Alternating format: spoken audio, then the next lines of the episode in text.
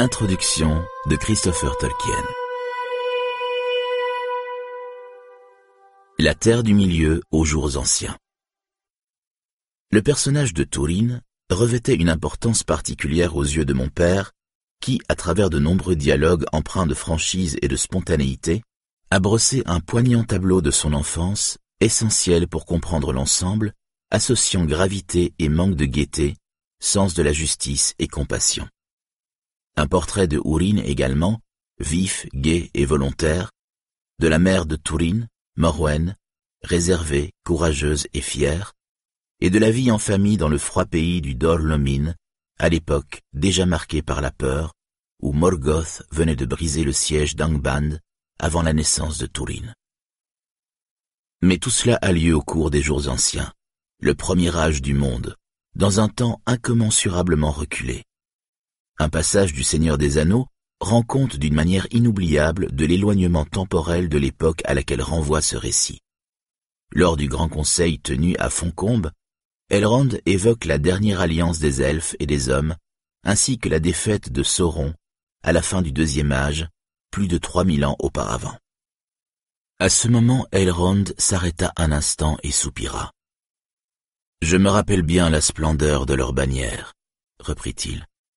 Elle me rappelait la gloire des jours anciens et les armées du Beleriand, où tant de grands princes et capitaines étaient assemblés. Et pourtant pas tant, pas si beau que lorsque le Thangorodrim fut brisé, et que les elfes pensèrent que le mal était fini à jamais, alors que ce n'était pas vrai. Vous vous le rappelez? dit Frodon exprimant sa pensée à haute voix dans son étonnement. Mais je croyais, balbutia-t-il, comme Elrond se tournait vers lui, je croyais que la chute de Gilgalad avait eu lieu il y a des éternités. Et c'est exact, répondit gravement Elrond. Mais ma mémoire porte jusqu'aux jours anciens. Et Arendil était mon père, qui naquit à Gondolin avant sa chute. Et ma mère était Elwing, fille de Dior, fils de Luthien du Doriath. J'ai vu trois âges dans l'ouest du monde, et maintes défaites, et maintes victoires sans lendemain. Quelques 6500 ans avant la réunion du conseil d'Elrond à Foncombe, Turin naît en Dorlemine, à l'hiver, sous de funestes auspices, ainsi que le rapportent les annales du Beleriand. Mais le caractère tragique de son existence n'est en aucun cas annoncé dans son seul portrait car Tourine est condamné à vivre prisonnier d'une puissante et mystérieuse malédiction, l'imprécation haineuse lancée par Morgoth sur Urin, Morwen et leurs enfants, après que Urin l'a défié et s'est opposé à sa volonté. Morgoth, le noir ennemi, comme il en vient à être appelé, est à l'origine Melkor, le premier et le plus puissant des Valar, qui fut avant que le monde ne fût, comme il le déclare à Urin qu'on lui ramène captif. S'étant désormais incarné de manière permanente sous la forme d'un roi gigantesque et majestueux, mais terrible, il est présent en personne dans sa formidable forteresse d'Angband, les enfers d'acier, dans la partie nord-ouest de la Terre du Milieu. On peut apercevoir de loin, noircissant le ciel septentrional, les sombres fumées qui s'élèvent des sommets du Thangorodrim, les montagnes qu'il a empilées au-dessus d'Angband. Il est écrit dans les annales du Beleriand que les portes de Morgoth n'étaient qu'à cent cinquante lieues du pont de Ménégroth, si loin et pourtant trop près. Ces mots font référence au pont qui mène aux habitations de Thingol, le roi elfe, qui accueille Turin comme son fils adoptif. On les appelle Ménégroth, les mille cavernes. Elles sont situées loin au sud-est du Dorlomin. Parce qu'il est incarné, Morgoth connaît la peur. Mon père écrit à son sujet à mesure qu'il devenait plus venimeux et tirait de lui-même des créatures féroces et des mensonges pervers, son pouvoir se dispersait, et chaque jour il s'attachait un peu plus à la terre et répugnait à quitter sa retraite sinistre. Aussi, lorsque Fingolfin, le grand roi des elfes Noldorin, chevauche seul jusqu'à Angband pour venir défier Morgoth en combat singulier, il crie aux portes « Approche, roi Couard, et bats-toi avec tes propres mains. Terré dans ton antre, entouré d'esclaves, menteur et lâche, ennemi des dieux et des elfes, approche, car je veux voir ta lâche figure. Alors, est-il dit, Morgoth vint, car il ne pouvait se dérober à un tel défi sous les yeux de ses capitaines. Il combat avec Grond, son formidable marteau, qui creuse à chaque coup un abîme, et il met Fingolfin à terre. Mais en mourant, celui-ci de son épée cloue le pied de Morgoth dans le sol, et le sang noir jaillit et remplit les abîmes creusés par Grond. Après cela, Morgoth resta boiteux. De la même manière, quand Beren et Luthien, sous la forme d'un loup et d'une chauve-souris, se faufilent jusque dans la salle la plus profonde d'Angband, là où siège Morgoth, Luthien lui jette un sort. Et soudain, il tomba comme une avalanche au flanc d'une montagne. Il fut jeté à bas de son trône, dans un bruit de tonnerre, et il s'abattit sur le sol des enfers. La couronne de fer roula de sa tête à grand fracas. La malédiction d'un être comme lui qui peut prétendre que l'ombre de son dessein se projette sur Arda, la terre, et tout ce qui s'y trouve se soumet lentement et sûrement à son vouloir, est sans commune mesure avec les malédictions ou imprécations d'êtres de bien moindre pouvoir. Morgoth n'appelle pas le mal ou une catastrophe sur Urin et ses enfants. Il n'invoque pas une puissance supérieure pour qu'elle agisse, car lui, maître des destinées d'Arda, comme il se présente à Orin, a l'intention de causer la ruine de son ennemi par la seule force de son immense volonté. Ainsi il dessine le futur de ceux qu'il est, comme il le déclare à Orin. Sur tous ceux qui te sont chers, ma pensée pèsera comme un nuage fatal, et elle les plongera dans les ténèbres et le désespoir. Le tourment qu'il imagine pour Orin et de voir avec les yeux de Morgoth. Mon père a expliqué ce que cela signifie. Quiconque contraint de plonger les yeux dans le regard de Morgoth verrait ou visualiserait dans son esprit, à partir de celui de Morgoth, une représentation d'événements d'une vraisemblance absolue, en fait déformée par l'infinie malignité de Morgoth. Et s'il est vrai que l'on pouvait rejeter l'injonction de Morgoth, Urin ne l'a pas fait. La raison en est en partie, selon mon père, l'amour qu'il porte à ses proches et son anxiété extrême à leur égard, qui lui font désirer apprendre tout ce qu'il peut sur eux, quelle qu'en soit la source. Et en partie, l'orgueil qu'il éprouve, pensant avoir vaincu Morgoth par ses paroles, et s'imaginant pouvoir détourner le regard de Morgoth, ou du moins conserver son esprit critique, et distinguer entre la réalité et la tromperie. Pendant toute la vie de Tourine, depuis son départ du Dorlomine, et toute celle de sa sœur Nienor, qui n'a jamais connu son père, telle est la destinée de Urin. Assis sans pouvoir bouger, sur les hauteurs du Thangorodrim, à ressentir une amertume croissante suscitée par son bourreau. Dans l'histoire de Turin, qui se fait appeler Turambar, maître du destin, la malédiction de Morgoth apparaît comme une force déchaînée pour n'accomplir que le mal et qui traque ses victimes. Ainsi on dit que même le Vala déchu craint que Taurine ne gagne tellement en puissance que la malédiction qui lui avait lancée ne s'annule, et qu'il échappe au destin qui lui avait été préparé. Ensuite, à Nargothrond, Turin cache son véritable nom et se met en colère lorsque Gwyndor le révèle. Tu m'as fait du tort, mon ami, en trahissant mon véritable nom, et en appelant sur moi ma destinée, de laquelle je voulais rester caché. C'est de Gwyndor que Turin a appris la rumeur répandue à Angband, où Gwyndor a été prisonnier, selon laquelle Morgoth a lancé une malédiction sur Urin et tous les siens. À présent, il répond à la colère de Turin. C'est en toi que ta destinée repose, non en ton nom. Cette question complexe est tellement essentielle dans l'histoire que mon père a même songé à un autre titre. Narn Erak Morgoth le conte de la malédiction de Morgoth. Et sa conception transparaît dans ces termes. Ainsi s'acheva l'histoire de Tourine l'infortuné. Ce fut la pire des œuvres de Morgoth chez les hommes du monde ancien. Lorsque Sylvebarbe parcourt la forêt de Fangorn, portant Merry et Pipin, chacun dans un bras, il récite un chant sur les lieux qu'il a connus dans des temps très anciens, et sur les arbres qui y poussaient. Dans les soucets de Tassarinan, je me promenais au printemps. Ah, la vue et la senteur du printemps à Nantazarion. et je disais que c'était bon. Je vagabondais l'été dans les ormets de l'Ossiriande. Ah, la lumière et la musique de l'été près des sept rivières d'Ossir. Et je pensais que c'était mieux. Aux grèves de Neldoreth, je vins en automne. Ah, l'or et le rouge et le soupir des feuilles en automne à Tornaneldor. Cela surpassait mon désir. Jusqu'au pain des hautes terres du Dortonion, je grimpais en hiver. Ah, le vent et la blancheur et les branches noires de l'hiver sur l'Orod Naton.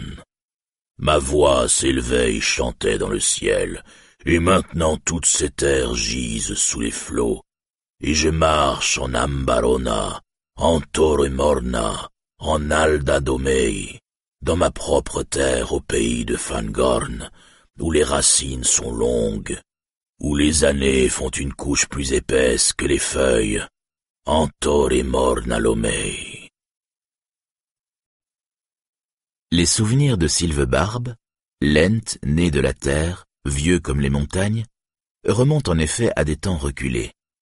Il se souvient des forêts anciennes dans le vaste pays du Beleriand, détruits dans le chaos de la grande bataille à la fin des jours anciens la grande mer s'est déchaînée et a englouti toutes les terres à l'ouest des montagnes bleues, appelées Eredluin ou Eredlindon, si bien que la carte contenue dans le Silmarillion est limitée à l'est par cette chaîne de montagnes, tandis que celle du Seigneur des Anneaux l'est par cette même chaîne, mais à l'ouest. Et les terres côtières au-delà des montagnes, nommées Forlindon et Arlindon, Lindon du nord et Lindon du sud, sur cette carte, sont tout ce qui reste au troisième âge du pays appelé Ossiriand, le pays des sept rivières, ou encore Lindon. C'est dans ces forêts d'ormes que Sylvebarbe s'est autrefois promené. Il a aussi parcouru les forêts des grands pins sur les hautes terres du Dorthonion, pays des pins, qui ont ensuite pris le nom de Taur la forêt sous la nuit, lorsque Morgoth les a transformés en une région de ténèbres et de sombres enchantements, d'errance et de désespoir. Et Sylvebarbe est venu en Eldoreth, la forêt septentrionale du Doriath, le royaume de Thingol. C'est en Beleriand et dans les terres au nord que la terrible destinée de Turin se joue, et le Dorthonion et le Doriath, où Sylvebarbe s'est promené, sont essentiels dans sa vie. Il naît dans un monde où la guerre fait rage. Même s'il n'est encore qu'un enfant lorsque la dernière et la plus grande des batailles a lieu, au cours des guerres du Beleriand. Un très succinct résumé des circonstances qui ont conduit à ces guerres permettra de répondre aux questions qui peuvent se poser et d'éclairer les références qui sont faites au fil du récit. Au nord, les frontières du Beleriand semblent être formées par les Ered Wetrin, les montagnes de l'ombre, au-delà desquelles se trouve le pays de Urin, le Dorlomin, une région du Ithlum tandis qu'à l'est, le Beleriand s'étend jusqu'au pied des montagnes bleues. Encore plus à l'est, se trouvent des terres rarement mentionnées dans l'histoire des jours anciens. Mais les peuples qui écrivent cette histoire sont venus de l'est par les passes des montagnes bleues. Les elfes sont apparus sur terre très loin à l'est, à côté d'un lac nommé Cuivienen, l'eau de l'éveil. De là, les Valars les ont enjoints à quitter la terre du milieu en traversant la grande mer pour parvenir au royaume béni d'Aman, la terre des dieux, à l'ouest du monde. Ceux qui ont accepté cette injonction ont été conduits par le Vala Oromei, le chasseur, dans une longue traversée de la terre du milieu depuis Cuivienen. On leur a donné le nom d'Eldar, les elfes du grand voyage, les hauts elfes. On les distingue de ceux qui, refusant cet appel, ont choisi la terre du milieu comme terre de leur destinée. Ceux-là sont les elfes moindres, les avaries, ceux du refus. Mais bien qu'ils aient franchi les montagnes bleues, tous les Eldar n'ont pas traversé la mer, et ceux qui ont demeuré en Beleriand sont appelés les Sindar, les elfes gris.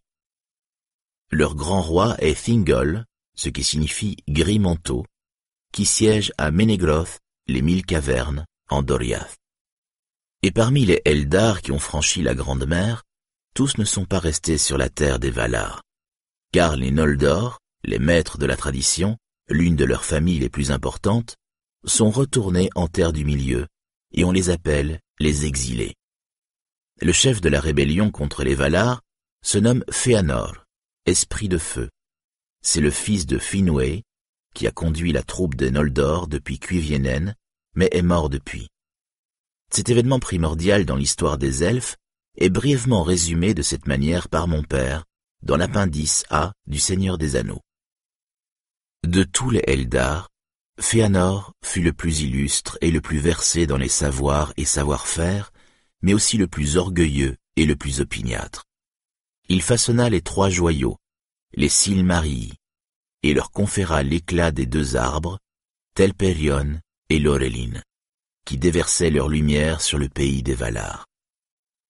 Morgoth, l'ennemi, convoitait les joyaux, et il les déroba. Et lorsqu'il eut détruit les arbres, il emporta les Silmarii en terre du milieu, et les renferma en sa puissante forteresse du Thangorodrim, les montagnes qui surmontent Angband. Contre la volonté des Valar, Fëanor abandonna le royaume bienheureux et s'exila en terre du milieu, entraînant avec lui une large partie de son peuple. Car en son fol orgueil, il comptait contraindre Morgoth par la force à lui restituer les joyaux. D'où la guerre que les Eldar et les Edain menèrent contre le Thangorodrim, guerre sans espoir, et qui devait se terminer pour eux en déroute complète. Fëanor est tué au cours d'une bataille, peu après le retour des Noldor en terre du milieu, et ses sept fils possèdent de vastes territoires à l'est du Beleriand, entre le Dorthonion, Taor et les montagnes bleues. Mais leur puissance est détruite lors de la terrible bataille des larmes innombrables, qui est décrite dans les enfants de Hourin. Dès lors, les fils de Féanor errèrent comme feuilles au vent. Le deuxième fils de Finwë, et demi-frère de Féanor, se nomme Fingolfin, et il est considéré comme le seigneur de tous les Noldor. Et c'est lui qui, avec son fils Fingon, règne sur le Ithlum, qui s'étend au nord et à l'ouest de la haute chaîne des Eredwethrin, les montagnes de l'ombre. Fingolfin réside en Mithrim, près du grand lac du même nom, tandis que Fingon tient le Dorlomin au sud du Islom. Leur principale forteresse est Barad Ethel, la tour de la fontaine, et Ethel Sirion, la fontaine du Sirion, où le fleuve prend sa source dans le versant oriental des montagnes de l'ombre. Saldor, le vieux serviteur infirme de Hourin et de Morwen, y sert comme soldat pendant de nombreuses années comme il le raconte à Turin. Après la mort de Fingolfin, au cours du combat singulier avec Morgoth, Fingon prend sa place et devient le grand roi des Noldor. Turin l'aperçoit à une occasion lorsqu'il traverse le Dorlomin à cheval, escorté d'une foule de seigneurs, et que tout étincelant d'argent et de blancheur, ils franchissent le pont de Nen la Turgon est le deuxième fils de Fingolfin. Après le retour des Noldor, il réside tout d'abord dans sa demeure de Vinyamar, au bord de la mer, dans la région du Nevrast, à l'ouest du Dorlomin. Mais il fait construire en secret la cité cachée de Gondolin, érigée sur une colline au milieu d'une plaine du nom de Tumladen, tout entière entourée par les montagnes encerclantes, à l'est du fleuve Sirion. Une fois Gondolin achevée, après de nombreuses années de labeur, Turgon quitte Vinyamar et va y vivre avec son peuple qui compte à la fois des Noldor et des Sindar. Et pendant des siècles, cette magnifique forteresse elfique est préservée dans le plus grand secret. Son unique entrée, qui ne peut être découverte, est sévèrement gardée, si bien qu'aucun étranger ne peut y pénétrer, et Morgoth ne parvient pas à apprendre où elle se trouve. Ce n'est qu'à l'occasion de la bataille des larmes innombrables, plus de 350 ans après qu'il a quitté Vinyamar, que Turgon sort de Gondolin avec sa formidable armée. Finarfin est le troisième fils de Finwë, le frère de Fingolfin et le demi-frère de Fëanor. Il ne rentre pas en terre du milieu, mais ses fils et sa fille accompagnent l'armée de Fingolfin et des siens.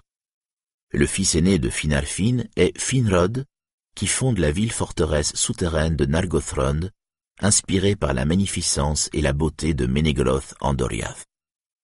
Pour cette raison, on l'appelle Felagund, qui signifie le seigneur des cavernes, ou le ciseleur de cavernes dans la langue des nains. Les portes de Nargothrond ouvrent sur les gorges de la rivière Narog dans l'ouest du Beleriand, là où la rivière coule à travers les hautes collines du Taur en Faroth ou Haut-Faroth. Mais le royaume de Finrod s'étend bien au-delà, à l'est du fleuve Sirion et à l'ouest du fleuve Nenning, qui se jette dans la mer au niveau du havre d'Eglarest. Mais Finrod est tué dans les cachots de Sauron, le premier des serviteurs de Morgoth, et Orodreth, le deuxième fils de Finarfin, prend possession de la couronne de Nargothrond. Tout cela se déroule au cours de l'année qui suit la naissance de Turin en Dorlomin. Les autres fils de Finarfin, Angrod et Aignor, vassaux de leur frère Finrod, résident en Dortonion, qui ouvre au nord sur la vaste plaine d'Ardgalen. Galadriel, la sœur de Finrod, demeure longtemps en Doriath, aux côtés de la reine Méliane. Celle-ci est une Maya, un esprit doté de grands pouvoirs qui a pris forme humaine et vit dans les forêts du Beleriand avec le roi Fingol. C'est la mère de Lúthien et l'aïeul d'Elrond. Peu de temps avant que les Noldor ne reviennent d'Aman, lorsque les grandes armées venues d'Angband arrivent jusqu'en Beleriand, au sud, Melian, comme le raconte le Silmarillion, utilise son pouvoir pour encercler ce domaine, les forêts de Neldoreth et de Région, d'un mur invisible et enchanté, l'anneau de Melian. Nul ne pouvait le franchir contre son gré ou celui du roi Thingol, s'il n'avait un pouvoir égal ou supérieur au sien, à celui de Méliane, la Maya. Par la suite, ces terres prennent le nom de Doriath, le pays clos.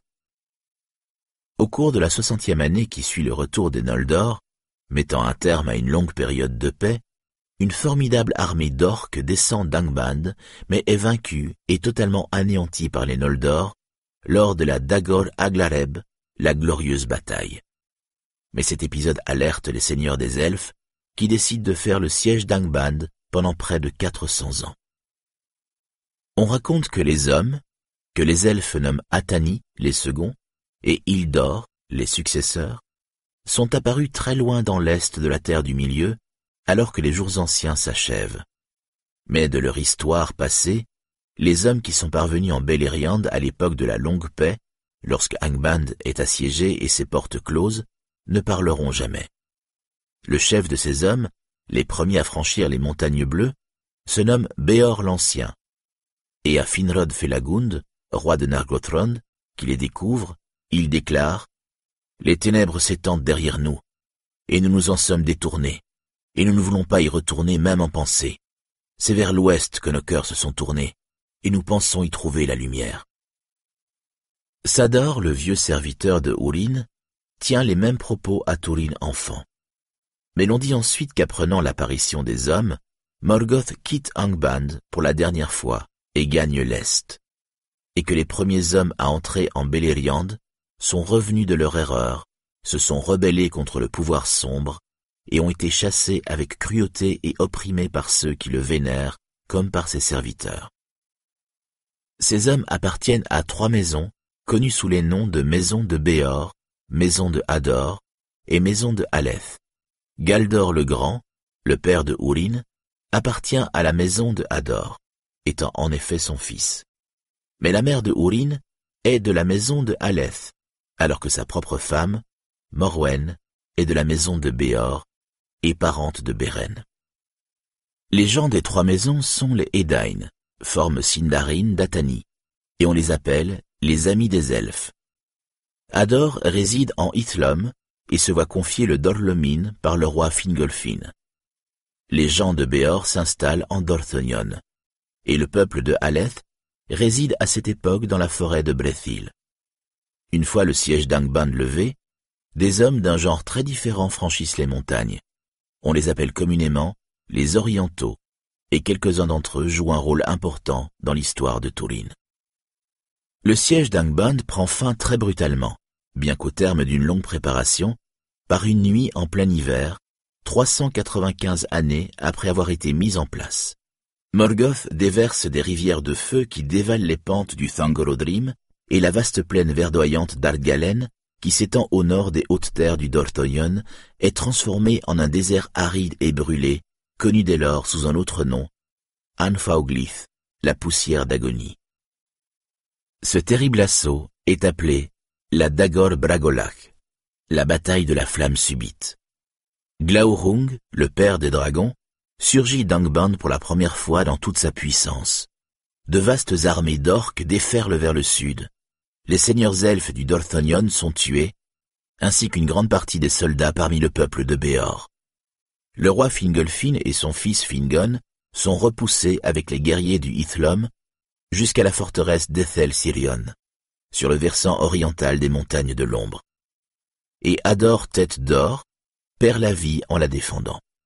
Alors Galdor, le père de Urin, devient seigneur du Dorlomin, car les torrents de feu sont arrêtés par la barrière des montagnes de l'ombre, et ni le Ithlum ni le Dorlomin ne tombent. C'est dans l'année qui suit la Bragolac que Fingolfin, dans un accès de désespoir, se rend à Angband et défie Morgoth.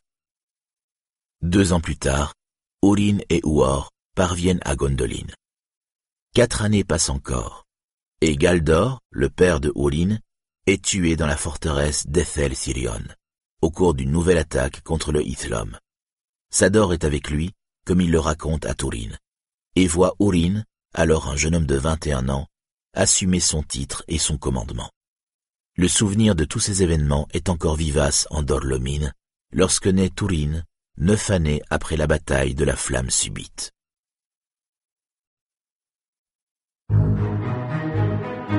Narn Ikin Urin, le conte des enfants de Urin.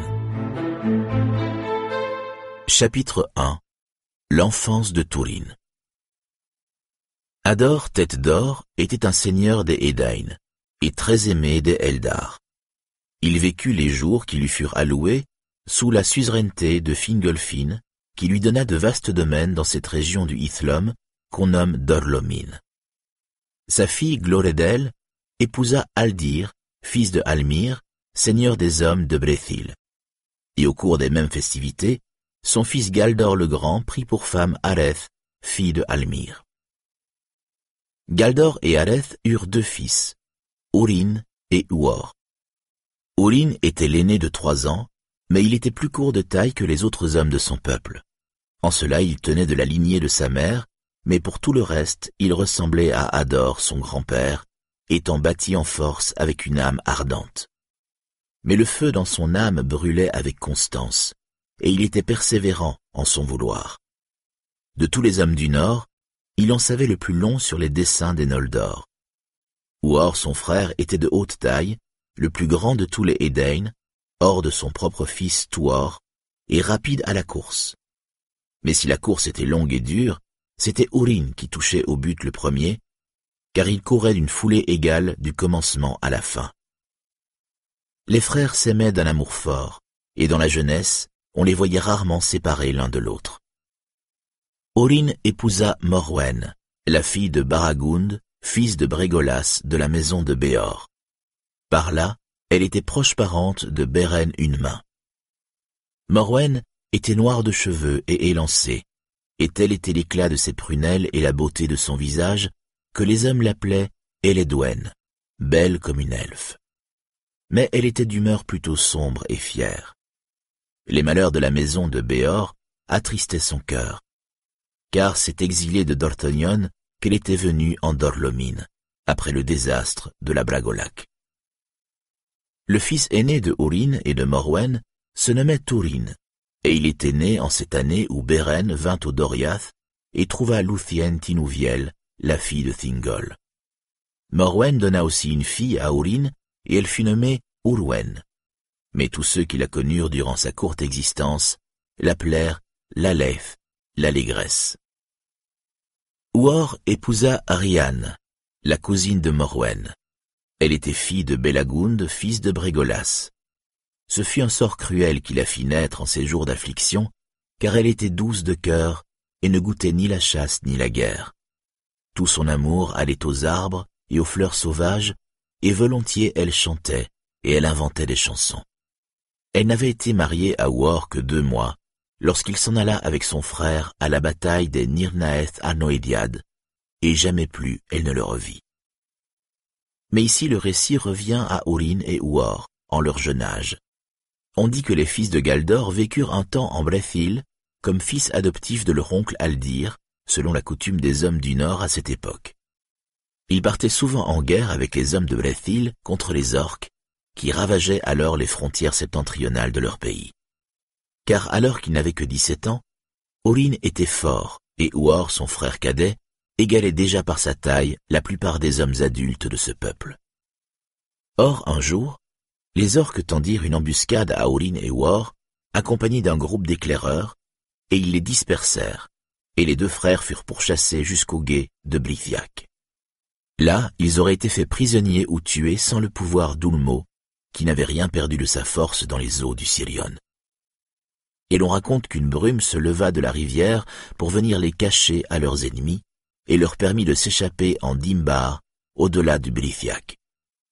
Là, ils errèrent avec grande peine parmi les collines au pied des parois abruptes du Chrysaegrim, et finirent par ne plus savoir quel chemin prendre pour avancer ou s'en retourner, tant cette terre trompeuse les jetait dans la confusion.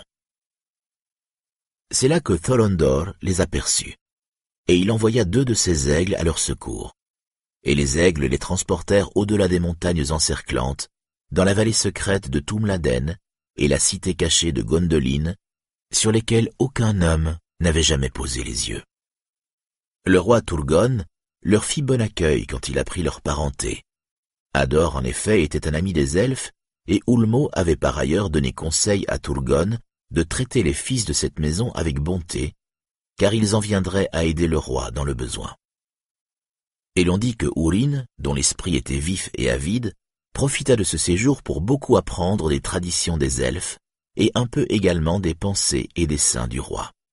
Car Turgon s'était pris d'une grande affection pour les fils de Galdor, et s'entretenait beaucoup avec eux et c'est bien par amour qu'il désirait les garder près de lui à Gondoline, et non seulement en vertu de sa loi, selon laquelle aucun étranger, elfe ou homme, qui trouverait le chemin du royaume secret ou poserait un œil sur la cité, ne pourrait jamais en repartir, avant que le roi ne brise le siège de Gondoline et que le peuple caché ne se dévoile. Mais Urin et Uor souhaitaient retourner parmi les leurs, et prendre part aux guerres et aux souffrances auxquelles leur peuple était désormais confronté. Et Urin dit à Turgon, Seigneur, nous ne sommes que des hommes mortels et différents des Eldar. Ils peuvent vivre de nombreuses années dans la longue attente d'une lointaine bataille avec leurs ennemis. Mais pour nous, le temps est compté, et notre espoir et nos forces finissent par s'amenuiser. De plus, nous n'avons pas trouvé la route menant à Gondoline et nous ne savons pas avec certitude à quel endroit cette cité se dresse, car nous avons été amenés ici par les hauts chemins du ciel, en proie à la peur et à l'étonnement, et par pitié nos yeux avaient été voilés. Alors Turgon accéda à sa prière et répondit Par ce même chemin que vous avez emprunté, vous êtes autorisé à repartir, si Tolondor le veut bien. Cette séparation me chagrine fort. Avant longtemps néanmoins, selon le temps des Eldar, nous nous reverrons probablement. Mais Maeglin, le fils de la sœur du roi, qui était puissant à Gondoline, ne s'attrista pas du tout de ce départ, car il enviait aux frères les faveurs du roi, n'éprouvant aucune affection pour les hommes et leurs parents. Et il dit à Aurine, La grâce du roi est plus grande que vous l'imaginez, et d'aucuns pourraient se demander pour quelle raison deux valets enfant des hommes, ne tombe pas sous le coup de la loi stricte. La prudence serait qu'il n'ait d'autre choix que de demeurer ici, à nous servir jusqu'à la fin de leur vie. Grande est la grâce du roi, en effet, répondit Urine. Mais si notre parole ne suffit pas, alors nous allons prêter serment devant toi. Et les frères jurèrent de ne jamais révéler les desseins de Turgon et de garder secret tout ce qu'ils avaient pu voir dans son royaume. Ils prirent ensuite congé, et les aigles vinrent pour les emmener à la nuit tombée jusqu'en Dorlomine, où ils les déposèrent avant l'aube. Leur famille éprouva une grande joie en les voyant, car des messagers de Brethil avaient rapporté qu'ils étaient perdus, mais ils ne voulurent compter même à leur père où ils étaient allés, révélant seulement qu'ils avaient été secourus dans les solitudes sauvages par les mêmes aigles qui les avaient ramenés chez eux. Mais Galdor demanda Avez-vous donc séjourné une année dans ces terres sauvages? Ou bien les aigles vous ont-ils donné refuge dans leurs airs? Or vous avez trouvé de quoi manger et vous bien vêtir. Et vous voilà tels de jeunes princes, non des enfants des bois qui auraient été abandonnés. Réjouis-toi, père, répondit Urine, de notre retour, car il ne nous a été accordé qu'au prix de notre silence. Ce serment nous lie toujours. Alors Galdor cessa de les interroger, mais lui et bien d'autres soupçonnèrent la vérité, car le serment de silence et les aigles désignaient tous deux Tourgon, pensait-on. Ainsi passèrent les jours et l'ombre terrifiante de Morgoth s'étendit. Mais en l'année 469 après le retour des Noldor en terre du milieu, l'espoir se ranima parmi les elfes et les hommes, car ils eurent vent des hauts faits de Beren et de Luthien, et de l'humiliation infligée à Morgoth, alors même qu'il siégeait sur son trône d'Angband, et il y en avait qui soutenaient que Beren et Luthien vivaient encore, ou qu'ils étaient revenus d'entre les morts. Et en cette année-là, les grands desseins de Maedros furent près de s'accomplir, et la force renaissance des Eldar et des Edain repoussa l'avancée de Morgoth, et les orques furent chassés du Beleriand. Et certains se prirent alors à parler de victoire à venir et d'une revanche imminente sur la bataille de la Bragolac, et ils disaient que l'on allait voir Maedros à la tête des armées coalisées, refouler Morgoth sous terre et sceller les portes d'Angband. Mais les plus sages étaient dans l'inquiétude toujours, craignant que Maedros ne révèle trop tôt sa force croissante et qu'on ne laisse à Morgoth le temps de s'armer contre lui. Toujours quelque nouveau mal s'en va éclore à Angband, que ni elfe ni homme ne saurait prévoir, disait-il.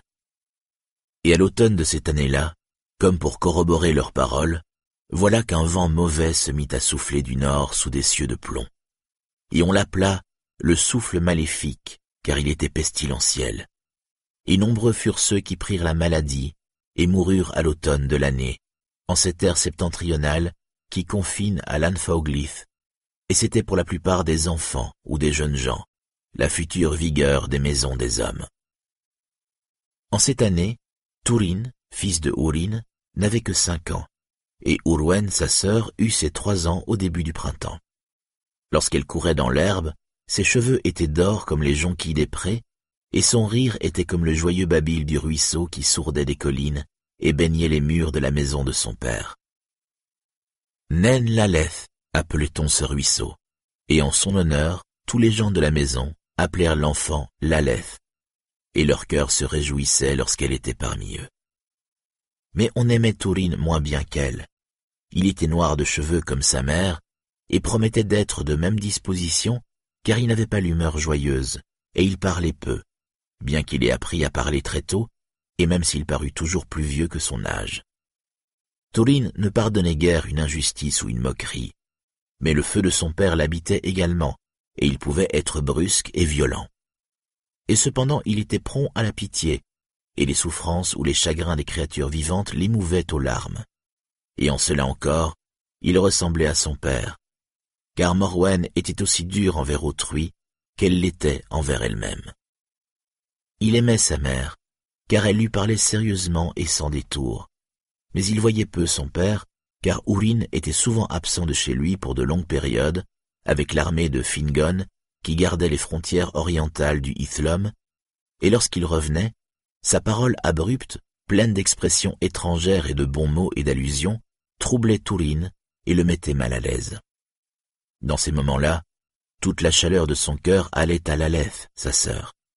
Mais il jouait rarement avec elle, et préférait la surveiller sans être vu, tandis qu'elle foulait l'herbe ou passait sous les arbres, chantant les chansons telles qu'en inventaient autrefois les enfants des Edain, lorsque la langue des elfes était encore neuve sur leurs lèvres.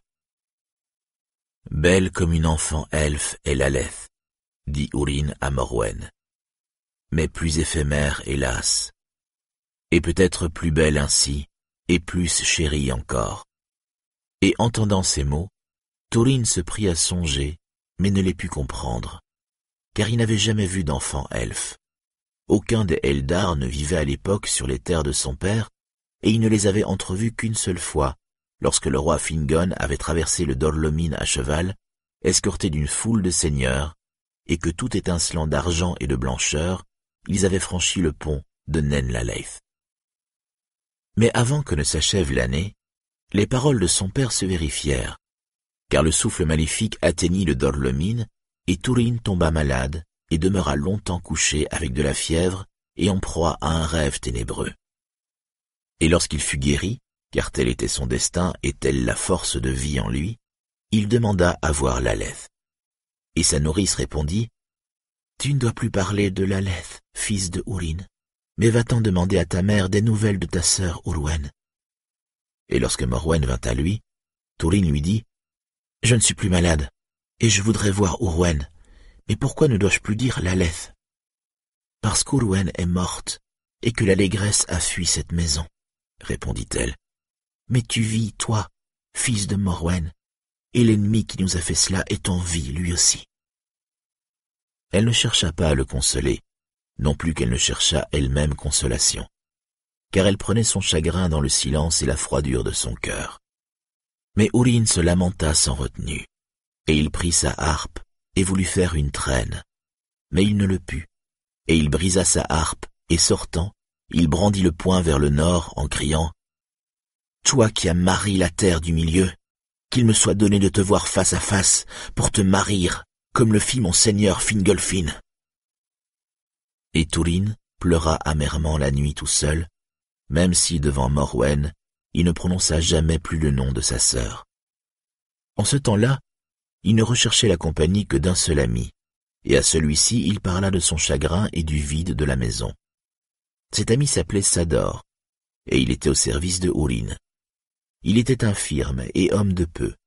Il avait été forestier, et par malchance ou maladresse dans le maniement de la hache, il s'était tranché le pied droit, et la jambe privée de pied avait raccourci. Et Tourin l'appelait Labadal, ce qui veut dire cloche-pied mais le nom ne contrariait pas Sador parce qu'il lui était donné par pitié et non par moquerie. Sador travaillait dans les communs pour fabriquer ou réparer les humbles objets d'usage courants dans la maison, car il était assez habile à travailler le bois. Et Tourine lui procurait ce qui lui manquait, afin d'épargner sa pauvre jambe, et parfois il emportait en cachette quelque outil ou pièce de bois qu'il trouvait à l'abandon, s'il pensait que son ami en aurait l'emploi. Alors Sador souriait, mais il lui enjoignait de remettre ses cadeaux en place. Donne à pleine main, mais donne seulement ce qui est à toi, disait-il. Il récompensait comme il le pouvait la bonté de l'enfant, et lui sculptait des figurines d'hommes et de bêtes. Mais Tourine s'enchantait surtout des récits de Sador, car il avait été jeune homme, à l'époque de la Bragolac, et aimait s'attarder sur les jours brefs où il avait été un homme en pleine possession de ses moyens, avant de devenir un estropié. Ce fut une grande bataille, dit-on, fils de Ourin. Tels furent les besoins cette année-là que l'on m'arracha à mes besognes forestières. Mais je ne me suis pas trouvé à la Blagolac où j'aurais pu recevoir mon mauvais coup aussi bien, mais avec plus d'honneur. Car nous arrivâmes trop tard, sinon pour remporter le cercueil du vieux seigneur Ador, qui tomba en protégeant le roi Fingolfin. Là-dessus, je m'en allais comme soldat et je fus en garnison à Ethel Sirion, la grande forteresse des rois elfes, pour de nombreuses années. Du moins, à ce qu'il me semble aujourd'hui, car les mornes années qui se sont écoulées depuis se distinguent bien peu. J'étais à Ethel Sirion lorsque le roi noir l'a investi, et Galdor, le père de ton père, était capitaine là-bas, au nom du roi. Il fut tué dans l'assaut et je vis ton père assumer son titre et son commandement, alors qu'il avait tout juste atteint l'âge d'homme. Il y avait un feu en lui qui, disait-on, rendait son épée ardente dans sa main. À sa suite, nous refoulâmes les orques dans les sables, et jamais plus ils n'ont osé se montrer en vue de ces murs. Mais hélas, mon amour des combats était rassasié, car j'avais vu assez de sang versé et de blessures, et on m'accorda de revenir aux forêts dont je me languissais. Et c'est là que je reçus mon mauvais coup, car un homme qui fuit sa peur peut bien découvrir qu'il n'a fait qu'emprunter un raccourci pour la retrouver. Ainsi parlait Sador à Tourine qui grandissait. Et Tourine commença à poser un grand nombre de questions auxquelles Sador avait peine à répondre, songeant qu'il appartenait à ses proches de l'instruire. Et un jour Tourine lui demanda La lethe était-elle vraiment pareille à une enfant elfe, comme l'a dit mon père? Et que voulait-il dire lorsqu'il a dit qu'elle était plus éphémère? Toutes pareilles, dit Sador, car dans leur première jeunesse, les enfants des hommes et ceux des elfes semblent proches parents. Mais les enfants des hommes grandissent plus vite, et leur jeunesse passe rapidement. Tel est notre destin. Alors Tourine lui demanda Qu'est-ce que le destin Quant au destin des hommes, dit Sador, il te faut interroger ceux qui en savent plus long que l'Abadal. Mais comme tout le monde peut voir, nous nous épuisons bientôt et nous mourrons. Et nombreux sont ceux qui, par malchance, rencontrent la mort plus tôt encore. Mais les elfes, eux, ne s'épuisent pas aussi vite, et ils ne meurent pas, sinon de coups inouïs de blessures et de chagrins qui tueraient les hommes, ils peuvent guérir. Et alors même que leur corps est mari, ils recouvrent vie, disent certains. Il n'en va pas ainsi pour nous. Alors la lethe ne reviendra pas, dit Tourine. Où est-elle donc partie? Elle ne reviendra pas, dit Sador. Mais où elle est partie, nul homme ne le sait, ou moi du moins, je l'ignore. Et cela a toujours été comme cela? Ou souffrons-nous de la malédiction du roi maléfique peut-être, comme du souffle maléfique? Je ne sais pas. Derrière nous s'étendent les ténèbres, et de ces ténèbres peu de récits ont émergé. Les pères de nos pères ont pu avoir des choses à raconter, mais ils n'en ont rien fait. Leur nom même est oublié. Les montagnes se dressent entre nous et la vie dont ils sont issus, fuyant on ne sait quoi. Est-ce qu'ils avaient peur? dit Tourine. Cela se peut, dit Sador. Il se peut que nous ayons fui la peur de l'obscur, seulement pour la retrouver ici-bas devant nous, et nulle part où fuir ailleurs, sinon vers la mer. Nous n'avons plus peur, dit Tourine. Nous n'avons pas tous peur. Mon père n'a pas peur, et je n'aurai pas peur. Ou du moins, comme ma mère, j'aurai peur, mais je ne le montrerai pas. Il sembla alors à Sador que les yeux de Tourine n'étaient pas ceux d'un enfant, et il songea, à part lui, le chagrin affût un esprit fort. Mais à haute voix il dit, Fils de Urine et de Morwen, comment il en sera de ton cœur? L'Abadal ne le peut deviner, mais à de rares moments et à de rares gens seulement montreras-tu ce qu'il contient. Alors Tourine dit, Peut-être vaut-il mieux ne pas dire ce que l'on souhaite si on ne peut l'obtenir. Mais je souhaiterais, la Badal, être un des Eldar. Alors, la laisse pourrait revenir et je serais encore ici, même si elle demeurait longtemps absente. Je m'en irai soldat avec un roi elfe dès que je le pourrai, comme tu as fait, la Badal. Tu apprendras de bien des choses, dit Sador, et il soupira. Ce sont de belles et merveilleuses gens, et qui ont pouvoir sur le cœur des hommes. Et cependant, je me prends parfois à penser qu'il aurait peut-être mieux valu que nous ne les ayons jamais rencontrés et ayons persisté dans notre humble voie, car ils détiennent un savoir déjà ancien, et ils sont fiers et endurants. À leur lumière nous paraissons ternes, ou nous brûlons d'une flamme trop vive, et le poids de notre destinée pèse sur nous d'autant. Mais mon père les aime, dit Tourine, et il n'est pas heureux sans eux. Il dit que d'eux, nous avons appris presque tout ce que nous savons, et qu'à les fréquenter nous avons gagné en noblesse. Et il dit que les hommes qui sont venus récemment de par-delà les montagnes ne valent guère mieux que des orques. C'est vrai, dit Sador. Vrai au moins de certains d'entre nous. Mais s'élever est pénible, et de ces hauts, il est facile de retomber au plus bas. Tourine avait alors presque huit ans, et on était au mois de Gwaeron, selon le calendrier des Edain, en cette année que nul n'oubliera jamais.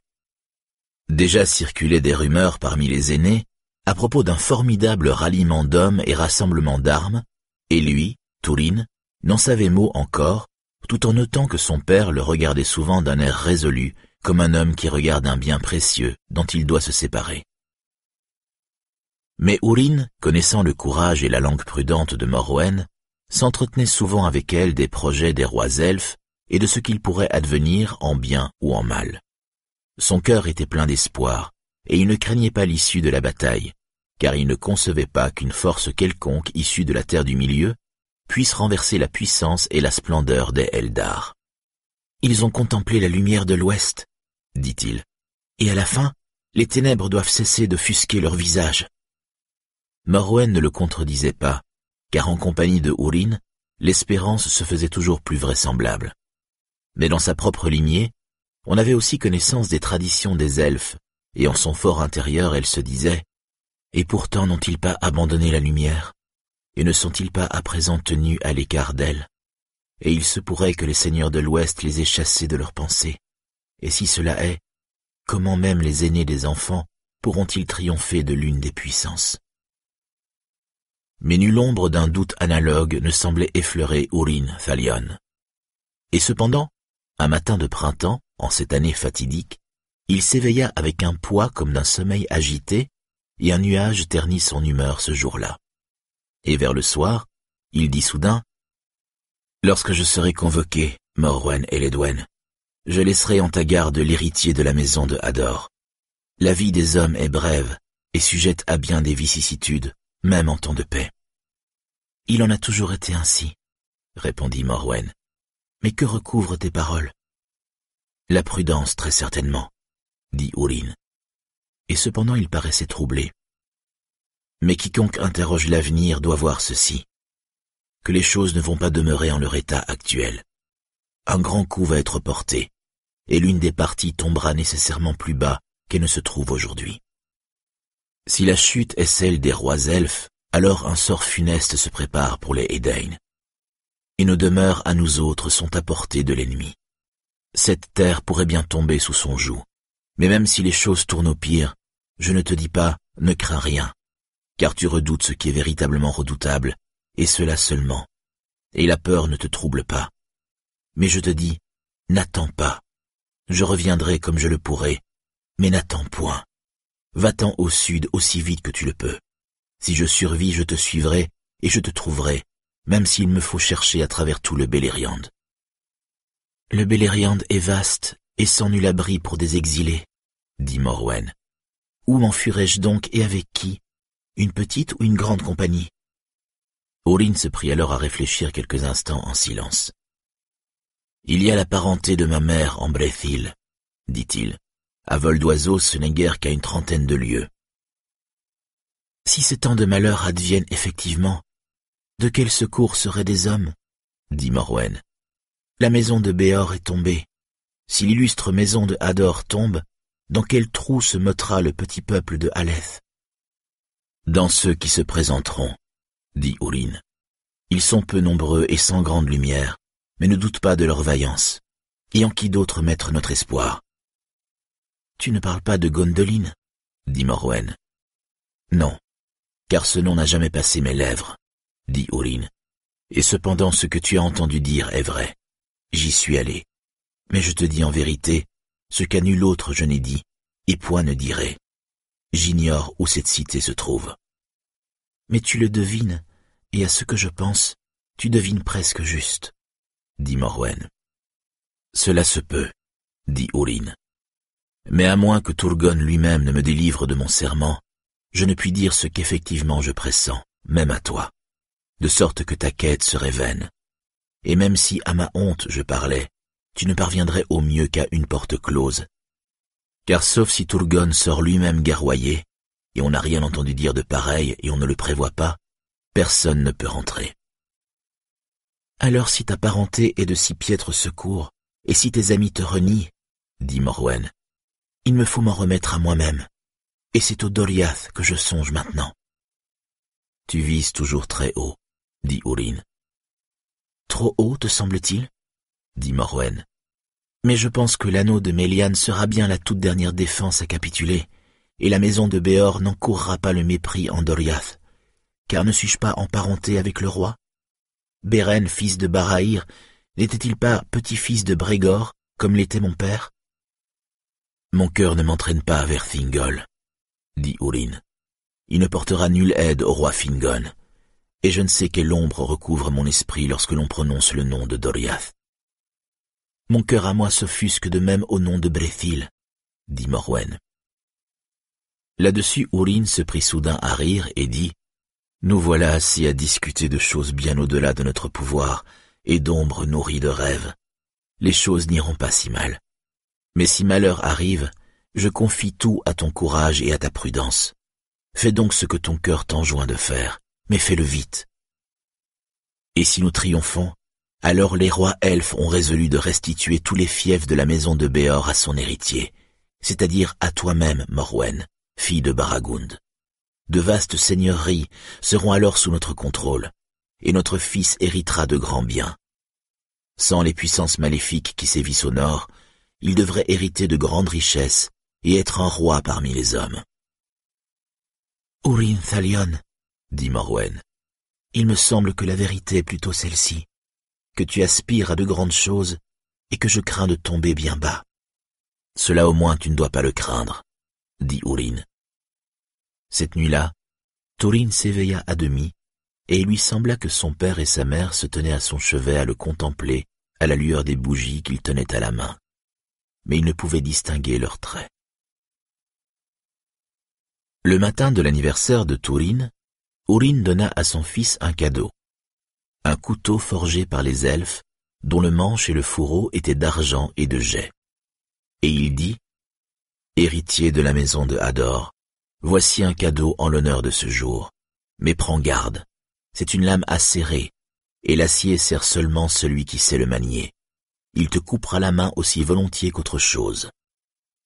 Et posant Tourine sur une table, il embrassa son fils, disant, Et voilà que tu me domines déjà, fils de Morwen. Bientôt tu seras aussi haut que cela sur tes propres jambes, et ce jour-là, nombreux seront ceux qui redouteront le tranchant de ta lame. Sur ce, Tourine s'échappa de la chambre et s'en alla tout seul, et il avait une douce brûlure au cœur comme le rayonnement du soleil, lorsque, échauffant la terre gelée, il éveille toute chose à la germination. Et il se répétait à lui-même les paroles de son père, héritier de la maison de Hador mais d'autres mots lui venaient aussi à l'esprit. Donne à pleine main, mais donne ce qui est à toi. Et il alla trouver Sador et s'écria La badale, c'est mon anniversaire, l'anniversaire de l'héritier de la maison de Hador, et je t'ai apporté un cadeau pour marquer ce jour. Voici un couteau, celui-là même dont tu as justement besoin. Il coupera tout ce que tu peux souhaiter, fin comme un cheveu. Mais Sador fut confus, car il savait bien que Tourine avait lui-même reçu le couteau ce jour-là. Or, parmi les hommes, on tenait pour indigne de refuser un don librement prodigué de quelque main que ce soit. Il s'adressa à lui gravement. Tu viens d'une lignée généreuse, Tourine, fils de Ourine. Je n'ai rien fait pour me rendre digne de ton cadeau, et je ne puis espérer guère mieux faire dans les jours qui me sont laissés. Mais ce que je peux faire, je le ferai. Et lorsque Sador tira le couteau du fourreau, il dit Voici un véritable cadeau, une lame d'acier trempée par les elfes. Depuis bien longtemps, j'en avais perdu le toucher. Aurine remarqua bientôt que Taurine ne portait pas le couteau, et il lui demanda si sa mise en garde le lui avait rendu redoutable. Alors Taurine répondit Non, mais j'ai donné le couteau à Sador le charpentier. Serait-ce que tu dédaignes le cadeau de ton père? dit Morwen. Et de nouveau Tourine répondit Non, mais j'aime Sador, et j'ai pitié de lui. Et Ourine dit Les trois dons étaient tiens pour en user à ta guise, Tourine.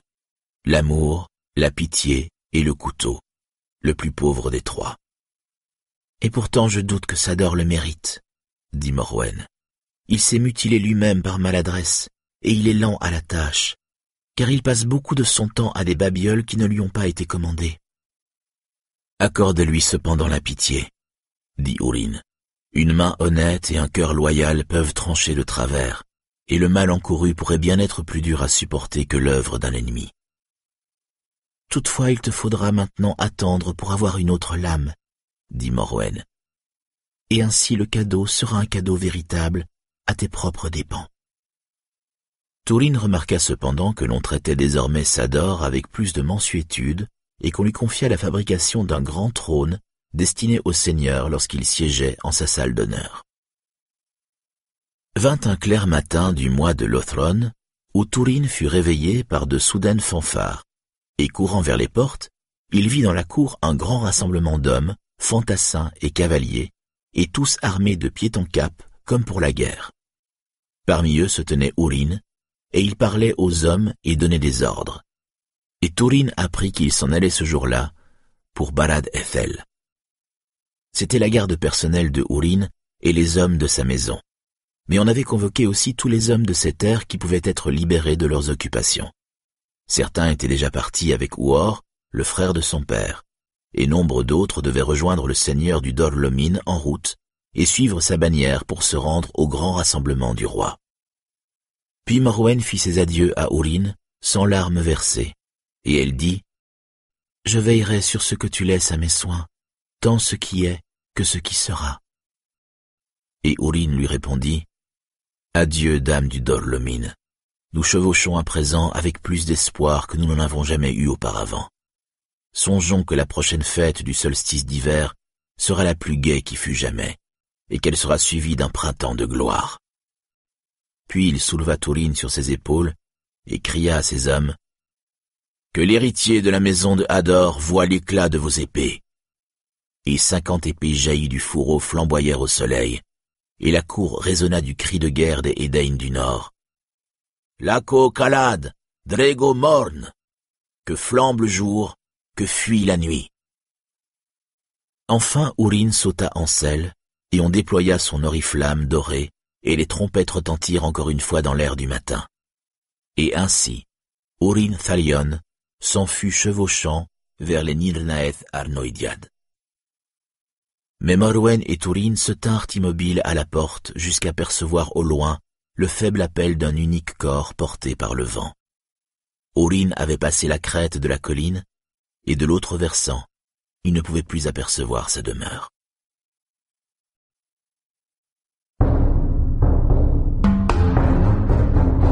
Chapitre 2 La bataille des larmes innombrables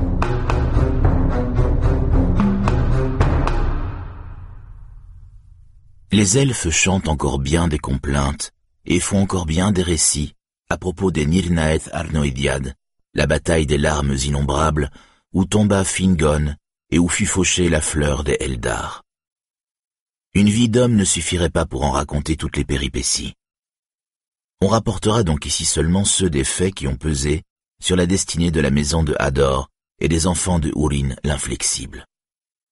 Ayant fini par rassembler toutes les forces qu'il pouvait, Maedros choisit un jour, le matin du solstice d'été. Ce jour-là, les trompettes des Eldar saluèrent le lever du soleil, et à l'est on brandit l'étendard des fils de Féanor, et à l'ouest celui de Fingon, roi des Noldor. Alors Fingon observa les terres alentour depuis les murailles d'Ethel et Sirion, et son armée était déployée dans les vallées et les forêts recouvrant le versant est des Eredwetrin, bien cachée aux yeux de l'ennemi. Mais Fingon savait combien elle était puissante, car tous les Noldor du Ithlum étaient rassemblés, et de nombreux elfes du Phalas et de Nargothrond les avaient rejoints. Et il avait une grande troupe d'hommes. À sa droite se trouvait l'armée du Dorlomin et tout le courage de Urin et de son frère Uor, à qui s'était adjoint Aldir de Brethil, leurs parents, avec de nombreux hommes des bois. Puis Fingon regarda vers l'est, et ses yeux d'elfe perçurent au loin un nuage de poussière et l'éclat de l'acier, semblable à des étoiles dans la brume. Et il sut que Maedros s'avançait, et il se réjouit. Il regarda ensuite vers le Thangorodrim, surmonté d'un nuage sombre et d'une fumée noire. Et il sut que la colère de Morgoth était ravivée, et que le défi serait accepté. Et l'ombre du doute assombrit son cœur. Mais à ce moment-là, un cri se fit entendre au sud, porté par le vent, de vallée en vallée, et les voix des elfes et des hommes s'élevèrent, exprimant joie et étonnement.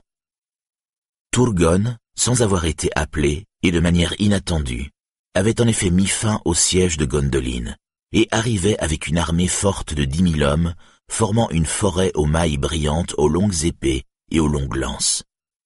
Alors quand Fingon entendit au loin la forte trompette de Turgon, l'ombre passa, et son cœur fut transporté, et il cria d'une voix forte, Utulien aure, aya eldalier ar atanatarni, utulien aure.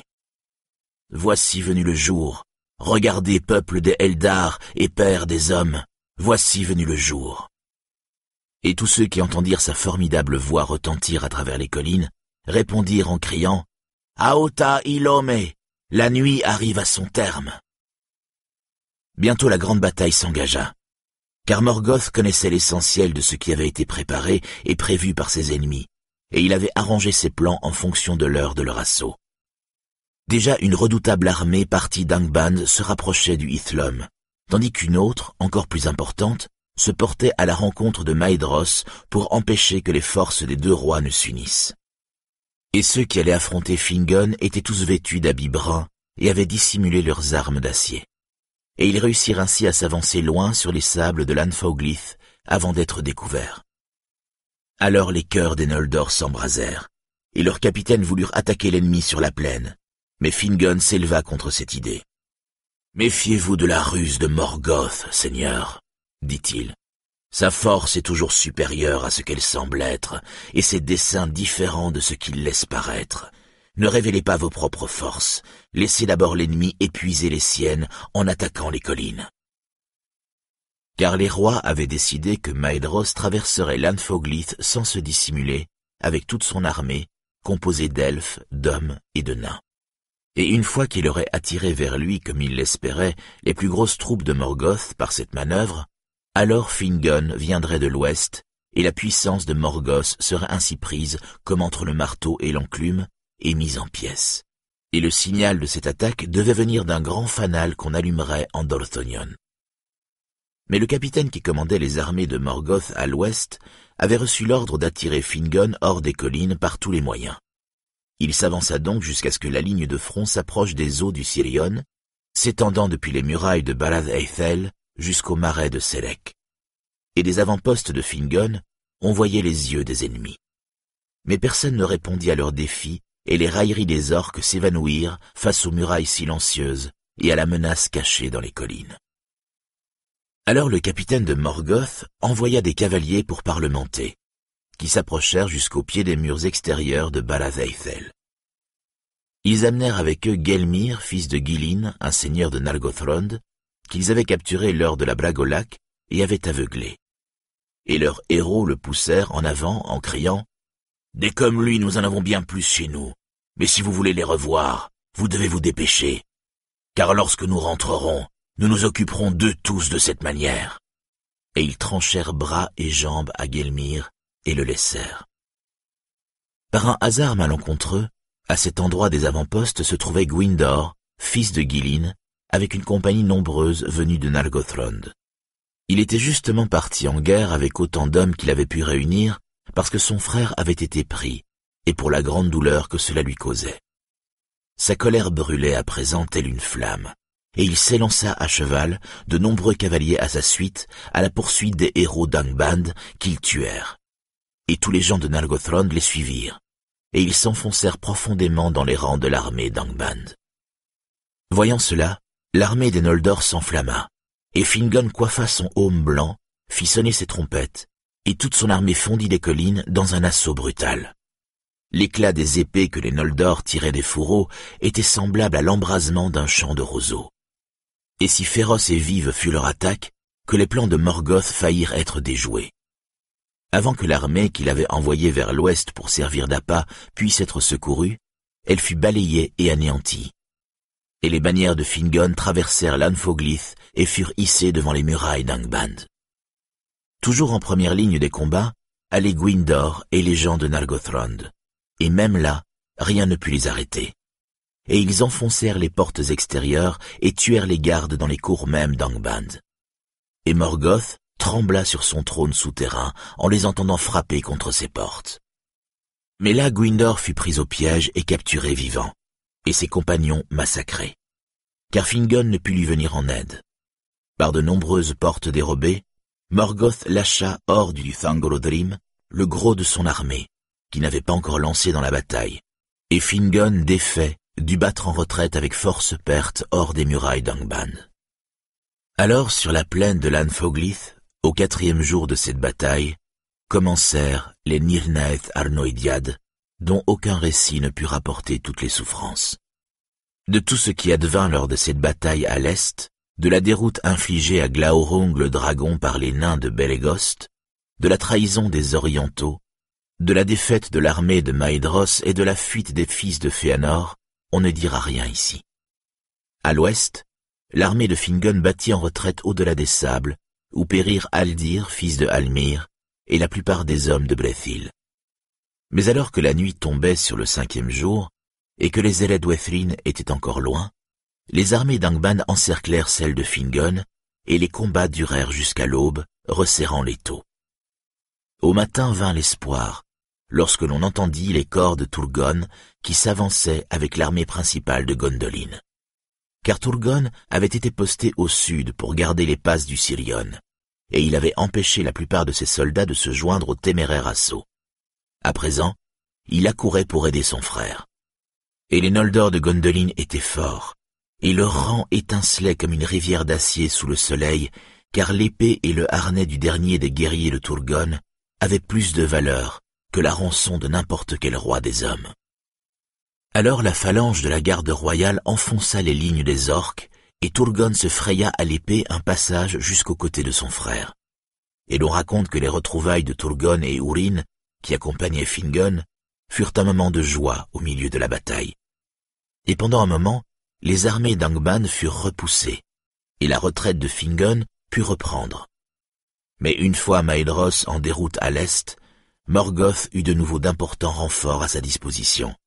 Et avant que Fingon et Turgon ne puissent se mettre à l'abri des collines, ils furent assaillis par une marée d'ennemis, trois fois plus nombreux que toutes les forces qui leur restaient.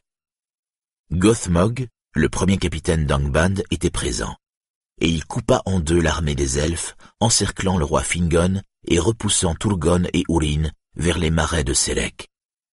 Puis, il fit face à Fingon et ce fut un funeste affrontement. À la fin, Fingon se retrouva seul, au milieu des cadavres de sa garde, et il lutta contre Gothmog jusqu'à ce qu'un balrog se glisse dans son dos, l'emprisonnant avec un fil d'acier. Alors Gothmog abattit sa hache noire, et une flamme blanche jaillit du haume de Fingon au moment où il se fendit. Ainsi tomba le roi des Noldor, et ils le frappèrent dans la poussière avec leurs masses, et sa bannière bleue et argent, ils la piétinèrent dans la boue formée par son sang. Cette bataille fut perdue. Mais Urin et War, et ceux qui restaient de la maison de Haldor, tenaient bon avec Turgon de Gondolin, et les armées de Morgoth ne parvenaient toujours pas à gagner les passes du Sirion. Alors Urin s'adressa à Turgon.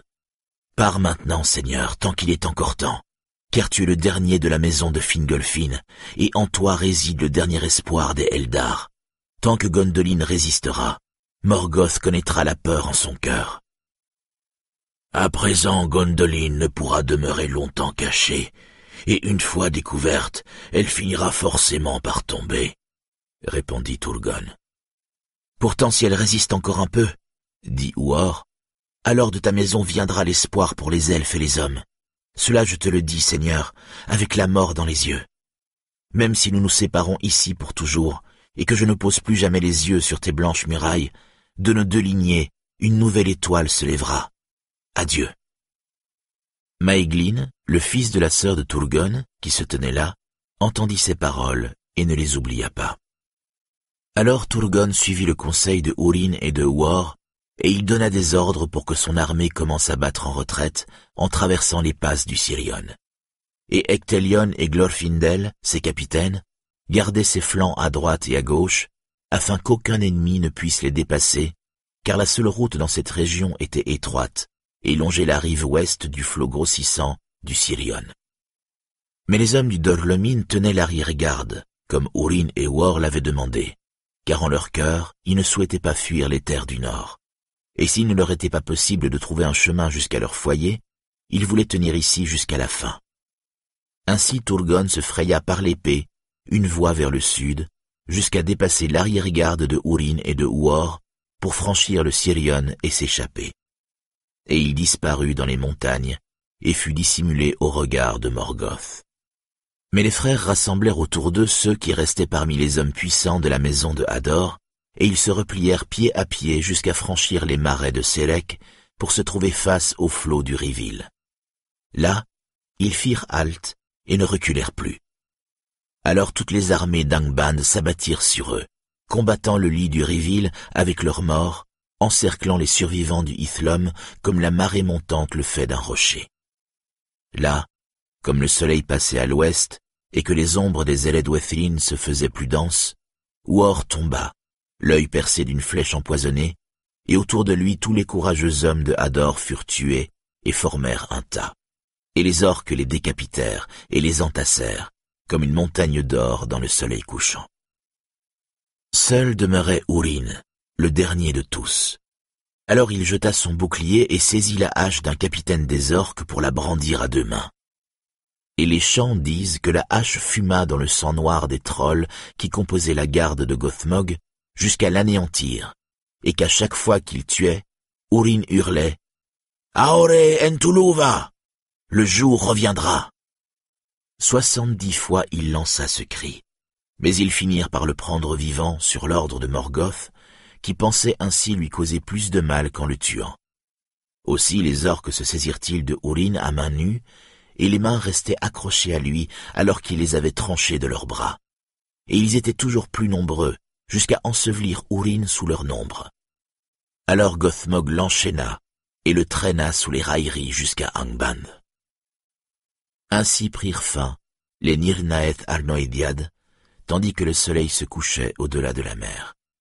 La nuit tomba sur le Ithlum, et une formidable tempête se leva, venue de l'ouest. Grand était le triomphe de Morgoth, même si tous ses desseins maléfiques ne s'étaient pas encore accomplis. Une pensée le troublait profondément, et l'inquiétude gâchait sa victoire. Turgon avait réchappé de ses filets, lui que parmi tous ses ennemis, il avait le plus voulu capturer ou anéantir. Car Turgon, de la noble maison de Fingolfin, était désormais de droit le roi de tous les Noldor. Et Morgoth craignait et haïssait la maison de Fingolfin, parce que ses membres l'avaient méprisé en Valinor, et qu'ils avaient l'amitié d'Ulmo son ennemi. Et aussi en raison des blessures que Fingolfin lui avait infligées lors de leur combat. Et plus que tout, Morgoth craignait Turgon, car lorsqu'en Valinor, bien longtemps auparavant, ses yeux s'étaient posés sur lui, une ombre ténébreuse avait fondu sur ses pensées, comme depuis elle le faisait à chaque fois qu'il s'approchait de lui, annonçant qu'un jour, encore caché par le destin, sa ruine lui viendrait de Turgon.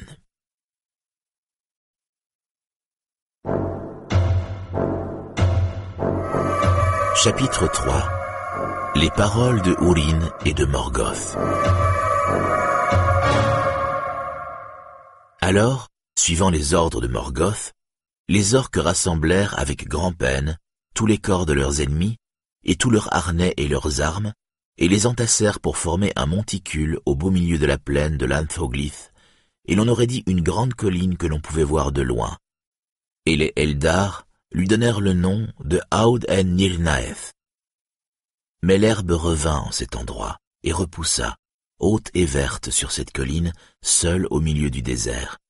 Et aucun des serviteurs de Morgoth ne foula de nouveau la terre sous laquelle les épées des Eldar et des Edain rouillaient et tombaient en poussière. Le royaume de Fingon n'était plus, et les fils de Féanor errèrent comme feuilles au vent. En Ithlum, aucun des hommes de la maison de Hador ne parvint, ni aucune nouvelle de la bataille ou du sort de leur seigneur. Mais Morgoth envoya là-bas des hommes qui étaient sous ses ordres, des orientaux à la peau bistre. Et il les enferma sur cette terre, leur interdisant d'en partir. Et ce fut tout ce qu'il leur donna des riches récompenses qu'il leur avait promises pour prix de leur trahison à l'égard de Maïdros. Piller et tourmenter les anciens, les enfants et les femmes du peuple de Hador. Ceux qui restaient chez les Eldar du Ithlum, tous ceux qui ne s'étaient pas enfuis dans les solitudes sauvages et dans les montagnes, il les conduisit dans les mines d'Angband pour en faire ses esclaves. Mais les orques allaient librement à travers les terres du nord et poussaient toujours plus loin vers le sud pour entrer en Beleriand. Là, le Doriath tenait encore, ainsi que Nargothrond, mais Morgoth ne leur prêtait guère d'attention, soit parce qu'il ne connaissait pas grand-chose d'eux, ou que leur heure n'était pas encore venue dans ses maléfiques desseins. Mais toujours ses pensées se tournaient vers Turgon. Orin fut donc amené devant Morgoth, car Morgoth savait, par ses maléfices et ses espions, que Urin avait l'amitié du roi, et il chercha à le soumettre par son regard. Mais nul ne pouvait encore soumettre Urin, et il défia Morgoth. Aussi Morgoth le fit charger de chaînes et lui fit subir de lentes tortures.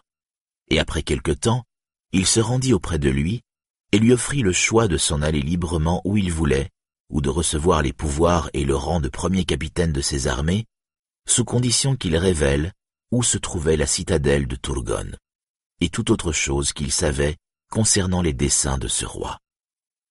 Mais Urin l'inflexible se rit de lui, disant « Aveugle es-tu, Morgoth Bauglir, et aveugle tu seras toujours, n'entrevoyant que les ténèbres.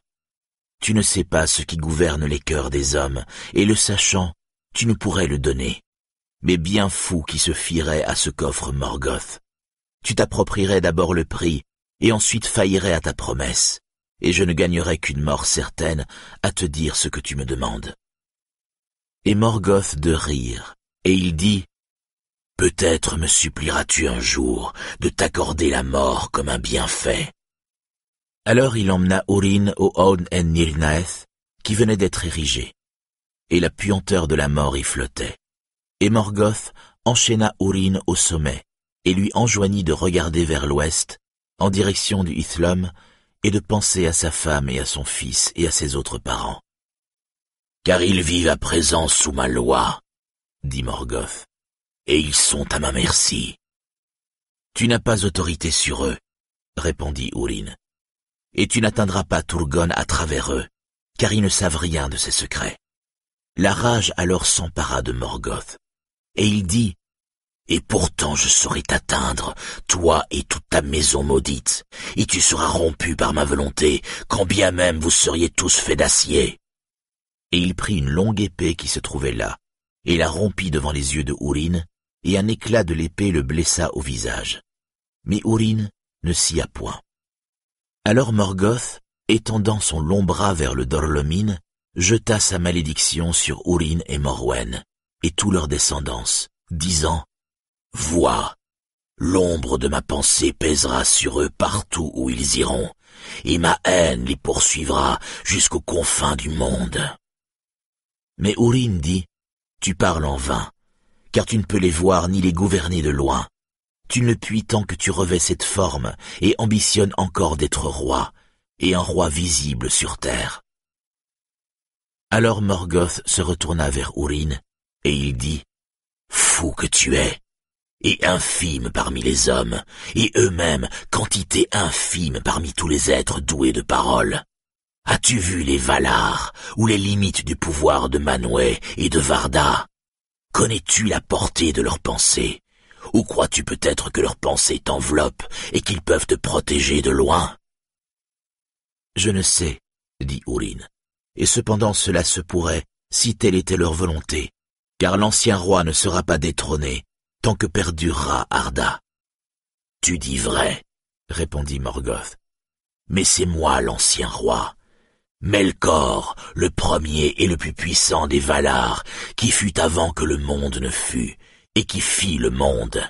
L'ombre de mon dessein se projette sur Arda, et tout ce qui s'y trouve se soumet lentement et sûrement à mon vouloir. Mais sur tous ceux qui te sont chers, ma pensée pèsera comme un nuage fatal, et elle les plongera dans les ténèbres et le désespoir. Partout où ils iront, le mal régnera Dès qu'ils parleront, leurs paroles seront de mauvais conseils. Tout ce qu'ils feront se retournera contre eux. Ils mourront sans espoir, maudissant et la vie et la mort. Mais Ourine répondit, Oublies-tu à qui tu parles? Ces choses-là tu les as dites autrefois à nos pères, mais nous avons échappé à ton ombre.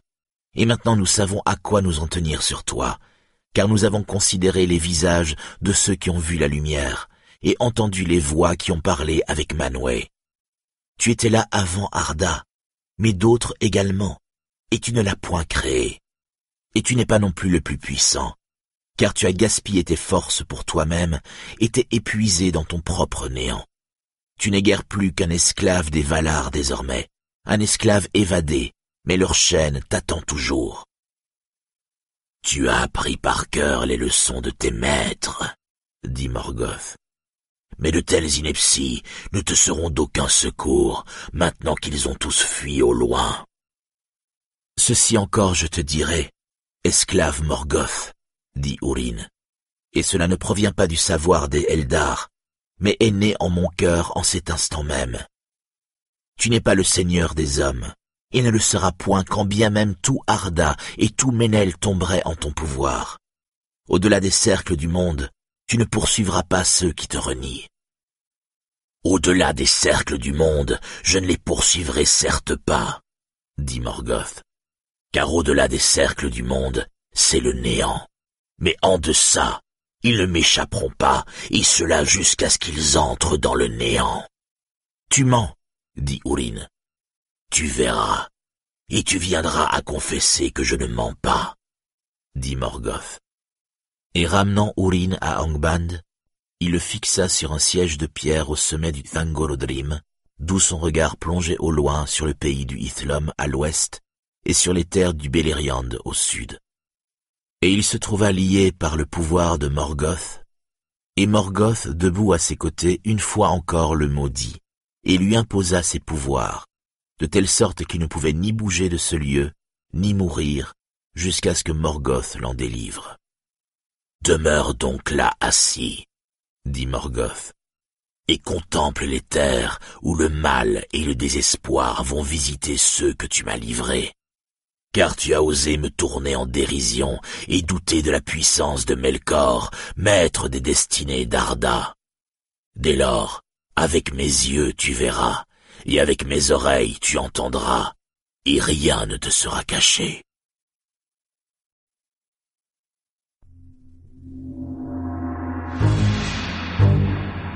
Chapitre 4 Le départ de Tourine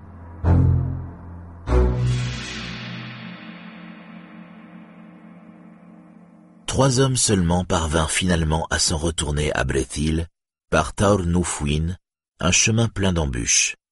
Et lorsque Gloredel, la fille de Hador, apprit la chute de Haldir, elle s'affligea et mourut. Aucune nouvelle n'atteignit d'Orlomine. Rian, la femme de Huor, s'enfuit tout éperdu dans les solitudes sauvages, mais elle fut secourue par les elfes gris du Mithrim, et lorsque son enfant Tuor naquit, ils le prirent en nourrice et l'élevèrent. Mais Rian s'en alla au Od en Nirnaeth, et là elle se coucha à terre et mourut. Morwen Eledwen demeura en Islom, silencieuse dans sa douleur.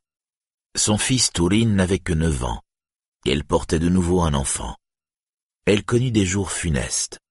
Les Orientaux avaient envahi le pays en grand nombre, et ils traitèrent cruellement le peuple de Hador, pillant tous leurs biens et les asservissant. Tous les habitants des domaines de Ourin qui pouvaient travailler ou servir à quelque chose furent traînés en captivité, même de toutes jeunes filles et des gamins, et ils tuèrent les vieux ou les chassèrent dans les solitudes désolées, les condamnant à mourir de faim mais ils n'osèrent lever la main sur la dame du Dorlomine ou l'expulser de sa demeure, car le bruit courait parmi eux qu'elle était dangereuse, une sorcière qui fréquentait les blancs démons. Tel était le nom qu'ils donnaient aux elfes, les haïssant mais les redoutant d'autant. Pour cette raison, ils craignaient aussi les montagnes et évitaient de s'y aventurer, car de nombreux Eldar y avaient trouvé refuge, plus particulièrement au sud du pays. Et après quelques razzias, et expéditions de pillage, les Orientaux se retirèrent vers le nord. Car la maison de Ourin se trouvait au sud-est du Dorlomine et les montagnes étaient proches. De fait, le Nen Laleth jaillissait à l'ombre d'Amon Darthir, que franchissait un sentier escarpé. Par là, les intrépides pouvaient escalader les Eredwethrine et redescendre par les gorges de Glithui jusqu'au Beleriand. Mais cela les orientaux l'ignoraient, et pour l'or, Morgoth aussi. Car tout ce pays, tant que perdurait la maison de Fingolfin, était hors de sa portée, et aucun de ses serviteurs n'y avait mis le pied. Il tenait les Eredwethrine pour une muraille infranchissable, interdisant toute fuite depuis le nord, comme tout assaut venant du sud. Et en vérité, il n'y avait aucun autre passage pour qui ne possédait pas des ailes entre les Sélèques et les confins ouest où le Dorlomine rejoignait le Névraste.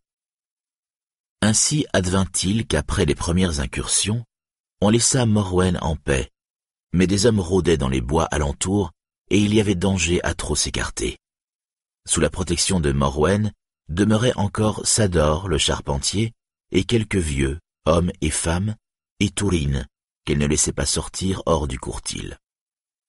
Mais la demeure de Ourin en vint bientôt à tomber en ruine, et même si Morwen travaillait dur, elle était miséreuse, et elle aurait connu la faim sans les secours que lui faisait porter secrètement Aérine, une parente de Ourin, qu'un certain Broda, l'un des orientaux, avait de force épousé.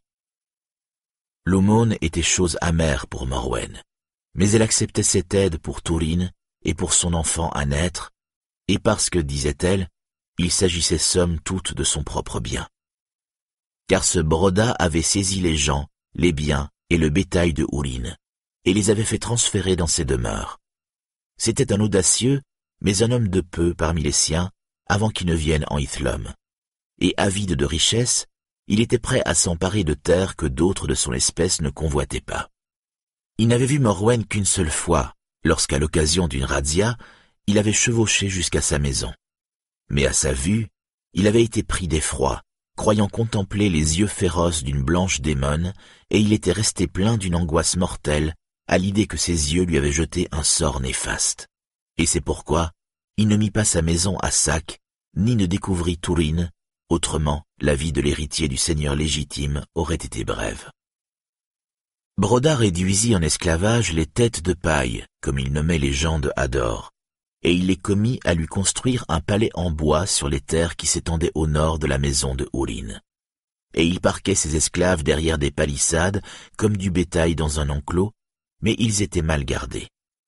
Et il s'en trouvait encore parmi eux que la peur n'avait pas abattu, et qui, au péril de leur vie, étaient prêts à secourir la dame du Dorlomine. Et il faisait parvenir à Morwen de secrets renseignements sur la situation, même s'il n'y avait guère de quoi nourrir l'espoir dans les nouvelles qu'ils apportaient. Mais Broda fit d'Aérine son épouse, non son esclave, car il y avait peu de femmes parmi ceux de son peuple, et aucune qui se pouvait comparer aux filles des Edain. Et il ambitionnait de se faire seigneur du lieu et d'avoir un héritier qui posséderait le domaine après lui. De ce qui était advenu et de ce qui pouvait advenir dans les jours prochains, Morwen ne parlait guère à Tourine et il craignait de rompre son silence par ces questions. Lorsque les Orientaux pénétrèrent pour la première fois en Dorlomine, il dit à sa mère « Quand est-ce que mon père reviendra pour renvoyer ces affreux brigands? Pourquoi ne vient-il pas ?» Morwen répondit « Je ne sais pas. Il se peut qu'il ait été tué ou fait prisonnier, ou encore qu'on l'ait chassé au loin et qu'il ne puisse à ce jour se frayer un chemin jusqu'à nous à travers les ennemis qui nous environnent. Alors je pense qu'il est mort, dit Touline. Et devant sa mère, il retint ses larmes. Car personne ne pourrait l'empêcher de venir à notre secours s'il était vivant. Je crois que rien de cela n'est vrai, mon fils, dit Morwen. Avec le temps qui passait, le cœur de Morwen s'assombrissait car elle craignait pour son fils Tourine, héritier du Dorlomine et de l'Adros. Elle n'entrevoyait d'autre sort pour lui avant longtemps que de devenir esclave des Orientaux. Aussi lui revinrent en mémoire les paroles de Ourin, et ses pensées se tournèrent à nouveau vers Doriath. Et enfin, elle résolut de faire partir Tourine secrètement, si elle le pouvait, et de supplier le roi Thingol de lui accorder asile. Et comme elle demeurait là assise à réfléchir à la manière de réaliser la chose, elle entendit clairement en sa pensée la voix de Aurine lui disant « Pars en toute hâte, ne m'attends pas ». Mais la naissance de son enfant approchait, et la route serait dure et périlleuse, et plus elle tardait, plus s'amenuisaient les chances de s'échapper. Et son cœur la trompait toujours d'un espoir inavoué. En son fort intérieur, elle n'admettait pas que Aurine soit mort, et insomnieuse, elle prêtait l'oreille à son pas dans la nuit, où elle se réveillait croyant entendre dans la cour le hennissement de son cheval à roc. De plus, si elle admettait que son fils soit élevé dans un palais étranger, selon la coutume de l'époque, elle ne pouvait plier son orgueil à vivre elle-même d'aumône, fût-ce à la cour d'un roi. Et ainsi fut enfreinte l'injonction de Aurine, où le souvenir de sa parole est tissé le premier fil du destin de Tourine.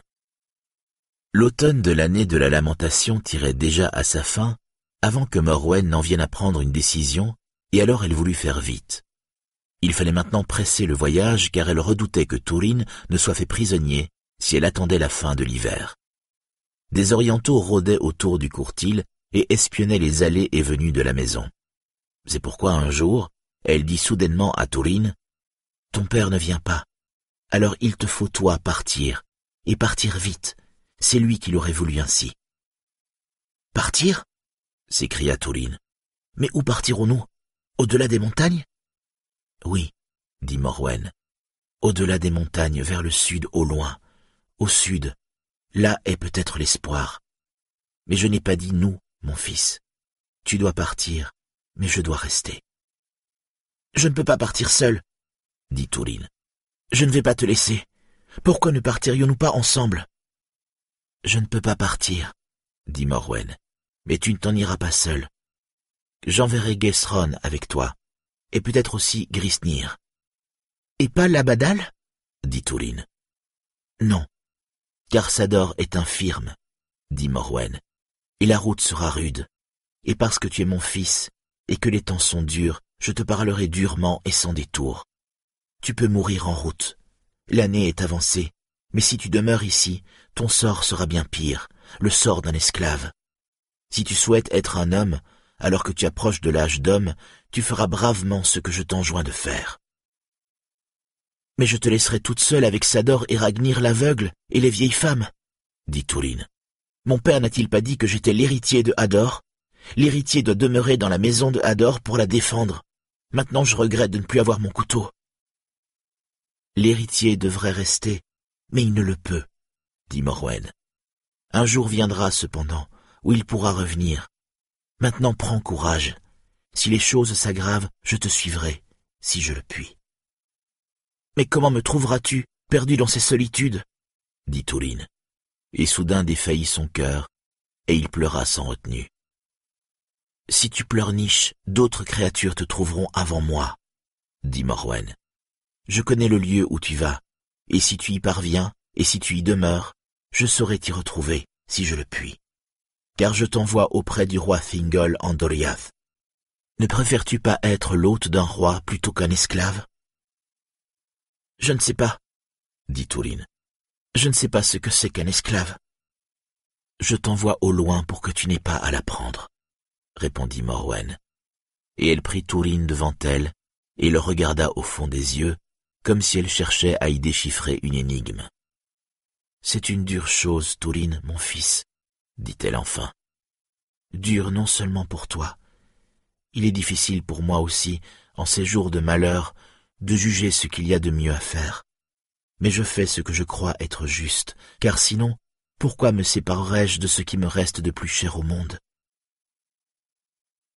Et ils ne parlèrent plus ensemble, et le chagrin et la confusion se mêlèrent en Tourine.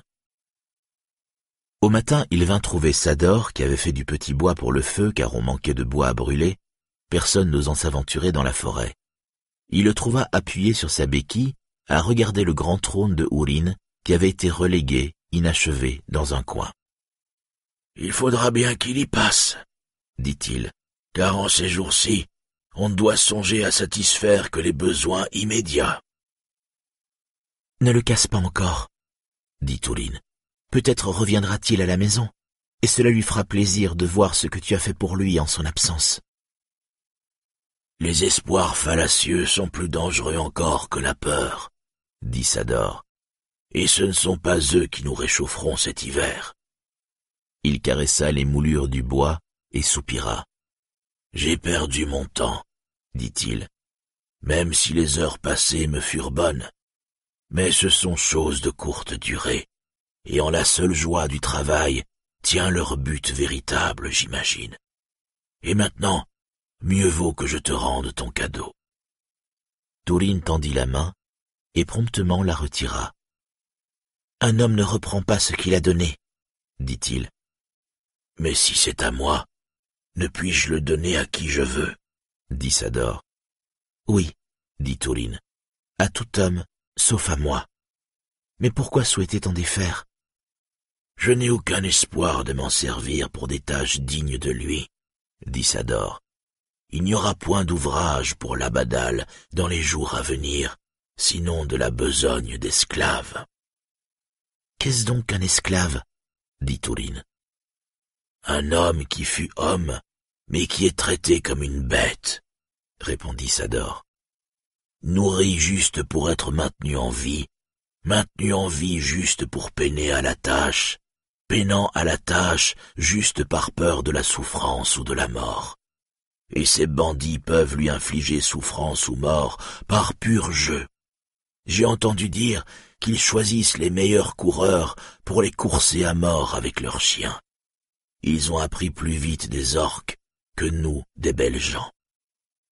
Maintenant je comprends mieux tout cela, dit Tourine. Il est regrettable qu'il te faille comprendre ces choses si jeune, dit Sador. Et voyant l'étrange expression sur le visage de Tourine, il ajouta Et que comprends-tu maintenant? La raison pour laquelle ma mère m'envoie au loin, dit Tourine, et ses yeux s'embuèrent de larmes. Ah dit Sador, et il marmotta à part lui. Mais pourquoi avoir tant tardé? Et se tournant vers Tourine, il dit, Cela ne me paraît pas à moi des nouvelles à vous arracher des larmes, mais tu ne devrais pas ébruiter les décisions de ta mère devant l'abadal ou devant quiconque. Ces jours-ci, il n'est mur ou palissade qui n'ait des oreilles, et des oreilles qui ne poussent pas sur des têtes nobles. Mais il me faut bien parler avec quelqu'un, dit Tourine. Et je t'ai toujours dit les choses. Je ne veux pas te quitter, la badale. Je ne veux pas quitter cette maison ni ma mère. Mais si tu ne le fais pas, dit Sador, c'en sera bientôt fait de la maison de Hador à jamais. Cela, il te faut le comprendre maintenant. La badale ne souhaite pas que tu t'en ailles, mais Sador, serviteur de Ourin, sera plus heureux lorsque le fils de Ourin sera hors d'atteinte des Orientaux. Allons, allons, on n'y peut rien. Il faut nous dire adieu. Maintenant ne prendras-tu pas mon couteau comme cadeau de départ? Non, dit Ourin, car je m'en vais chez les elfes, chez le roi du Doriath, m'a dit ma mère. Là j'en recevrai d'autres pareils à celui-là, mais il ne sera plus en mon pouvoir de t'envoyer des cadeaux, la badale. Je serai au loin, et tout seul. Et Tourine se mit à pleurer. Mais Sador lui dit, Eh bien, où est donc le fils de Ourine Car je l'ai entendu qui disait, il n'y a guerre. Je m'en irai soldat avec un roi elfe dès que je le pourrai. Alors Tourine ravala ses larmes et dit, Très bien. Si le fils de Ourine a dit cela, il doit tenir parole et s'en aller. Mais chaque fois que je promets de faire ceci ou cela, les choses paraissent toutes différentes quand vient le moment. Aujourd'hui je m'en vais à regret. Je dois prendre garde de ne plus dire ce genre de choses. Cela vaudrait sans doute mieux, dit Sador. La plupart des hommes sont d'accord là-dessus, et cependant, il y en a bien peu qui appliquent ce qu'ils disent. Mais laissons là ce qui n'est pas encore advenu, car à chaque jour suffit sa peine. Or donc, on apprêta Tourine pour son voyage, et il fit ses adieux à sa mère, et s'en alla secrètement avec ses deux compagnons. Mais lorsqu'ils engagèrent Tourine à se retourner pour jeter un dernier regard sur la maison de son père, l'angoisse de la séparation le transperça comme une épée, et il s'écria « Morwen, Morwen, quand te reverrai-je » Et debout sur le seuil de la porte, Morwen perçut ce cri que lui renvoyaient les pentes boisées, et elle étreignit le chambranle de la porte jusqu'à s'en déchirer les doigts. Tel fut le premier des tourments de Tourine. Tôt dans l'année qui suivit le départ de Tourine, Morwen donna naissance à sa fille, et elle la nomma Nienor, ce qui veut dire deuil. Mais Tourine était déjà loin lorsqu'elle vit le jour. Long et ardu fut le cheminement de Tourine, car les pouvoirs de Morgoth s'étendaient sur tout le pays. Mais il avait Gethron et Grithnir pour guides, qui avaient été jeunes du temps de Hador et avaient gardé toute leur vaillance malgré l'orage, désormais avancé, et ils connaissaient bien le pays pour avoir souvent parcouru le Beleriand autrefois. Ainsi, par la bonne grâce du destin et par leur courage, ils franchirent les montagnes de l'ombre et descendirent dans le val du Sirion pour s'enfoncer dans la forêt de Brethil. Et épuisés et hagards, ils atteignirent enfin les confins du Doriath. Mais là, ils se fourvoyèrent et dans les labyrinthes de l'arène s'égarèrent et errèrent, perdus dans d'impénétrables sous-bois, jusqu'à ce que leurs vivres soient épuisés. Et survinrent l'hiver et la froidure du nord, et ils côtoyèrent la mort. Mais d'un poids autrement écrasant était le destin de Tourine. Alors même qu'ils gisaient là dans le désespoir, ils entendirent le son d'un corps. Beleg à l'arc de fer chassait dans les parages, car il vivait toujours sur les marches du Doriath, le plus illustre forestier de son temps. Il entendit leurs plaintes, et alla à eux, et lorsqu'il leur eut donné à manger et à boire, il apprit leur nom et d'où ils venaient, et la stupeur et la pitié l'envahirent. Et il considéra Tourine avec amitié, car il avait la beauté de sa mère et les yeux de son père, et il était robuste et fort. Quel bienfait attends-tu du roi Thingol? dit Beleg à l'enfant. Je voudrais être l'un de ses chevaliers, et marcher contre Morgoth, et venger mon père, dit Tourine. Et pourquoi pas, lorsque les Ants t'auront fortifié dit Beleg. Car bien que tu sois encore petit, il y a en toi de quoi faire un homme courageux, le digne fils d'Urin l'inflexible, si cela se pouvait. Car le nom de Urin était tenu en grand honneur sur toutes les terres des elfes. Aussi Beleg se fit volontiers le guide des voyageurs, et il les amena à une cabane où ils logeaient avec d'autres chasseurs, où on leur donna l'hospitalité, tandis qu'un messager était dépêché à Ménégroth. Et quand la réponse vint, que Thingol et Mélian recevraient le fils de Urin et ceux qui lui faisaient escorte, Beleg les conduisit par des chemins détournés jusqu'au royaume caché. Ainsi Turin emprunta le grand pont qui enjambe l'Esgaldwin et passa les portes du palais de Thingol. Et enfant, il contempla les merveilles de Ménégroth que nul homme mortel n'avait jamais entrevues, sauf Beren. Alors Gethron délivra le message de Morwen devant Thingol et Mélian, et Thingol les reçut avec bonté, et fit s'agenouiller Turin en l'honneur de Urin, le plus puissant des hommes, et de Beren, son parent. Et tous ceux qui assistaient s'étonnèrent, car cela signifiait que Thingol prenait Turin pour fils adoptif. Or, en ce temps-là, cela ne se faisait pas chez les rois, et cela ne s'est jamais vu depuis, de la part d'un seigneur des elfes à l'égard d'un homme. Or donc Thingol lui dit, Ici même, fils de Urin, sera ta maison, et ta vie durant, on te traitera comme mon fils, bien que tu sois un homme. La sagesse te sera départie bien au-delà de ce qu'il échoit à l'homme mortel, et les armes des elfes seront placées entre tes mains. Peut-être viendra le temps où tu recouvreras les domaines de ton père en Hithlum, mais pour l'instant demeure ici et reçois notre affection. Ainsi commença le séjour de Turin en Doriath. Pendant quelque temps, Grisnir et Gethron, ses serviteurs, restèrent avec lui malgré leur désir de retourner auprès de leur dame en Dorlomine. Puis l'âge et la maladie affligèrent Grisnir, qui demeura auprès de Turin jusqu'à sa mort. Mais Gethron s'en alla, et Thingol envoya avec lui une escorte pour le guider et le protéger, et leur confia un message adressé à Morwen. Et ils parvinrent enfin à la maison de Urin, et lorsque Morwen apprit que Turin avait été reçu avec honneur dans le palais de Thingol, son chagrin en fut allégé. Et les elfes lui remirent aussi de riches présents de la part de Méliane, et un message, la priant de revenir en Doriath auprès des gens de Fingol. Car Méliane était sage et prévoyante, et elle espérait de la sorte prévenir le mal qui était en préparation dans l'esprit de Morgoth.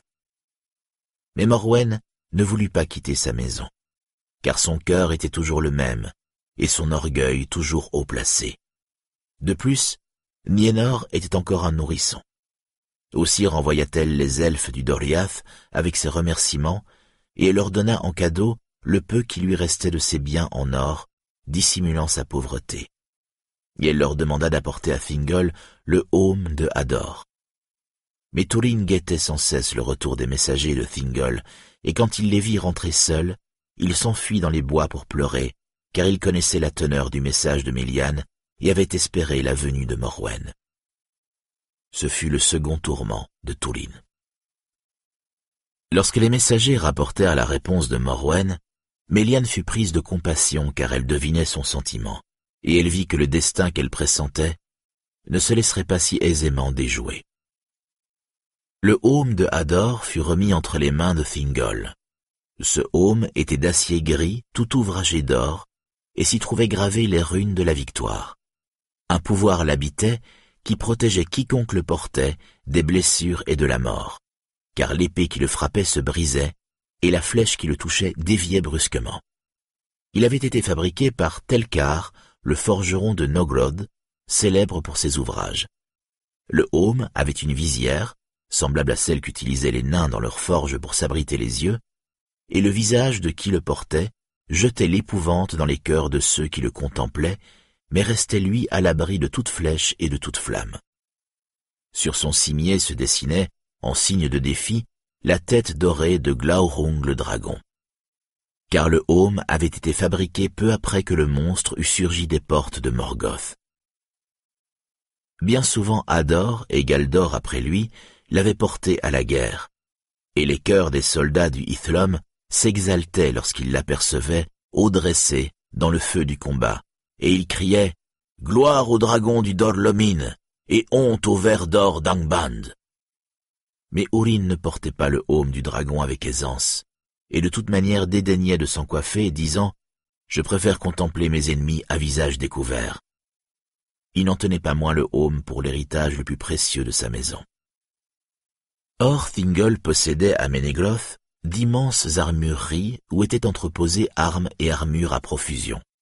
Des cottes de métal travaillées comme des écailles de poisson et brillantes comme l'eau sous la lune, des épées et des haches, des boucliers et des aumes, tous fabriqués par Telkar lui-même, ou par son maître Gamil Zirak l'Ancien, ou bien par les elfes forgerons plus habiles encore.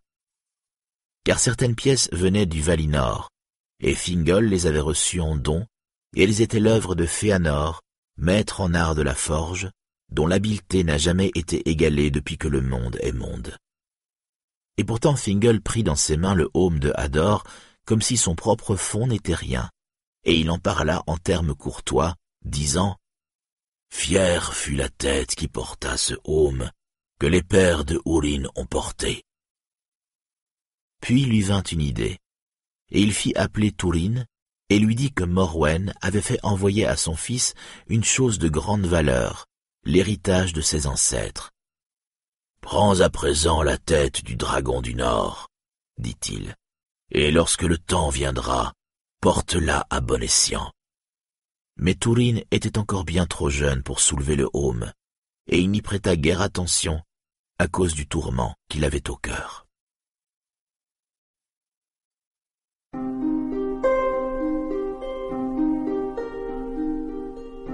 Chapitre 5 Turin en Doriath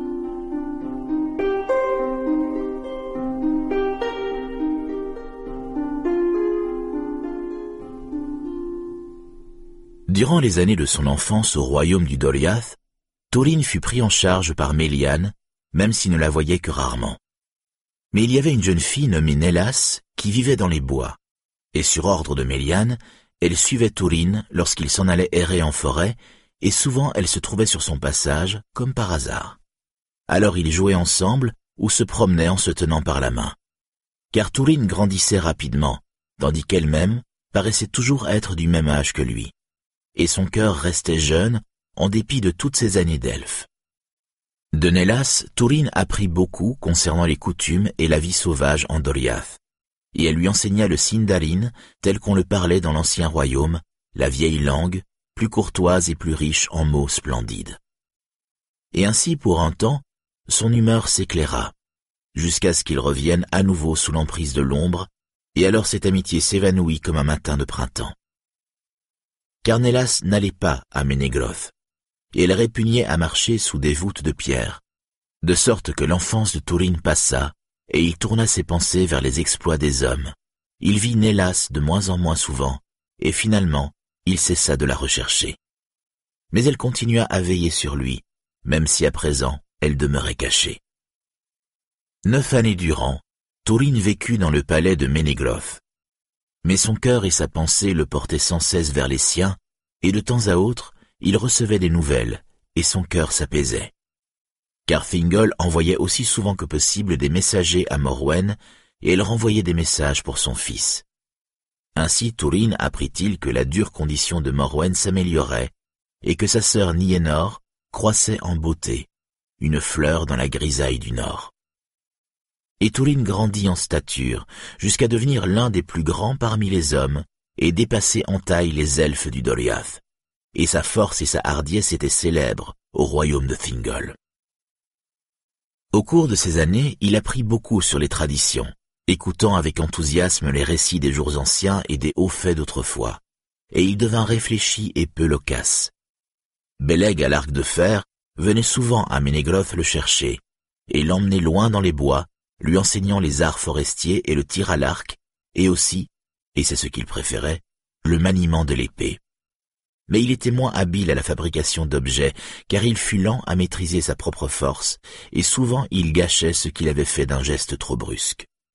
Dans d'autres domaines également, il semblait que la fortune lui était contraire, de sorte que souvent ses projets avortaient et ses désirs ne se réalisaient pas. Et il ne gagnait pas non plus facilement l'amitié d'autrui, car il n'était pas gai et riait peu, et une ombre recouvrait sa jeunesse. Toutefois, ceux qui le connaissaient bien lui vouaient de l'amour et de l'estime, et il était honoré comme le fils adoptif du roi. Quelqu'un en Doriath lui enviait pourtant cet honneur, et toujours plus à mesure que Tourine se faisait homme. Saeros était son nom. Il était orgueilleux, traitant avec dédain ceux qu'il considérait comme de moindres conditions et de moindre valeur que lui. Il se lia d'amitié avec Daeron, le ménestrel, car lui aussi était habile dans l'art du chant. Et il n'avait point d'amour pour les hommes, et surtout pas pour les parents de Beren une main. N'est-ce point étrange, disait-il, que ce pays accueille encore un représentant de cette malheureuse espèce? L'autre n'a-t-il pas causé suffisamment de dommages en Doriath? Et depuis lors, il regardait Tourine de travers et critiquait tout ce qu'il faisait, en disant de lui tout le mal possible. Mais ses paroles étaient artificieuses, et sa malice voilée. S'il rencontrait Tourine seul à seul, il lui parlait avec hauteur et lui manifestait clairement son mépris. Et Tourine finit par se lasser de lui, même s'il répondit pendant longtemps à ses paroles venimeuses par le silence, car Saeros était puissant parmi les gens du Doliath et un conseiller du roi. Mais le silence de Tourine déplaisait à Saeros autant que ses dires. L'année de ses dix-sept ans, le chagrin de Tourine se raviva, car à cette époque, toute communication avec les siens s'interrompit. Le pouvoir de Morgoth n'avait cessé de croître et tout le Ithlum vivait maintenant sous son ombre. Il ne faisait aucun doute qu'il en savait long sur les agissements des parents et des gens de Hourin. Et s'il les avait laissés en paix un temps, c'était pour que son dessein s'accomplisse. Mais voilà que pour en venir maintenant à ses fins, il fit garder étroitement toutes les passes des montagnes de l'ombre, de sorte que personne ne puisse désormais sortir du Ithlum, ni y entrer, sinon au péril de sa vie, et les orques fourmillaient autour des sources du Narog et du Teiglin, et le long du cours amont du Sirion. Et il vint un temps où l'on ne revit plus les messagers de Thingol, qui n'en envoya plus. Celui-ci avait toujours répugné à laisser ses gens vaguer au-delà de ses frontières bien gardées, et rien n'avait si fortement exprimé son bon vouloir envers Urin et les siens que d'avoir dépêché ses messagers sur les routes dangereuses pour qu'ils se rendent auprès de Morwen en Dorlomine. et Tourine s'attrista en son cœur. Ignorant quel nouveau malheur le guettait, et redoutant qu'un noir destin n'ait échu à Morwen et Nienor, et plusieurs jours durant, il demeura assis, silencieux, songeant à la chute de la maison de Hador et des hommes du Nord. Alors il se leva et s'en alla à la recherche de Thingol, et il le trouva siégeant avec Méliane sous le Irilorn, le grand être de Ménégroth. Thingol considéra Tourine avec étonnement en voyant soudain devant lui, à la place de son fils adoptif, un homme et un étranger, grand et noir de cheveux, qui le fixaient d'un regard profond dans un blanc visage, l'air sévère et fier. Mais il ne dit mot. Que désires-tu, fils adoptif? demanda Thingol, devinant que ce ne serait pas de faible importance. Une cotte de maille, une épée et un bouclier à ma taille, seigneur, répondit Tourine. Et si vous me le permettez, je voudrais également reprendre à présent le haume du dragon de mes ancêtres. C'est accordé, dit Thingol. Mais quel besoin as-tu de telles armes? Un besoin propre à un homme, dit Tourine, et à un fils qui ne doit pas oublier les siens. Et j'ai également besoin de vaillants compagnons d'armes. Je vais t'assigner une place parmi mes chevaliers de l'épée, car l'épée sera toujours ton arme, dit Thingol. À leur côté, tu pourras faire ton apprentissage de la guerre sur les marches du pays, si tel est ton désir. Mais Tourine dit, Bien au-delà des marches du Doriath me porte mon cœur, car je languis de me mesurer à notre ennemi, plutôt que de défendre ce pays. En ce cas, il te faut aller seul, dit Thingol. Je décide selon la sagesse qui est mienne du rôle que mon peuple doit assumer dans la guerre avec Angband, Turin, fils de Urin. Aucune forme armée du Doriath n'enverrai-je guerroyer hors les murs en ce moment, ni en aucun moment que je puisse actuellement prévoir. Toutefois tu es libre d'aller à ta guise, fils de Morwen, dit Méliane. L'anneau de Méliane ne s'oppose pas au passage de ceux qui ont pénétré avec notre consentement. À moins que de sages conseils ne te retiennent, dit Thingol. Quels sont tes conseils, Seigneur? dit Tourine. Tu as l'apparence d'un homme de par ta stature, et même déjà plus que beaucoup d'autres, répondit Thingol. Cependant tu n'es pas encore l'homme accompli que tu seras un jour. En attendant ce jour, tu dois te montrer patient, entraîner ta force et la mettre à l'épreuve. Alors peut-être il te sera permis de ne pas oublier les tiens. Mais il n'y a guère d'espoir qu'un homme seul puisse faire plus contre le roi noir que de participer à la défense des seigneurs des elfes, tant que dure celle-ci. Alors Tourine dit, Beren, mon parent, a fait plus. Beren est Luthien, dit Méliane. Mais il y a de la présomption à parler ainsi au père de Luthien. Ta destinée n'est pas si grande, il me semble, Tourine, fils de Morwen, bien qu'il y ait quelque chose de grand en toi, et que ton sort soit entremêlé à celui du peuple des elfes, pour le meilleur ou pour le pire. Prends bien garde à toi, que ce ne soit pour le pire. Puis après un silence, elle lui parla de nouveau, disant Va maintenant, fils adoptif, et écoute les conseils du roi. Ils seront toujours plus avisés que tes propres desseins. Et cependant je crois que tu ne demeureras pas longtemps avec nous en Doriath, lorsque tu auras accédé à l'âge d'homme. Si dans les jours à venir tu te souviens des paroles de Méliane, ce sera pour ton bien. Redoute tant l'ardeur de ton cœur que sa froidure, et astreins-toi à la patience, si tu le peux. Alors Tourine s'inclina devant eux et prit congé. Et promptement il coiffa le haume du dragon et s'arma, et s'en alla vers les marches septentrionales, et là il s'enrôla parmi les guerriers elfes qui combattaient sans relâche les orques et tous les serviteurs et créatures de Morgoth. Et c'est ainsi qu'à peine sorti de l'enfance, il prouva sa force et sa vaillance. Et se souvenant des malheurs des siens, il fut toujours le premier à s'illustrer par de hauts faits d'armes, et il reçut de nombreuses blessures par la lance ou les flèches, ou par les lames crochues des orques. Mais son destin lui épargna la mort, et le bruit courut par les bois, et il retentit au-delà du Doriath que le haume du dragon du Dorlomine avait réapparu.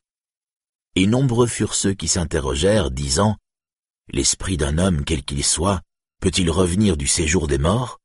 Ou bien Aurine du Ithlum s'est-il vraiment échappé des mines de l'enfer? Un seul à cette époque était plus fort que Taurine dans le maniement des armes parmi les gardes frontières de Thingol, et c'était Beleg à l'arc de fer. Et Beleg et Taurine combattaient côte à côte dans tous les périls, et ils parcouraient les grands bois sauvages ensemble.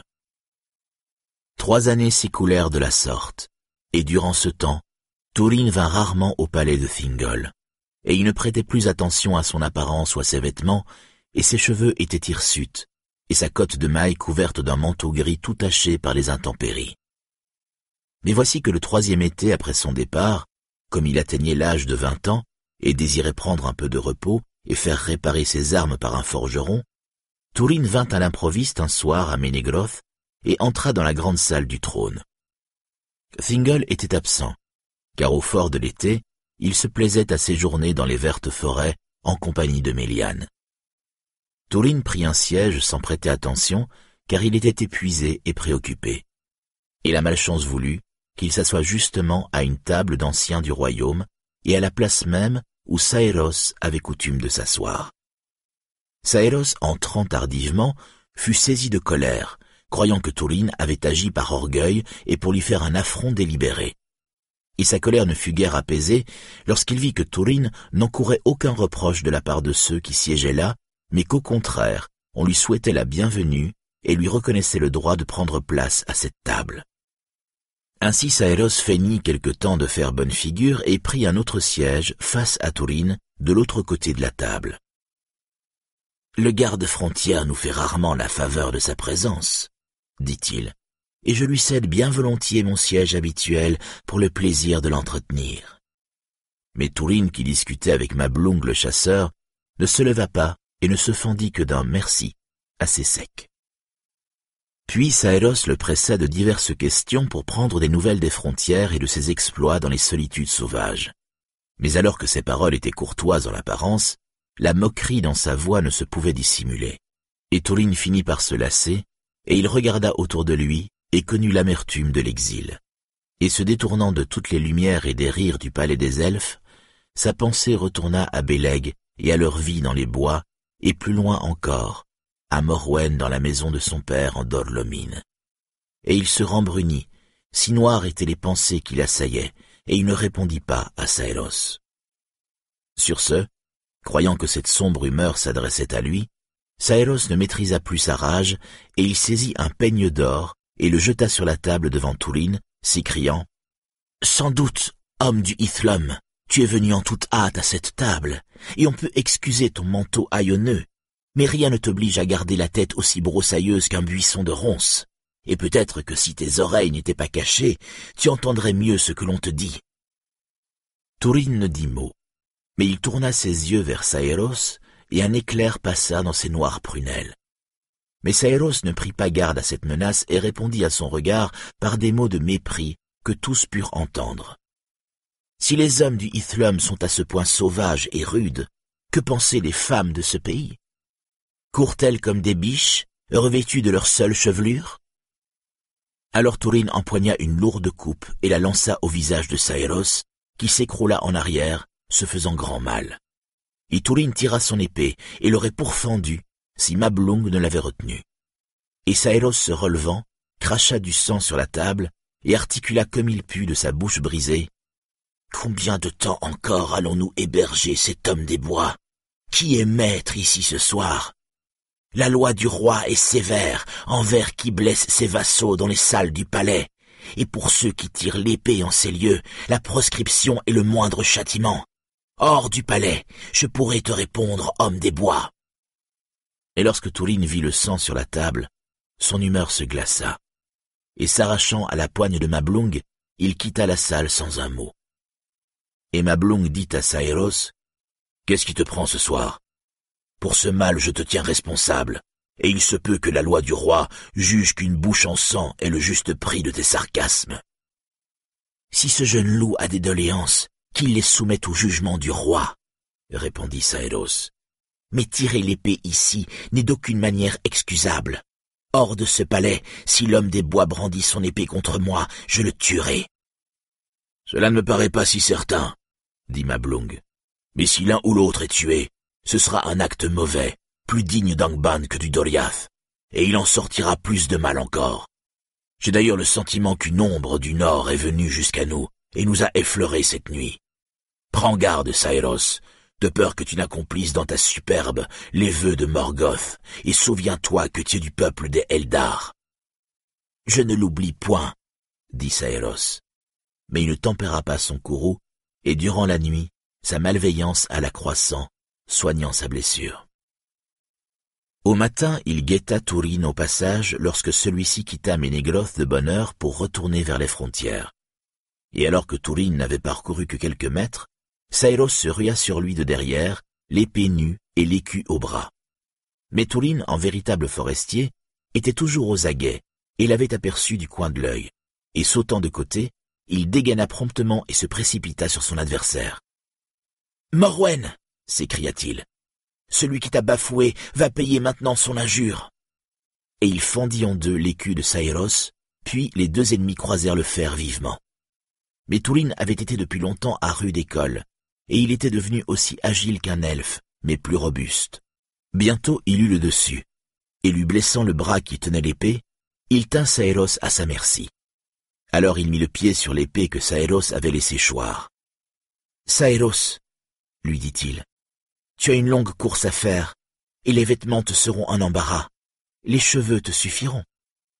Et le jetant brusquement à terre, il le dénuda, et Saeros éprouva la grande force de Touline et eut très peur. Mais Touline le laissa se relever, et cria Cours, cours, toi qui bafoues les femmes, cours, et à moins que tu n'ailles aussi vif que le cerf, je viendrai derrière t'éperonner. Sur ce, il fit sentir la pointe de son épée au train de Saeros, qui s'enfuit éperdu dans les bois, appelant désespérément au secours. Mais Touline venait derrière, le pourchassant comme chien courant, et malgré sa rapidité et les détours qu'il prenait, toujours Taurine, de son épée, l'aiguillonnait plus avant. Et les cris de Saeros en amenèrent nombre d'autres à la traque, et ils suivirent la course, mais seuls les plus rapides pouvaient soutenir l'allure des coureurs. Au premier rang de ceux-ci venait Mablung, et il était troublé en son esprit, car si les sarcasmes lui avaient paru mauvais, la malveillance qui s'éveille au matin devient le rire de Morgoth avant la tombée de la nuit. De plus, c'était chose grave que de ridiculiser un elfe et de se faire à soi-même justice sans en référer au jugement du roi.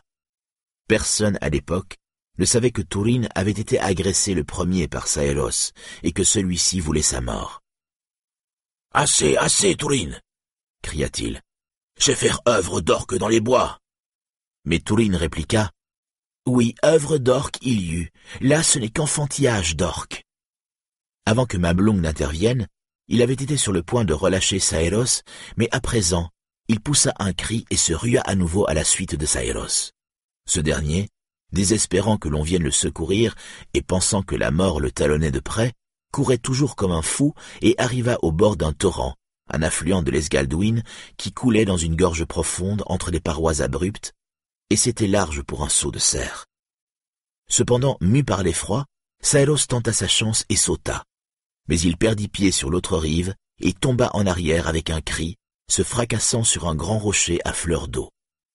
Ainsi acheva-t-il sa vie en Doriath, et Mandos n'allait pas le lâcher de sitôt.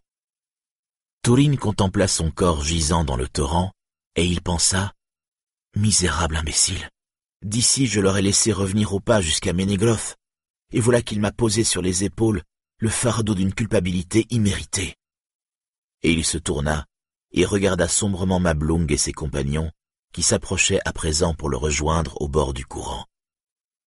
Après un silence, Mablung dit gravement Hélas, mais à présent viens avec nous, Tourine, car le roi doit juger ses faits.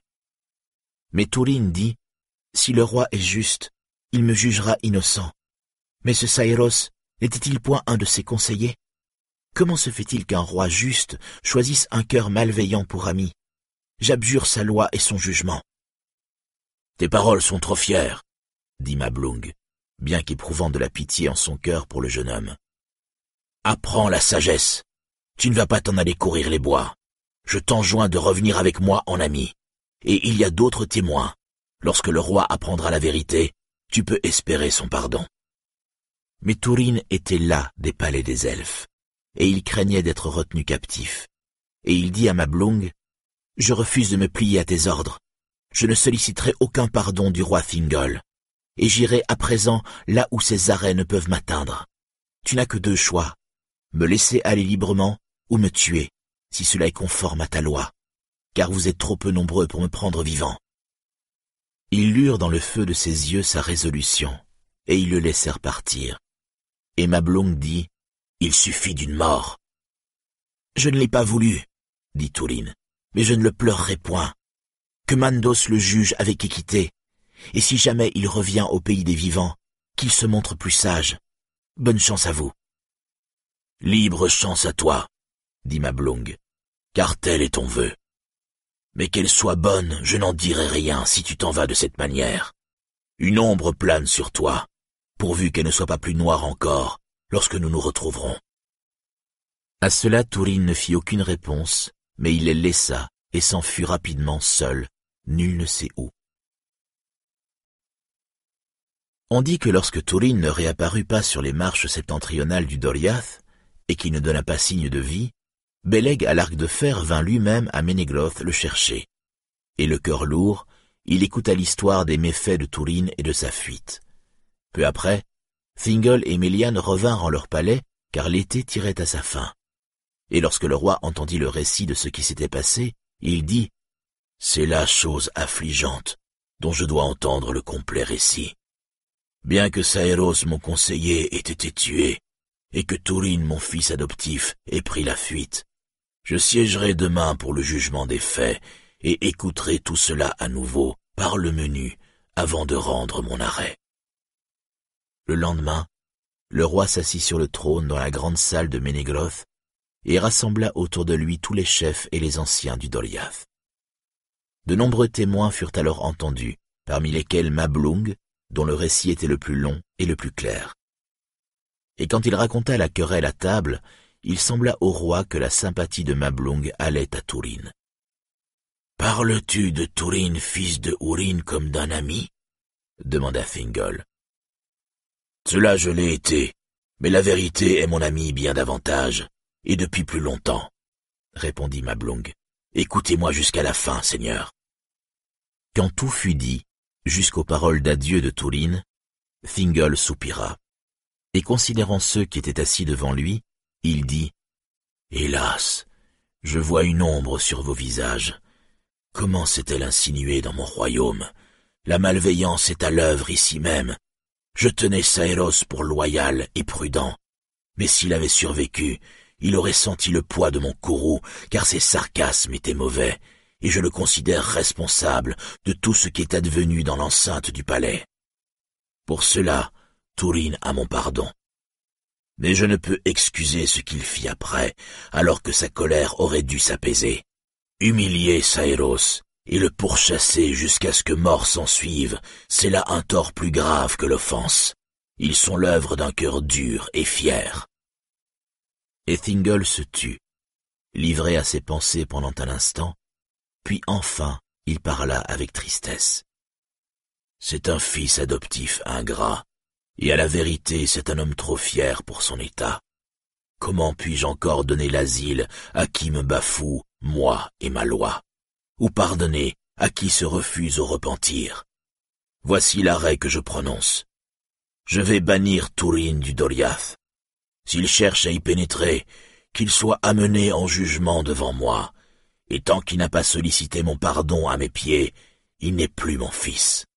Si quelqu'un ici y voit un manque à l'équité, qu'il parle sur l'heure. Le silence se fit dans la salle, et Thingol leva la main pour prononcer son arrêt. Mais à cet instant Beleg entra précipitamment, criant « Seigneur, puis-je encore parler ?» Tu viens tard, dit Thingol. N'as-tu pas été mandé comme les autres Il est vrai, Seigneur, répondit Beleg, mais j'ai été retardé. Je cherchais quelqu'un que je connaissais et voici que j'amène enfin un témoin qui doit être entendu avant que ne soit prononcé ton arrêt. Ont été convoqués tous ceux qui avaient quelque chose à dire, dit le roi. Que pourrait-on encore ajouter qui pèserait plus lourd que ce que j'ai écouté? Tu en jugeras lorsque tu auras entendu, dit Beleg. Accorde-le-moi, si jamais j'ai mérité grâce de ta part. À toi je l'accorde, dit Fingal. Alors Beleg sortit et revint conduisant par la main Nélas, la jeune fille qui vivait dans les bois et ne venait jamais à Ménégroth. Et elle était grandement effarouchée, tant par la vaste salle à colonnes et la voûte de pierre, que par tous les yeux fixés sur elle. Et lorsque Fingal l'engagea à parler, elle dit « Seigneur, j'étais assise dans un arbre. » Mais elle se troubla toute confuse devant le roi, et ne put dire un mot de plus. Cela fit sourire le roi qui dit « D'autres en ont fait de même, qui n'ont pas éprouvé le besoin de me le raconter. »« D'autres en effet, dit-elle, encouragée par son sourire. Même Louthienne, et c'est à elle que je pensais ce matin-là, et à Beren l'homme. À cela Fingal ne répondit pas, et il ne souriait plus, mais attendait que Nélas reprenne. Car Tourine me rappelait Beren, dit-elle enfin. Ils sont parents, m'a-t-on dit, et leur parenté est visible pour certains, pour ceux qui regardent attentivement. Alors Fingal s'impatienta. Cela se peut, dit-il. Mais Tourine, fils de Ourin, s'en est allé en me bafouant, et tu n'auras plus jamais l'occasion d'interroger la parenté de ses traits, car je vais à présent prononcer mon jugement. Seigneur roi, s'écria-t-elle alors, prends patience et laisse-moi parler d'abord. J'étais là assise dans un arbre, et je regardais Tourine qui s'en retournait. Et je vis Saeros sortir du couvert des bois avec son épée et son écu, et bondir sur Tourine par surprise. À ces mots, il y eut une rumeur dans la salle, et le roi leva la main, disant Tu apportes à mon oreille des nouvelles plus graves qu'on avait lieu de croire. Pèse bien à présent toutes tes paroles, car ici on juge du destin d'un homme. C'est ce que m'a dit Beleg, répondit-elle, et c'est seulement pour cette raison que j'ai osé venir ici, afin que Tourine ne soit pas méjugé. Il est vaillant, mais il est miséricordieux. Ils se sont battus, Seigneur, ces deux-là, jusqu'à ce que Tourine ait enlevé à Saeros son écu et son épée. Mais il l'a épargné. C'est pourquoi je ne crois pas qu'il ait voulu sa mort au bout du compte. Si Saeros a connu la honte, c'est une honte qu'il avait méritée. C'est à moi qu'il appartient de juger, dit Fingal. Mais ce que tu as dit pèsera sur mon arrêt. Et il questionna Nélas de près, et à la fin il se tourna vers Mablung, disant il est étrange que Taurine ne t'ait rien dit de tout cela. Et pourtant il n'a rien dit, dit Mablung. Sinon je l'aurais rapporté. Et mes mots d'adieu à son égard auraient été tout autres. Et tout autre sera désormais mon arrêt, dit Fingal. Qu'on m'écoute. Quelque faute que l'on puisse imputer à Tourine, ici même je l'en absous, car je tiens pour prouver qu'il a reçu offense et provocation.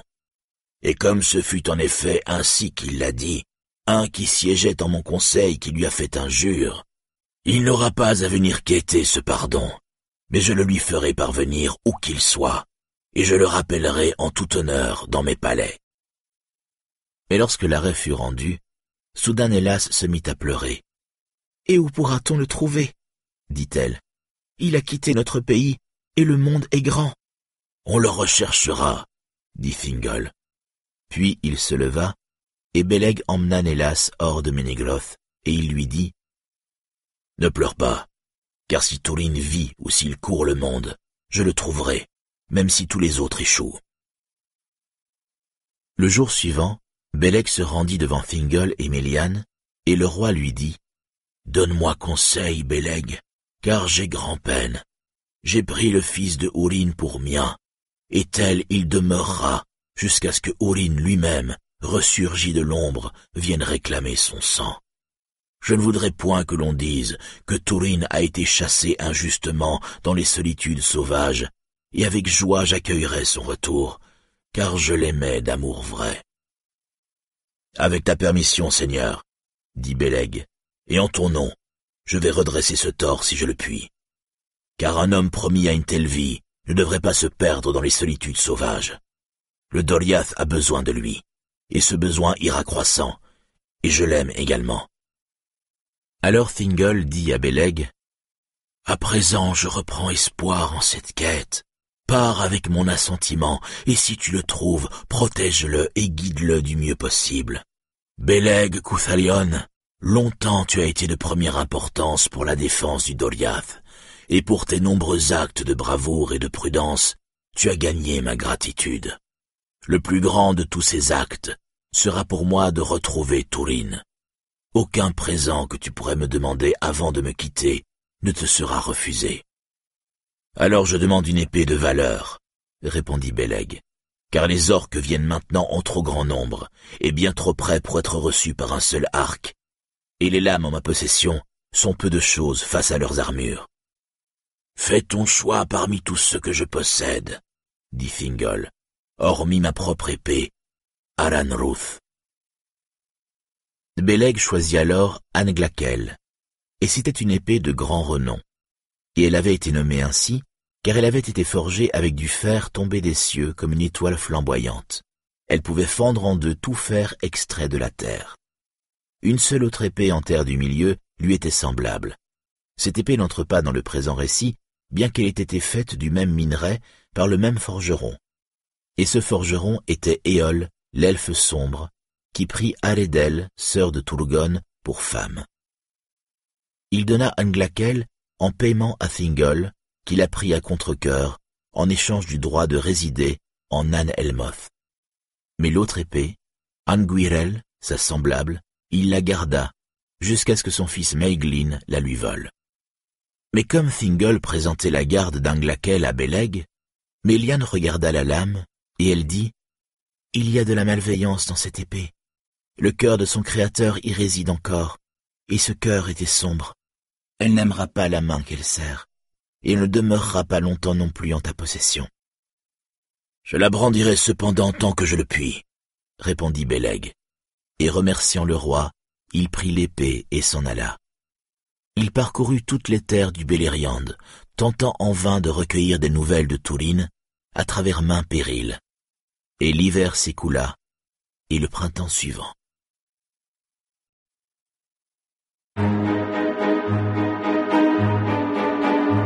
Chapitre 6 Tourine chez les hors-la-loi Ici le récit revient à Tourine. Se croyant lui-même hors-la-loi que le roi allait faire traquer, il ne retourna pas auprès de Beleg sur les marches septentrionales du Doriath, mais s'en alla vers l'ouest, et passant secrètement hors du royaume gardé, pénétra dans les forêts au sud du Teiglin. Là, avant les Nirnaeth, vivaient de nombreux hommes dans des domaines éparpillés. Ils étaient pour la plupart du peuple de Haleth, mais ne se reconnaissaient pas de seigneurs et vivaient de la chasse et de l'agriculture, gardant des troupeaux de porcs dans les hêtraies et cultivant dans les clairières qu'ils clôturaient pour se protéger des dangers de la forêt. Mais à présent la plupart d'entre eux avaient péri ou fui en Brethil, et toute la région vivait dans la crainte des orques et des hors-la-loi. Car en ces temps de malheur, des hommes sans feu ni lieu ni espérance se dévoyaient, qui avaient vu des batailles et des défaites et des campagnes ravagées. Et certains étaient des hommes que de noirs forfaits avaient relégués dans les solitudes. Ils chassaient et ramassaient ce qu'ils pouvaient pour se nourrir, mais beaucoup se mettaient à voler et devenaient féroces lorsque la faim ou d'autres besoins impérieux les tenaillaient. En hiver, ils étaient aussi redoutables que des loups et ceux qui défendaient encore leur maison les appelaient les Gaorweth, les hommes loups. Une soixantaine d'entre eux avaient formé une bande, errant dans les bois au-delà des marches occidentales du Doriath. Et on les haïssait presque autant que les orques, car parmi eux, il y avait des proscrits au cœur endurci, qui en voulaient à tous ceux de leur propre espèce. Le plus cruel d'entre eux était un nommé Androg, chassé du Dorlomine pour avoir tué une femme et il y en avait d'autres originaires de ce pays. Le vieil Algund, l'ancien de la bande, qui avait fui lors des Nirnaeth, et Forweg, comme il se nommait lui-même, un homme aux cheveux blonds et aux yeux éclairés d'une flamme vacillante, grand et hardi, mais ayant bien failli aux coutumes des Edain et du peuple de Hador. Il savait cependant se montrer sage et généreux à l'occasion, et c'était le capitaine de leur communauté. Leur nombre était maintenant réduit à une cinquantaine, à cause des morts entraînées par les épreuves et les rixes. Et ils étaient devenus très méfiants, et soit qu'il fasse mouvement, soit qu'il fasse halte, il plaçait des éclaireurs ou des gardes alentour. Aussi furent-ils vite au courant des allées et venues de Tourine lorsqu'il vint errer dans les parages. Ils le suivirent à la trace et l'encerclèrent, de sorte que lorsque ce dernier déboucha dans une clairière au bord d'un torrent, il se trouva soudain entouré d'hommes, l'arc bandé et l'épée nue. Alors Tourine s'arrêta, mais ne marqua aucune peur. Qui êtes-vous? dit-il. Je pensais que seuls les orques piégeaient les hommes, mais je vois que je me suis trompé. Tu maudiras peut-être ton erreur, dit Forweg, car ce sont nos terrains de chasse, et nous n'autorisons pas d'autres hommes à les parcourir. Nous prenons leur vie en gage, à moins de pouvoir en tirer rançon. Alors Tourine partit d'un rire farouche. Tu n'obtiendras pas de rançon de moi, banni et hors la loi. Tu peux me fouiller lorsque je serai mort, mais il t'en coûtera cher de prouver que je dis vrai. Nombre d'entre vous trouveront sans doute la mort avant. Sa mort cependant semblait proche, car les flèches étaient encochées dans les cordes, attendant un mot du capitaine, et même si sous sa tunique et sa cape grise il portait une cotte de mailles forgée par les elfes, certaines l'atteindraient bien d'un coup mortel. Et aucun de ses ennemis ne se tenait à portée d'une brusque estocade. Mais Tourine, apercevant des pierres en bordure du torrent à ses pieds, se baissa soudain, et au même instant, un des hors-la-loi, irrité par ses paroles fières, visa son visage et lâcha sa flèche mais celle-ci fila au-dessus de Tourine, qui, se redressant d'un bond, lança une pierre avec force en direction de l'archer. Il visa juste, et l'homme tomba au sol, le crâne fracassé. Je pourrais vous être plus utile vivant, à la place de cet homme malchanceux, dit Tourine. Et se tournant vers Forweg, il dit, Si tu es le capitaine ici, tu ne devrais pas permettre à tes hommes de tirer sans commandement. Je ne leur permets pas, dit Forweg, mais il a été assez promptement puni. Je veux bien te prendre à sa place, si tu obéis mieux à mes ordres. Je le ferai, dit Touline, tant que tu seras capitaine, et pour tout ce que tu demanderas en tant que capitaine. Mais le choix de faire entrer un nouvel homme dans sa communauté ne lui revient pas à lui seul, je pense. Toutes les voix devraient être entendues. Est-il quelqu'un ici à qui ma venue ne sied pas? Alors deux des hors-la-loi protestèrent, et l'un d'eux était l'ami de l'homme abattu. Oulrad était son nom. Une étrange manière de s'ouvrir les rangs d'un groupe de compagnons, dit-il, en tuant l'un des meilleurs d'entre eux.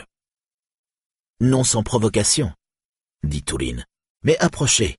Je me mesurerai contre vous deux à la fois, soit avec des armes, soit à main nue, et vous verrez alors si je suis digne de remplacer l'un de vos meilleurs hommes. Mais s'il doit y avoir des arcs dans ce combat, il m'en faut un aussi.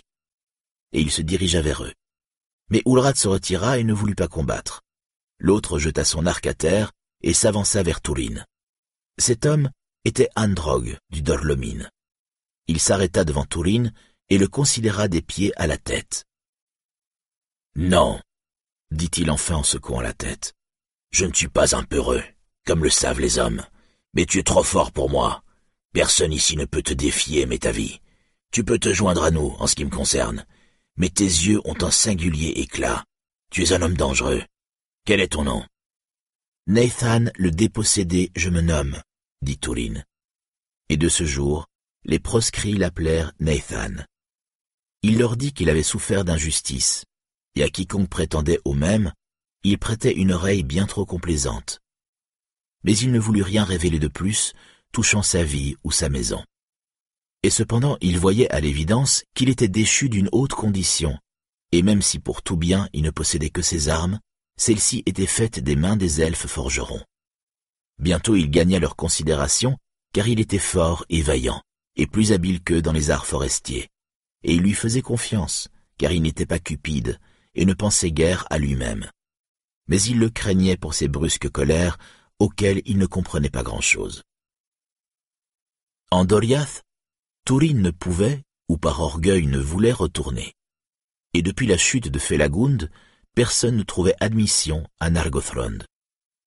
Aux petites gens de Haleth, dans la forêt de Brethil, il ne daignait se mêler, et en Dorlomine il n'osait se rendre, car le Dorlomine était assiégé de toutes parts, et un homme seul à cette époque ne pouvait espérer, pensait-il, franchir les passes des montagnes de l'ombre.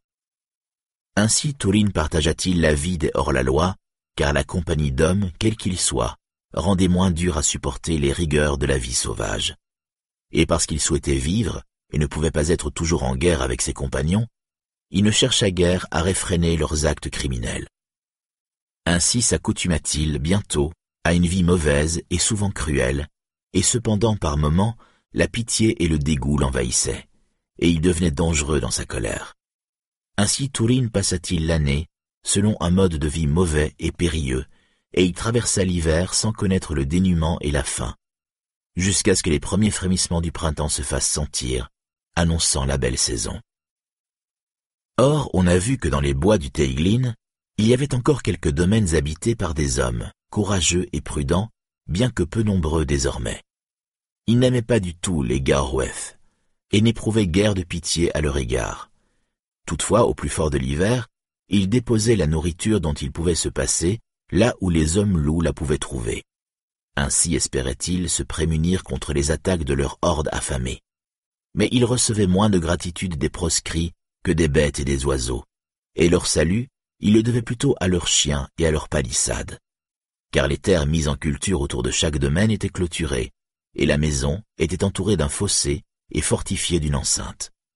Et des chemins menaient d'une maison à l'autre, et au besoin, les hommes pouvaient appeler au secours en sonnant du corps. Lorsque le printemps battait son plein, il y avait danger cependant, pour les Gaorweth, à s'attarder si près des maisons des forestiers qui pouvaient se rassembler et leur courir sus. Et Tourine se demandait pourquoi Forweg ne les conduisait pas ailleurs, car il y avait plus de nourriture et de gibier et moins de danger au sud, en ces solitudes où les hommes ne s'aventuraient pas.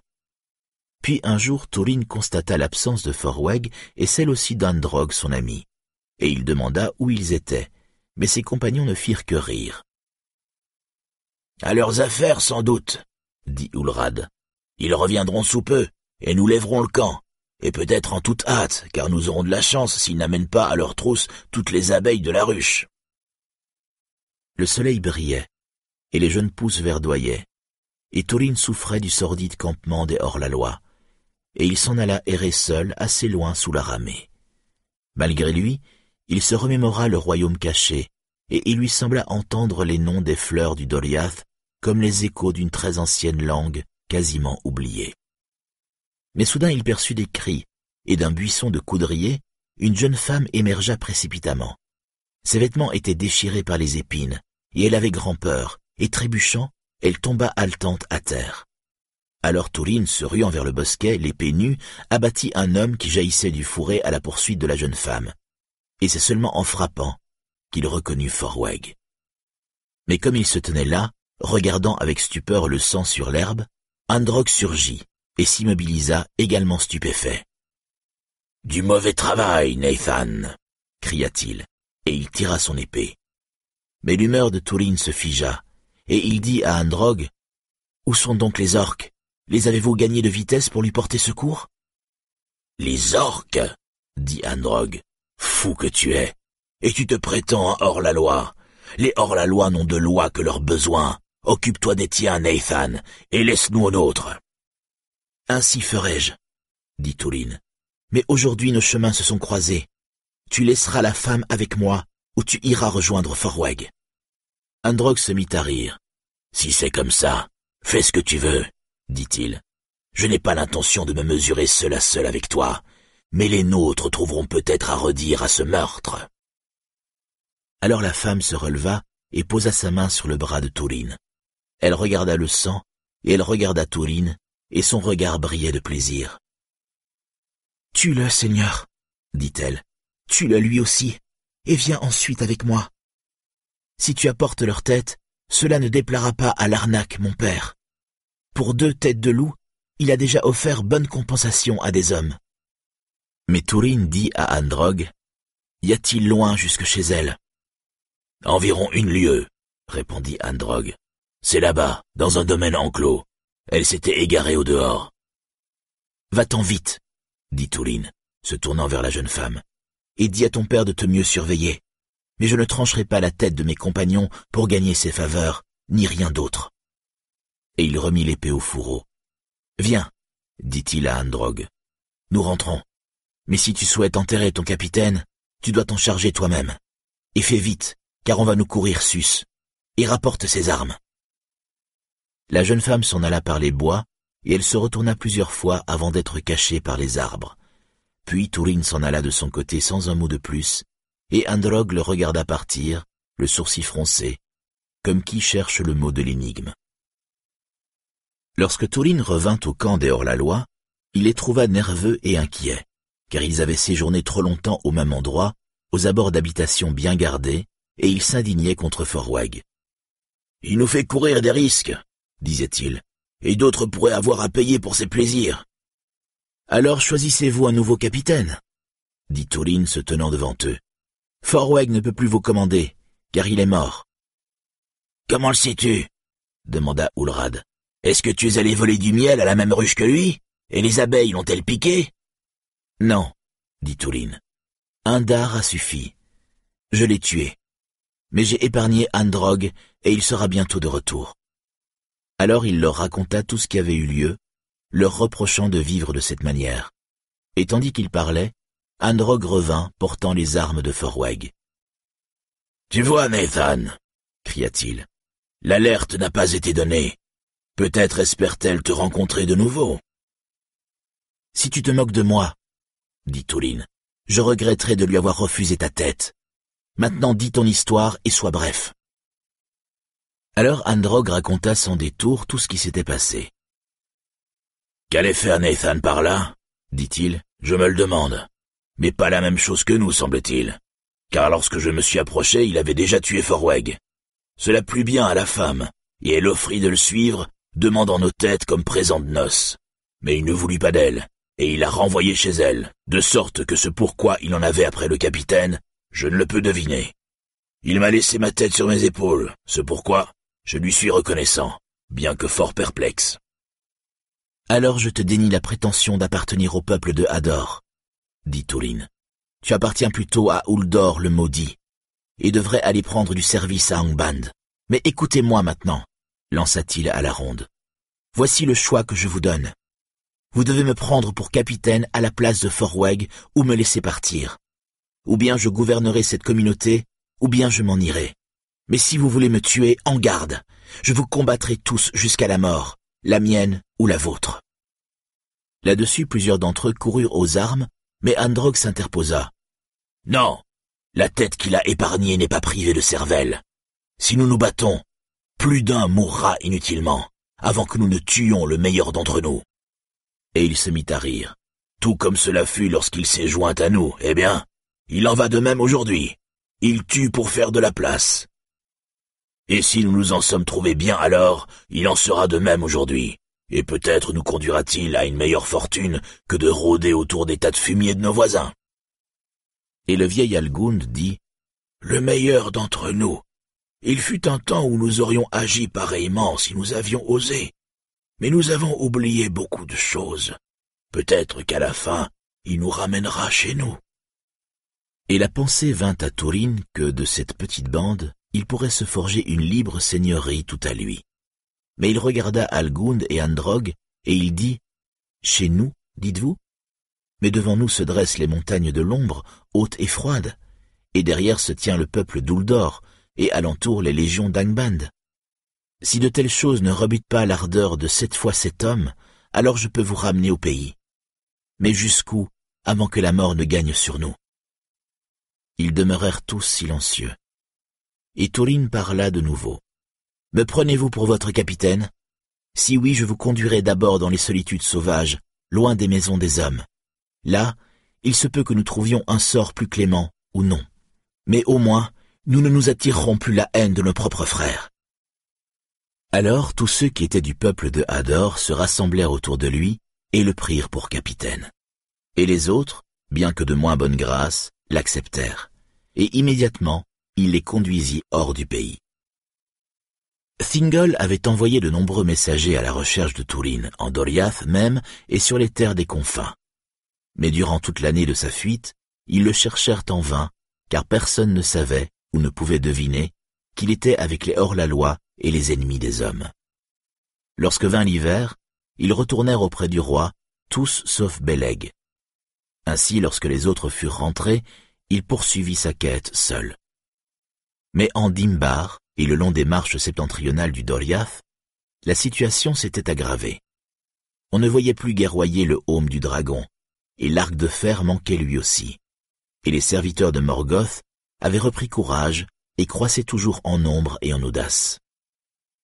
L'hiver vint et passa, et avec le printemps le rassaut reprit. Ils envahirent le Dimbar, et les hommes de Brethil avaient peur, car le mal rôdait maintenant le long de toutes leurs frontières, sauf au sud.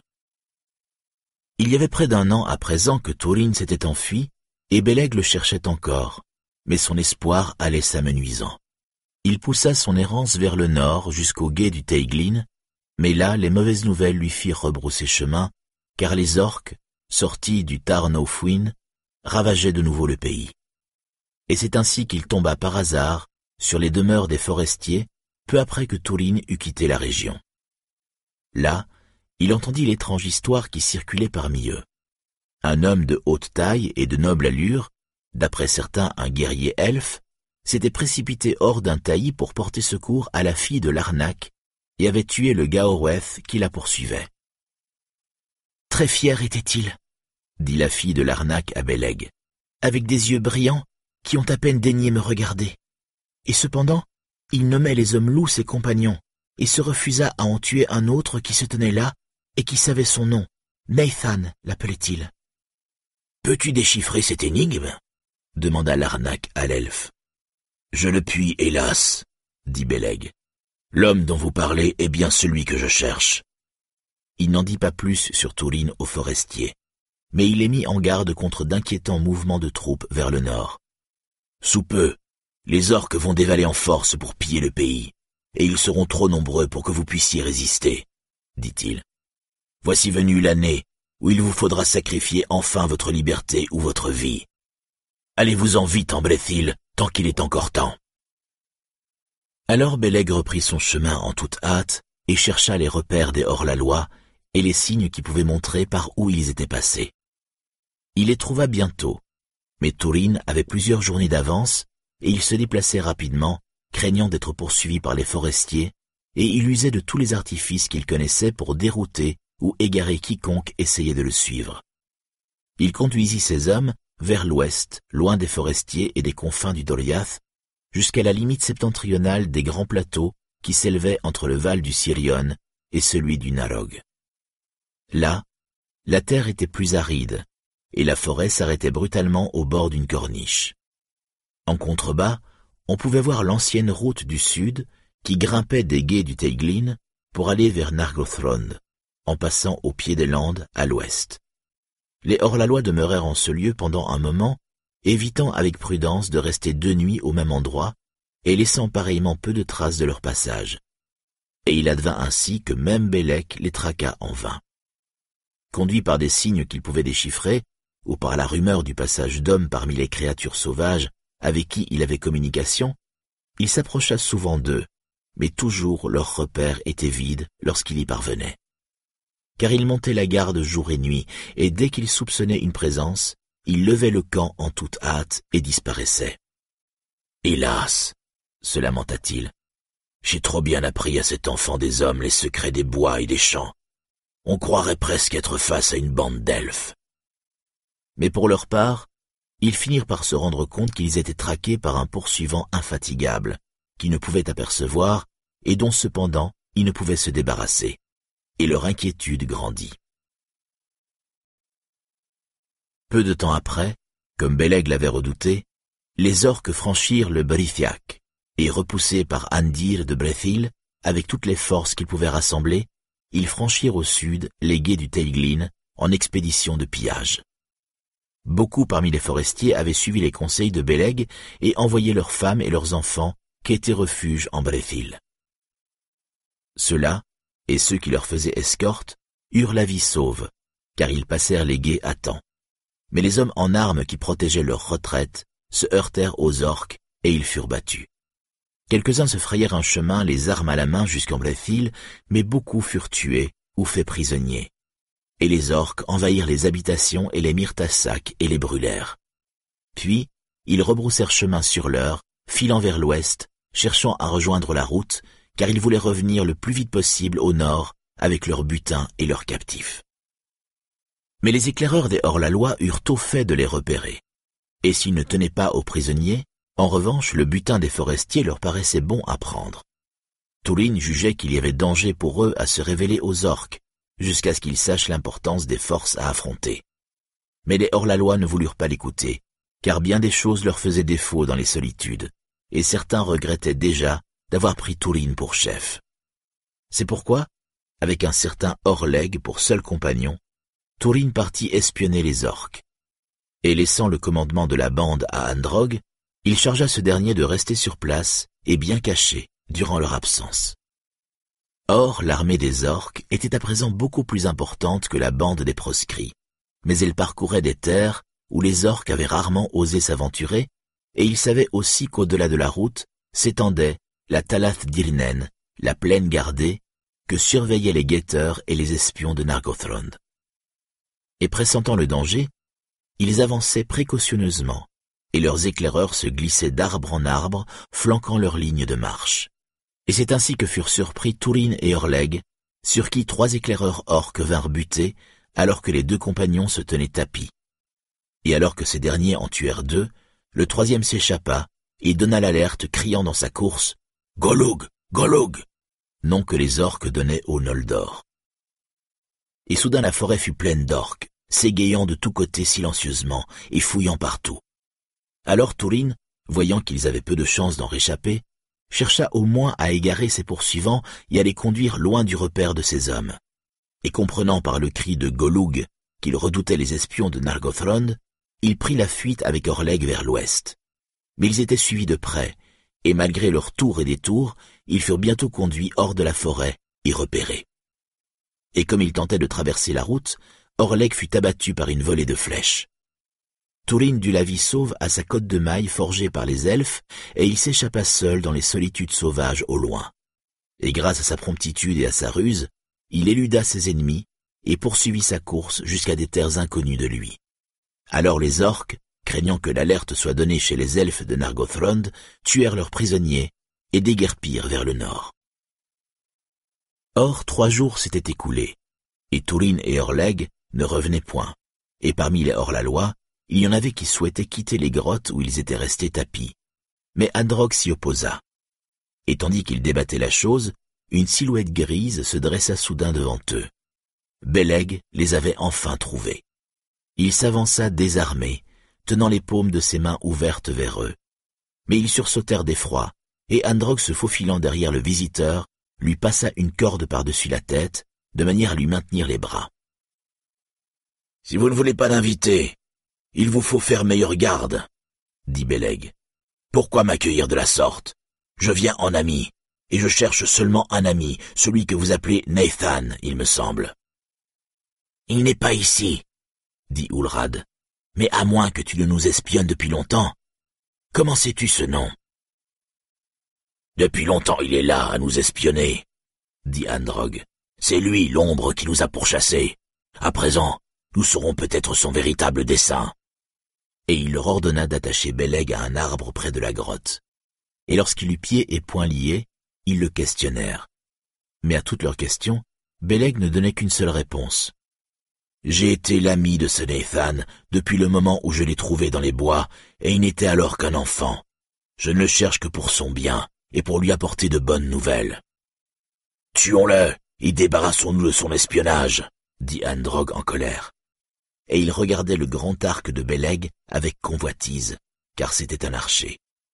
Mais d'autres moins durs de cœur parlèrent contre lui, et Algund lui dit « Le capitaine peut encore revenir, et il t'en cuira s'il apprend qu'il a été dépouillé et d'un ami et d'heureuses nouvelles. » Je n'ajoute pas foi au récit de cet elfe, dit Androg. C'est un espion du roi du Doriath. Mais s'il a en effet des nouvelles, qu'il nous les dise à nous, et nous jugerons si elle justifie que nous lui laissions la vie sauve. J'attendrai ton capitaine, dit Beleg. Alors tu resteras là jusqu'à ce que tu parles, dit Androg. Et à l'instigation d'Androg, ils laissèrent Beleg attaché à l'arbre sans nourriture et sans eau, et ils s'assirent à proximité et se mirent à manger et à boire. mais il ne leur adressa plus la parole. Après deux jours et deux nuits passés ainsi, la colère les prit, et l'angoisse, et ils eurent hâte soudain de partir, et ils furent d'avis, pour la plupart, de tuer l'elfe. Comme la nuit montait, ils s'assemblèrent autour de lui, et Ulrad approcha un tison tiré du feu de brindilles qu'ils avaient allumé à l'entrée de la caverne. Mais à cet instant surgit Tourine. S'approchant silencieusement comme à l'accoutumée, il s'était trouvé dans l'ombre, au-delà du cercle des hommes, et il avait aperçu le visage hagard de Béleg à la lueur du tison. Et il fut comme transpercé de part en part, et en une subite débâcle, les larmes trop longtemps retenues lui emplirent les yeux. Il bondit et courut à l'arbre. Béleg, Béleg, cria-t-il. Toi ici, et pourquoi ligoter ainsi? À l'instant, il coupa les liens de son ami, et Béleg tomba en avant dans ses bras. Lorsque Tourine eut écouté tout ce que les hommes avaient à dire, il fut en grande colère et tristesse. Mais au début il n'eut souci que de Béleg. En le soignant avec tout l'art de guérir dont il disposait, il songea à sa vie dans les bois, et sa colère se tourna contre lui-même. Car souvent des étrangers avaient été tués qui s'étaient aventurés près des repères des hors-la-loi, ou étaient tombés dans leurs raies, et il avait laissé faire. Et souvent il avait lui-même médit du roi Thingol et des elfes gris, de sorte que s'ils étaient traités en ennemis, il pouvait bien s'en prendre à lui-même. Alors il se tourna avec amertume vers ses hommes. Vous avez été cruels, dit-il, et cruels sans raison. Jamais jusqu'à aujourd'hui nous n'avons torturé un prisonnier. Mais à mener la vie que nous menons, on en vient à faire œuvre d'orque. Sans loi et sans fruits ont été toutes nos entreprises, utiles à nous seuls et nourrissant la haine dans nos cœurs. Mais Androgue protesta. Et qui donc servirions-nous sinon nous-mêmes? Qui aimer lorsque tous nous haïssent? Mes mains, du moins, jamais plus ne se lèveront à l'encontre des elfes et des hommes, dit Tourine. Angban a des serviteurs en suffisance. Si d'autres ne prononcent pas ce vœu avec moi, je m'en irai seul. Alors Beleg ouvrit les yeux et souleva la tête. Non, pas seul, dit-il. À présent je peux enfin annoncer les nouvelles que j'apporte. Tu n'es plus proscrit, et Nathan est un nom qui ne te convient pas. Les fautes qui te furent imputées t'ont été pardonnées. Une année entière on t'a cherché pour te ramener dans l'honneur et au service du roi. Depuis bien trop longtemps, on ne voit plus le haume du dragon. Mais Tourine ne manifesta aucune joie à ces nouvelles, et il demeura longtemps assis en silence, car aux paroles de Béleg, une ombre l'avait de nouveau envahi. Laissons passer la nuit sur tout cela, dit-il enfin, et puis je déciderai. Quoi qu'il en soit, nous devons quitter ce repère demain, car bien des gens nous cherchent, et ils ne nous veulent pas tous du bien. Que non, dit Androg, et il jeta un regard mauvais à Béleg. Au matin, Béleg se trouva rapidement guéri de ses blessures, comme en avaient pouvoir les elfes des temps anciens, et il prit Tourine à part. Je m'attendais à ce que les nouvelles que j'apporte soient accueillies avec plus de joie, dit-il. Tu vas revenir en Doriath à présent, n'est-ce pas? Et il supplia Tourine de le faire avec tous les arguments qu'il pouvait trouver. Mais plus il insistait, plus Tourine hésitait. Néanmoins il questionna Beleg étroitement à propos du jugement de Thingol. Alors Beleg lui dit tout ce qu'il savait, et à la fin Tourine dit alors Mablung s'est révélé mon ami, comme il m'avait bien paru l'être jadis. L'ami de la vérité, plutôt, dit Beleg. Et c'était mieux, en fin de compte. Mais le jugement n'aurait pas été aussi juste sans les témoignages de Nélas. Mais pourquoi donc, Tourine, n'as-tu pas parlé à Mablung de l'attaque de Cyrus Toute chose aurait pu être bien différente. Et, dit-il en jetant un regard sur les hommes affalés à l'entrée de la caverne, tu porterais toujours bien haut ton haume, et tu n'en serais pas venu à cette déchéance. Cela se peut si tu vois la déchéance, dit Tourine. Cela se peut. Mais il en a été autrement, et les mots me sont restés dans la gorge. Il y avait un reproche dans les yeux de Mablung sans qu'on ne me pose aucune question au sujet d'un forfait que je n'avais pas commis. Mon cœur d'homme est fier, comme a dit le roi Elfe, et il l'est resté, Beleg Kuthalion et il ne m'autorise pas encore à retourner à Ménégroth et à supporter les regards de pitié et de pardon comme ceux que l'on accorde à un jeune garçon dissipé qui s'est amendé. C'est à moi d'accorder un pardon, non pas d'en recevoir. Et je ne suis plus un enfant, mais un homme au regard de mon peuple, et de par mon destin, un homme rude. Beleg alors se troubla. Et que vas-tu donc faire? demanda-t-il. Je vais courir ma libre chance, dit Tourine, ainsi que me l'a souhaité Mablung à mon départ.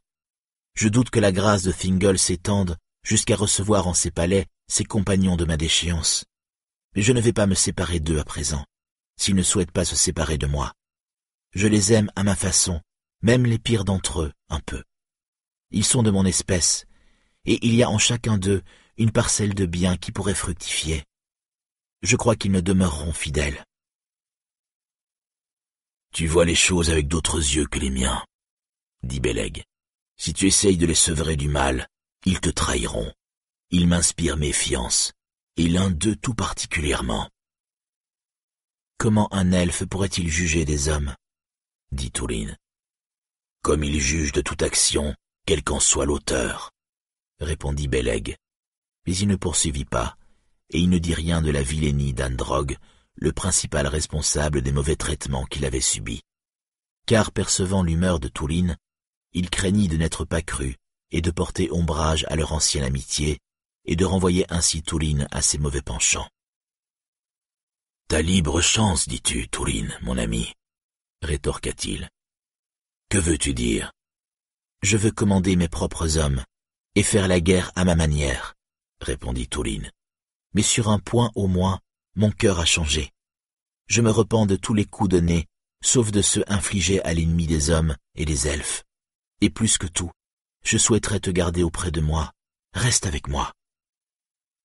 Si je restais près de toi, ce serait obéir à l'amour et non à la sagesse, dit Beleg.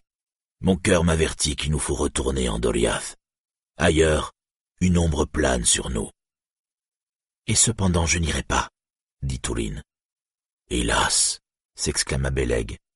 Toutefois, tel un père aimant qui accorde à son fils ce qu'il désire contre son propre pressentiment, je m'incline devant ta volonté. À ta demande, je veux bien rester. Voilà qui est bien parlé, répondit Tourine.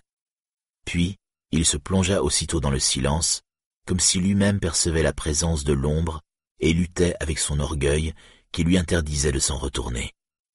Il resta assis un long moment à songer sombrement aux années passées. Mais émergeant soudain de ses pensées, il regarda Beleg et lui dit « La jeune elfe que tu as nommée de je ne sais plus quel nom, je lui dois beaucoup pour son témoignage opportun. Et pourtant je ne puis me souvenir d'elle. Pourquoi veillait-elle sur mes allées et venues? Alors Beleg le considéra étrangement. Pourquoi en effet? dit-il. Tourine, as-tu toujours vécu avec ton cœur et la moitié de ton esprit au loin? Tu te promenais avec Nélas dans les bois lorsque tu étais encore enfant. C'était sans doute il y a bien longtemps, dit Touline. Ou du moins est-ce ainsi qu'aujourd'hui m'apparaît mon enfance, et un brouillard recouvre tout? Or le souvenir de la maison de mon père en Dorlomine. Mais comment se fait-il que je me sois promené avec une jeune elfe? Peut-être pour apprendre ce qu'elle pouvait enseigner, dit Beleg, ne serait-ce que quelques-uns des mots elfiques pour les noms de fleurs des bois. Ces noms-là, du moins, tu ne les as pas oubliés. Hélas, enfant des hommes, il y a bien d'autres chagrins en cette terre du milieu que les tiens, et des blessures que nulle arme n'a infligées. Et vraiment je commence à penser que les elfes et les hommes ne devraient pas se rencontrer ni se fréquenter. Tourine ne répondit pas, mais il scruta longtemps le visage de Beleg, comme s'il voulait y lire l'énigme de ses paroles. Nélas du Doriath jamais ne le revit, et d'elle à jamais son ombre s'éloigna. Alors Beleg et Tourine se tournèrent vers d'autres questions, se demandant en quel endroit résider.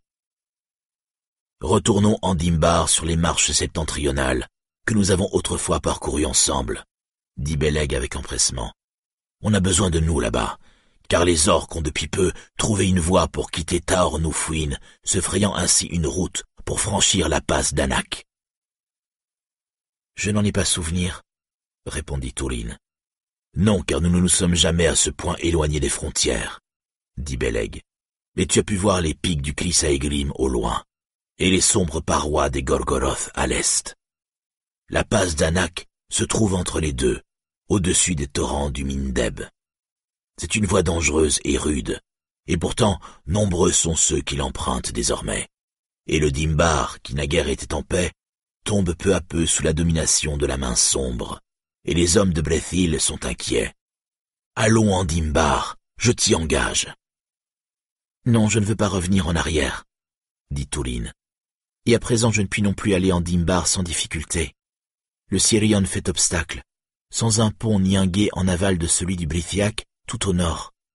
Il y a grand péril à le traverser, excepté en Doriath. Mais je ne veux pas aller en Doriath en usant de la permission de Thingol et de son pardon. Tu t'es dit un homme rude, Tourine. Rude tu es en effet, au sens d'obstiné. Maintenant à mon tour de l'être. Je vais partir, si tu me le permets, dès que possible, et je te fais mes adieux. Si tu souhaites vraiment avoir l'arc de fer à tes côtés, viens me chercher en Dimbar. Ne dit mot sur le moment. Le lendemain, Bellec se mit en route, et Tourine l'accompagna à une portée d'arc du camp, mais sans rien dire. Sont-ce donc là des adieux, fils de Ourine demanda Beleg. S'il est vrai que tu souhaites tenir parole et rester à mes côtés, répondit Tourine, alors viens me chercher sur Amonroud. Ainsi parla-t-il, car il était ensorcelé et ignorant de ce qui l'attendait et qui ne pouvait empêcher. Sinon, c'est bien là notre dernier adieu. Cela vaut peut-être mieux comme cela, répondit Beleg, et il partit de son côté. On raconte que Beleg retourna à Ménégroth et se présenta devant Thingol et Méliane pour leur raconter tout ce qui s'était produit, en passant sous silence les mauvais traitements que les compagnons de Tourine lui avaient fait subir. Alors Thingol soupira, et il dit J'ai repris le rôle de père pour le fils de Urine, et ni l'amour ni la haine ne peuvent m'en décharger, à moins que Urine le vaillant ne revienne en personne. Que pourrait-il attendre de plus de ma part? Mais Méliane dit Tu vas recevoir à présent un cadeau de mes mains, Kouthalion, pour ton aide et pour ton sens de l'honneur, car je n'en ai pas de plus précieux à te donner et elle lui remit une provision de lembas, le pain de route des elfes, enveloppé dans des feuilles d'argent. Et les nœuds des ficelles qui les attachaient étaient scellés du sceau de la reine, cachés de cire blanche en forme d'une fleur unique de Telperion. Car selon les coutumes des ailes d'alliés, il revenait à la reine seule de conserver et d'offrir cette nourriture. Ce pain de route, Beleg, dit-elle, t'aidera dans les terres sauvages et pendant l'hiver, comme il aidera ceux que tu choisiras, car je te charge maintenant de le distribuer selon ta volonté en mon nom. Méliane ne fit jamais de plus grande faveur à Tourine que par ce cadeau, car les Eldar n'avaient jusqu'alors jamais permis aux hommes de consommer ce pain de route et ne le firent que rarement par la suite. Puis Beleg quitta Ménégroth et retourna sur les marches septentrionales où il résidait avec de nombreux amis. Mais lorsque vint l'hiver et que les combats cessèrent, il quitta brutalement ses compagnons pour ne plus les revoir.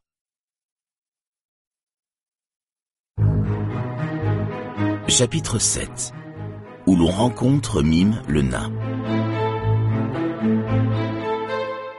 Ici le récit se tourne vers Mime le petit nain. Les petits nains sont depuis longtemps sortis des mémoires, car Mime était le dernier d'entre eux. On ne savait pas grand-chose sur eux même au temps jadis. Les elfes du Beleriand les appelaient autrefois les Nibin Nogrim, mais ils ne les aimaient point. Et les petits nains n'aimaient qu'eux-mêmes.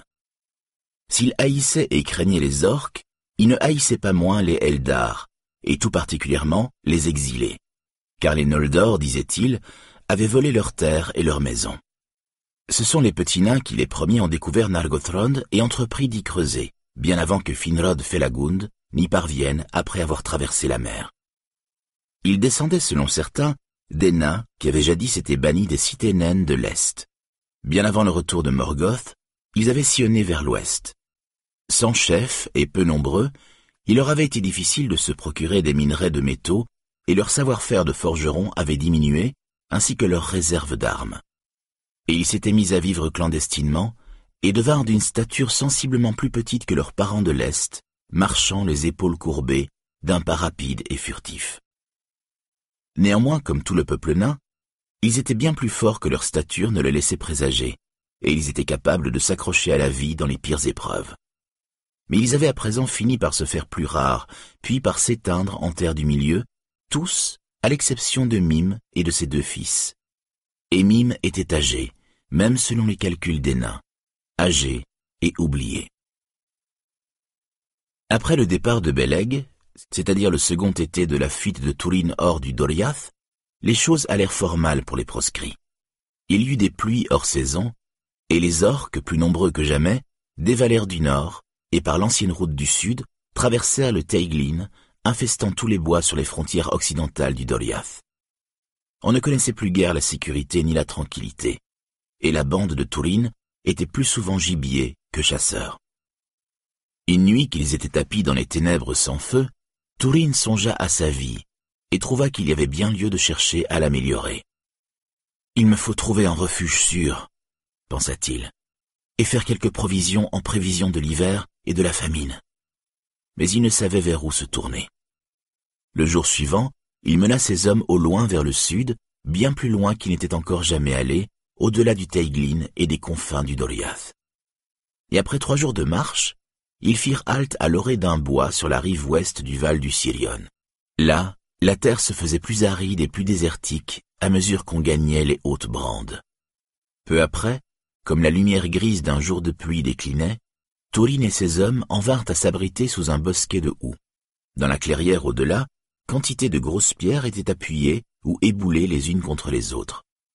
Tout était immobile, sinon la pluie qui dégoûtait du feuillage. Soudain une sentinelle hucha, et surgissant de leur abri, ils virent trois formes encapuchonnées, vêtues de gris, qui cheminaient furtivement dans les boulis.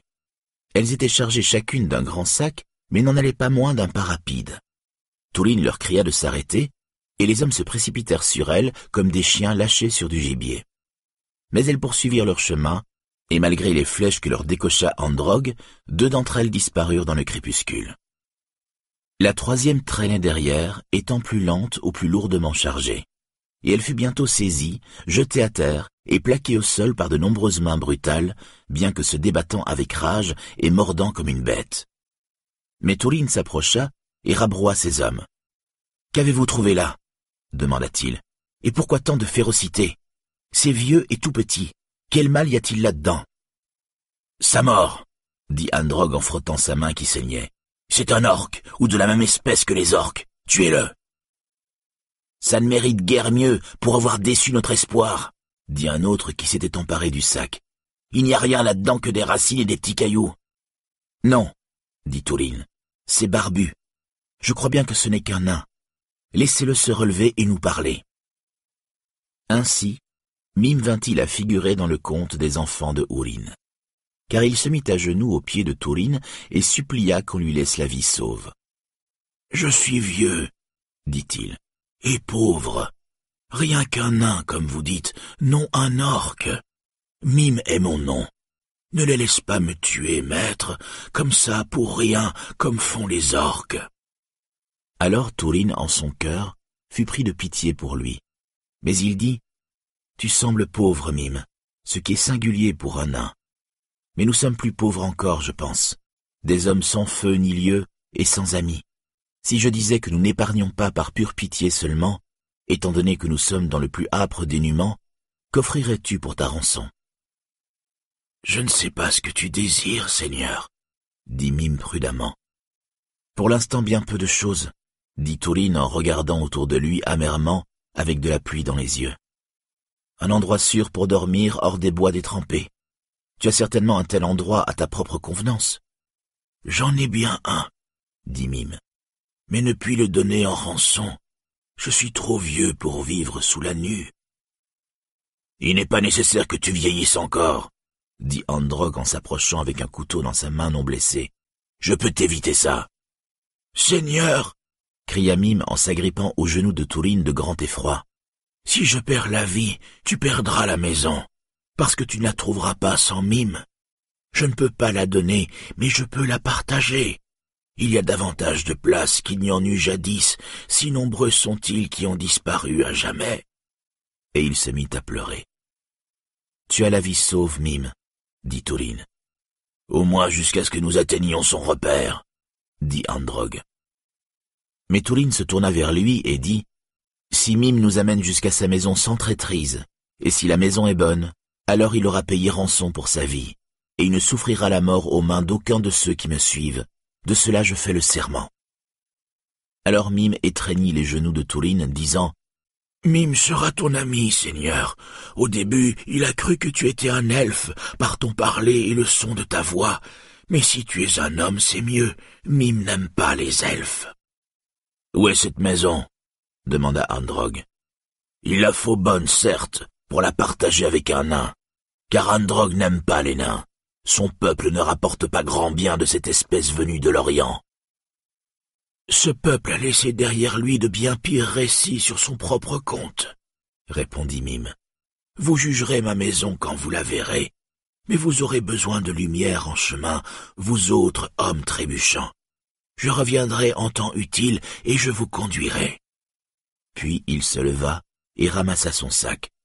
Oh que non, dit Androg. Voilà assurément ce que tu ne permettras pas, capitaine. Tu ne reverrai jamais plus le vieux coquin. La nuit tombe, dit Touline. Qui nous laisse un gage quelconque? Nous laisseras-tu ton sac et son contenu, Mime? Mais à ces mots, le nain tomba à genoux à nouveau, tout bouleversé. Si Mime n'avait pas l'intention de revenir, il ne reviendrait pas pour un vieux sac plein de racines, dit-il. Je reviendrai. Laissez-moi partir. Non, je ne te laisserai pas, dit Touline. Si tu ne veux pas te séparer de ton sac, eh bien tu resteras avec. Peut-être qu'une nuit sous la ramée t'inspirera à ton tour quelque pitié à notre égard. Mais il remarqua, et les autres également, que Mime semblait attacher plus de prix au sac et à son contenu qui n'en paraissait valoir à première vue. Ils conduisirent le vieux nain dans leur morne campement, et il marmottait tout en marchant dans une langue étrange qu'une ancienne haine semblait hérisser de sonorités rauques. Mais lorsqu'ils lui ligotèrent les jambes, il se tut soudain.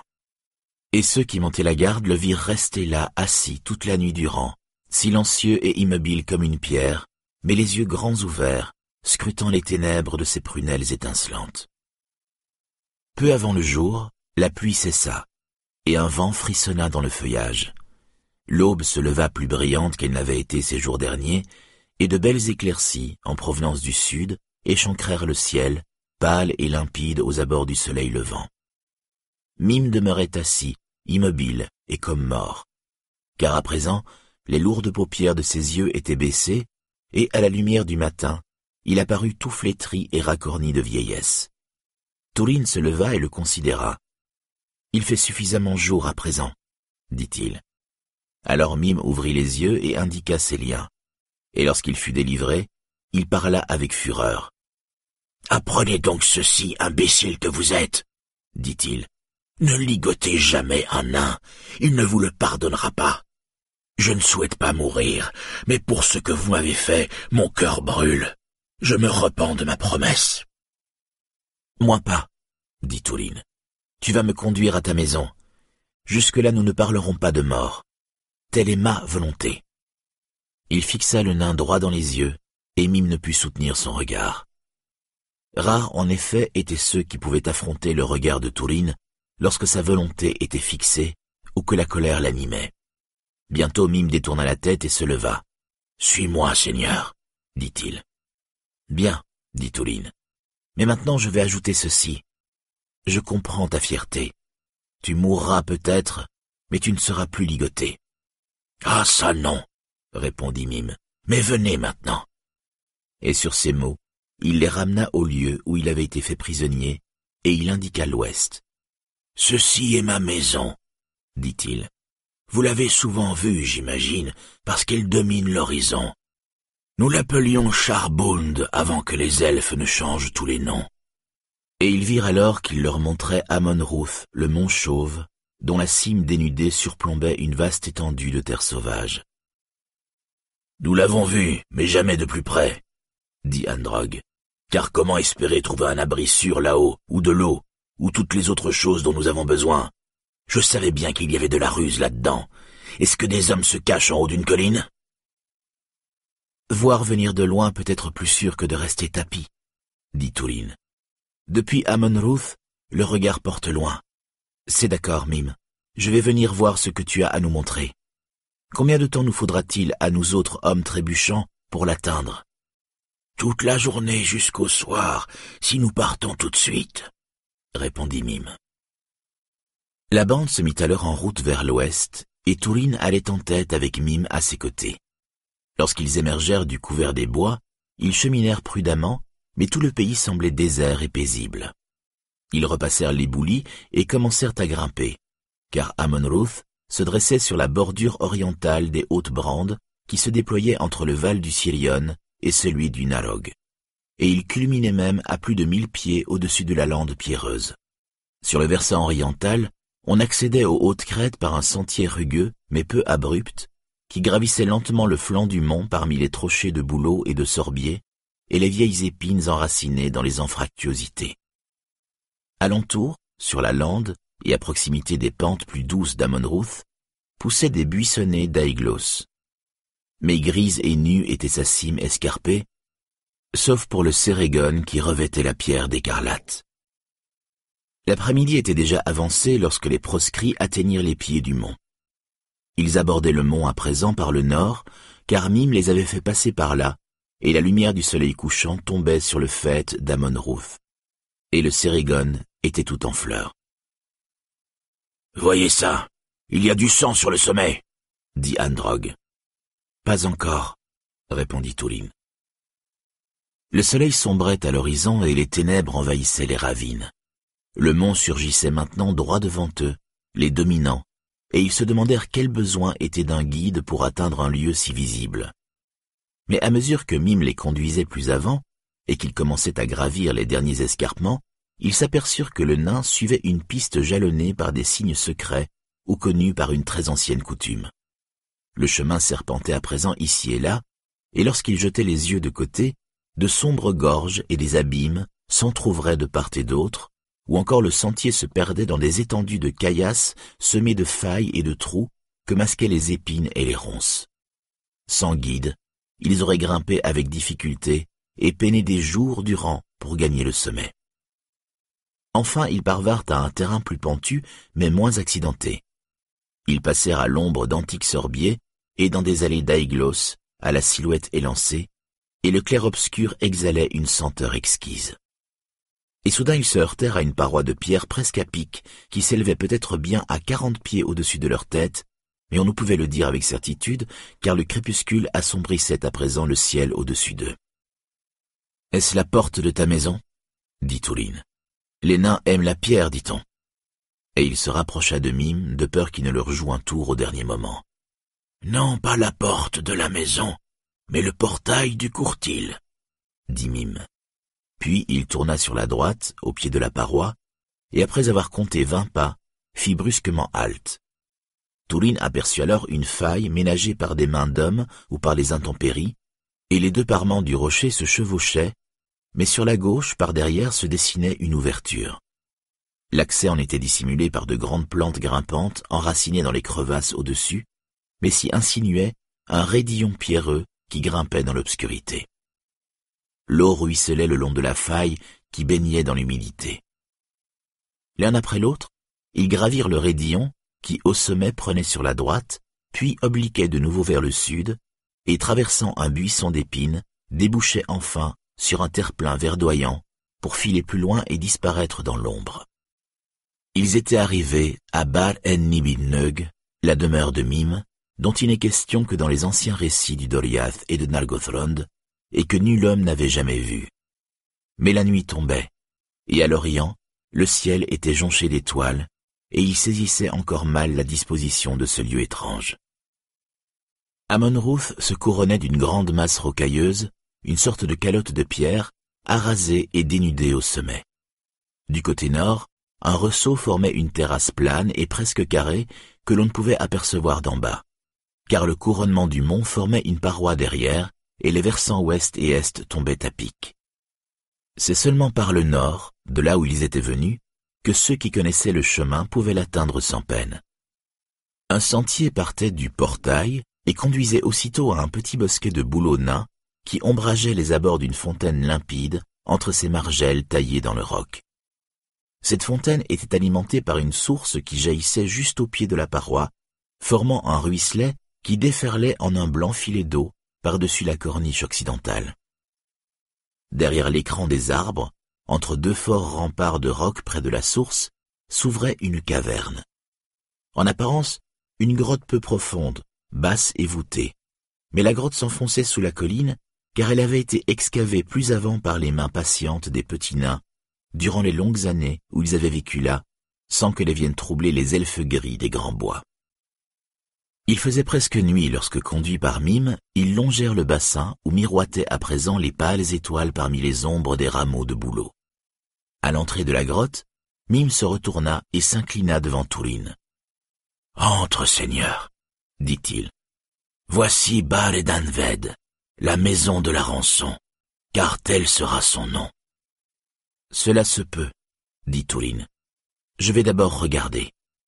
Et il entra avec Mime et les autres, le voyant pénétrer sans peur, suivirent, même Androg qui était le plus méfiant envers le nain. Ils furent bientôt plongés dans de noires ténèbres, mais Mime frappa des mains, et une petite lumière apparut d'une encoignure. D'un passage ménagé dans le fond de la grotte extérieure, survint un autre nain portant une petite torche. Ah, je ne l'avais pas vu, j'en étais sûr, s'exclama Androg. Mais les deux nains se mirent à parler entre eux avec véhémence, dans leur langue rocailleuse, et Mime, apparemment bouleversé ou indigné par ce qu'il entendit, se précipita dans le passage et disparut. Alors Androg voulut à tout prix pousser de l'avant. Il faut attaquer les premiers, cria-t-il. Il y en a peut-être toute une ruche, mais ils sont petits. Trois seulement, je crois, dit Touline. Et il prit les devants, tandis que les hors-la-loi le suivaient, en tâtonnant le long des murs rugueux. À plusieurs reprises, le passage obliquait d'un côté puis d'un autre à angle aigu. Mais à la fin, une faible lueur brilla au loin, et ils débouchèrent dans une salle de dimension restreinte mais haute de plafond, à peine éclairée par des lampes qui pendaient de l'ombre du plafond, suspendues à de fines chaînes. Mime n'était pas là, mais on pouvait entendre sa voix, et, conduit par elle, Tourine vint à la porte d'une chambre qui s'ouvrait vers le fond de la salle. Jetant un regard à l'intérieur, il vit Mime agenouillé par terre. À côté de lui se tenait le nain à la torche, silencieux. Mais sur un lit de pierre, près du mur du fond, un autre nain gisait. Rime, rime, rime, se lamentait le vieux nain en s'arrachant la barbe. Tes flèches n'ont pas toutes dévié, dit Tourine à Androg. Mais le coup se révélera peut-être bien malheureux. Tu lâches tes flèches par trop inconsidérément, mais il est probable que tu ne vivras pas assez vieux pour apprendre la sagesse. Laissant les autres, Tourine entra doucement et se plaça derrière Mime et lui parla. Qu'est-ce qui te fait souci, maître? demanda-t-il. Je connais quelques secrets de guérison. Est-ce que je peux te venir en aide? Mime tourna la tête, et il y avait une flamme ardente dans ses yeux. Non, à moins que tu puisses renverser le cours du temps et trancher les mains cruelles de tes hommes, répondit-il. Voici mon fils, transpercé d'une flèche. À présent il est au-delà de la porte. Il est mort au couchant. Tes liens m'ont empêché de venir le secourir.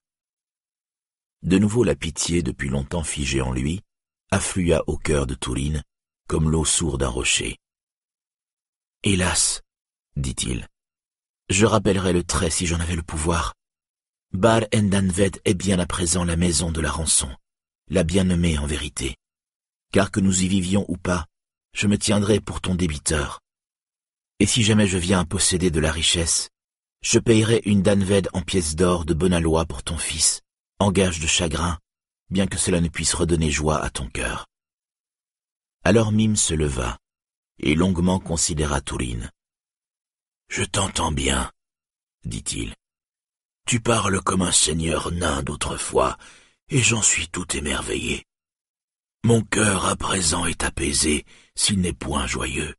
Je payerai ma propre rançon donc. Si vous le souhaitez, vous pouvez vivre ici. Mais j'ajouterai seulement ceci. Celui qui a décoché le trait, celui-là brisera son arc et ses flèches, et les déposera aux pieds de mon fils. Et jamais plus il ne maniera l'arc et les flèches. Et s'il le fait, il gagnera d'en mourir. Voilà la malédiction que j'appelle sur sa tête. Androg eut grand peur lorsqu'il entendit cette malédiction, et plein d'un amer regret, il brisa son arc et ses flèches, et les posa au pied du lit du nain mort. Mais ressortant de la chambre, il jeta un regard mauvais à Mime, murmurant La malédiction d'un nain ne s'épuise jamais, dit-on, mais celle d'un homme peut aussi toucher au but. Qu'il meure donc avec un trait dans la gorge. Cette nuit-là, ils couchèrent dans la grande salle, et leur sommeil fut troublé par les lamentations de Mime et d'Iboun, son second fils. Quand elles cessèrent, ils n'auraient pu le dire. Mais lorsqu'ils s'éveillèrent enfin, les nains avaient disparu, et la chambre était fermée par une pierre.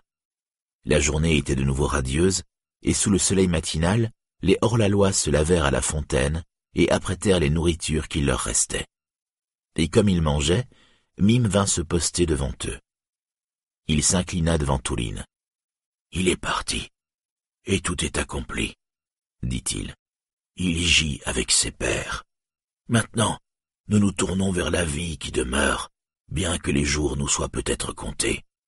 La maison de Mime te plaît-elle? La rançon est-elle acquittée et favorablement agréée? Elle l'est, dit Touline. Alors, tout est à votre disposition pour que vous organisiez votre séjour ici à votre guise, sauf pour ceci. Cette chambre qui est fermée, nul autre que moi ne l'ouvrira. Nous t'entendons, dit Touline. Et quant à notre vie ici, nous sommes en sécurité, ou du moins il semble. Mais il nous faut cependant de la nourriture et d'autres choses. Comment sortirons-nous? Et surtout, comment retrouverons-nous le chemin du logis? Ils se troublèrent au grand rire de Mime. Vous craignez donc d'avoir suivi une araignée au cœur de sa toile? dit-il. Non, Mime ne mange pas les hommes, et une araignée aurait du mal à affronter trente guêpes d'un coup. Vois donc, vous êtes armés, et me voilà devant vous les mains nues. Non, il nous faut partager, vous et moi, la maison, la nourriture et le feu, et peut-être d'autres gains. La maison, je pense que vous veillerez sur elle et que vous en garderez le secret dans votre propre intérêt, même lorsque vous connaîtrez les moyens d'y entrer ou d'en sortir. Vous les apprendrez avec le temps. Mais en attendant, Mime doit vous guider, ou bien Iboun, son fils, lorsque vous sortez. Et l'un de nous vous accompagnera où vous irez et rentrera avec vous, ou bien vous attendra à un endroit donné que vous connaissez et que vous pouvez retrouver sans guide. Mais j'imagine que cela sera de plus en plus près de la maison. À cela Tourine acquiesça, et il remercia Mime, et la plupart de ses hommes se réjouirent, car sous le soleil du matin, au fort de l'été, c'était un lieu où il semblait faire bon séjourner. Seul Androg était mécontent. Plus rapidement serons-nous maîtres de nos allées et venues, mieux cela vaudra, dit-il. Jamais encore nous n'avons traîné dans nos opérations de prisonniers qui auraient eu quelque raison de nous en vouloir. Ce jour-là, ils se reposèrent et nettoyèrent leurs armes et raccommodèrent leurs hardes. Car ils avaient encore de quoi subsister un jour ou deux, et Mime leur fit la point. Il leur prêta trois grandes marmites et du bois pour le feu, et il apporta un sac. Pas grand-chose, dit-il. Ça ne vaut même pas d'être volé, juste des racines sauvages. Mais une fois lavées, les racines se révélèrent être blanches et denses avec leur peau, et une fois cuites, elles furent bonnes à manger, un peu comme du pain. Et les hors-la-loi les trouvèrent à leur goût, car ils avaient perdu depuis longtemps le goût du pain, sinon celui qu'ils arrivaient parfois à dérober.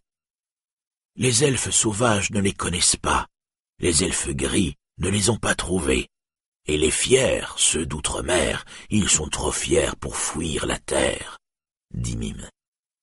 Quel est leur nom? dit Touline. Mime lui jeta un regard en coin. Elles n'ont pas de nom sinon dans la langue des nains que nous n'enseignons pas, dit-il. Et nous n'enseignons pas aux hommes à les trouver, car les hommes sont trop avides et trop imprévoyants.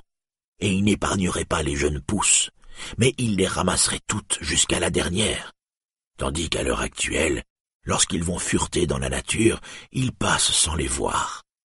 De moi, tu n'apprendras rien de plus, mais tu bénéficieras suffisamment de mes richesses, tant que tu me diras paroles courtoises, et ne m'épieras ni ne me voleras. Et de nouveau il partit de son grand rire. Ces racines ont grande valeur, dit-il. Elles valent plus que de l'or lorsque la faim rôde l'hiver, car on peut en faire provision comme l'écureuil ses noisettes, et déjà nous engrangeons les premières venues à maturité. Mais vous êtes bien fou si vous pensiez que je n'étais pas prêt à me séparer de ma petite charge, même pour sauver ma vie. Je t'entends bien, dit Ulrad, qui avait fouillé dans le sac de Mime lorsqu'il avait été fait prisonnier. Et pourtant tu n'as pas voulu t'en séparer, et tes paroles m'intriguent d'autant. Mime se tourna vers lui et le considéra sombrement. Tu es l'un de ces imbéciles que le printemps ne pleurerait pas si tu périssais en hiver, dit-il. J'avais donné ma parole, de sorte que je serais revenu, de bon ou de mauvais gré, avec le sac ou sans, quoi que tu puisses penser, homme sans foi ni loi. Mais je n'aime pas que mon bien me soit arraché par des vilains, quand bien même ce ne serait qu'une lanière de chaussures. Crois-tu que j'ai oublié que tes mains étaient parmi celles qui m'ont chargé de liens et maintenu prisonnier, de sorte que je n'ai jamais plus parlé avec mon fils? Et chaque fois que je distribuerai le pain de la terre de mes réserves, tu passeras ton tour, et si tu en manges, tu le devras à la prodigalité de tes compagnons, pas à la mienne. Et s'en alla. Mais Ulrad, qui avait baissé la tête sous l'orage, s'exclama lorsqu'il eut le dos tourné de grands mots. Et pourtant, le vieux coquin avait autre chose dans son sac, de forme analogue, mais plus dur et plus lourd. Peut-être y a-t-il encore autre chose dans la nature sauvage, hors ce pain de la terre que les elfes n'ont pas trouvé et que les hommes ne doivent pas connaître. Cela se peut, dit Touline. Cependant le nain a dit vrai sur un point au moins, lorsqu'il t'a traité d'imbécile. Pourquoi dire ce qui te passe par la tête? Le silence, si les paroles courtoises te restent dans la gorge, serviraient bien mieux toutes nos affaires. La journée s'écoula paisiblement, et aucun des proscrits ne désira aller au dehors. Tourine arpentait longuement la verte pelouse de la terrasse d'un bord à l'autre, et il regardait à l'est et à l'ouest et au nord, et s'étonnait que son regard porte si loin dans l'air limpide. Vers le nord, et bizarrement cela paraissait tout près, il pouvait distinguer la forêt de Brethil verdoyant sur les pentes d'Amon Obel. Et encore et toujours ses yeux étaient attirés par là-bas, il ne savait pourquoi, car son cœur le portait plutôt vers le nord-ouest, où, à des lieues et des lieues en lisière du ciel, il croyait entrevoir les montagnes de l'ombre, les remparts de sa maison natale. Mais au soir, Tourine regarda vers l'ouest dans le foyer du couchant, tandis que le soleil plongeait écarlate dans les brumes qui flottait sur les côtes lointaines, et que le val du Narog s'enténébrait dans l'entre-deux.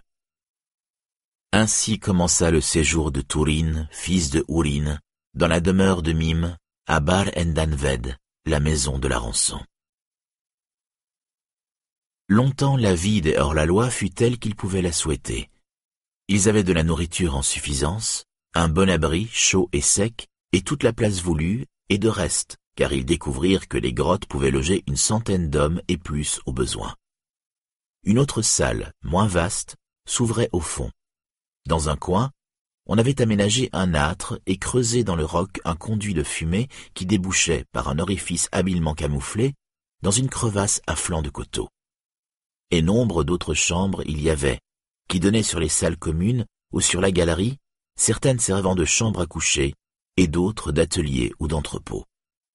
Carmime en savait bien plus long qu'eux sur l'art de la resserre, et il possédait quantité de récipients et de coffres en bois et en pierre, lesquels paraissaient fort anciens.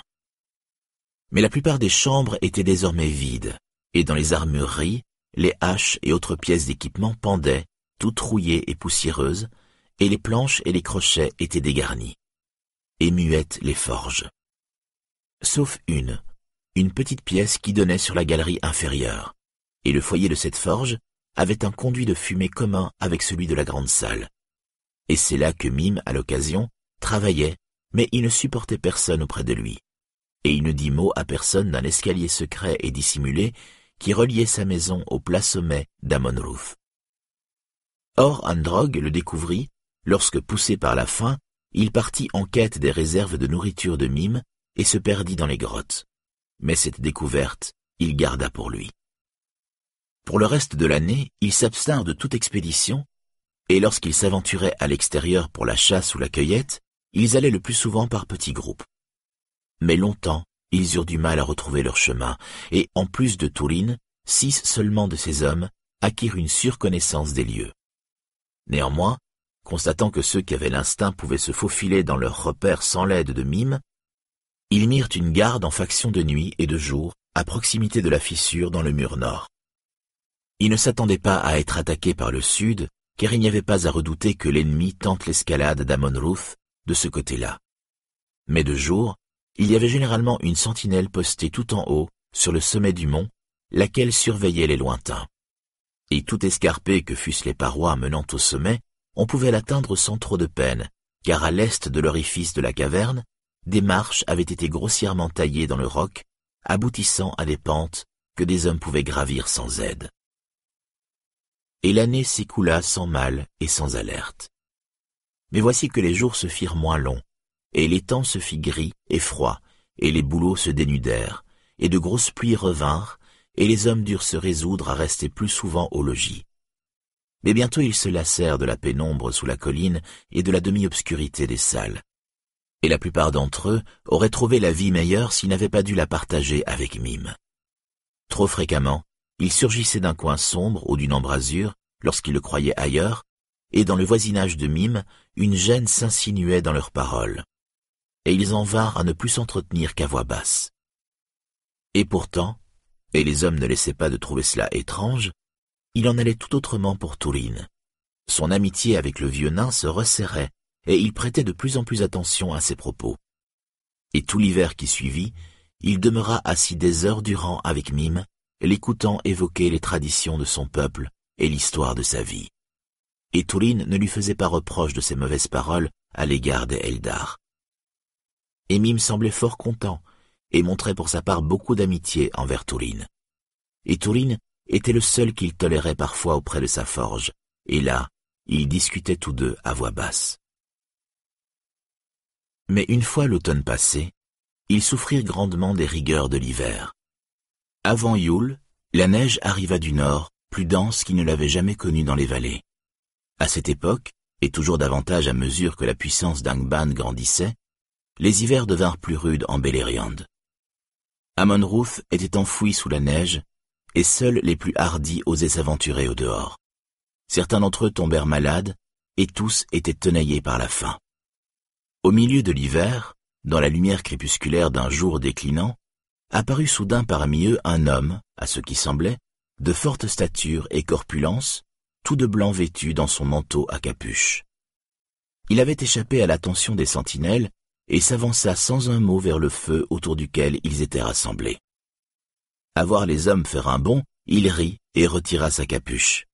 Et ils virent qu'il s'agissait de Béleg à l'arc de fer. Sous son ample manteau, il transportait un grand sac dans lequel il avait apporté de nombreuses choses pour leur venir en aide. C'est ainsi que Béleg revint auprès de Tourine, sacrifiant la sagesse à son amour. Et Tourine se réjouit car il avait souvent regretté son propre entêtement. Or, à présent, ce que son cœur désirait lui était accordé, sans qu'il ait à implorer ni à renoncer à sa propre décision. Mais si Tourine se réjouissait, il n'en allait pas de même pour Androg, ni pour d'autres du groupe. Selon eux, Beleg et leur capitaine avaient convenu d'un rendez-vous qui leur avait été caché. Et Androg regardait jalousement les deux compagnons qui s'entretenaient à l'écart. Beleg avait rapporté avec lui le home de Hador, car il espérait que cela pourrait détourner à nouveau Tourine de sa vie de chef d'une piètre troupe dans les solitudes sauvages, et le rendre à des pensées plus nobles. Ceci t'appartient, et je viens te le rapporter, dit-il à Tourine en lui remettant le home. Il m'a été confié sur les marches septentrionales, mais personne ne l'a oublié, je pense. Presque, répondit Tourine, et cela ne se reproduira plus et il se plongea dans le silence, le regard perdu dans le lointain, accompagnant ses pensées, quand soudain il aperçut autre chose briller dans la main de Béleg.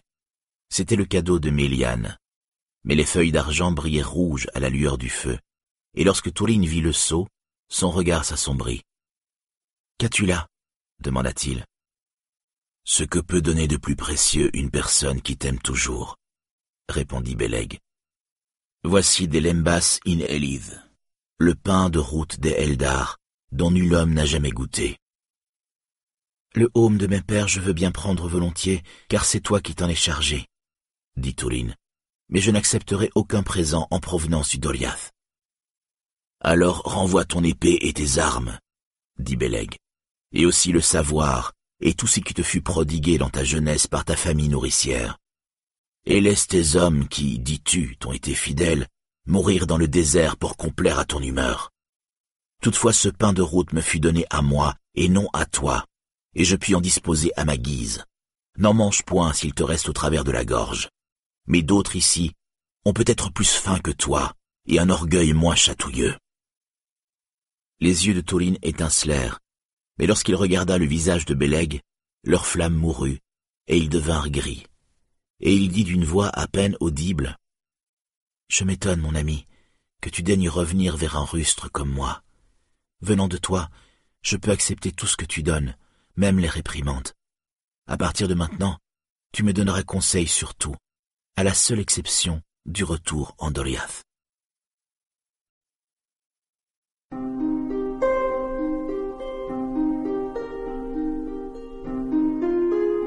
Chapitre 8 Le pays de l'arc et du haume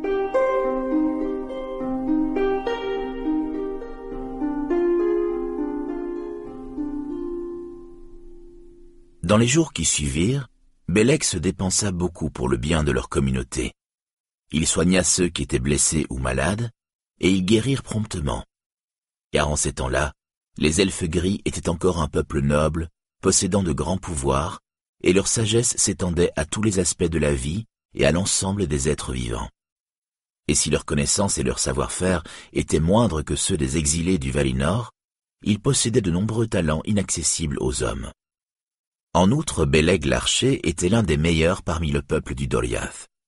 Il était fort et endurant, et son esprit était aussi perçant que ses yeux, et au besoin, il était vaillant au combat, se fiant non seulement au trait rapide de son long arc, mais aussi à Anglakel, sa formidable épée. Et la haine grandissait d'autant plus dans le cœur de Mime, qui haïssait tous les elfes, comme cela a été dit, et qui regardait d'un œil jaloux l'amour que Tourine portait à Beleg. L'hiver passa, puis les premiers frémissements, et le printemps. Les hors-la-loi eurent alors très vite une tâche plus ardue à accomplir. La puissance de Morgoth était en marche, et tels les longs doigts d'une main tâtonnante, les éclaireurs de ses armées recherchaient le chemin du Beleriand. Qui peut à présent connaître les desseins de Morgoth? Qui peut mesurer la portée de sa pensée, lui qui avait été Melkor, puissant parmi les Ainur du grand champ et qui siégeait maintenant dans le nord, seigneur ténébreux sur un trône de ténèbres, pesant dans sa malignité toutes les nouvelles qui lui parvenaient, par des espions ou par des traîtres, voyant avec les yeux de son esprit, et percevant bien plus des actes et des intentions de ses ennemis que ne pouvait le craindre même le plus sage d'entre eux, à l'exception de la reine Méliane. Jusqu'à elle, sa pensée parvenait souvent, et là, cette pensée était vaincue. Ainsi, en cette année-là, il dirigea sa malveillance vers les terres à l'ouest du Sirion, où subsistait un pouvoir pour s'opposer à lui. Gondoline était encore debout, mais elle était cachée. Le Doriath était connu de lui, mais Morgoth ne pouvait encore y entrer. Plus loin encore, se trouvait Nargothrond, dont aucun de ses serviteurs n'avait alors trouvé le chemin et dont le nom les jetait dans l'effroi. Là vivait le peuple de Finrod à la force cachée et depuis très loin au sud, au-delà des bois de bouleaux blancs de Nimbrethil, depuis la côte de l'Arvénienne et les bouches du Sirion, venait la rumeur des havres des navires. Là-bas, ils ne pouvaient aller avant que tout le reste ne soit tombé. Les orques arrivaient donc à présent du nord en nombre toujours croissant. Ils passèrent par Anak, prirent le Dimbar, et toutes les marches septentrionales du Doliath furent infestées. Ils descendirent l'ancienne route qui empruntait le long défilé du Sirion, longeant l'île où la Minas Tirith de Finrod s'était élevée, traversant la terre qui séparait la rivière Maldouine du Sirion, puis l'orée de Brethil, jusqu'au gué du Teiglin. De là, la route continuait jadis à travers la plaine gardée, puis, longeant le pied des montagnes que surplombait Amon-Routh, elle se poursuivait dans le val du Narog pour aboutir enfin à Nargothrond. Mais les orques ne s'aventuraient pas encore loin sur cette route, car à présent vivait là, dans les terres sauvages, une terreur qui demeurait cachée, et sur la colline rouge, des yeux attentifs les observaient, dont personne ne leur avait rien dit. Ce printemps-là, Tourine coiffa de nouveau le haume de Hador, et Béleg se réjouit. Au début, leur groupe comptait moins de cinquante hommes, mais la connaissance qu'avait Béleg de la forêt et la bravoure de Tourine donnaient à leurs ennemis l'impression d'être face à une armée. Les éclaireurs des orques étaient traqués, leur campement surveillé, et s'ils se rassemblaient pour avancer en force en quelque endroit confiné, alors de derrière un rocher ou de l'ombre des arbres surgissait le haume du dragon et ses hommes, grands et féroces. Bientôt, rien qu'au son de son corps résonnant dans les collines, leur capitaine tremblait et les orques prenaient la fuite avant même qu'aucune flèche ne siffle et qu'aucune épée ne soit tirée. Il a été dit que lorsque Mime ouvrit à Tourine et à ses compagnons les portes de sa demeure secrète sur Amonroud, il exigea que l'homme qui avait tiré sur son fils un trait mortel brise son arc et ses flèches et les dépose aux pieds de Rime. Et cet homme était Androg. Alors de fort mauvaise grâce, Androg s'était exécuté. Mime avait aussitôt déclaré qu'Androg ne devrait jamais plus porter arc ni flèche, et avait appelé sur lui une malédiction. Si malgré cela, Androg passait outre, alors il mourrait de cette même manière. Cependant, au printemps de cette année-là, Androg provoqua la malédiction lancée par Mime et utilisa à nouveau un arc lors d'une incursion lancée depuis Bar Endanwed. Au cours de celle-ci, il fut touché par la flèche empoisonnée d'un orque et ramené au camp à l'agonie. Mais Béleg le guérit de sa blessure. Alors la haine que Mime vouait à Béleg fut encore plus grande, car en agissant ainsi, il avait annulé sa malédiction. Néanmoins, il l'avertit par ces mots. Elle frappera encore. Cette année-là, dans tout le Beleriand, par les bois et les ruisseaux et à travers les collines, la rumeur se propagea que l'arc et le haume qui étaient tombés en Dimbar, comme on le croyait, s'étaient levés de nouveau contre tout espoir. Alors nombreux furent ceux, elfes comme hommes, privés d'un chef, démunis mais non abattus, rescapés des batailles, des défaites et des terres ravagées, qui reprirent courage et partirent à la recherche des deux capitaines, même si nul ne savait encore où se trouvait leur place forte. Taurine recevait volontiers quiconque venait se joindre à lui, mais sur le conseil de Béleg, il n'admettait aucun nouveau venu en son refuge d'Amonrouth, qui avait pris maintenant le nom d'Ekad Isédrine, le camp des fidèles. Seuls en savaient le chemin ceux de l'ancienne compagnie, et personne d'autre n'y était admis. Mais ils avaient établi aux alentours d'autres camps et forteresses bien gardées. Dans la forêt à l'est et sur les hauteurs, et aussi vers le sud dans les marais, depuis Methed Englad, l'orée du bois, au sud des guets du Teiglin, jusqu'à Bal Erib, à quelques lieues au sud d'Amonrouth, sur une terre jadis fertile entre le Narog et les mares du Sirion. Et de tous ces lieux, les hommes pouvaient apercevoir le sommet d'Amonrouth et en recevoir par signaux des nouvelles et des ordres. Et c'est ainsi qu'avant l'été révolu, la petite troupe de Tourine avait grossi jusqu'à former une force considérable, et le pouvoir d'Angban avait perdu du terrain. Et la rumeur de ses victoires parvint même jusqu'à Nargothrond, et beaucoup, là-bas, s'émurent, disant que si un hors-la-loi pouvait infliger le tel coup à l'ennemi, que ne pouvait faire le seigneur du Narog. Mais le roi de Nargothrond, Orodreth, se refusa à modifier ses décisions. Il suivait en toutes choses les avis de Thingol, avec qui il échangeait des messages par des voies secrètes. Et c'était un seigneur plein de sagesse, de cette sagesse qui prend en considération d'abord son propre peuple et s'inquiète de savoir combien de temps encore il pourra protéger leur vie et leurs biens de la convoitise du Nord. C'est pourquoi il n'autorisa personne de son peuple à rejoindre Tourine, et il lui envoya des messagers lui signifier que dans ses actes et desseins guerriers, il lui fallait se garder d'empiéter sur la terre de Nargothrond ou de pourchasser les orques jusqu'à ses frontières. Mais aux deux capitaines, il offrit toute aide autre que celle des armes si besoin était, et cela sur l'incitation, croit-on, de Thingol et de Méliane. Alors Morgoth retint sa main, tout en se livrant fréquemment à des semblants d'attaque, afin qu'en remportant de faciles victoires, ces rebelles deviennent par trop confiants. Ce qui advint effectivement.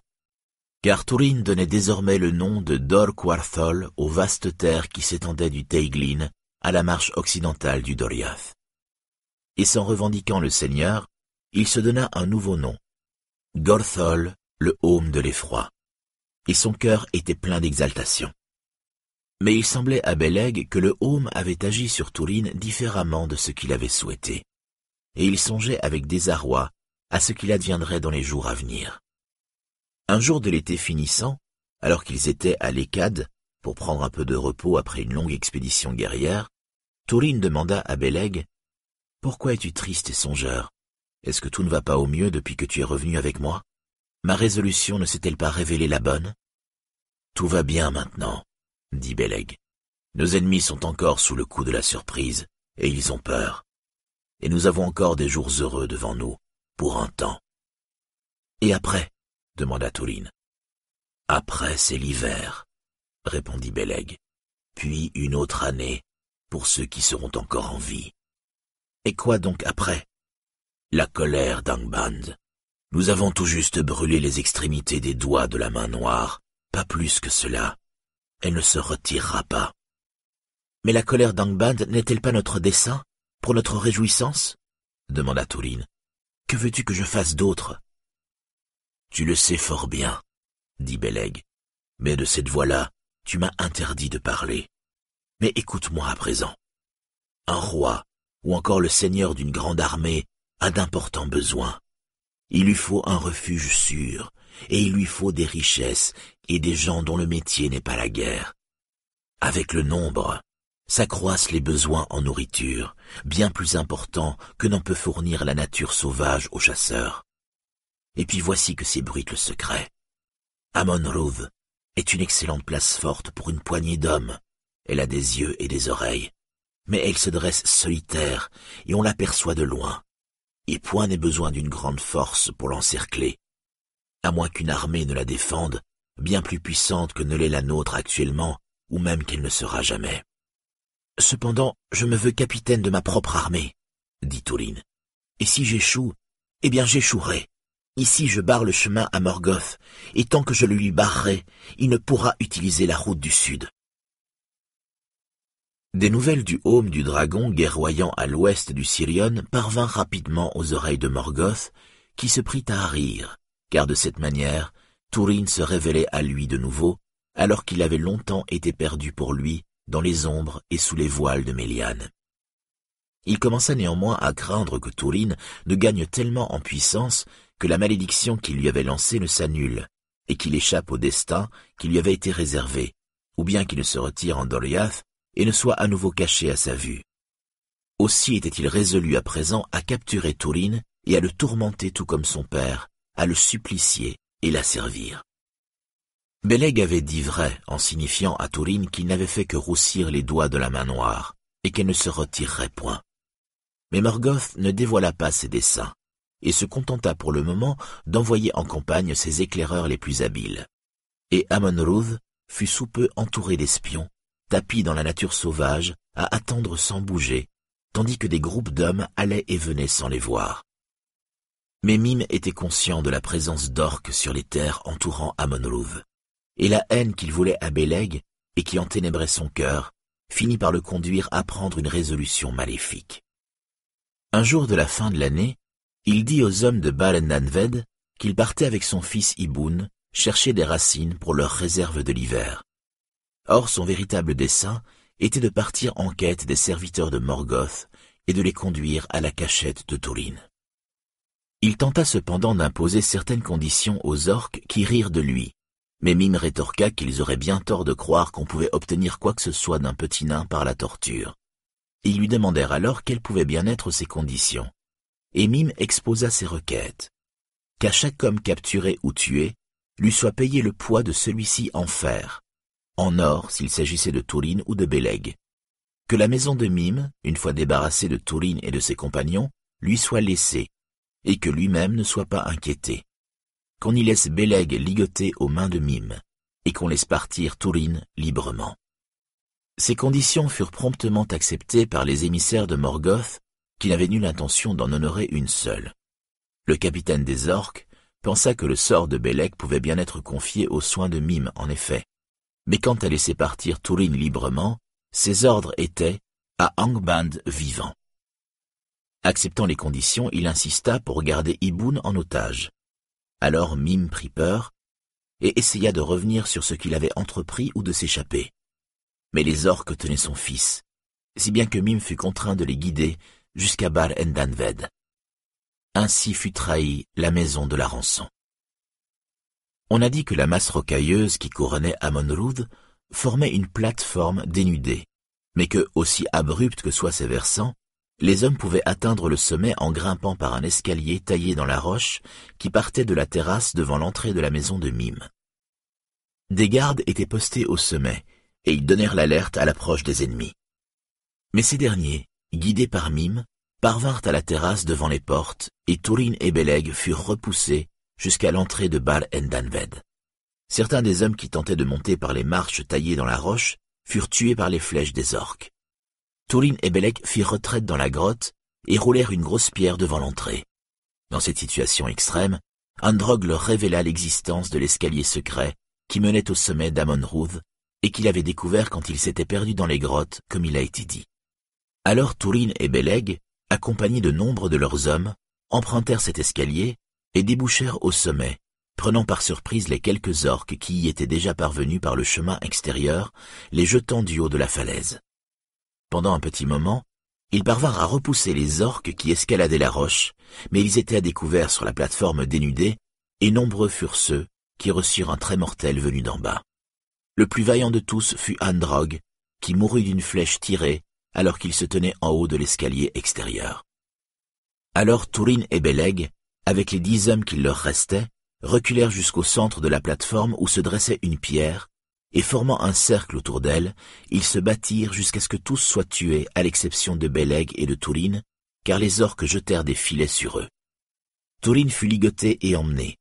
Beleg, qui était blessé, fut pareillement ligoté, mais il fut couché au sol, les poignets et les chevilles liés à des rivets de fer cloués dans la roche. Ensuite, les orques, ayant trouvé une voie par l'escalier secret, quittèrent le sommet et entrèrent dans Bar Endanved, qu'ils saccagèrent et dévastèrent. Ils ne retrouvèrent pas Mime tapi dans ses grottes, et quand ils eurent quitté Amonruth, celui-ci apparut au sommet, et se rendant près de Beleg qui gisait prostré et immobile, il entreprit d'aiguiser un couteau en jubilant. Mais Mime et Beleg n'étaient pas les seuls êtres encore en vie sur ces hauteurs rocailleuses. Androg, malgré sa propre blessure mortelle, rampa vers eux au milieu des cadavres, et saisissant une épée, il en porta un coup au nain. Lançant un strident cri d'effroi, Mime se précipita au bord de la falaise et disparut, s'enfuyant par un abrupt sentier escarpé connu de lui. Mais Androg, dans un dernier effort, trancha les liens qui entravaient les poignets et les chevilles de Beleg, le libérant ainsi. Mais dans un dernier soupir, il dit « Mes blessures sont trop profondes pour que même toi puisses les guérir. »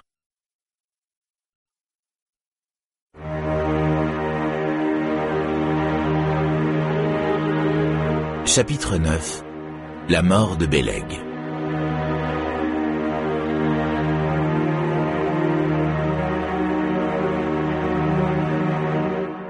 Beleg chercha le corps de Tourine parmi les cadavres pour l'enterrer, mais il ne le put trouver.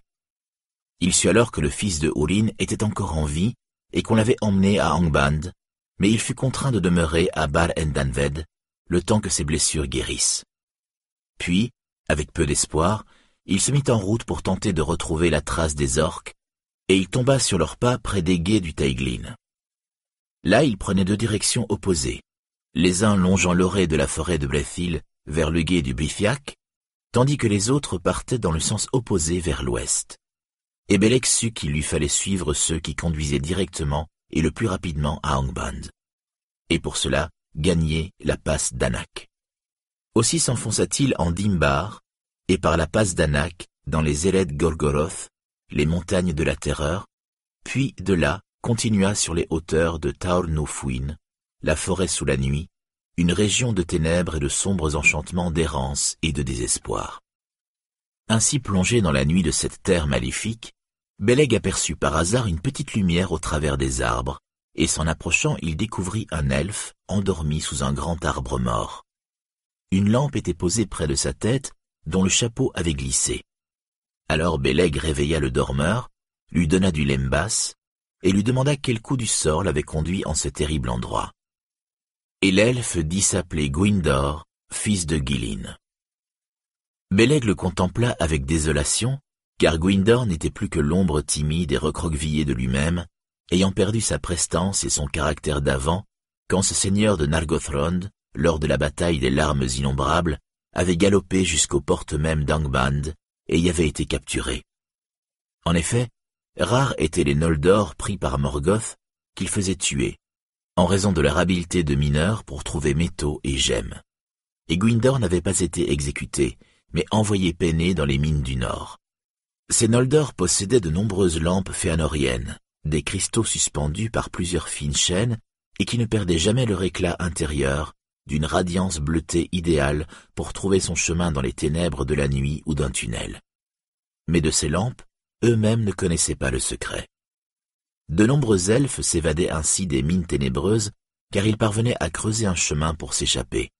Mais Gwindor avait reçu une petite épée d'un elfe employé aux forges, et alors qu'il travaillait avec un groupe de mineurs, il s'était brusquement retourné contre leur garde. Il s'était échappé, mais avait perdu une main, et à présent il gisait épuisé sous les grands pins de Taornoufuin. De Gwindor, Beleg apprit que la petite bande d'orques qui les précédait, et dont il s'était caché, n'emmenait pas de captifs, et progressait très rapidement. Une avant-garde peut-être, rapportant des nouvelles à Angband. Apprenant cela, Belek se désespéra, car il comprit que les traces qu'il avait aperçues s'éloignant vers l'ouest, après les guets du Teiglin, étaient celles d'une plus grande armée, qui, à la manière des orques, était allée à l'intérieur des terres faire des razzias, marauder et piller. Et qu'à présent, elle rentrait peut-être à Angband, en empruntant la terre étroite, le long des filets du Sirion, bien plus à l'ouest. Si tel était le cas, son unique espoir consistait à retourner au guet du Brithiac, puis à obliquer vers le nord, en direction de Tol Sirion. Mais à peine avait-il pris cette résolution, qu'ils entendirent le bruit d'une grande armée qui traversait la forêt, approchant depuis le sud. Et se cachant dans les branches d'un arbre, ils virent passer lentement les serviteurs de Morgoth, chargés de butin et de prisonniers, et entourés de loups. Et ils aperçurent Tourine, les mains enchaînées, qu'on faisait avancer à coups de fouet. Alors Beleg raconta à Gwindor sa propre errance dans Taornoufuin. Et Gwindor tenta de le dissuader de poursuivre sa quête, disant qu'il ne ferait que rejoindre Tourine dans les tourments qui l'attendaient. Mais Beleg refusa d'abandonner Tourine, et tout en se désespérant en lui-même, il réveilla l'espoir dans le cœur de Gwindor. Et ils reprirent leur chemin ensemble, suivant les orques jusqu'à quitter la forêt, pour parvenir aux hauteurs dont les pentes descendaient jusqu'aux dunes stériles de l'Anfaoglyph. Là, les orques installèrent leur campement dans un vallon désolé, d'où l'on apercevait les pics du Thangorodrim, et ils placèrent tout autour des loups en sentinelle. Et ils s'adonnèrent à la beuverie et festoyèrent de leur butin. Et après avoir molesté leurs prisonniers, ils s'endormirent pour la plupart sous le coup de l'ivresse. Le jour avait déjà décliné, et il commençait à faire très sombre. Un formidable orage surgit de l'ouest, et le tonnerre gronda au loin, tandis que Beleg et Gwindor se faufilaient jusqu'au bivouac. Lorsque tout le camp fut endormi, Beleg se saisit de son arc et, dans l'obscurité, tira sur quatre des loups postés en sentinelle sur le côté sud, l'un après l'autre et sans un bruit. Puis, au prix d'un grand péril, ils entrèrent dans le campement et trouvèrent Tourine attachée à un arbre, les mains et les pieds entravés. Des couteaux que ses tourmenteurs lui avaient lancés étaient fichés dans le tronc tout autour de lui, mais il n'était pas blessé. Et il était inconscient, plongé par les drogues dans la torpeur ou évanoui d'épuisement. Alors Beleg et Gwindor coupèrent les liens qui retenaient Tourine à l'arbre et portèrent celui-ci hors du camp. Mais il était trop lourd pour pouvoir être transporté très loin, et les deux compagnons durent s'arrêter près d'un buisson d'épines, sur les hauteurs, loin au-dessus du camp. Là, ils l'étendirent, et l'orage approchait à présent, les éclairs illuminant le Thangolodrim. Beleg tira son épée Anglakel pour couper les liens de Tourine. Mais le destin était plus fort ce jour-là, et la lame forgée par Éole l'elfe sombre glissa de sa main et piqua le pied de Tourine. Alors Tourine fut soudain réveillé, empli de rage et de peur, et à la vue de cette forme penchée sur lui dans les ténèbres, une lame nue à la main, il bondit en hurlant, croyant que les orques venaient de nouveau le tourmenter. Et luttant dans l'obscurité, il s'empara d'un glaquel et tua Belek Kuthalion, le prenant pour un ennemi.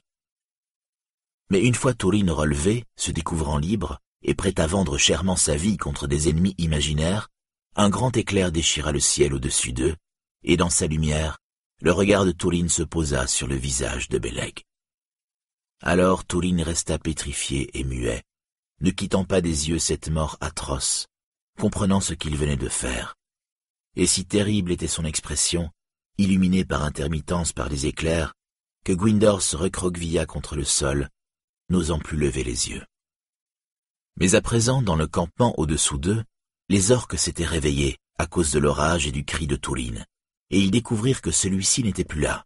Mais nul ne se lança à sa poursuite, car ils étaient terrifiés par le tonnerre qui provenait de l'ouest, persuadés qu'il avait été envoyé contre eux par les grands ennemis vivant de l'autre côté de la mer.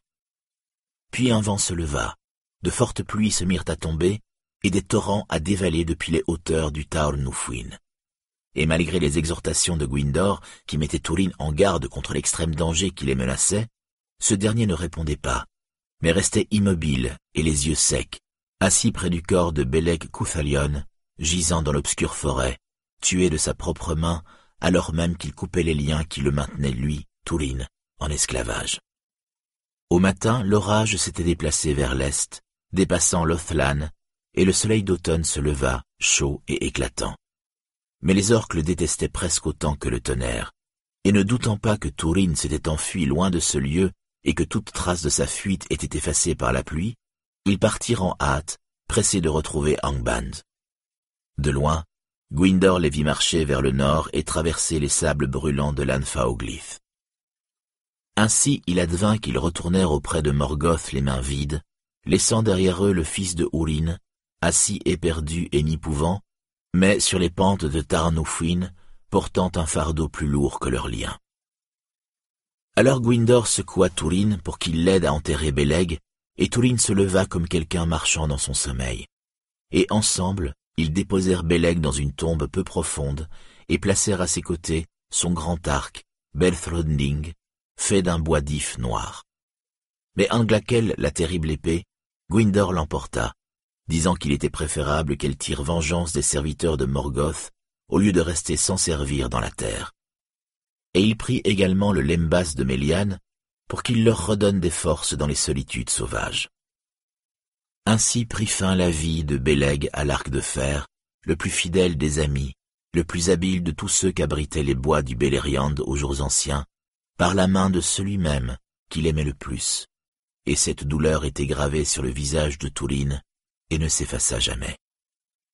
Mais le courage et la vigueur étaient revenus chez l'elfe de Nargothrond, et quittant Taornoufuin, il emmena Tourine au loin. Pas une seule fois, alors qu'ils allaient ensemble par de longs et pénibles chemins, Tourine ne parla, et il marchait comme quelqu'un qui n'a ni désir ni dessein, tandis que l'année avançait et que l'hiver s'étendait sur les terres septentrionales. Mais Gwindor se tenait toujours à ses côtés pour le protéger et le guider. Et ils allèrent ainsi vers l'ouest, franchissant le Sirion, et ils parvinrent enfin à la belle mare et à Ethel Ivrin, les sources d'où le Narog surgissait au pied des montagnes de l'ombre. Là, Gwindor s'adressa à Tourine. Réveille-toi, Tourine, fils de Ourin. Sur le lac Ivrin règne une infinie allégresse. Cette rivière se nourrit des fontaines de cristal qui ne faiblissent jamais, et elle est protégée de toute souillure par Ulmo, le seigneur des eaux, qui cisela sa beauté aux jours anciens. Alors Tourine s'agenouilla et but de cette eau, et il se jeta soudain à terre, et ses larmes furent enfin libérées, et il fut guéri de sa folie. Là, il composa un chant pour Beleg, qu'il appela l'Erku Beleg, le chant du grand arc, le chantant à voix haute sans se soucier du danger. Et Gwindor plaça l'épée Anglakel entre ses mains, et Tourine sentit qu'elle était lourde et puissante, et qu'elle possédait un grand pouvoir. Mais sa lame était noire et terne, son fil émoussé. Alors Gwindor dit Voici une étrange lame, et différente de toutes celles que j'ai vues en terre du milieu. Elle pleure Béleg tout comme toi. Mais console-toi, car je rentre à Nargothrond de la maison de Finalfin où je suis né et ai vécu aux jours heureux. Tu vas venir avec moi pour être guéri et reprendre vie. Qui es-tu? demanda Tourine. Un elfe errant, un esclave évadé que Béleg a croisé et consolé, répondit Gwindor. Pourtant j'étais autrefois Gwindor, fils de Gilin, un seigneur de Nargothrond, avant de partir pour les Nirnaeth Arnoediad et d'être asservi à Angband. Alors as-tu rencontré Urin, fils de Galdor, le guerrier du Dorlomin? continua Turin. Je ne l'ai pas rencontré, dit Gwindor, mais la rumeur court à Angband qu'il continue de défier Morgoth et Morgoth a lancé une malédiction sur lui et toute sa famille. Cela je le crois, dit Tourine.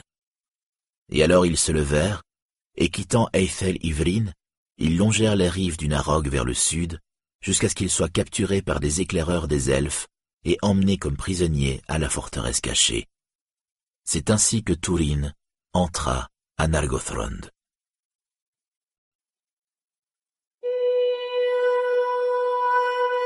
Chapitre 10 Turin à Nargothrond Au début, son propre peuple ne reconnut pas Gwindor, qui était parti jeune et fort, et rentrait maintenant avec l'apparence d'un vieillard parmi les hommes mortels, en raison des tourments et du labeur qui avaient été les siens. Et il était également estropié.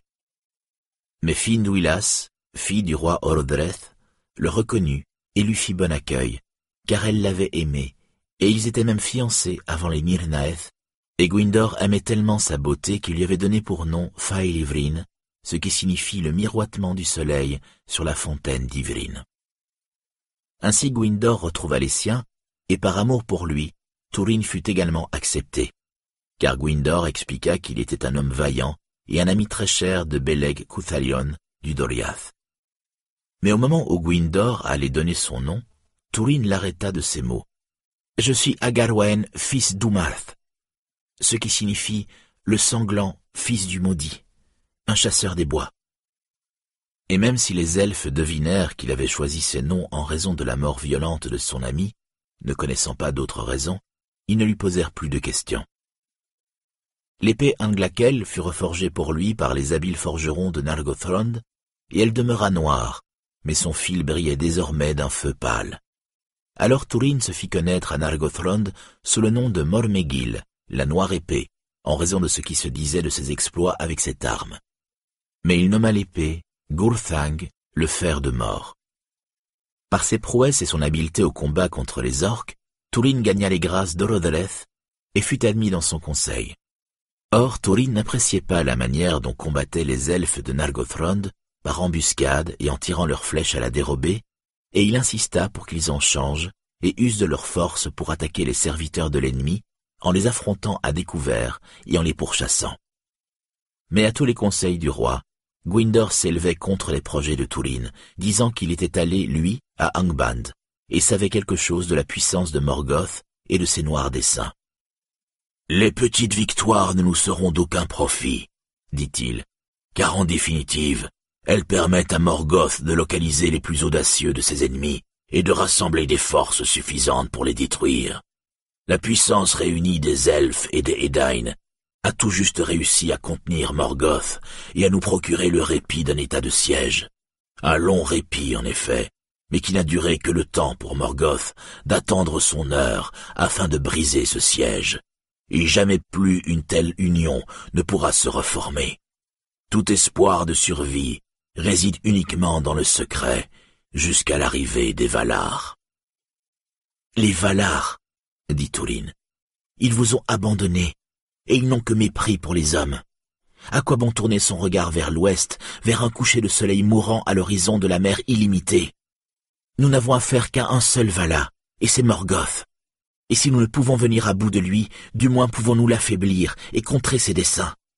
Car une victoire est une victoire, quelque minime soit-elle, et sa valeur ne dépend pas uniquement de ce qui s'ensuit. Elle est utile également dans l'immédiat. Le secret ne peut être une fin en soi. Les armes sont le seul rempart possible contre Morgoth. Si tu ne fais rien pour l'arrêter, tout le Beleriand va tomber sous son ombre avant bien peu d'années, et un par un, il vous débusquera de vos tanières. Et que se passera-t-il alors? Une misérable poignée de fugitifs s'enfuira vers le sud et l'ouest pour se terrer sur les plages au bord de la mer, pris entre Morgoth et Ossé. Mieux vaut gagner un temps de gloire, même de brève durée, car la fin n'en sera pas plus rude. Tu parles de secret, et dis que là seulement réside l'espoir. Mais même si vous pouviez par ruse et embuscade attraper tous les éclaireurs et espions de Morgoth jusqu'au dernier et au plus humble, de sorte qu'aucun ne puisse jamais retourner à Angband avec son butin de nouvelles, Morgoth n'en apprendrait pas moins que vous êtes en vie, et il devinera où. Et c'est pourquoi j'ajoute ceci. Bien que les hommes mortels n'aient qu'une vie brève comparée au temps alloué aux elfes, ils préfèrent la passer, cette vie, à se battre, plutôt que de s'enfuir ou de se soumettre. Le défi porté par Urin Thalion est un exploit insigne, et bien que Morgoth en ait tué l'auteur, il ne peut faire que l'exploit n'ait eu lieu. Il sera honoré, même des seigneurs de l'Ouest. Et n'est-il pas consigné dans l'histoire d'Arda? Et ni Morgoth ni Manwë ne peuvent effacer ce qui est inscrit là. Tu évoques de grandes choses, répondit Gwindor. Et il est évident que tu as vécu parmi les Eldar. Mais tu es dans les ténèbres si tu associes Morgoth et Manwë, ou parles des Valar comme des ennemis des elfes et des hommes. Car les Valar n'ont de mépris pour rien, et surtout pas pour les enfants d'Ilúvatar. De plus, les espions des Eldar ne te sont pas tous connus. Selon une prophétie qui accourt parmi nous, un messager de la terre du milieu franchira un jour les ombres pour atteindre le Valinor et Manwë entendra, et Mandos se laissera fléchir. Et pour ce temps à venir, ne nous faut-il pas essayer de préserver la lignée des Noldor et celle des Edain aussi bien Et Kirdan séjourne à présent dans le sud, et on y construit main navire. Mais que sais-tu des navires ou de la mer? Tu ne penses qu'à toi et à ta propre gloire, et tu nous enjoins, à chacun de nous, de faire de même. Mais il nous faut songer à d'autres que nous-mêmes, car tout le monde n'est pas capable de lutter et de mourir au combat. Et ces autres, il nous faut les garder de la guerre et du désastre, tant que nous pouvons. Alors confie-les à tes navires, tant qu'il est encore temps, dit Touline. Ils refusent de se séparer de nous, dit Gwindor. Quand bien même Kildan les pourrait tous prendre à charge. Il nous faut demeurer ensemble, tant que faire se peut, et ne pas défier la mort. À tout cela j'ai répondu, dit Touline. Assurer une vaillante défense des frontières et infliger à l'ennemi de rudes coups avant qu'il ne puisse rassembler ses forces. C'est la seule voie, et pour vous, il n'y a pas meilleur espoir pour préserver une longue vie ensemble. Et celle dont vous parlez, aime-t-elle donc si tendrement ces embusqués des grands bois, toujours à chasser comme des loups? Les aime-t-elle mieux que celui qui coiffe son aume et s'arme de son écu armorié et repousse l'ennemi quand bien même il serait bien supérieur en nombre à toute son armée? Du moins les femmes des elles, ne les aiment point, et elles n'empêchèrent pas les hommes de partir se battre au Nirnaeth Arnoediad. Mais elles ont souffert des maux bien plus terribles que si la bataille n'avait pas eu lieu, dit Gwindor. Mais Turin était de plus en plus apprécié d'Olodreth, et il devint le premier conseiller du roi, qui, sur toute chose, prenait son avis. Dès lors, les elfes de Nargothrond renoncèrent au secret, et de grandes réserves d'armes furent constituées. Et sur le conseil de Tourine, les Noldor construisirent un puissant pont au-dessus du Narog, près des portes de Felagund, pour faire passer plus rapidement leurs armes, car la guerre se déroulait à présent essentiellement à l'est du Narog, sur la plaine gardée. La terre disputée, qui était délimitée par les sources du Ginglith, le Narog et l'orée du bois de Nuath, représentait maintenant la frontière septentrionale de Nargothrond. Entre le Nenning et le Narog, aucun orc n'allait, et à l'est du Narog, leur royaume s'étendait jusqu'au Teiglin et jusqu'aux frontières des Landes du Nibinneug. Gwindor tomba en disgrâce car il n'était plus audacieux au combat, et sa force était diminuée, et il souffrait souvent de son bras gauche estropié. Tourine, au contraire, était jeune et atteignait seulement maintenant l'âge d'homme, et c'était bien là, en vérité, le portrait de sa mère, Morwen Eledwen. Grand, noir de cheveux, mais le teint pâle, les yeux gris, et le visage d'une beauté inégalée par aucun autre homme mortel aux jours anciens. Son parler et sa prestance étaient propres à ceux de l'ancien royaume du Doriath. Et même les elfes pouvaient le prendre à première vue pour l'un des membres des nobles maisons des Noldor. Si vaillant était Tourine, et d'une habileté si exceptionnelle dans le maniement des armes, en particulier de l'épée et de l'écu, que les elfes disaient qu'il ne pouvait être tué, sinon par malchance, ou par une mauvaise flèche tirée de loin. C'est pourquoi ils lui donnèrent pour le protéger une cotte de maille forgée par les nains. Et à contre-cœur, il trouva dans les salles d'armes un masque fabriqué par les nains, tout doré, qu'il revêtait avant chaque bataille, et ses ennemis fuyaient en le voyant. À présent qu'on suivait son conseil, que tout allait bien, et qu'il avait trouvé une tâche à accomplir qui lui agréait, et de laquelle il sortait avec les honneurs, il était affable avec tout le monde, et d'humeur moins sombre que par le passé, de sorte que presque tous les cœurs étaient après lui. Et beaucoup l'appelaient Adanedel, l'homme elfe. Mais plus que tout autre, Finduilas, la fille de Lodreth, se trouvait émue en son cœur à chaque fois qu'il s'approchait ou qu'il se trouvait au palais. Elle avait les cheveux d'or de ceux de la maison de Fingalfin, et Tourine vint à se plaire à sa vue et en sa compagnie, car elle lui rappelait les femmes de sa parenté et celles du Dorlomine en la maison de son père. Au début, il la voyait seulement en la présence de Gwindor, mais bientôt ce fut elle qui le rechercha, et ils se rencontraient parfois seuls, même si cela semblait un effet du hasard. Alors elle le questionnait sur les Edain qu'elle avait rarement vus, et quelques-uns seulement, et sur son pays et sa famille. Et Tourine lui parla librement de ces choses, mais sans nommer le pays de sa naissance, ni aucun de ses parents. Et une fois il lui dit, J'avais une sœur, Laleth, ou du moins est-ce ainsi que je l'appelais, et c'est elle que tu me remets en mémoire. Mais Laleth était une enfant, une fleur d'or dans la verte herbe printanière, et aurait-elle vécu qu'elle serait peut-être à présent toute ternie de chagrin. Mais toi tu es royal, et tel un arbre d'or. Je souhaiterais avoir une sœur aussi belle que toi. Mais tu es royal toi aussi, dit-elle, semblable même au seigneur du peuple de Fingolfin. Je souhaiterais avoir un frère aussi vaillant. Et je ne pense pas qu'Agarwaen soit ton vrai nom, ni ne te convienne, Adanedel. Je t'appellerai Thurin, le secret. À ces mots, Thurin tressaillit. Mais il dit, Ce n'est pas mon nom, et je ne suis pas un roi, car nos rois sont des Eldar, et je n'en suis pas un. Or Turin s'aperçut que l'amitié de Gwindor se refroidissait à son égard, et il s'étonna également de voir que si au début la douleur et l'horreur d'Angband avaient paru s'estomper dans son cœur, voilà que semblait s'insinuer en lui de nouveau le chagrin et la détresse. Et il pensa que peut-être Gwindor s'affligeait de ce que Turin s'opposait à ses avis et que ce soit sa voix qui l'ait emporté.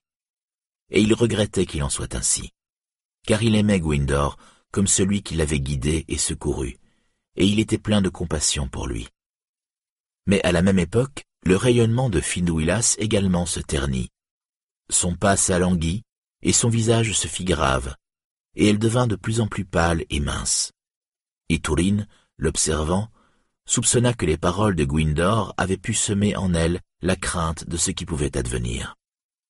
En vérité, Finduilas était toute déchirée en son fort intérieur, car elle respectait Gwindor et elle avait grand pitié de lui, et elle souhaitait ne pas ajouter une seule larme à ses souffrances. Mais contre son gré, son amour pour Tourine croissait de jour en jour, et elle songeait à Beren et Luthien. Mais Tourine n'était pas comme Beren. Il ne la dédaignait nullement, et se réjouissait en sa compagnie. Et pourtant, elle savait qu'il n'éprouvait pas pour elle le genre d'amour qu'elle souhaitait. Son esprit et son cœur étaient ailleurs, sur les rives de quelque rivière, en un lointain printemps. Alors Tourine parla à Finduilas, disant « Ne laisse pas les paroles de Gwindor t'effrayer. Il a souffert dans les ténèbres d'Angband, et il est difficile pour un homme de sa trempe de se retrouver ainsi infirme et nécessairement dépassé. Il a besoin de davantage de temps pour guérir et de tout le réconfort possible. Je le sais bien, dit-elle. Mais cette fois nous gagnerons pour lui, dit Tourine. Nargothrond vivra. Jamais plus Morgoth le lâche ne s'aventurera hors d'Angband, et il lui faudra entièrement s'en remettre à ses serviteurs. Ainsi a parlé Méliane du Doriath. Ses serviteurs sont les doigts de ses mains, et nous les frapperons, et nous les trancherons, jusqu'à ce qu'il retire ses griffes. Nargothrond vivra. Peut-être, dit-elle. Elle vivra si tu peux accomplir un tel exploit. Mais prends garde, Thurin. J'ai le cœur lourd lorsque tu t'en vas au combat, de crainte que Nargothrond ne soit endeuillé. Et peu après, Turin se mit en quête de Gwindor et lui dit Gwindor, mon ami, te voilà qui retombe dans la tristesse. Ne sois pas en peine, car tu vas trouver la guérison au foyer de tes parents et à la lumière de Finduilas.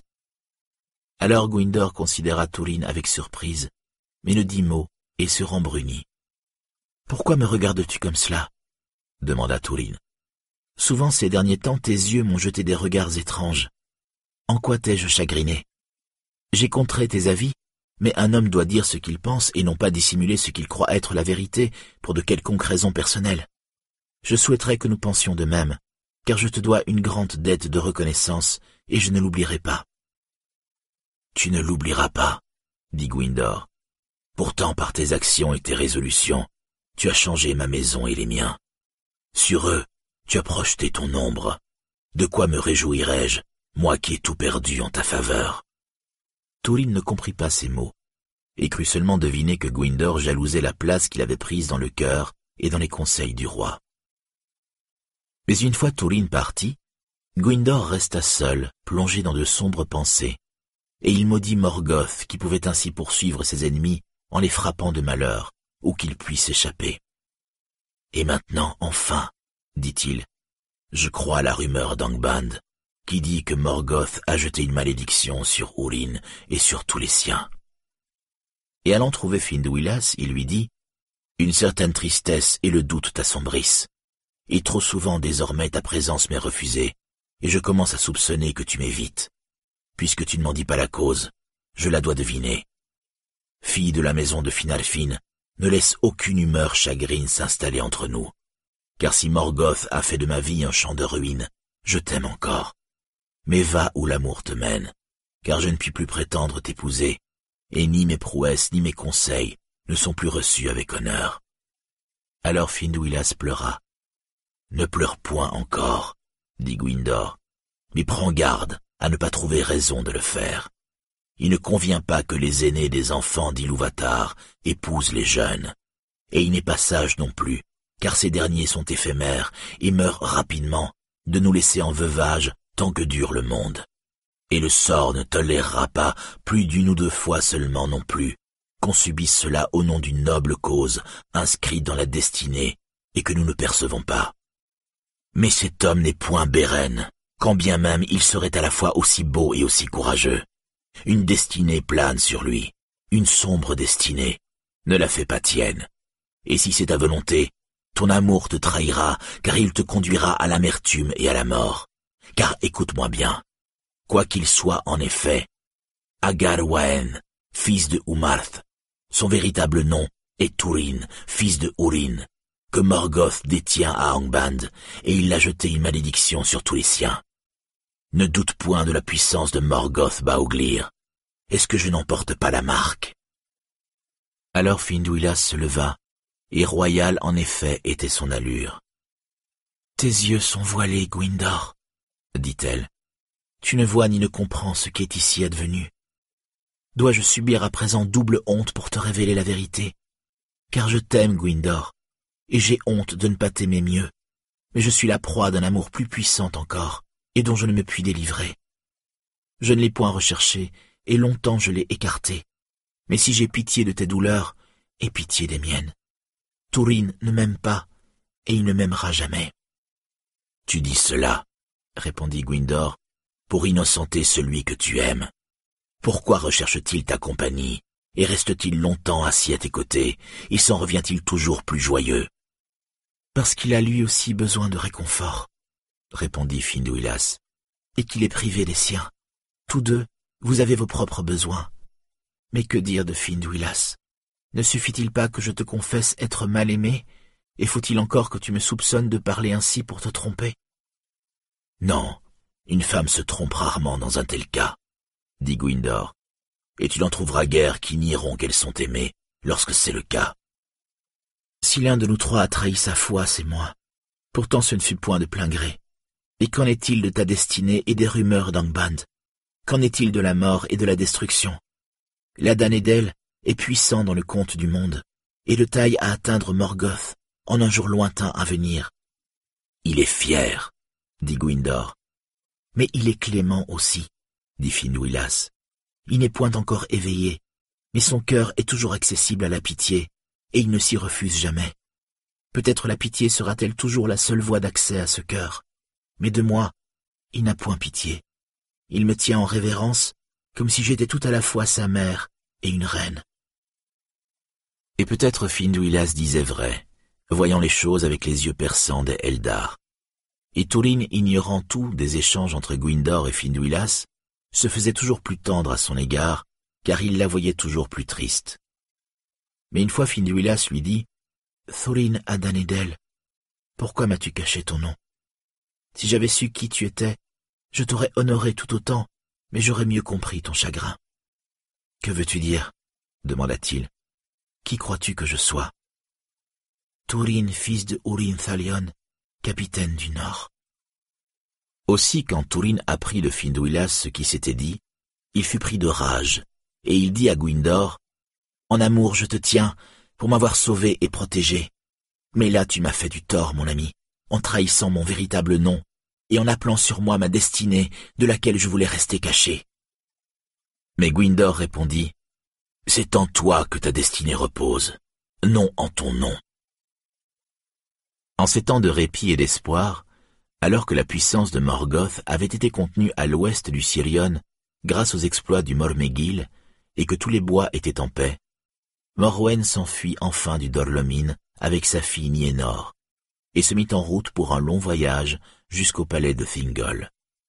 Là, un nouveau chagrin l'attendait, car elle n'y trouva pas Tourine, et en Doriath, aucune nouvelle n'était parvenue depuis que le haume du dragon avait disparu des terres à l'ouest du Sirion.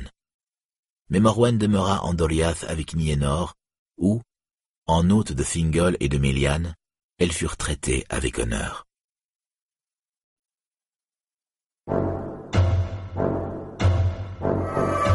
Chapitre 11 La chute de Nargothrond Quand cinq années depuis l'arrivée de Turin à Nargothrond eurent passé, au printemps de la sixième, vinrent deux elfes, et ils avaient pour nom Gelmir et Arminas, du peuple de Finarfin. Et ils dirent qu'ils avaient un message pour le seigneur de Nargothrond. Or, Turin commandait désormais toutes les forces de Nargothrond, et il avait la haute main sur toutes les affaires militaires. Il était en effet devenu sérieux et fier, et ordonnait maintenant toutes choses d'après ses désirs, ou ce qui lui semblait bon. Aussi conduisit-on les elfes devant Tourine, mais Gelmir dit C'est à Orodreth, fils de Finarfin, que nous voulons parler.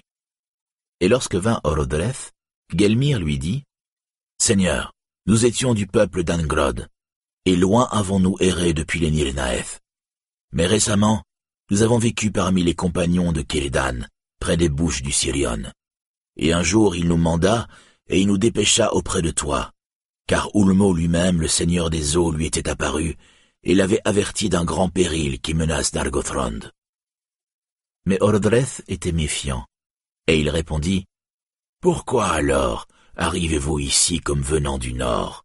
Ou peut-être aviez-vous encore d'autres missions à remplir? Alors Arminas répondit, Oui, Seigneur. Depuis les Nirinaeth, je n'ai cessé de chercher le royaume caché de Turgon, et je ne l'ai point trouvé.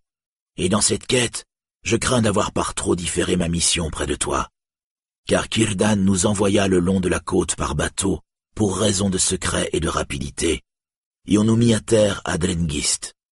Mais parmi les marins, il y en avait qui étaient venus au sud dans les années passées comme messagers de Turgon, et à travers leurs paroles réservées, j'ai cru comprendre que peut-être Turgon demeurait encore dans le nord, et non pas dans le sud, comme le croient la plupart des gens mais nous n'avons trouvé ni signe ni rumeur de ce que nous cherchions.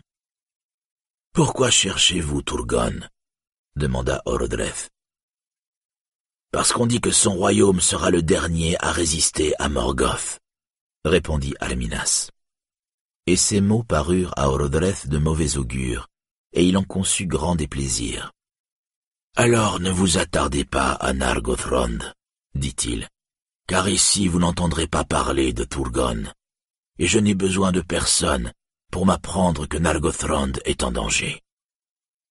Ne sois pas courroucé, Seigneur, dit Gelmir, si nous répondons par la vérité à tes questions, et nos errances par des chemins détournés n'ont pas été vaines, car nous avons poussé bien au-delà de tes avant-postes. Nous avons traversé le Dorlomine et toutes les terres à l'ombre des Eledwethrine, et nous avons exploré la passe du Sirion, espionnant les mouvements de l'ennemi. Il y a un grand concours d'orques et de créatures maléfiques dans ces régions, et une armée se rassemble dans les parages de l'île de Sauron. Je le sais, dit Tourine. Tes nouvelles sont périmées. Pour nous être de quelque utilité, le message de Kiridan aurait dû nous parvenir plus tôt. Au moins, Seigneur, veuille écouter maintenant le message, dit Gelmir à Orodreth. Écoute donc les paroles du Seigneur des eaux. Ainsi parla-t-il à Kiridan. Le mal du Nord a souillé les sources du Sirion, et mon pouvoir se retire des doigts des eaux courantes. Mais une chose pire est sur le point d'advenir. Fais donc dire ceci au seigneur de Nargothrond. Ferme les portes de ta forteresse, et ne t'aventure pas au dehors. Jette les pierres de ton orgueil dans la rivière impétueuse, afin que le mal qui va rampant ne puisse découvrir tes portes. Ces paroles parurent obscures à Orodreth, et comme à son accoutumée, il se tourna vers Tourine pour prendre conseil de lui. Mais Tourine se méfiait des messagers, et il dit avec dédain, Que connaît Kirdan de nos guerres à nous qui vivons à proximité de l'ennemi? Que le marin s'occupe de ses navires, mais en vérité, si le Seigneur des eaux veut nous faire parvenir un conseil, qu'il parle plus clair. Autrement, il nous semblera à nous qui sommes entraînés à la guerre, plus expédient de mobiliser nos armes et d'aller audacieusement à la rencontre de l'ennemi dès qu'il fera mine de trop s'approcher. Là-dessus, Gelmir s'inclina devant Orodreth et dit J'ai parlé comme on me l'avait enjoint de faire, Seigneur. Et il se détourna. Mais Arminas dit à Tourine Es-tu vraiment de la maison de Hador, comme je l'ai entendu dire Ici j'ai pour nom Agarwaen, le noir épée de Nargothrond, répondit Tourine. La réserve, semble-t-il, n'est pas ton fort, Arminas, mon ami et mieux vaut que le secret de Turgon ne te soit pas confié, ou il serait promptement divulgué à Angband. Le nom d'un homme lui appartient, et si le fils de Urin apprend que tu l'as trahi, lui qui voulait rester caché, alors que Morgoth te prenne et qu'il te brûle la langue. Arminas fut stupéfait par le noir courroux de Turin, mais Gelmir dit Il ne sera pas trahi par nous, à. Ne sommes-nous pas ici à tenir conseil derrière porte close en un lieu où l'on peut parler librement? Et Arminas t'a posé cette question, je pense, parce que c'est chose connue de tous ceux qui vivent près de la mer. Kulmo a un grand amour pour la maison de Hador, et certains disent que Urin et War, son frère, ont visité un jour le royaume caché. Si cela avait été, alors Urin se garderait d'en rien dire à personne, ni aux grands ni aux petits, et encore moins à son fils tout enfant, répondit Urin. Aussi je ne crois pas qu'Arminas m'ait demandé cela dans l'espoir d'apprendre quelque chose au sujet de Turgon. Je me méfie de tels messagers, fauteurs de troubles. Garde ta méfiance, dit Arminas furieux. Gelmir se trompe sur mon compte. Je t'ai demandé cela parce que je doutais de ce qui semble ici être couramment admis, car tu ne ressembles guère à ceux du peuple de Hador, quel que soit ton nom. Et que sais-tu donc à leur propos? demanda Tourine. J'ai vu Urin, répondit Arminas, et ses pères avant lui. Et dans les solitudes du Dorlomine, j'ai rencontré Tuor, fils de Uor, le frère de Urin, et il ressemble à ses pères, contrairement à toi. Cela se peut, dit Turin. Encore que de Tuor, je n'ai jamais entendu parler avant aujourd'hui. Mais si mon chef est noir et non pas doré, je n'en suis pas honteux, car je ne serai pas le premier fils à ressembler à sa mère, et je suis issu de Morwen et Ledwen de la maison de Béor, apparenté à Beren Kamlost. Je ne parlais point de la différence entre le noir et l'or, dit Arminas, mais de ce que ceux de la maison de Hador ont tout autre usage, et tout or parmi eux, car ils ont manière courtoise, et ils écoutent les bons conseils, et tiennent en révérence les seigneurs de l'Ouest. Mais toi, semble-t-il, tu n'écoutes que ta propre sagesse, ou les dictées de ta seule épée, et tu parles avec hauteur. Et je te le dis, à Garwen Mormegil, si tu agis ainsi, ta destinée sera tout autre que celle à laquelle pourrait prétendre un qui est issu des maisons de Hador et de Béor. Elle a toujours été autre, répondit Tourine. Et si à ce qu'il paraît, je dois supporter la haine de Morgoth en raison de la vaillance de mon père, me faut-il également endurer les sarcasmes et les paroles de sinistre augure d'un fugitif qui a fui la guerre, même s'il se dit en parenté avec des rois? Va-t'en vite te mettre en sûreté sur les rives de la mer. Et Gelmir et Herminas s'enfurent, et ils retournèrent vers le sud. Mais malgré les paroles insultantes de Tourine, ils se languissaient de marcher au combat aux côtés des leurs, et ils partirent uniquement parce que Kiridan leur avait enjoint, sur ordre d'Ulmo, de lui rapporter des nouvelles de Nargothrond et du déroulement de leur mission. Et Orodreth demeura fort troublé des paroles des messagers. Mais l'humeur de Tourine devint encore plus féroce, et il ne voulut rien savoir de leurs conseils, et surtout refusa catégoriquement de consentir à la destruction du grand pont. Car des paroles d'Ulmo, ils avaient au moins déchiffré cela correctement. Peu après le départ des messagers, Andir, seigneur de Brethil, fut tué, car les orques avaient envahi ces terres afin de s'assurer le passage des guets du Teiglin en vue de leurs futures incursions. Andir leur livra bataille, mais les hommes de Brethil eurent le dessous et furent repoussés dans leur forêt. Les orques ne se lancèrent pas à leur poursuite, car pour l'heure, ils avaient atteint leur but, et ils continuèrent à assembler des forces dans la passe du Sirion. À l'automne de cette même année, ayant attendu son heure, Morgoth lança contre le peuple du Narog la formidable armée qu'il avait depuis longtemps préparée. Et Glaurung, le père des dragons, traversa l'Anfauglith, et parvint ainsi dans les vallées du nord du Sirion, où il fit de grands ravages. À l'ombre des Eledwethrin, menant à sa suite une grande armée d'orques, il souilla Ethel Ivrin, et de la passa dans le royaume de Nargothrond, brûlant au passage la Talath d'Irnen, la plaine gardée, entre le Narog et le Teiglin. Alors les guerriers de Nargothrond s'élancèrent, et grand et terrible parut Turin ce jour-là, et chevauchant à la droite d'Olodreth, il inspira courage à son armée. Mais celle de Morgoth était bien plus puissante que ce qu'en avait dit aucun des éclaireurs, et personne, hormis Turin, protégé par son masque forgé par les nains, ne pouvait résister à l'approche de Glaurung les elfes furent repoussés et vaincus lors de la bataille de Toumalad. Et là s'évanouit toute la fierté de Nargothrond avec son armée. Le roi Orodreth fut tué en première ligne, et Gwyndor, fils de Gilin, fut blessé à mort. Mais Thorin lui vint en aide, et tous les ennemis fuirent devant lui.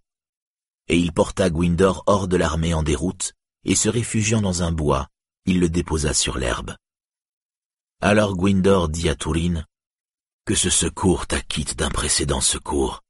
Mais mon action a été funeste, et la tienne est vaine, car rien ne peut guérir mon corps blessé, et je dois quitter la terre du milieu. Et bien que je t'aime, fils de Ourin, je maudis le jour où je t'ai enlevé aux orques. Sans tes prouesses et ton orgueil, je n'aurais perdu ni l'amour ni la vie, et Nargothrond tiendrait encore pour un temps. Maintenant, si tu m'aimes, laisse-moi, Hâte-toi vers Nargothrond et sauve Finduilas. Et je te dis cette dernière chose. Elle seule se tient entre toi et ton destin. Si tu oublies Finduilas, lui ne t'oubliera pas. Adieu. Alors Turin retourna rapidement vers Nargothrond, rassemblant tous ceux des soldats en déroute qu'il rencontrait en chemin. Et sur leur route, un grand vent faisait tomber les feuilles des arbres, car l'automne laissait la place à un rude hiver. Mais Glaurung et son armée d'orques l'avaient devancé, pendant qu'il secourait Gwindor, et ils surgirent brusquement avant que ceux qui étaient restés pour garder la cité n'apprennent l'issue de la bataille de Toumalad. Ce jour-là, le pont sur le Narog dont Turin avait obtenu la construction se révéla être un mal, car il était puissant et solidement bâti, et il ne pouvait être rapidement détruit, de sorte que l'ennemi passa promptement la rivière profonde, et Glaurung déchaîna son feu contre les portes de Felagund qu'il détruisit, et il pénétra dans Nargothrond. Et avant même l'arrivée de Turin, l'épouvantable pillage de Nargothrond était presque achevé. Les orques avaient tué ou repoussé tous ceux qui portaient encore des armes, tout en mettant à sac les grands salles et les chambres, volant et détruisant tout. Mais celles des femmes et des jeunes filles qui n'avaient pas brûlé ou péri furent rassemblées sur la terrasse devant les portes pour être emmenées comme esclaves à Angband. Alors Tourine découvrit l'effroyable saccage, et personne ne put l'arrêter, ou ne chercha à le faire, car il abattait tous ceux qui se dressaient sur son chemin, et il traversa le pont, se frayant un passage vers les captives avec son épée. Et à présent il était seul, car les rares qu'il avait suivis au début s'étaient enfuis pour se cacher. Mais le cruel Glaurung surgit à cet instant des portes béantes de Felagunt et s'étendit entre Tourine et le pont. Puis l'esprit maléfique qui était en lui parla en ces termes. Salut à toi, fils de Urine, heureuse rencontre. Alors Tourine se retourna vivement et marcha contre lui. Ses yeux lancèrent des éclairs, et la lame de Gurthang brilla comme le feu. Mais Glaurung retint ses flammes, et il ouvrit grand ses yeux de serpent pour fixer Tourine. Sans nulle peur, Tourine y plongea le regard, tout en levant son épée et il tomba immédiatement victime de l'horrible sortilège du dragon et fut comme changé en pierre. Ainsi, ils demeurèrent longtemps immobiles, silencieux devant les grandes portes de Felagund. Puis Glaurung parla de nouveau, raillant Tourine. Tout ce que tu as fait s'est révélé funeste, fils de Urine ingrat avec ton père adoptif, hors la loi, meurtrier de ton ami, voleur d'amour, usurpateur à Nargothrond, capitaine imprudent et traître envers les tiens. C'est en esclave que ta mère et ta sœur vivent en Dorlomine, dans la misère et le besoin. Tu as des atours de prince, alors qu'elles vont en haillons. Elles meurent de te revoir, mais tu n'as que faire de cela. Heureux sera ton père d'apprendre qu'il a un tel fils, car il l'apprendra. Et Tourine, sous l'emprise du sortilège de Glaurung, écouta attentivement ces mots. Et comme dans un miroir, il vit son image déformée par la malignité, et il détesta ce qu'il vit. Et tandis qu'il était ainsi retenu par les yeux de Glaurung, l'esprit tourmenté, sans pouvoir bouger, les orques emmenèrent le groupe de captives sur un signe du dragon, et elles passèrent près de Tourine pour traverser le pont. Et parmi elles se trouvait Finduilas, qui tendit les bras vers Tourine et l'appela par son nom.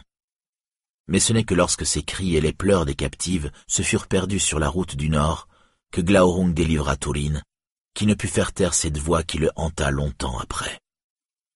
Glaurung détourna soudain le regard et attendit. Et Tourine se mit lentement à bouger, comme quelqu'un qui s'éveille d'un rêve atroce. Revenant alors à lui, il bondit vers le dragon dans un grand cri. Mais Glaurung se prit à rire et dit « Si tu veux être tué, je te tuerai volontiers, mais cela ne sera pas d'une grande aide pour Morwen et Nienor. Tu n'as pas prêté attention aux cris de la femme elfe. Vas-tu également renier les liens du sang ?» Mais reprit son épée et l'enfonça près des yeux du dragon. Et se levant brusquement, Glaurung se dressa au-dessus de lui et dit non, au moins tu es vaillant, bien plus que tous ceux que j'ai rencontrés, et ils mentent ceux qui affirment que nous autres ne reconnaissons pas le courage de nos ennemis. Vois donc, je t'offre la liberté. Va rejoindre les tiens si tu peux, va-t'en vite.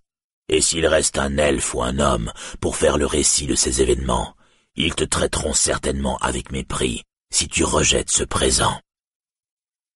Alors Tourine, encore sous l'emprise du pouvoir des yeux, comme s'il avait affaire à un ennemi qui pouvait éprouver de la pitié, crut les paroles de Glaurung, et tournant les talons, il traversa le pont en toute hâte. Mais pendant qu'il s'en allait, Glaurung parla dans son dos d'une voix cruelle. Regagne vite le Dorlomine, fils de Urine, où les orques pourraient bien te précéder une fois de plus. Et si tu ne t'attardes pour retrouver Finduilas, alors jamais tu ne reverras Morwen ni Nienor, et elles te maudiront. Ainsi Tourine s'éloigna par la route du nord, et Glaurung rit à nouveau, car il avait accompli la mission ordonnée par son maître. Alors il s'adonna à son propre plaisir, et il cracha ses flammes, brûlant tout autour de lui et tous les orques qui se livraient au pillage, il les arrêta et les fit partir, et il refusa qu'ils emportent leur butin, même les choses sans valeur. Puis, il détruisit le pont et le jeta dans l'écume du Narog. Et ainsi à l'abri, il rassembla en un tas tout le trésor et les richesses de Felagund, et il se coucha dessus, dans la salle la plus reculée, et se reposa un temps. Et Tourine se hâta le long des chemins qui menaient vers le nord, traversant les terres désormais désolées qui s'étendaient entre le Narog et le Teiglin, et le cruel hiver vint à sa rencontre. Car cette année-là, la neige tomba avant même la fin de l'automne, et le printemps fut tardif et froid et toujours il lui semblait qu'il entendait les cris de Findouilas l'appelant de son nom par les bois et les collines, et grand était son tourment. Mais poussé en son cœur par les mensonges de Glaurung, ayant toujours à l'esprit l'image des orques brûlant la maison de Urin en molestant Morwen et Nienor, il continua son chemin, sans jamais en dévier.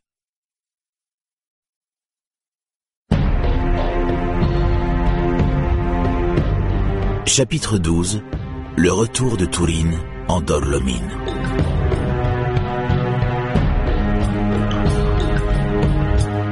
Exténué par sa longue course précipitée, car il avait fait plus de quarante lieues sans souffler, Tourine parvint enfin, avec les premières glaces de l'hiver, à la fontaine d'Ivrine, où la guérison jadis lui fut prodiguée.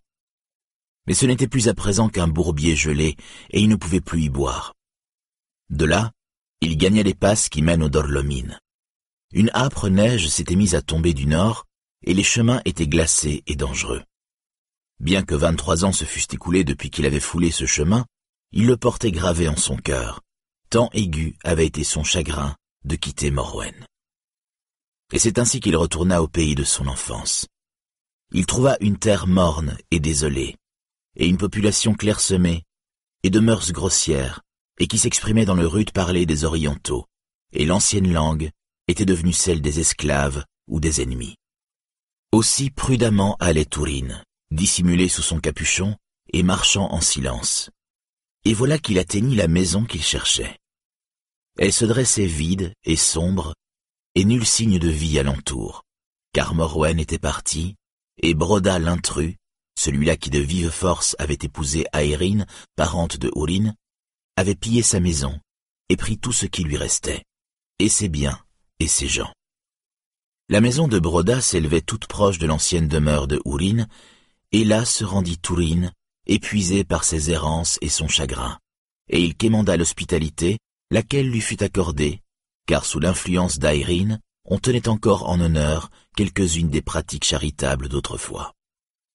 On lui donna un siège près du feu, parmi les serviteurs et quelques gueux aussi misérables et fourbus que lui, et il demanda des nouvelles du pays. À cela la compagnie fit silence, et certains s'écartèrent, regardant l'étranger de travers. Mais un vieux vagabond à béquille dit S'il te plaît de parler l'ancienne langue, maître, parle donc plus bas et ne pose pas de questions.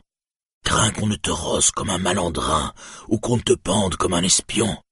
Car à te voir, il se pourrait bien que tu sois l'un et l'autre, ce qui revient à dire. Et il baissa la voix et s'approchant de Tourine, lui murmura à l'oreille L'un de ces gens de bien qui vinrent avec Ador dans les jours dorés, lorsque les têtes ne portaient pas poil de loup. Certains ici sont de ces traces, mais réduits aujourd'hui à l'état de mendiants ou d'esclaves, et sans la dame aérine, on ne leur baillerait ni feu ni potage. D'où es-tu, et quelle nouvelle apportes-tu? Il y avait une dame nommée Morwen, répondit Touline. Et au temps jadis, je vivais dans sa maison. Et en ce lieu, après avoir erré au loin, je suis revenu trouver bon accueil. Mais il n'y a ni feu ni âme qui vivent là-bas. Et cela depuis une année entière et plus, répliqua le vieillard. Mais peu nourris étaient le feu et les gens de la maison depuis cette guerre meurtrière, car la dame était de l'ancien peuple, comme assurément tu le sais la veuve de notre seigneur Ourine, fils de Galdor. On osait la toucher pourtant, car on la craignait. Elle était fière et belle comme une reine, avant que le chagrin ne la ravage. Sorcière l'appelait-on, et on l'évitait. Sorcière, c'est-à-dire, dans le nouveau langage, amie des elfes. Et cependant, ils la dépouillèrent de tout. Bien souvent, elle et sa fille auraient connu la faim sans la dame Aérine. Elle les secourait en secret, et maintes fois, dit-on, elle fut battue pour prix de ses bienfaits par Broda le brutal, son mari, par nécessité. Et cela depuis une année entière et plus demanda Tourine. Sont-elles mortes ou réduites en servitude? Les orques se seraient-ils emparés d'elles? On ne sait au juste, dit le vieillard. Mais elle est partie avec sa fille, et ce Broda a fait main basse sur ce qu'elle avait, et il a tout rapiné.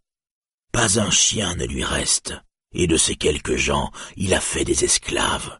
Or ceux qui s'en sont allés mendier comme moi. Je l'ai servi de longues années, et l'illustre maître auparavant.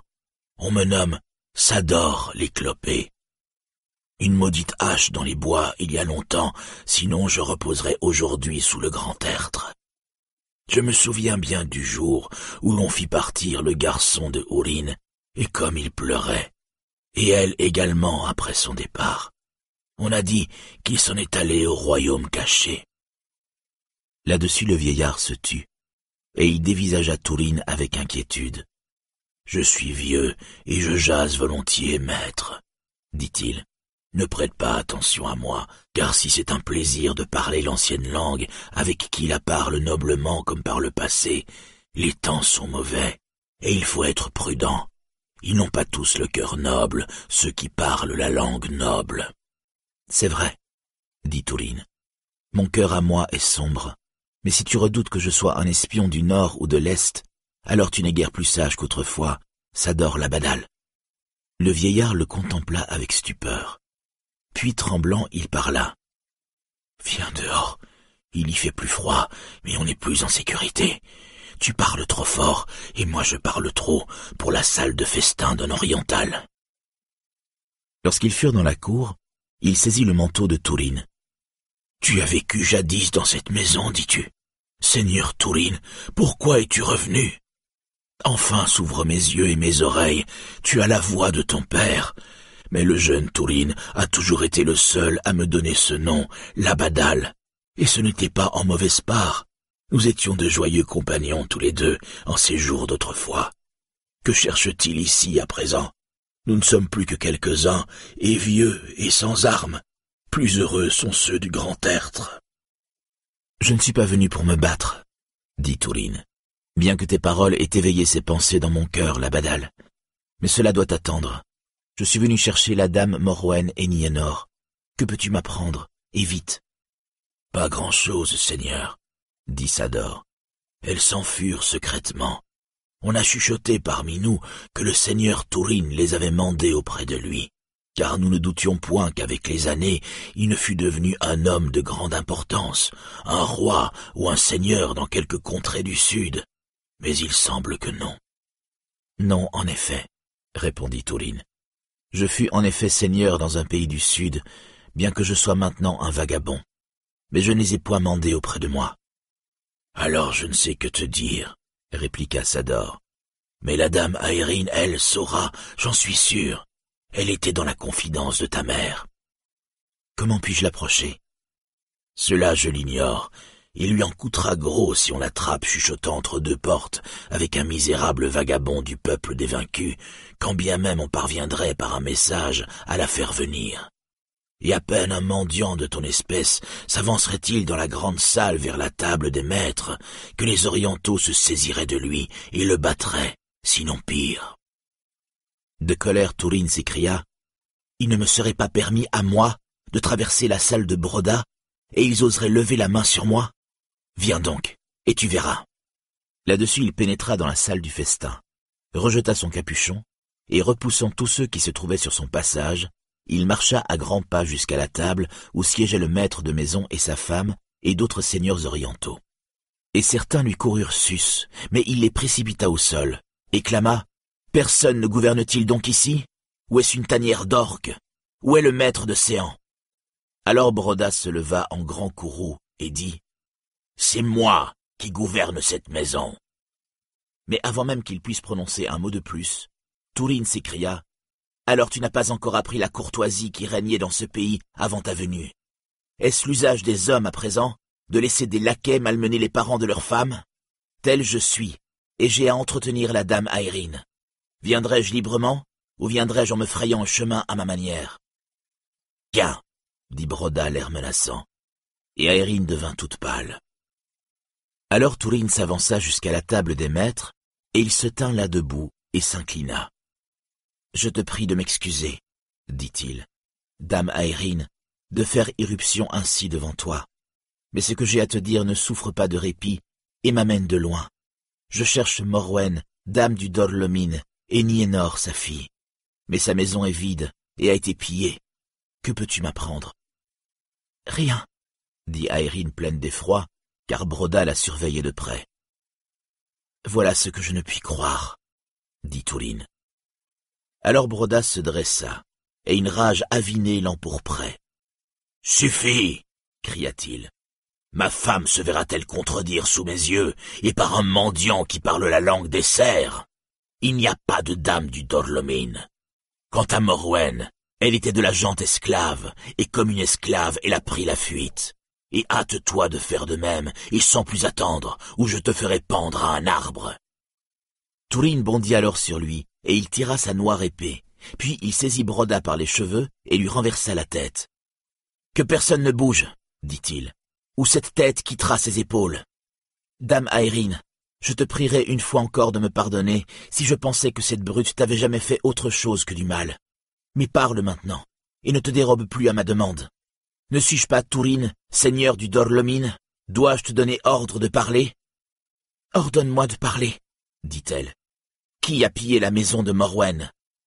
Broda, répondit-elle. Quand a-t-elle fui et où? Voilà plus d'une année et trois mois, dit Irene. Maître Broda et d'autres parmi ceux venus d'Orient ici présents l'opprimèrent durement.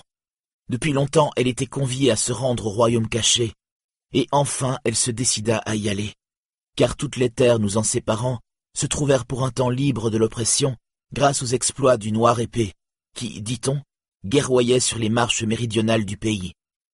Mais c'est fini à présent. Elle espérait retrouver son fils l'attendant là-bas, mais si tu es celui-là même, alors je crains fort un fâcheux contretemps. Tourine se prit à rire amèrement. Un fâcheux contretemps, vraiment? s'écria-t-il. Oui, tout est vicié, aussi vicié que les Morgoths lui-même.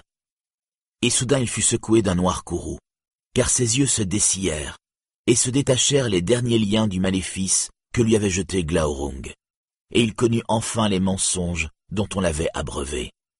Aurais-je été par duperie et traîtrise amené jusqu'ici pour y trouver la mort dans le déshonneur, moi qui pouvais au moins achever mon existence vaillamment devant les portes de Nargothrond? Et du cœur de la nuit qui environnait la salle, il crut entendre la plainte de Finduilas. Mais je ne serai pas le premier à périr ici, s'écria-t-il. Et il saisit Broda, ému par une colère et une angoisse terribles, le souleva de terre et le secoua en l'air comme un chien. Morwen de la gente esclave, dis-tu Toi, fils de chienne, bandit, esclave d'esclave Et il jeta Broda tête la première au travers de sa propre table, au visage d'un oriental qui se leva pour l'assaillir. Et dans sa chute, Broda se rompit le cou. Et Touline bondit sur sa lancée et en tua trois autres, qui se rencognaient lâchement car ils étaient pris sans armes. Et le tumulte fut grand dans la salle. Les orientaux assis à la table du festin se seraient rués sur Touline, mais il y avait bien d'autres gens assemblés là qui, eux, étaient de l'ancien peuple du Dorlomine. Ils avaient longtemps servi avec soumission, mais voilà qu'ils se soulevaient avec des cris de révolte. En un instant, la grande salle fut un champ de bataille, et bien que les esclaves n'eussent que des tranchoirs et autres ustensiles de ce genre, tout ce dont ils pouvaient se saisir, en guise de dagues et d'épées, il y eut bientôt des morts dans les deux camps, avant même que Tourine ne saute parmi eux et ne tue le dernier des orientaux qui restait dans la salle. Alors il reprit son souffle, appuyé contre une colonne, et le feu de sa rage était cendre. Mais le vieux Sador se traîna à ses pieds et lui étreignit les genoux, car il était blessé à mort. Trois fois sept ans et plus, ce fut long à attendre pour voir cette heure, dit-il. Mais maintenant pars, pars, Seigneur, pars et ne reviens pas, sinon avec des forces plus puissantes car ils vont ameuter tout le pays contre toi. Nombreux sont ceux qui se sont échappés du palais. Pars, ou ici même sera ta fin. Adieu. Et il s'affaissa et expira. Il parle avec la vérité de la mort, dit Aérine. Tu as appris ce que tu voulais savoir. À présent pars et fais vite. Mais d'abord va auprès de Morwen et rassure-la, sinon j'aurai peine à pardonner tous les ravages que tu as perpétrés ici. Car si mauvaise que fut ma vie, tu m'as apporté la mort ici, avec ta violence. Les intrus tireront vengeance de cette nuit sur tous ceux qui étaient présents. Inconsidérés sont tes actes, fils de Hourine, comme si tu n'étais encore que l'enfant que j'ai connu. Et craintif de cœur es-tu, Aérine, fille d'Indor, tout comme tu étais lorsque je t'appelais tante, et qu'un chien un peu hargneux t'effraya, dit Tourine. Tu étais faite pour un monde plus clément. Mais viens avec moi, je t'emmènerai auprès de Morwen. La neige gît sur la terre, mais elle gît plus épaisse encore sur ma tête, répondit-elle. Je mourrai aussi bien avec toi dans les solitudes sauvages que de la main brutale des Orientaux. Tu ne peux réparer ce que tu as fait. Pars. Rester ne fera qu'aggraver les choses et privera Morwen de son bien inutilement. Pars, je t'en conjure. Alors Tourine s'inclina profondément devant elle et se détourna, et il quitta la salle de Broda. Et les rebelles qui en avaient la force le suivirent. Ils s'enfirent vers les montagnes car certains d'entre eux connaissaient bien les terres sauvages, et ils furent reconnaissants à la neige qui tombait derrière eux, recouvrant leurs traces. Et ainsi, malgré la traque promptement lancée contre eux avec des hommes et des chiens en nombre et des chevaux hennissants, ils s'échappèrent vers le sud, s'enfonçant dans les collines. C'est alors que jetant un regard en arrière, ils virent une rouge clarté au loin dans la contrée qu'ils avaient fui. Ils ont mis le feu au palais, dit Tourine. Et pourquoi cela? Non, pas ils, Seigneur. Elle, je pense, dit celui qui avait pour nom Asgon. Souvent un homme de guerre méconnaît les vertus de patience et de douceur. Elle faisait beaucoup de bien aux nôtres, et ça lui coûtait cher. Son cœur n'était pas craintif, et la patience un jour s'épuise. Ainsi quelques-uns des plus endurants, et qui pouvaient braver les rigueurs de l'hiver, demeurèrent avec Tourine et le conduisirent par des chemins détournés à un refuge de montagne, une grotte connue des seuls hors-la-loi et fugitifs, et s'y trouvaient cachées quelques provisions. Et là ils patientèrent jusqu'à ce que la neige cesse, et alors ils munirent Tourine de nourriture, et l'amenèrent à une passe peu fréquentée, par laquelle on gagnait par le sud le val du Sirion, où la neige n'avait pas fait son apparition. Et sur le chemin de la descente, ils se séparèrent. Adieu donc, Seigneur du Dorlomine, dit Asgon. Mais ne nous oublie pas, car nous serons à présent des hommes pour chasser, et pour prix de ta venue, le peuple loup sera plus cruel d'autant. C'est pourquoi je te dis, pars et ne reviens point, sinon en force pour nous libérer. Adieu.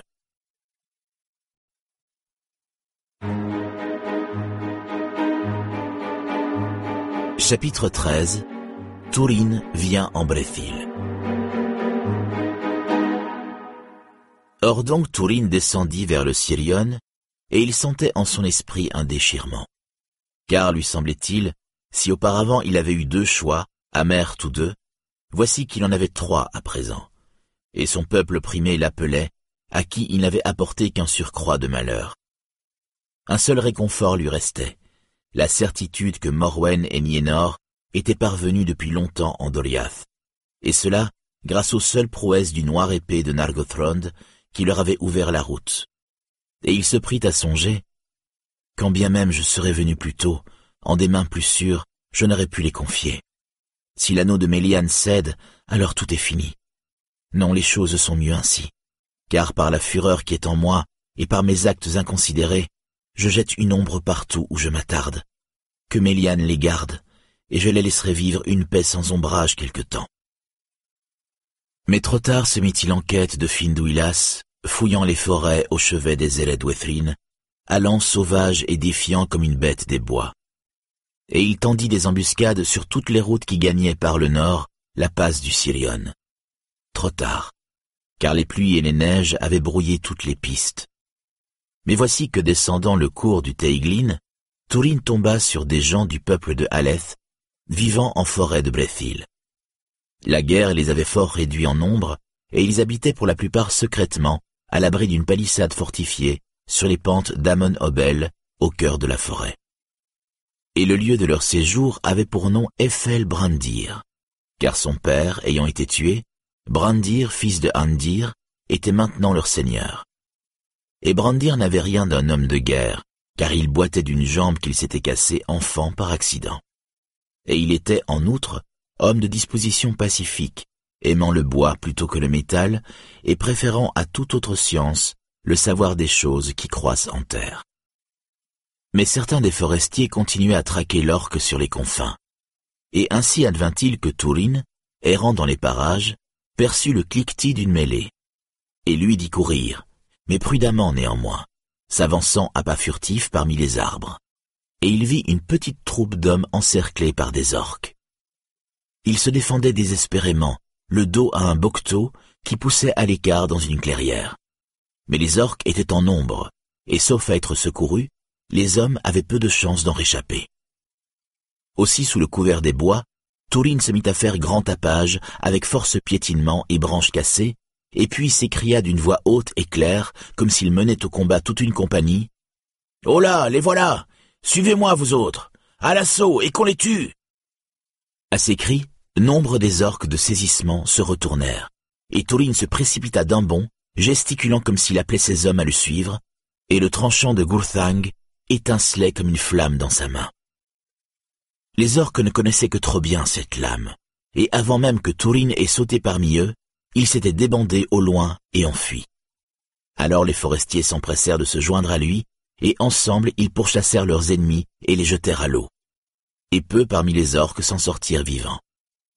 Enfin les forestiers firent halte sur la rive, et Dorlas, leur chef, dit « Tu es rapide à la course, Seigneur, mais tes hommes sont lents à suivre. »« Non pas, dit Touline.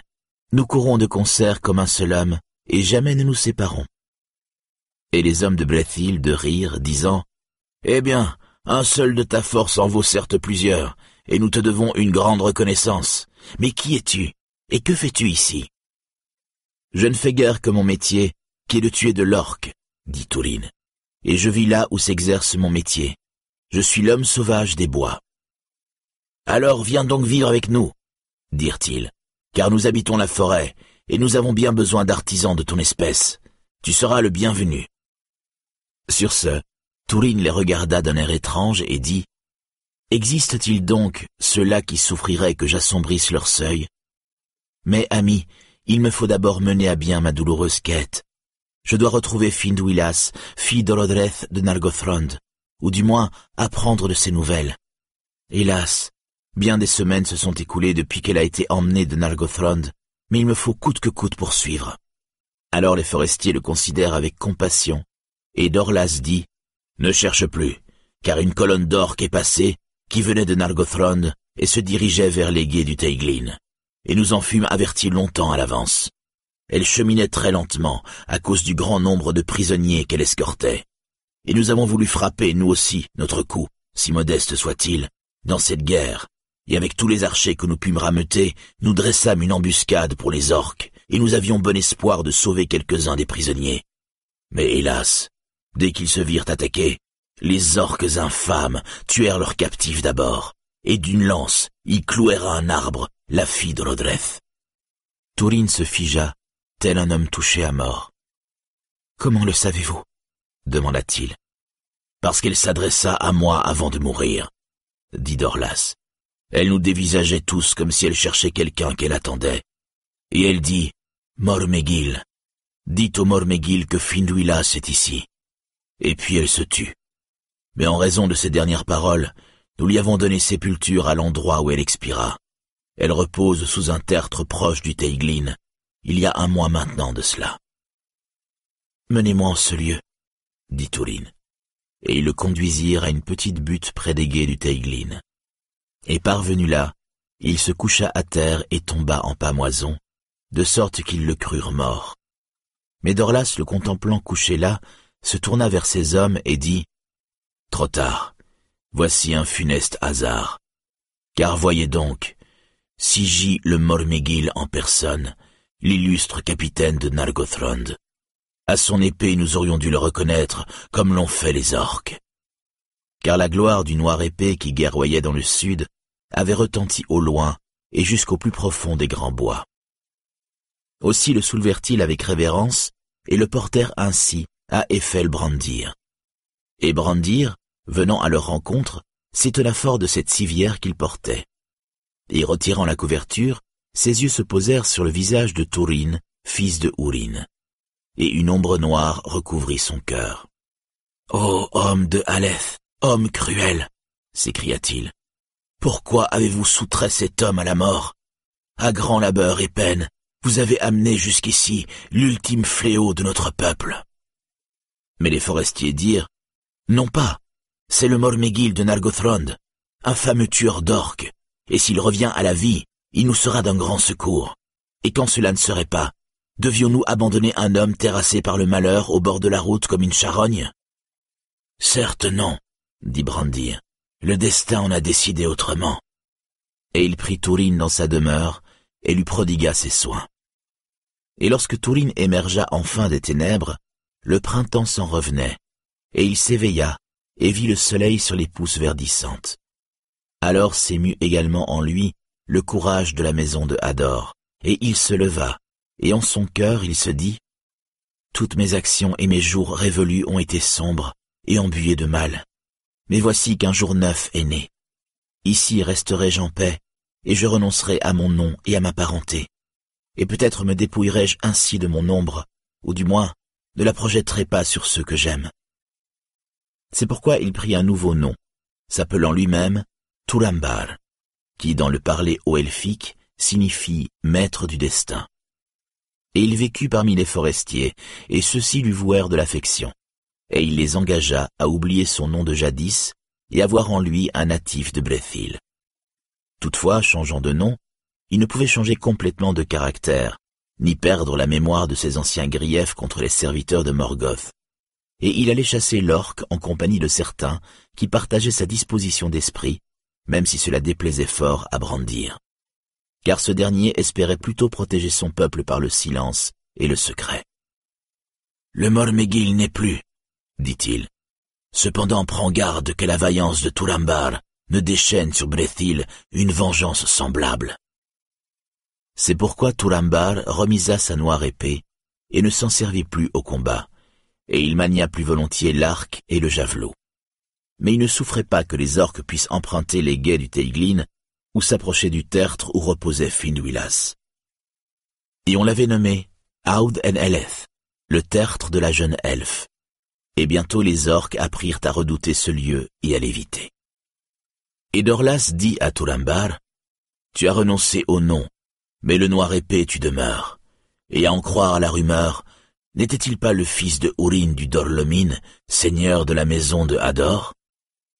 Et Turambar répondit, Je l'ai entendu dire en effet, mais je t'en prie, si tu es mon ami, ne le divulgue point.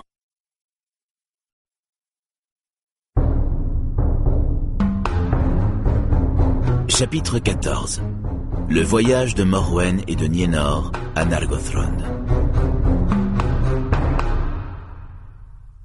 Lorsque le cruel hiver lâcha prise, on reçut en Doriath des nouvelles fraîches de Nargothrond.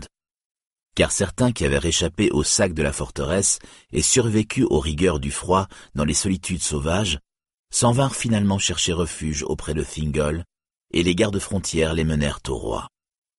Et certains disaient que tous les ennemis s'étaient repliés vers le nord, et d'autres que Glaurung gîtait encore dans le palais de Felagund et cela disait que le Mormégil avait été tué, et d'autres qu'il avait été ensorcelé par le dragon, et qu'il vivait encore là-bas, comme changé en pierre. Mais tous déclarèrent que l'on savait à Nargothrond, bien avant le dénouement, que le noir épée n'était autre que Turin, fils de Urine du Dorlomine. Quels furent alors l'effroi et le chagrin de Morwen et de Nienor Et Morwen dit, De telles incertitudes sont l'œuvre même de Morgoth. Ne pouvons-nous découvrir la vérité et venir à savoir clairement le pire de ce qu'il nous faudra endurer? Or Thingol lui-même désirait fort en apprendre plus long sur le sort de Nargothrond, et il songeait déjà à envoyer des hommes en reconnaissance qui iraient prudemment se rendre compte sur place, mais ils étaient convaincus que Tourine avait été tué, ou bien qu'il se trouvait au-delà de tout secours, et ils redoutaient de voir l'heure où Morwen l'apprendrait sans plus de doute possible. C'est pourquoi il lui dit C'est la chose fort périlleuse, dame du Dorlomine, et il convient d'y donner réflexion. Des incertitudes de ce genre peuvent fort bien, en effet, être l'œuvre de Morgoth, pour nous inciter à quelque action irréfléchie et téméraire. Mais Morwen éperdu s'écria Téméraire, Seigneur, si mon fils se tient tapis affamé dans les bois, s'il se morfond dans les fers, si sa dépouille gît sans sépulture, alors je serai, oui, téméraire, et je ne perdrai pas une heure pour partir à sa recherche.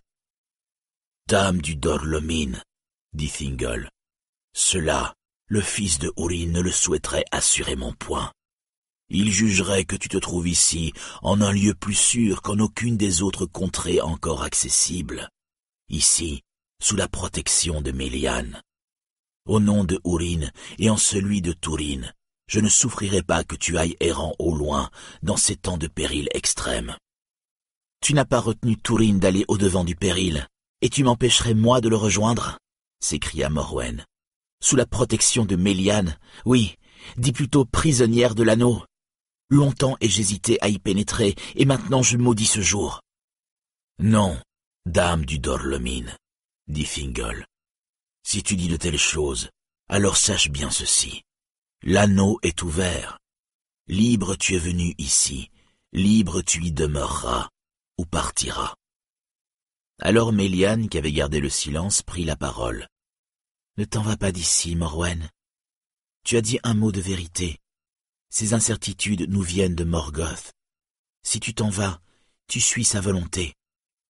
La peur de Morgoth ne me retiendra pas de répondre à l'appel de mon sang, répondit Morwen. Mais si tu redoutes quelque danger pour moi, Seigneur, prête-moi donc quelques-uns de tes hommes. À toi, je n'ai point d'ordre à donner, dit Fingal. Mais à mon peuple, il m'appartient de commander. Je ne les enverrai que si je le juge opportun. Là-dessus Morwen se tut, mais elle pleura, et elle quitta la présence du roi. Fingal avait le cœur lourd, car il lui semblait que folle était la résolution de Morwen, et il demanda à Méliane s'il ne pouvait user de ses pouvoirs pour la retenir. Je puis beaucoup pour empêcher le mal d'entrer, répondit-elle, mais pour empêcher de sortir ceux qui le désirent, je ne puis rien. Cela, c'est ta partie. Si on doit la garder ici, il faut la faire garder de force, mais peut-être risqueras-tu alors d'ébranler sa raison. Alors Morwen se rendit auprès de Nienor et dit Adieu, fille de je vais à la recherche de mon fils, ou de la vérité sur son sort, puisque personne ici ne s'en souciera avant qu'il ne soit trop tard. Attends-moi ici, jusqu'à ce que rassuré je revienne. Et Nienor, pleine de crainte et de désarroi, voulut la dissuader, mais Morwen ne répondit mot, et se retira dans sa chambre. Et au lever du jour, elle était montée à cheval et avait disparu. Or, Thingol avait donné ordre que personne ne la retienne ou ne fasse mine de l'arrêter au passage. Mais dès qu'elle fut partie, il rassembla les plus audacieux et les plus habiles de ses gardes-frontières, et il donna le commandement de cette compagnie à Mablung. Suis-la maintenant promptement, dit-il, sans toutefois qu'elle ne s'en aperçoive. Mais lorsqu'elle sera en pays sauvage, si le danger menace, alors montrez-vous. Et si elle refuse de revenir, protégez-la au mieux. Mais à certains d'entre vous, je donne mission de pousser la reconnaissance aussi loin que vous pouvez et de recueillir tous les renseignements possibles. Ainsi se fit-il que Thingol envoya une compagnie plus importante qu'il n'avait d'abord prévue, et parmi eux dix cavaliers avec des chevaux en réserve. Ils suivirent Morwen. Elle se dirigeait vers le sud à travers régions, et parvint aux rives du Sirion, juste en amont des mares crépusculaires. Et là elle fit halte, car le Sirion était large et impétueux, et elle ne connaissait pas le chemin. Les gardes durent dès lors révéler leur présence, et Morwen dit « Fingol veut-il me retenir? Ou me mande-t-il tardivement le secours qu'il m'a refusé ?» L'un et l'autre, répondit Mablung. Refuses-tu de rebrousser chemin? Je refuse, dit-elle. Alors je suis chargé de t'aider, dit Mablung, bien que fort contre mon propre gré. Le Sirion est large et profond en cet endroit, et périlleux à franchir à la nage pour bête ou homme. Eh bien, fais-moi traverser là où passent les elfes, dit Morwen, ou bien je tenterai ma chance à la nage. Aussi Mablung la conduisit-il au mar crépusculaire. Là, dans les criques de la rive est, on gardait des barques traversières dissimulées parmi les roseaux, car c'était la voie qu'empruntaient les messagers qui allaient et venaient entre Thingol et ses semblables à Nargothrond. Et ils attendirent jusqu'à une heure avancée dans la nuit criblée d'étoiles, et passèrent dans les brouillards laiteux, juste avant l'aube. Et comme le soleil se levait rouge au-delà des montagnes bleues, et qu'un fort vent matinal dispersait les nuées, les gardes escaladèrent la rive ouest, laissant derrière eux l'anneau de Méliane. C'étaient des elfes du Doriath, de haute taille, et un ample manteau gris recouvrait leur côte de mailles. De la barque, Morwen les regardait défiler en silence, et soudain elle poussa un cri, montrant le dernier de la compagnie à aborder. Celui-là, d'où vient-il? demanda-t-elle. Trois fois dix étiez-vous lorsque vous m'avez retrouvé, et vous voilà trois fois dix plus un à prendre pied sur la berge. Les autres alors se retournèrent et virent le soleil briller sur une tête d'or, car c'était Niénor, et le vent avait rabattu son capuchon. Ainsi fut révélé qu'elle avait suivi les cavaliers et les avait rejoints dans la pénombre avant le passage de la rivière. Ils en furent contrariés, et Morwen plus que tous. Rentre vite, Rentre vite, je te l'ordonne s'écria-t-elle. Si la femme de Ourin peut aller contre la vie de tous à l'appel de son sang, dit Niénor, alors le peut aussi la fille de Ourin. Deuil tu m'as nommé, mais je ne resterai pas endeuillée toute seule, à pleurer père, frère et mère. Et de ces trois-là, je n'ai connu que toi, et je t'aime plus que tout. Et ce qui ne te fait point peur, je n'en ai point peur non plus et en vérité on ne voyait guère trace de peur sur son visage et dans sa contenance. Grande et forte elle apparaissait, car ceux de la maison de Hador étaient de haute taille, et ainsi revêtus de la livrée des elfes, elle était bien accordée avec les gardes, et ne le cédait en stature qu'aux plus grands d'entre eux. Et que veux-tu faire? dit Morwen. Allez où tu iras, dit Nienor. Voici le choix que je te propose.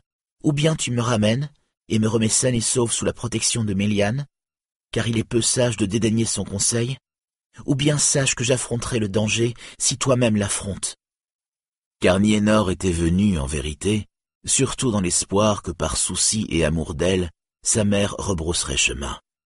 Et Morwen fut certes tiraillé en son esprit. Une chose est de dédaigner un conseil, dit-elle, et une toute autre de dédaigner les ordres de sa mère. Maintenant retourne-t'en au plus vite. Non, dit Niénor. Le temps est loin où je n'étais qu'une enfant. J'ai une volonté et une sagacité bien à moi, même si jusqu'à présent elles n'ont pas été à l'encontre de ton propre vouloir. Je vais avec toi, de préférence en Doriath, par respect pour ceux qui règnent là-bas, mais sinon, eh bien, à l'ouest.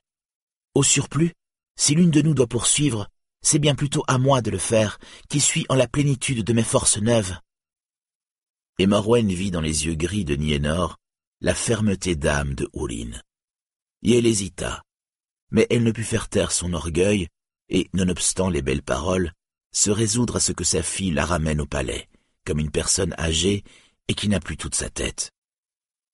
Je m'en retiens à ma résolution et vais poursuivre mon chemin, dit-elle. Viens donc aussi, mais sache que c'est contre ma volonté. Qu'il en soit ainsi, répondit Niénor.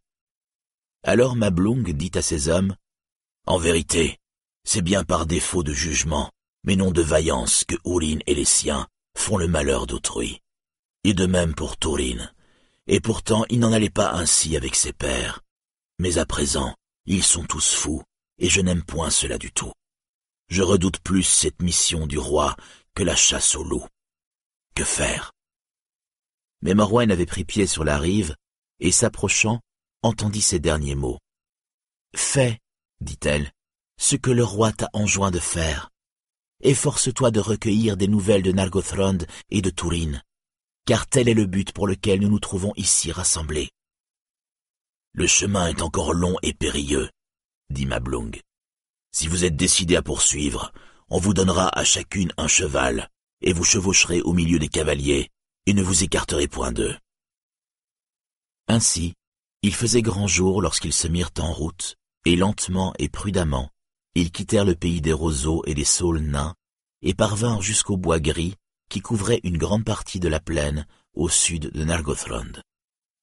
Toute la journée ils cheminèrent droit vers l'ouest, et ne virent que désolation, et n'eurent écho de rien, car les terres faisaient silence, et à Mablung, il sembla qu'une vivante épouvante planait au-dessus d'elle. Ce même chemin, Beren l'avait foulé des années auparavant, et en ce temps-là, les regards furtifs des chasseurs aux aguets emplissaient les bois. Mais à présent, le peuple du Narog s'en était allé, et les orques, apparemment, ne rôdaient pas encore si loin au sud. Cette nuit-là, ils campèrent dans le bois gris, sans feu ni lumière. Les deux jours suivants, ils poursuivirent leur route, et trois jours après avoir quitté le Sirion, ils atteignirent la plaine vers le soir, et s'avancèrent jusqu'aux rives est du Narog. Et là, une telle angoisse s'empara de Mablung qu'il supplia Morwen de ne pas pousser plus avant. Mais elle ne fit que rire, et dit, Sous peu, comme c'est fort probable, tu auras le bonheur d'être débarrassé de nous. Mais il te faut nous supporter encore quelque temps. Nous touchons de trop près au but maintenant pour faire demi-tour par peur. Alors Mablung s'exclama, Vous êtes ensorcelés l'une et l'autre, et d'une folle témérité. Vous ne favorisez nullement la quête de renseignements, mais l'entravez bien au contraire. Maintenant écoutez-moi. On m'a enjoint de ne pas vous retenir de force, mais aussi de vous protéger de tout mon pouvoir. En ce mauvais pas, je ne puis faire les deux, et je choisis de vous protéger. Demain je vous conduirai sur Amon Ethil, la colline des espions, qui est toute proche. Et là vous patienterez sous bonne garde, et vous n'irez pas plus loin, tant que c'est moi qui commande ici. Or, Amon Ethil était un tertre de la hauteur d'une colline que Felagund avait fait ériger jadis à grand labeur dans la plaine, devant ses portes, à une lieue à l'est du Narog. C'était un tertre planté d'arbres, sauf au sommet, et d'où l'on pouvait surveiller l'horizon et toutes les routes qui aboutissaient au grand pont de Nargothrond et toutes les terres alentours. Ils atteignirent ce tertre en fin de matinée et le gravirent par le flanc est. De là, scrutant le haut Faroth brun et dénudé au-delà de la rivière, Mablung distingua, avec la vue perçante des elfes, les terrasses de Nargothrond, sur le versant escarpé à l'ouest, et tel un minuscule trou noir dans la colline, les portes béantes de Felagund. Mais il ne percevait aucun bruit, ni n'entrevoyait le moindre signe de l'ennemi, ou la moindre trace du dragon, sinon les ravages de l'incendie qu'il avait déchaîné tout autour des portes lors du sac de la forteresse. Tout reposait en paix sous un pâle soleil. Or donc Mablung, comme il l'avait dit, donna ordre à dix de ses cavaliers de veiller sur Morwen et Nienor au sommet de la colline, et de n'en point bouger jusqu'à son retour, à moins d'un péril immédiat. Et s'il survenait, les cavaliers devaient placer Morwen et Nienor au milieu d'eux, et filer à bride abattue vers l'est, en direction du Doriath, en dépêchant l'un d'eux en avant pour porter la nouvelle et demander secours. Là-dessus, Mablung prit avec lui les vingt autres, et ils se glissèrent au bas de la colline, puis traversant les champs à l'ouest, où les arbres se faisaient rares, ils s'égayèrent et chacun s'en alla de son côté, audacieux mais prudent, rallier les rives du Narog. Mablung, quant à lui, prit le chemin du milieu, se dirigeant vers le pont qu'il trouva effondré, et la rivière profondément encaissée, grossie par les pluies abondantes tombées plus au nord, se déchaînait, écumant et grondant parmi les pierres éboulées. Mais Glaurung était tapis là, dans l'ombre du grand passage qui conduisait à l'intérieur, au-delà des portes en ruine, et il avait repéré depuis longtemps les éclaireurs, bien que rares eussent été d'autres yeux de la terre du milieu capables de les discerner. Mais le regard de ces prunelles féroces était plus acéré que celui des aigles, et portait beaucoup plus loin que la vue perçante des elfes. Il savait même qu'une partie d'entre eux était restée en arrière, et qu'il attendait sur la cime dénudée d'Amon Ethir. Ainsi, juste comme Mablung se frayait un chemin parmi les rochers, cherchant à franchir la rivière sauvage Agé sur les débris du pont, soudain surgit Glaurung dans une puissante gerbe de flammes, et il se coula dans le lit de la rivière. Et il y eut immédiatement un bouillonnement strident, et la vapeur jaillit de tous côtés. Et Mablung et ses compagnons qui rôdaient alentour furent plongés dans une buée aveuglante et une puanteur fétide. et la plupart s'enfuirent à tâtons vers la colline des espions. Mais comme Glaurung traversait le Narog, Mablung se jeta de côté pour se blottir sous un aplomb rocheux et n'en bougea plus. Car sa mission, lui semblait-il, n'était pas encore accomplie. Il savait maintenant que Glaurung se terrait dans les ruines de Nargothrond, mais on lui avait aussi enjoint d'apprendre, si possible, la vérité sur le destin échu au fils de Urin. Et intrépide de cœur, il se mit en tête de franchir la rivière sitôt Glaurung partit et de fouiller les décombres du palais de Felagund. Car il pensait avoir tout fait pour assurer la protection de Morwen et de Nienor. Les guetteurs avaient dû déceler l'approche de Glaurung, et à cet instant même, les cavaliers devaient filer à toute allure vers le Doriath. Ainsi, Glaurung glissa-t-il devant Mablung, monstrueuse silhouette dans le brouillard. Et il allait vite, car c'était un ver énorme, mais néanmoins souple et agile.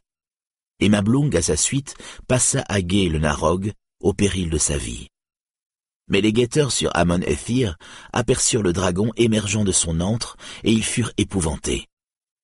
Et ils engagèrent sans plus attendre Morwen et Nienor à prendre cheval sans disputer et à fuir vers l'est, comme ils en avaient reçu l'ordre. Mais à peine débouchaient-ils en plaine, après avoir dévalé le versant de la colline, qu'un vent méphitique leur souffla au visage des miasmes pestilentiels, et la puanteur était telle qu'aucun cheval ne la pouvait endurer. Et aveuglés par le brouillard, et affolés par le relent du dragon, les chevaux s'emballèrent, filant de tous côtés, sans qu'on puisse les maîtriser. Et les gardes furent dispersés et jetés contre les arbres, souvent blessés gravement. Ou encore ils allaient, se cherchant vainement les uns les autres et les hennissements des chevaux et les clameurs des cavaliers vinrent aux oreilles de Glaurung, et il en fut réjoui. Un des cavaliers elfes luttant avec son cheval dans le brouillard vit soudain la dame Morwen passer tout près, spectre gris sur une cavale déchaînée. Mais elle s'évanouit dans la brume en criant le nom de Nienor, et on ne devait jamais plus la revoir. Or, lorsque l'aveugle terreur s'empara des cavaliers, le cheval de Nienor s'emporta lui aussi, et trébuchant, la jeta à terre. Chutant doucement sur l'herbe, elle ne se fit aucun mal, mais lorsqu'elle se releva, elle était toute seule, perdue dans les nuées sans cheval ni compagnon. Mais elle ne perdit pas courage et se prit à réfléchir. Il lui parut vain de se diriger ici ou là d'après les cris qui l'environnaient de toutes parts et allaient d'ailleurs s'affaiblissant. Mieux valait, pensa-t-elle, chercher à regagner la colline. Nul doute que Mablung y monterait avant de repartir, ne serait-ce que pour s'assurer qu'aucun de ses hommes n'était resté à l'attendre. Et marchant au hasard, elle sentit le sol s'élever sous ses pas et retrouva la colline en fait toute proche. Et lentement, elle gravit le sentier qui y conduisait venant de l'est. Et à mesure qu'elle grimpait, le brouillard se dissipait, et c'est en plein soleil qu'elle déboucha sur le sommet dénudé. Et elle s'avança et tourna ses regards vers l'ouest. Et, lui faisant face, se dressait la tête gigantesque de Glaurung, qui s'était hissée au même instant par l'autre versant et avant même d'en être consciente, elle avait plongé ses yeux dans la cruauté des siens. Et c'étaient des yeux terribles, d'où dardait l'esprit cruel de Morgoth, son maître. Et Nienor lutta contre Glaurung, car elle avait l'âme forte et bien trempée. Mais il braqua tout son pouvoir contre elle. Que cherches-tu ici? demanda-t-il. Et contrainte de répondre, elle dit Je cherche seulement un nommé Tourine qui a vécu un temps en ces lieux. Mais peut-être est-il mort. Je l'ignore, dit Glaurung. On l'a commis ici à la défense des femmes et de tous ceux qui ne pouvaient se battre, mais j'ai paru, et il les a abandonnés pour prendre la fuite. C'est un arrogant, mais un poltron, semble-t-il. Pourquoi cherches-tu un de son espèce? Tu mens, dit Nienor. Les enfants de Uri ne sont pas lâches. Cela au moins ils ne le sont pas. Et nous n'avons pas peur de toi. Alors Glaurung se mit à rire, car par ces mots, la fille de Urin se révélait à lui et à sa malignité. Alors vous êtes bien sot, toi et ton frère, dit-il, et ta superbe te sera de piètre secours, car je suis Glaurung. Alors il capta ses yeux dans les siens et la volonté de Nienor fut anéantie. Et il lui sembla que le soleil dépérissait et tout se brouilla autour d'elle. et une profonde obscurité lentement l'envahit, et au cœur de cette obscurité, c'était le néant. Elle ne savait rien, elle n'entendait rien, et ne se souvenait plus de rien. Longtemps Mablung explora les salles de Nargothrond du mieux qu'il put dans les ténèbres et la puanteur. Mais il n'y trouva aucune vie. Rien ne remuait parmi les ossements, et personne ne répondit à ses appels. À la fin, oppressé par l'horreur du lieu et redoutant le retour de Glaurung, il regagna les portes. Le soleil déclinait à l'ouest, et les ombres du Faroth à l'arrière-plan assombrissaient les terrasses et la sauvage rivière en contrebas. Mais au loin, sous Amon Ethir, il crut distinguer la forme hideuse du dragon. Plus dure et plus périlleuse encore fut sa retraversée du Narog dans la précipitation et l'effroi. Et à peine avait-il pris pied sur la rive est, et s'était-il tapi à l'écart sous la berge, que Glaurung s'approcha. Il allait maintenant avec lenteur, et comme avec défiance, car il avait consumé ses feux. Ses pouvoirs s'étaient retirés de lui, et à présent, il voulait reprendre ses forces, et dormir dans l'obscurité. Ainsi se coula-t-il dans l'eau pour ramper jusqu'aux portes, tel un énorme serpent cendreux, souillant la terre de son ventre visqueux.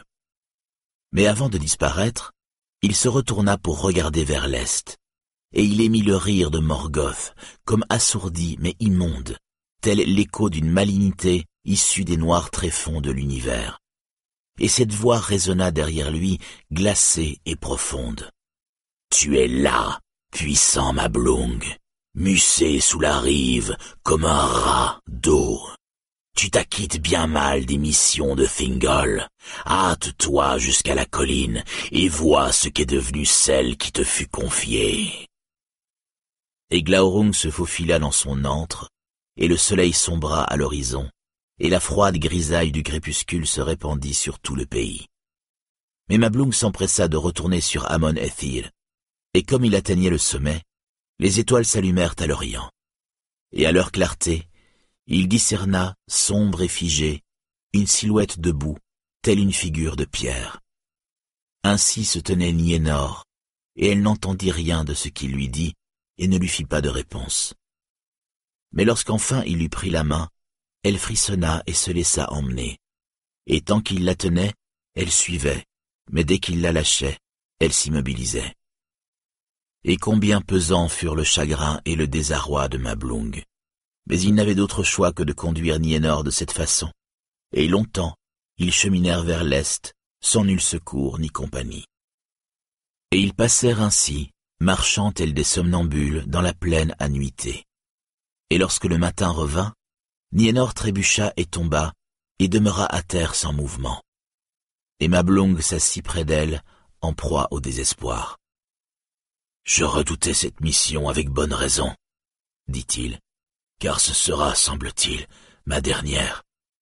Auprès de ce malheureux enfant des hommes, je périrai dans les solitudes sauvages, et mon nom restera un objet d'opprobre en Doriath, si tant est qu'on y apprenne quelque chose de notre sort. Nul doute que tous les autres ont péri, et qu'elle seule a été épargnée, mais non point exemptée. Ils furent découverts en cette situation par trois de la compagnie qui avaient fui le Narog à la venue de Glaurung et après avoir longtemps erré, étaient retournés vers la colline lorsque le brouillard s'était dissipé. Et n'y trouvant personne, s'étaient résolus à reprendre le chemin du Doliath. L'espoir se réveilla alors en Mablung, et ils repartirent ensemble, bifurquant vers le nord et vers l'est, car nulle route n'accédait en Doliath par le sud, et depuis la chute de Nargothrond, les gardes postés au passage des bacs avaient ordre de ne faire traverser que ceux qui venaient de l'intérieur du pays. Ils allaient lentement, comme des gens qui traînent après eux un enfant fatigué. Mais à mesure qu'ils s'éloignaient de Nargothrond et se rapprochaient du Doliath, Nienor reprenait peu à peu force, et soumise, marchait heure après heure, conduite par la main. Et cependant ses grands yeux ne voyaient rien, et ses oreilles ne percevaient aucune parole, et ses lèvres ne prononçaient aucune parole. Et enfin, après des jours et des jours de marche, ils atteignirent les confins ouest du Doliath, un peu au sud du Deiglin. Car ils comptaient passer les frontières du petit royaume de Thingol au-delà du Sirion, et parvenir ainsi au pont gardé non loin de son confluent avec les Sgaldwin. Là, ils firent halte un temps, et ils étendirent Niénor sur un lit d'herbe, et elle ferma les yeux, ce qu'elle n'avait pas fait jusque-là, et elle parut s'assoupir. Et les elfes se reposèrent eux aussi, et par pure lassitude, relâchèrent leur vigilance. C'est alors qu'une bande de chasseurs orques les attaquèrent par traîtrise, car il y en avait qui rôdaient maintenant dans les parages, s'approchant du plus près qu'ils osaient des frontières du Doliath. Et dans le feu de la bataille, Nienor bondit soudain de sa couche comme qui s'éveille la nuit dans un sursaut d'épouvante, et avec un cri, elle s'élança dans le couvert des bois et disparut. Les orques aussitôt la prirent en chasse, les elfes à leur trousse. Mais un étrange changement s'était opéré en Nienor, et elle les distança tous, volant comme une biche au travers des fourrés, ses cheveux épars dans le vent de la course. Mablong et ses compagnons eurent vite fait de rejoindre les orques, et ils les tuèrent sans merci, et reprirent leur poursuite. Mais entre-temps, Nienor s'était évanoui comme un spectre, et jamais plus ils ne purent ni l'entrevoir, ni retrouver la moindre trace d'elle, même s'ils la recherchèrent des jours durant, poussant leurs recherches loin au nord. Et à la longue, Mablung revint en Doliath, courbé de chagrin et de honte. Choisis-toi un nouveau maître de tes chasseurs, Seigneur, dit-il au roi, car je suis déshonoré. Mais Méliane dit, Non point, Mablung, tu as fait tout ce que tu as pu, et personne d'autre parmi les serviteurs du roi n'en aurait fait autant. Mais ce fut ta mauvaise chance que d'affronter une puissance trop forte pour toi. Trop forte, en fait, pour tous ceux qui vivent à ce jour en terre du milieu. Je t'ai envoyé en quête de nouvelles, et des nouvelles tu en as rapporté, dit Fingal. Ce n'est pas ta faute si ceux que ces nouvelles touchent au premier chef se trouvent à présent hors de toute atteinte. Douloureuse, certes, est cette fin de toute la parenté de Urine, mais on ne saurait te l'attribuer. Car non seulement Nienor errait désormais par les grands bois, l'esprit égaré, mais Morwen également avait disparu. Et ni alors, ni jamais plus, en Doriath comme en Dorlomine, on ne devait apprendre quoi que ce soit de certain sur son sort. Néanmoins Mablung ne put trouver de repos, et avec quelques compagnons, il s'en alla dans les solitudes sauvages, et durant trois ans erra au loin, depuis les Eledwethlin jusqu'aux bouches du Sirion, en quête de traces ou de nouvelles des disparus.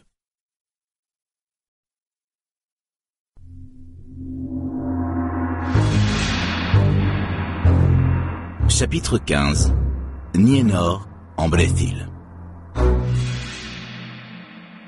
Quant à Nienor, elle allait toujours courant par les grands bois, prêtant l'oreille aux cris des poursuivants. Et elle arracha ses vêtements, et dans sa fuite éperdue les sema, tant et si bien qu'elle se trouva nue. Et tout le jour, elle courut comme une bête traquée au point de défaillir, et qui n'ose s'arrêter ou souffler. Mais vers le soir, soudain sa folie s'apaisa. Un instant, elle se tint coite, comme interdite, puis fourbue se laissa choir pâmée de fatigue sur un lit de fougères. Et là, à l'ombre des hautes fougères et des fraîches frondaisons printanières, elle resta profondément endormie, insoucieuse de tout. Au matin, elle s'éveilla et se réjouit de la lumière comme qui s'ouvre à la vie. Et toutes les choses alentour lui parurent neuves et singulières, et elle n'avait pas de nom à leur donner, car derrière elle, il n'y avait qu'un néant obscur, d'où n'émergeait aucun souvenir de ce qu'elle avait su autrefois, ni l'écho du moindre mot. Seule l'ombre d'une peur l'habitait, l'incitant à aller, furtive, cherchant toujours à se cacher. Et elle grimpait dans les arbres ou se blottissait dans les fourrés, aussi prompte que l'écureuil ou le renard, si quelque bruit ou forme l'effrayait. Et de sa cachette, elle épiait longtemps à travers les branchages, l'air effarouché, avant de repartir. Cheminant ainsi dans la direction de sa course première, elle parvint au Teiglin et étancha sa soif dans cette rivière. Mais elle ne trouva aucune nourriture, ni ne savait s'en procurer, et elle avait grand faim et froid. Et parce que les arbres de l'autre côté de l'eau lui parurent plus sombres et plus touffus, et il l'était en effet car c'était l'orée de la forêt de Brethil, elle traversa enfin, et atteignit un tertre verdoyant, et là s'affaissa. Elle était épuisée, et les ténèbres qu'elle avait laissées derrière elle à nouveau lui semblait-il la gagnaient, et le soleil à nouveau faiblissait. Mais en réalité c'était un ténébreux orage qui du sud s'était levé, chargé d'éclairs et de fortes pluies. Et Niénor gisait là, terrifié par le tonnerre, et la pluie obscure fouettait sa nudité, tandis qu'elle regardait le ciel sans dire un mot, comme une créature sauvage prise au piège. Or il se trouva que quelques forestiers du Brésil passèrent justement par là, qui revenaient d'une échauffourée avec les orques et se hâtaient de franchir les guets du Teiglin pour rejoindre un abri tout proche. Et un puissant éclair fulmina, illuminant tout le Eneleth d'une flamme blanche. Alors Tourambar, qui commandait la troupe, brusquement chancela et se voila les yeux. Et il tremblait, car il avait cru apercevoir gisant sur la tombe de Findouilas le spectre d'une jeune fille tuée. Mais l'un des hommes courut jusqu'au monticule et le héla. Par ici, Seigneur, il y a une jeune femme couchée là, et elle est vivante. Et Toulambar, s'approchant, la souleva, et l'eau ruissela de ses cheveux trempés, mais elle ferma les yeux, et frissonnante cessa de se débattre. Alors, tout étonné de la trouver là étendue dans sa nudité, Toulambar la revêtit de son manteau, et l'emporta jusqu'à leur cabane de chasseurs au fond des bois. Et ils allumèrent un feu, et l'enveloppèrent de couverture. Et elle ouvrit les yeux, et les considéra. Et lorsque son regard rencontra Toulambar, son visage s'éclaira, et elle lui tendit la main, car elle avait enfin trouvé, lui semblait-il, ce qu'elle avait tant cherché dans l'obscurité, et elle se sentit apaisée. Mais Toulambar lui prit la main, sourit, et dit, Eh bien, gente dame, nous diras-tu ton nom et ta parenté, et quel malheur t'est arrivé? Mais elle secoua la tête et ne dit mot, et se mit à pleurer. Et ils ne la questionnèrent plus jusqu'à ce qu'elle ait assouvi sa faim avec les nourritures qui lui purent procurer. Et lorsqu'elle eut mangé son content, elle soupira et posa de nouveau sa main dans celle de Toulambar, et il dit, Avec nous tu n'as plus rien à craindre, et tu peux te reposer cette nuit. Et au matin, nous te conduirons dans nos demeures là-haut, au cœur de la forêt. Mais nous souhaiterions connaître ton nom et ta parenté, afin de peut-être retrouver tes parents et leur donner des nouvelles de toi. Ne nous diras-tu rien? Mais de nouveau elle ne répondit rien, et se mit à pleurer. Ne sois pas en peine, dit Toulambar. C'est peut-être chose trop triste à raconter sur l'heure, mais je te donnerai un nom, et je t'appellerai Niniel, fille des larmes. Et à ce nom, elle releva les yeux et secoua la tête, mais dit Niniel. Et ce fut le premier mot qu'elle prononça après sa plongée dans les ténèbres, et tel fut son nom dès lors parmi les forestiers. Au matin, ils portèrent Niniel vers Effelbrandir, et la route était raide, montant en pente jusqu'à l'endroit où elle traversait le torrent tumultueux du Kélébros. On avait construit là un pont de bois, et en aval, le torrent franchissait une margelle de pierre tout usée, et déferlait écumant par-dessus plusieurs marches, pour retomber en cascade dans une vasque beaucoup plus bas. Et l'air était criblé d'écume comme une pluie fine.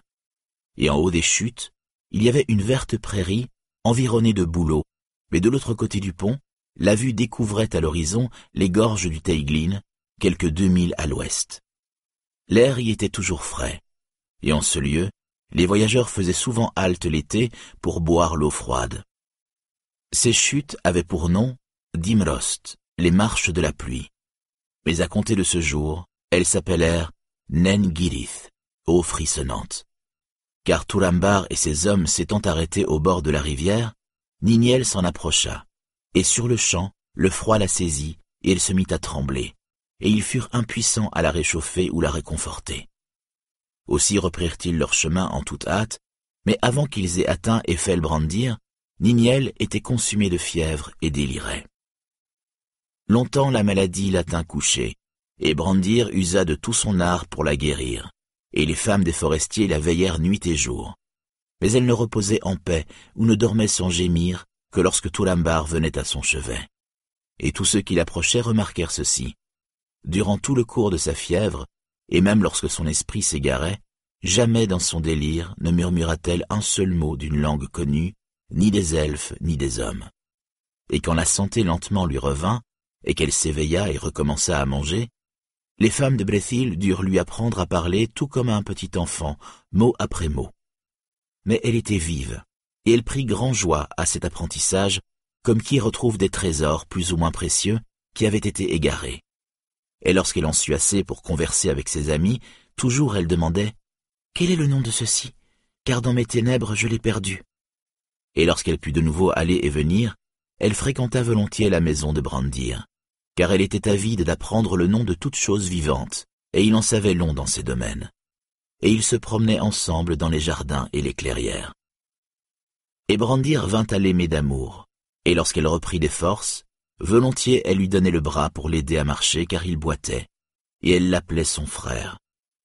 Mais son cœur appartenait à Turambar, et ne souriait qu'à son approche, et ne riait que lorsqu'il parlait gaiement. Et un soir de cet automne doré, ils étaient assis côte à côte, et le soleil embrasait la colline et les maisons d'Eiffel brandirent, et il régnait un profond silence. Alors Niniel lui dit, Maintenant j'ai demandé le nom de toutes choses, sauf le tien. Quel est ton nom? Turambar, répondit-il. Alors elle s'interrompit, comme prêtant l'oreille à quelque écho. Et elle poursuivit. Et que dit ce nom? Ou est-ce juste ton nom à toi seul? Cela signifie, dit-il, maître de l'ombre obscure. Car moi aussi, Niniel, j'ai eu mes ténèbres, où se sont englouties des choses bien aimées. Mais je pense maintenant les avoir vaincues. Et as-tu aussi fui ces ténèbres, tout courant, jusqu'à ces forêts merveilleuses demanda-t-elle. Et quand t'es-tu échappé, Toulambar? Oui, répondit-il. J'ai fui pendant de longues années, et je me suis échappé au temps où toi-même tu t'échappas. Car tout était sombre lorsque tu survins, Niniel, mais la lumière s'est faite depuis lors. Et il me semble que ce que j'ai longtemps cherché en vain est venu à moi. Et rentrant chez lui dans les crépuscules, il se dit en Eleth, du tertre verdoyant, elle est venue. Est-ce un signe? Et comment le déchiffrer? Et cette année dorée déclina pour se muer en un hiver très doux, et commença une autre année lumineuse. La paix régnait en Bréthil, et les forestiers se tenaient tranquilles et ne faisaient pas de sortie, ni ne recevaient aucune nouvelle des pays environnants. Car les orques qui à cette époque infestaient le sud sous le sombre règne de Glaurung, ou que l'on envoyait espionner aux frontières du Doliath, évitaient les guets du Teiglin et passaient à l'ouest, à bonne distance de la rivière. Et Niniel était complètement guérie à présent, et elle avait grandi en beauté et en vigueur, et Toulambar ne se contint plus et la demanda en mariage. Et Niniel se réjouit. Mais lorsque Brandir apprit la chose, son cœur se serra et il lui dit Ne précipite rien, et ne le prends pas en mauvaise part si je te conseille d'attendre. Rien de ce que tu fais ne peut se prendre en mauvaise part, répondit-elle. Mais pourquoi donc me donnes-tu ce conseil, ô mon frère sagace? Ton frère sagace, répondit-il. Ton frère infirme plutôt qui n'est pas aimé et qui n'est pas aimable, et je ne saurais guère dire pourquoi. Mais une ombre environne cet homme, et j'ai peur. Il y avait une ombre, dit Niniel, et il m'en a parlé. Mais tout comme moi, il a vaincu. Et n'est-il pas digne d'amour? Bien qu'à l'heure actuelle, il soit homme de paix, ne fut-il pas autrefois un grand capitaine, le plus illustre, et tous nos ennemis ne fuiraient-ils pas à sa vue? Qui t'a dit cela? demanda Brandir. C'est Dorlas, dit-elle. N'est-ce point la vérité? La vérité, certes, répondit Brandir. Mais il en fut contrarié car Dorlas était le chef du groupe qui souhaitait faire la guerre aux orques. Et pourtant il chercha encore des raisons d'inciter Niniel à différer. Et c'est pourquoi il dit La vérité, mais non pas toute la vérité, car il a été le capitaine de Nargothrond, et il est originaire du Nord, et le fils, dit-on, de Urin du Dorlomin, de la maison guerrière de Hador. Et Brandir, voyant l'ombre qui à ce nom assombrit le visage de Niniel, se méprit et ajouta Aussi, Niniel, tu penses bien qu'un homme de son espèce ne tardera sans doute pas à retourner guerroyer, et peut-être loin de ce pays. Et si c'est le cas, combien de temps le supporteras-tu? Prends garde, car j'ai le noir pressentiment que si Toulambar s'en va de nouveau au combat, c'est l'ombre qui sera maître de son destin, et non point lui. Je le supporterai fort mal, répondit-elle, mais pas mieux non marié que marié, et peut-être que sa femme saura mieux tempérer son ardeur et tenir l'ombre à distance. Elle n'en fut pas moins troublée par les propos de Brandir, et elle pria Toulambar de patienter encore un peu. Et il s'étonna et s'assombrit. Mais quand il apprit de Niniel que c'était Brandir qui lui avait conseillé d'attendre, son déplaisir fut grand. Mais vint le printemps suivant, et un jour il dit à Niniel, Le temps passe, nous avons attendu, et à présent je n'attendrai plus. Fais ce que ton cœur t'enjoint de faire, Niniel chéri, mais considère ceci. Tel est le choix qui s'ouvre à moi. Je m'en vais retourner guerroyer dans les déserts du monde, où je vais t'épouser et jamais plus je ne ferai la guerre, sauf pour te défendre si quelque danger vient à menacer notre maison. Et la joie de Niniel fut grande en vérité, et elle lui engagea sa foi, et au solstice d'été, ils se marièrent. Et les forestiers firent un festin magnifique, et ils leur donnèrent une belle maison qu'ils avaient construite pour eux sur les pentes d'Amon-Obel. Et là, ils vécurent heureux. Mais Brandir était inquiet, et l'ombre sur son cœur devint plus pesante.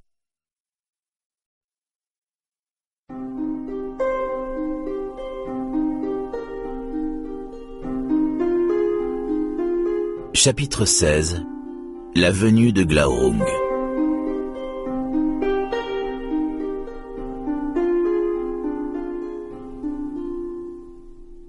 Pendant ce temps, la puissance et la malfaisance de Glaurung allaient toujours croissant. Il se fit gros et gras, et il rassembla tous les orques sous ses ordres, et régna comme roi dragon, et tout le royaume dévasté de Nargothrond lui était asservi. Et avant la fin de la troisième année du séjour de Turambar parmi les forestiers, Glaurung commença à investir leurs terres, qui avaient connu la paix pour un temps. Car Glaurung et son maître savaient fort bien qu'en Brethil vivait encore une poignée d'hommes libres, les derniers rescapés des trois maisons qui avaient défié la puissance du Nord. Et cela, ils ne le pouvaient souffrir.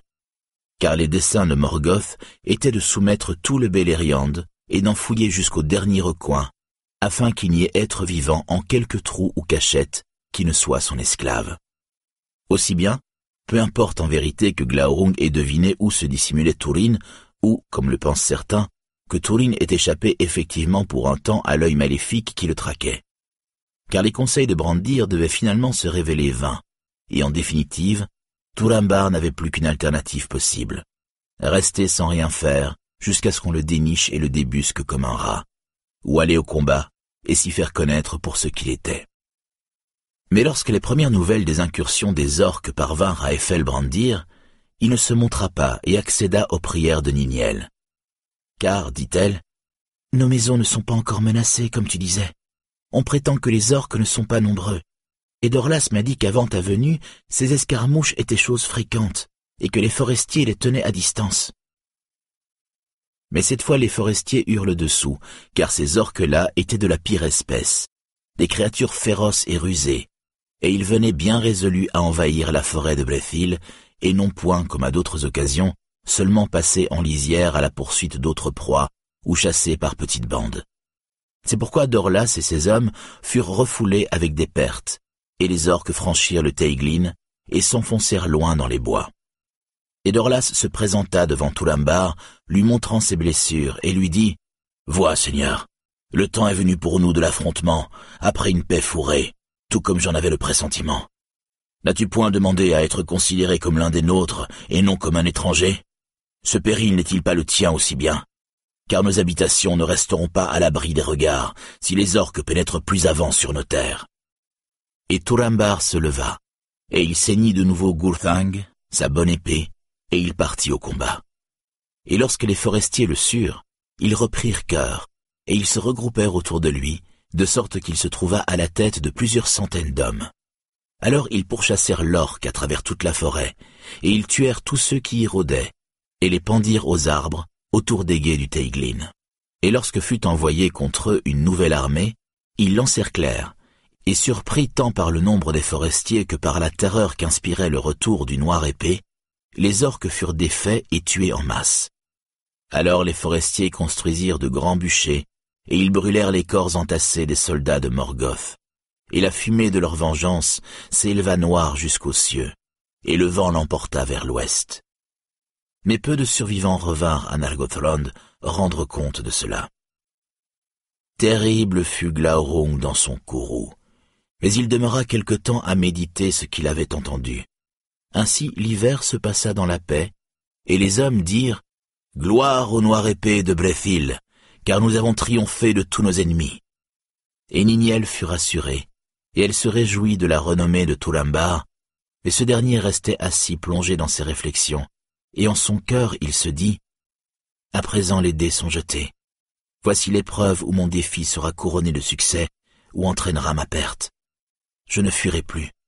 Tulambar, certes, je serai, et par ma propre volonté, et par mes hauts faits, je triompherai de mon fatal destin, ou je tomberai. Mais à genoux ou debout, Glaurung au moins, je tuerai. Il était inquiet cependant, et il envoya des hommes audacieux en reconnaissance le plus loin possible. Car en effet, et bien que rien n'ait été dit, c'est lui désormais qui commandait tout selon son vouloir, comme s'il était seigneur de Blethil, et plus personne n'écoutait brandir. Vint un printemps chargé d'espoir, et les hommes chantaient en travaillant. Mais ce printemps, Niniel conçut en son corps, elle se fit pâle et hâve, et tout son bonheur était terni.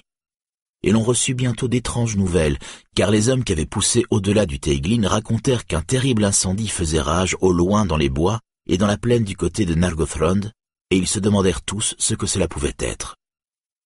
Et sous peu vinrent d'autres rapports. Les feux se rapprochaient, avançant directement vers le nord, et on disait que c'était Glaurung lui-même qui les allumait, car il avait quitté Nargothrond, et il était de nouveau en campagne. Alors les moins avisés, ou les plus confiants, dirent Son armée est détruite, et il a enfin entrevu la sagesse, et il s'en va par où il est venu. Et d'autres dirent Espérons qu'il passera à bonne distance de nous. Mais Tulambar n'entretenait aucun espoir de cet ordre, et il savait que Glaurung venait le provoquer. Aussi, tout en cachant son souci pour épargner Niniel, il réfléchissait sans répit, de jour et de nuit, aux décisions à prendre. Et voici que le printemps se mua en été. Un jour, deux hommes arrivèrent terrifiés à Effelbrandir, car ils avaient aperçu le grand ver lui-même. En vérité, Seigneur, dirent-ils, il s'approche maintenant du Teiglin et ne s'écarte point d'un pouce. Il s'étale là, tout environné de flammes, et les arbres se consument en fumée autour de lui. Il émet une puanteur à peine supportable et depuis Nargothrond, sur des lieux et des lieux, sa coulée immonde est là, en droite ligne, et nous pensons qu'elle ne bifurque point, mais se dirige droit sur nous. Qu'allons-nous faire? Pas grand-chose, dit Toulambar. Mais à ce pas grand-chose, j'ai déjà mûrement réfléchi. Les nouvelles que tu apportes me donnent espoir plutôt qu'effroi, car s'il va tout droit, comme tu dis, et ne dévie pas, alors j'ai un conseil pour les cœurs intrépides. Les hommes s'interrogèrent entre eux, car il n'en dit pas plus sur le moment, mais ils furent rassérénés par sa fermeté. Or voici quel était le cours de la rivière du Teiglin. Elle dévalait les pentes des Eledwethrine, aussi impétueuses que le Narog, et coulait d'abord entre des rives basses jusqu'au-delà des guets, puis grossie au passage par les torrents tributaires, elle se taillait un chemin au pied des hautes terres qui portaient la forêt de Blethil. Et à partir de là, elle s'enfonçait dans des gorges profondes dont les vertigineuses parois étaient des murs de roc. Mais là, resserrés dans leur lit encaissés, les eaux se ruaient avec une force terrible et un fracas épouvantable. Et l'une de ces gorges s'ouvrait précisément sur la route de Glaurung. Non point la plus profonde, mais la plus étroite, un peu au nord de la confluence du Teiglin avec le Kélébros. Alors Toulambar envoya trois hommes audacieux pour guetter du haut des berges les mouvements du dragon. Et il décida quant à lui de chevaucher jusqu'aux hautes chutes de Nengirith, où les nouvelles pouvaient lui parvenir promptement, et d'où il lui serait loisible de surveiller lui-même une vaste étendue du pays. Mais d'abord il rassembla tous les forestiers à Effelbrandir, et leur parla en ces termes. Hommes de Brethil, un péril de mort est sur nous, que nous n'écarterons qu'avec grande fermeté d'âme. Mais dans ce péril, le nombre nous sera de piètre secours. Nous devons user de ruse et espérer que la fortune ne nous sera pas contraire. Si nous attaquions le dragon de front avec toutes nos armes, comme si nous marchions contre une armée d'orques, nous ne ferions guère que nous livrer tous à la mort, laissant nos femmes et tous les nôtres sans défense. C'est pourquoi je dis que vous ne devez pas y aller, et vous préparer à fuir. Car si Glaurung vient, alors il vous faudra abandonner ce lieu et vous disperser de par le monde. Et qui sait, certains ainsi réchapperont et survivront, car une chose est certaine, s'il le peut, Glaurung viendra ici, et il ravagera tout de fond en comble et tout ce qu'il y découvrira. Mais après il ne s'attardera pas, Tous ses trésors sont entassés à Nargothrond, et il y a là-bas des salles souterraines où il peut reposer en sécurité et grandir en force. Et les hommes furent atterrés et cruellement accablés, car ils avaient confiance en Toulambar, et ils s'étaient attendus à des paroles plus optimistes. Mais il poursuivit. Voilà, ça c'est la pire éventualité, et qui ne viendra pas à se réaliser pour peu que ma résolution soit juste et ma chance bonne. Car je ne crois pas que le dragon soit invincible, bien qu'il n'ait cessé de croître en force et en malignité avec les années. Je sais quelque chose de lui. Son pouvoir tient plus à l'esprit du mal qu'il habite qu'à la puissance de son corps, toute grande soit-elle.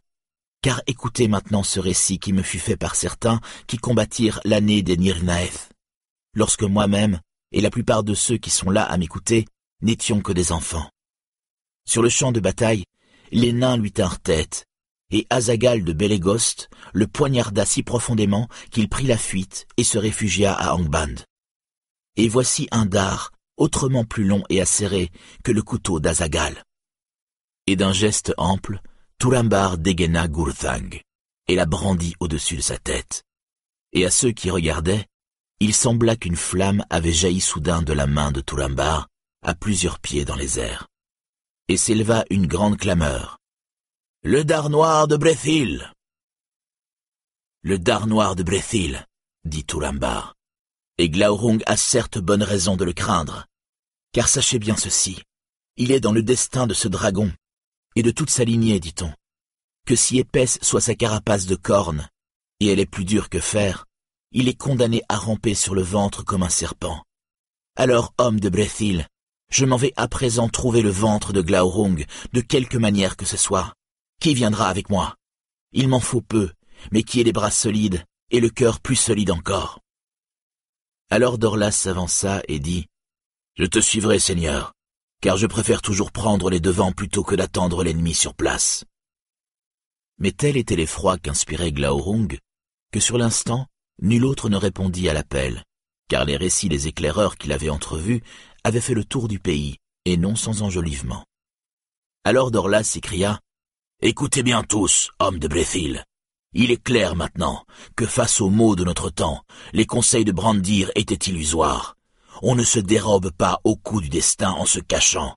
Aucun d'entre vous ne prendra-t-il la place du fils de Andir afin de sauver l'honneur de la maison de Haleth ainsi fut bafoué Brandir, qui siégeait pourtant sur le trône en tant que seigneur de cette assemblée, mais dédaigné de tous. Et il en conçut une grande amertume en son cœur, car Tulambar ne réprimanda pas Dorlas. Mais un certain Unthor, parent de Brandir, se leva et dit Tu fais mal, Dorlas, de prononcer de telles paroles d'humiliation à l'encontre de ton Seigneur, dont les membres, par un accident malheureux, ne peuvent agir comme l'y incite son cœur. Prends garde qu'à l'occasion, un mal inverse ne se décèle en toi. Et comment peut-on prétendre que ces conseils étaient illusoires alors qu'on ne les a jamais suivis? Toi, son vassal, tu les as toujours contrés.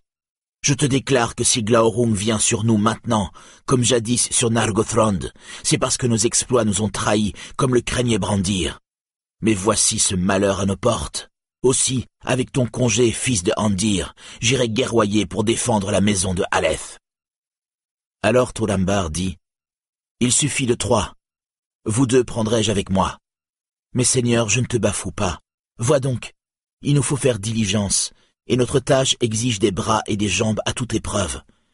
Je considère que ta place est auprès de ton peuple, car tu es sage, et tu es un grand guérisseur, et il se peut qu'on ait fort besoin de sagesse et de médication dans les jours à venir.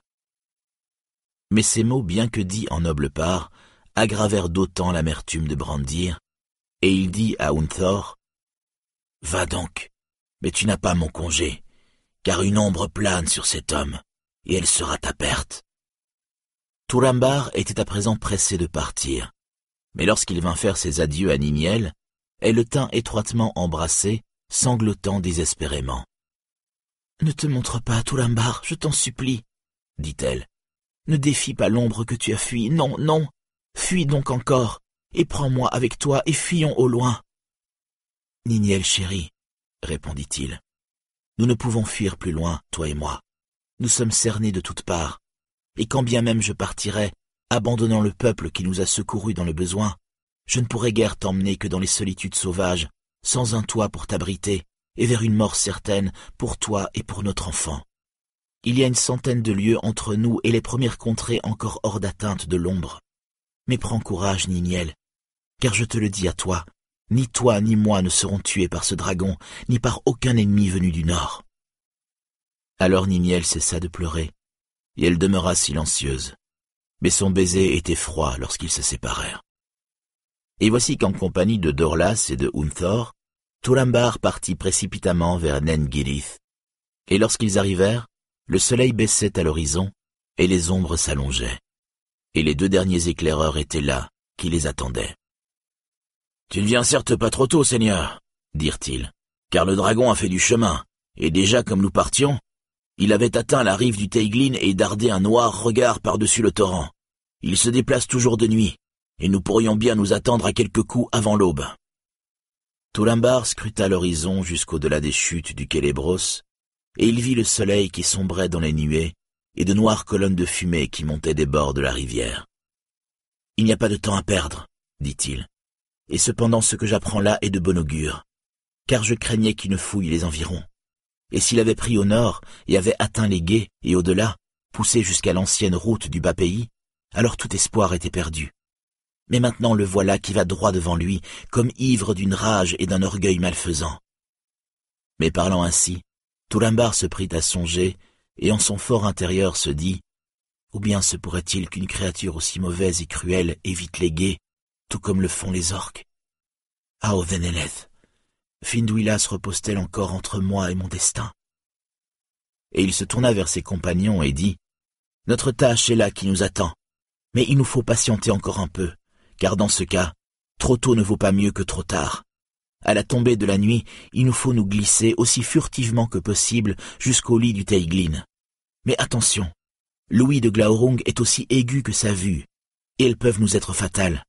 Si nous atteignons la rivière à son insu, nous devrons alors descendre dans le ravin et traverser de manière à nous trouver sur le chemin qu'il empruntera lorsqu'il s'ébranlera. Mais comment fait-il pour progresser si vite? demanda Dorlas. Agile, il l'est, mais c'est un gigantesque dragon. Et comment fera-t-il pour descendre d'une paroi et escalader l'autre?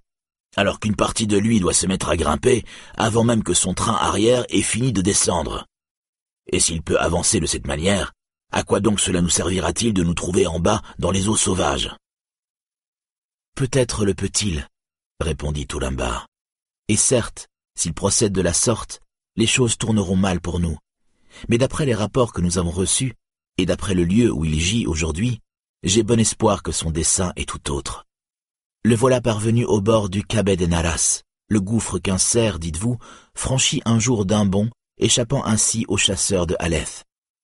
Glaurung est devenu si glorieux qu'il m'est d'avis qu'il va tenter le même coup. C'est là tout notre espoir, et nous devons nous y confier. À ces mots, le cœur de Dorlas défaillit, car il connaissait mieux que personne le pays de Brethil. Et Cabed des Naras était un lieu sinistre entre tous.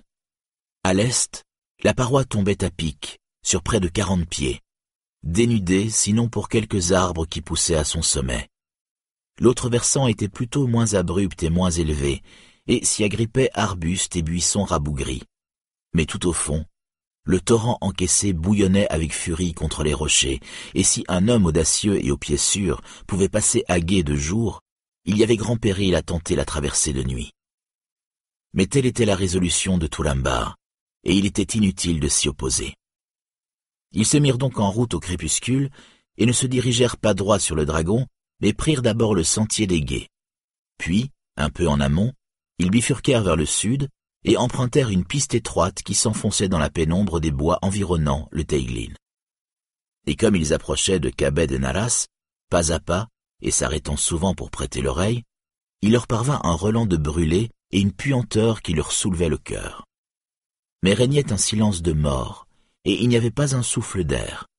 Les premières étoiles s'allumèrent à l'est devant eux, et de frêles colonnes de fumée s'élevaient toutes droites et fermes contre les lueurs mourantes du couchant. Or, lorsque Toulambar fut parti, Niniel demeura silencieuse comme une pierre. Mais Brandir vint à elle et dit « Niniel, ne crains pas le pire jusqu'à ce que tu aies cause. Mais ne t'avais-je pas conseillé d'attendre Tu me l'as conseillé, en effet, répondit-elle. Et en quoi donc cela m'aurait-il aidé Car l'amour peut souffrir tout aussi bien et se consumer hors du mariage. Cela, je le sais, dit Brandir. Cependant, le mariage n'est pas chose vaine. Non, certes, répondit Niniel. Aussi je porte en moi son enfant depuis deux mois, mais mon angoisse de perdre l'être cher n'en est pas plus lourde à porter, me semble-t-il. Je ne te comprends pas. Moi non plus, dit-il, et pourtant j'ai peur. Quel homme rassurant tu es, s'écria-t-elle. Mais Brandir, mon ami, marié ou non marié, mère ou amante, mon angoisse est au-delà de ce que je puis supporter. Le maître du destin est parti loin d'ici défier son destin, et comment resterai-je ici à attendre le lent cheminement des nouvelles, bonnes ou mauvaises? Il se peut que cette nuit même, il affronte le dragon, et comment demeurer là debout ou assise, et passer ces heures épouvantables? Je l'ignore, dit-il, mais il faut que ces heures passent, et pour toi, et pour les femmes de ceux qui sont partis avec lui. Qu'ils agissent donc selon les dictées de leur cœur, s'écria-t-elle mais quant à moi j'irai. Je ne resterai pas à des lieux de l'endroit où mon Seigneur se mesure au danger.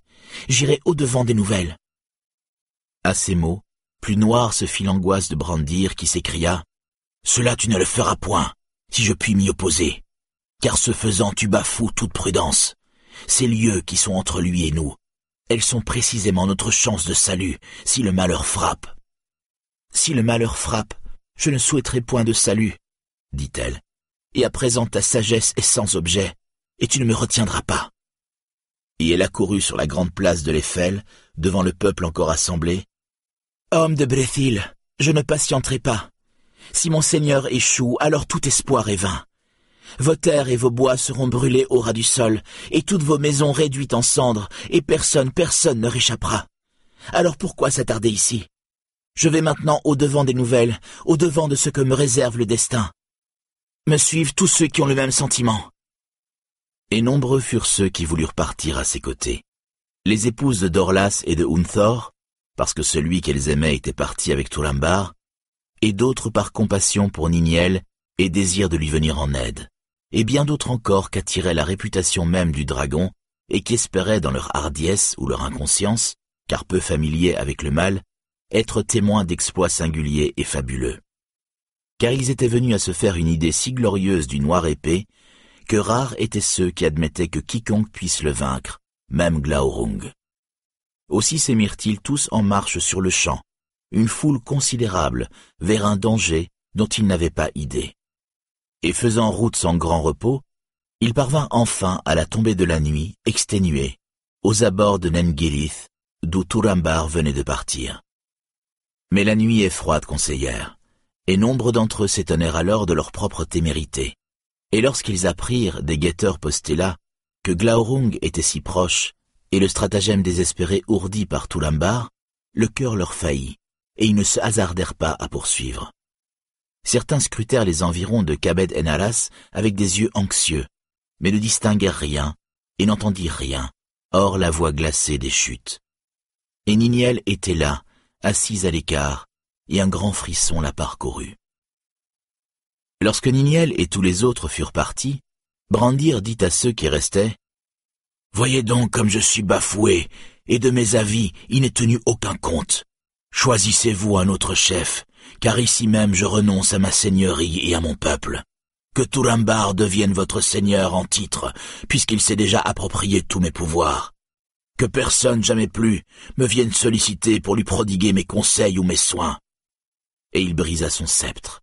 Et en son fort intérieur il se dit, À présent il ne me reste plus rien, hors mon amour pour Niniel. Aussi, en quelque lieu où elle porte ses pas, en sagesse ou sa folie, il me faut la suivre. En cette heure sombre, l'avenir nous éclot, mais le hasard pourrait bien faire qu'il me soit donné à moi de la sauver d'un danger, si d'aventure je me trouvais à proximité. Et il ceignit une courte épée qu'on lui voyait rarement, et prit sa béquille, et aussi promptement qu'il put, s'en alla boitillant hors des portes de l'Eiffel, sur les pas des autres, le long du chemin qui s'étirait jusqu'aux frontières ouest de Bréthil.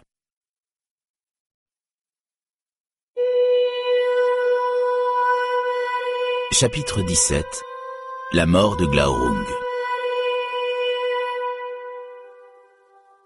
Et il faisait nuit noire lorsque Turambar et ses compagnons gagnèrent enfin Kabed en Alas, et ils furent bien aises de la stridente rumeur de l'eau, car si elle promettait une traversée périlleuse, elle couvrait aussi tous les autres bruits.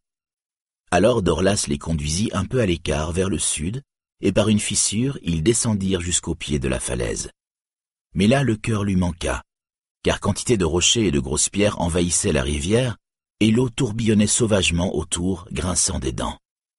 Voici le chemin d'une mort certaine, dit Dorlas. C'est l'unique chemin ou de la mort ou de la vie, dit Tolambar. Et hésiter ne le rendra pas plus doux. Aussi suivez-moi. Et il passa le premier, et par adresse et intrépidité, ou par arrêt du destin, il atteignit l'autre rive, et dans l'obscurité il se retourna pour voir qui venait à sa suite. Une sombre silhouette se tenait à ses côtés. Dorlas? demanda-t-il. Non, c'est moi, dit Unthor. Je crois que Dorlas a flanché au passage, car un homme peut aimer la guerre, et pourtant craindre maintes choses. Il est là, je pense, assis sur la berge à trembler, et honte à lui pour les paroles qu'il a adressées à mon parent.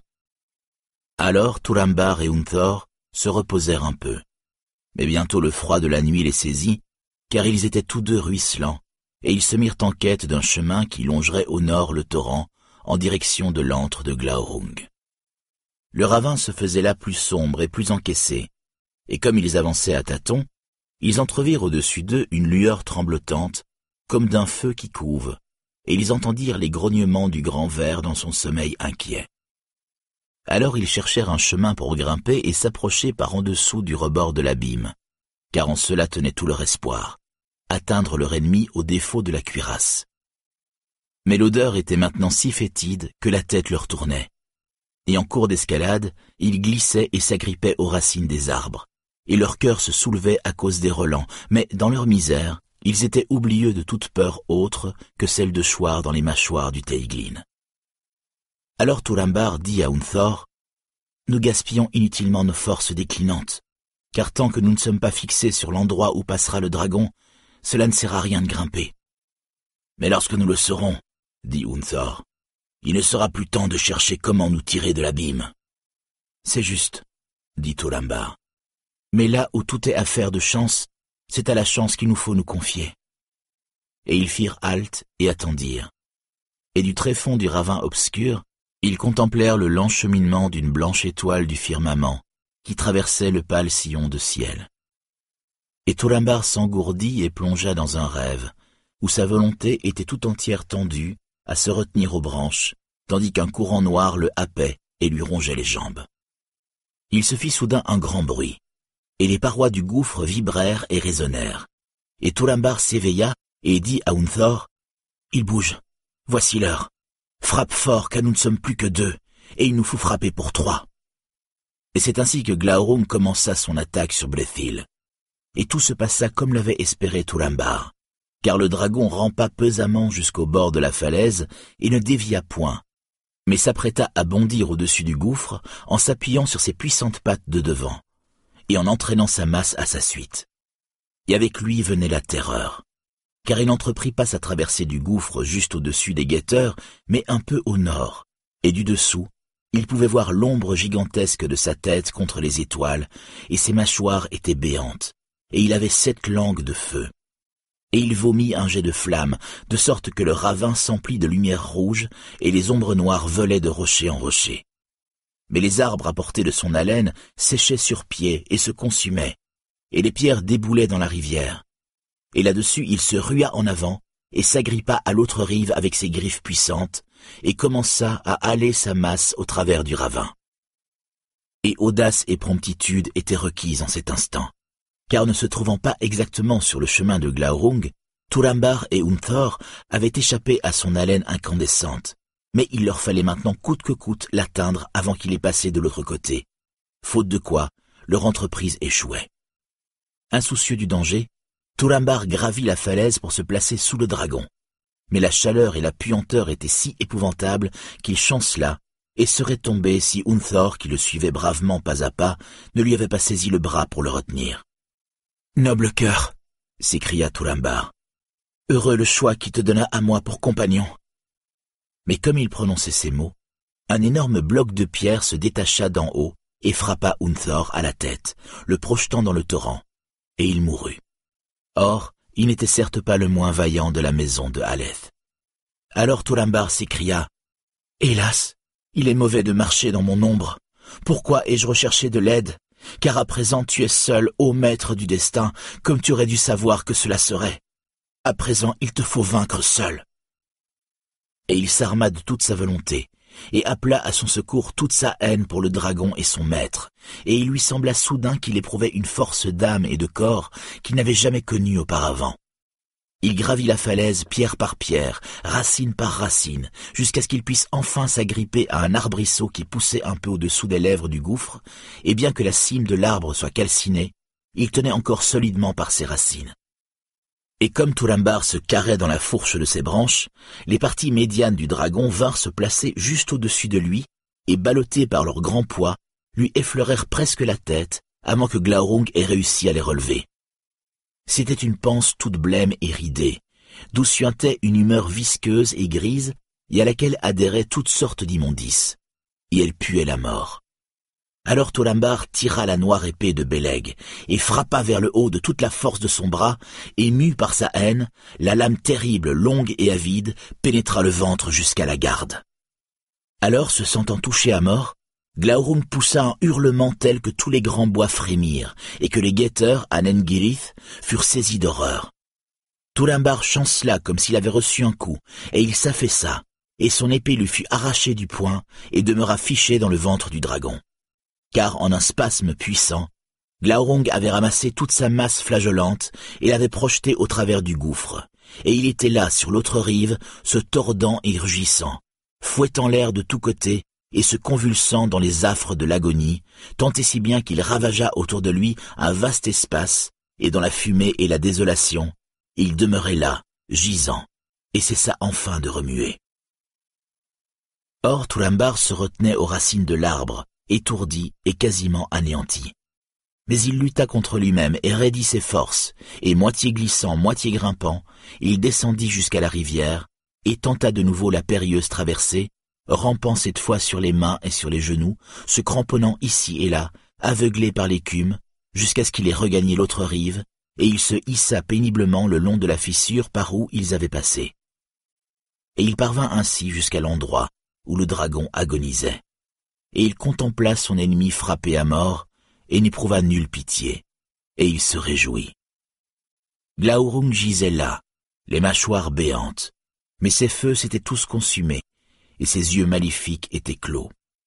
Il était étalé de tout son long, et il avait roulé sur le côté la garde de Gurthang plantée dans son ventre.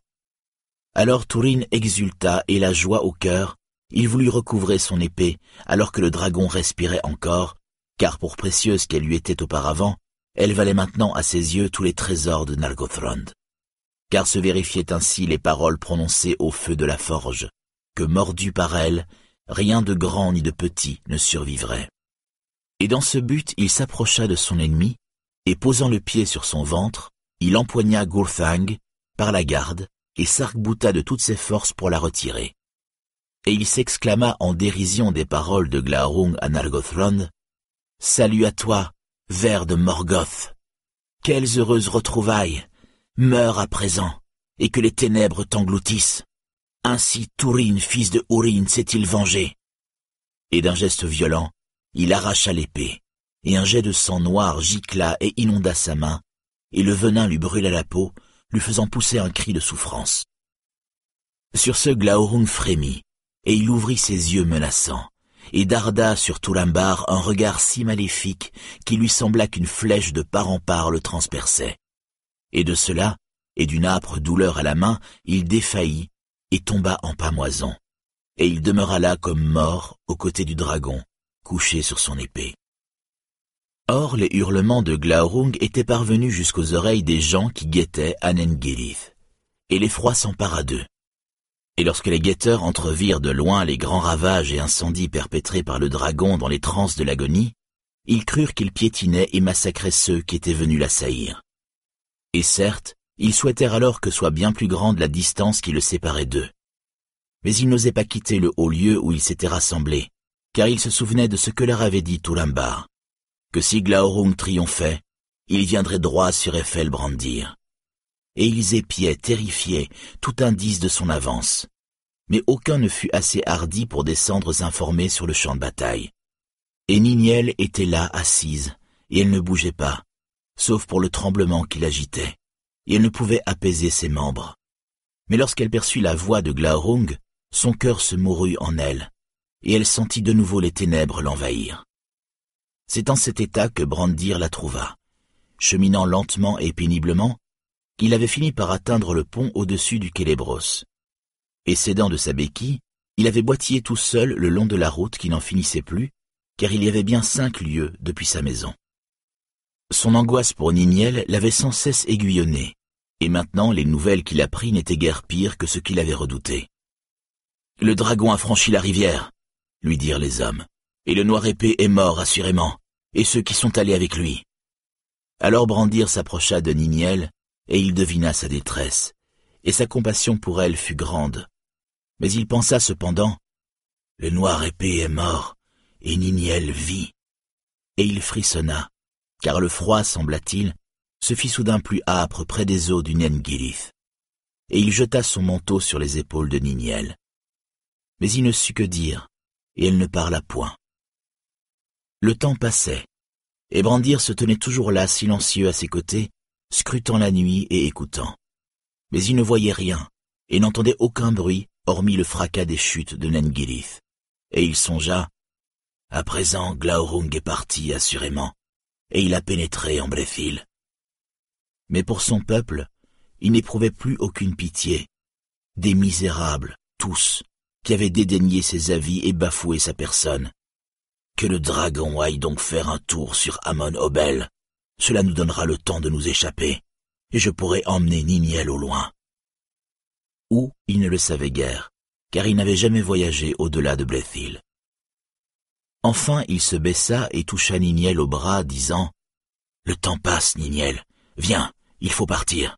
Si tu le veux bien, je te conduirai. » Alors elle se leva en silence et prit sa main, et ils passèrent le pont et descendirent le sentier qui conduisait au gué du Teiglin.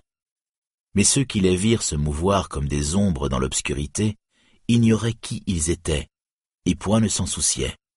Et ils marchèrent quelque temps parmi les arbres muets, et la lune se leva au-delà d'Amon Obel, et une lumière cendrée emplit les clairières de la forêt. Alors Niniel s'arrêta et dit à Brandir, Est-ce bien le chemin? Et il répondit, Quel est donc le chemin? Car morts sont tous les espoirs que nous mettions à la forêt de Blethil. De chemin nous n'en avons point, sauf à échapper au dragon, et à fuir aussi loin que possible, tant qu'il est encore temps. Niniel le considéra avec étonnement et lui dit, Ne m'as-tu pas offert de m'amener à lui? Ou me tromperais-tu? Le noir épée était mon bien-aimé et mon époux, et c'est uniquement pour le retrouver que je suis venu ici. Comment as-tu pu imaginer autre chose? Maintenant fais ce qu'il te plaît, mais quant à moi, je dois me hâter.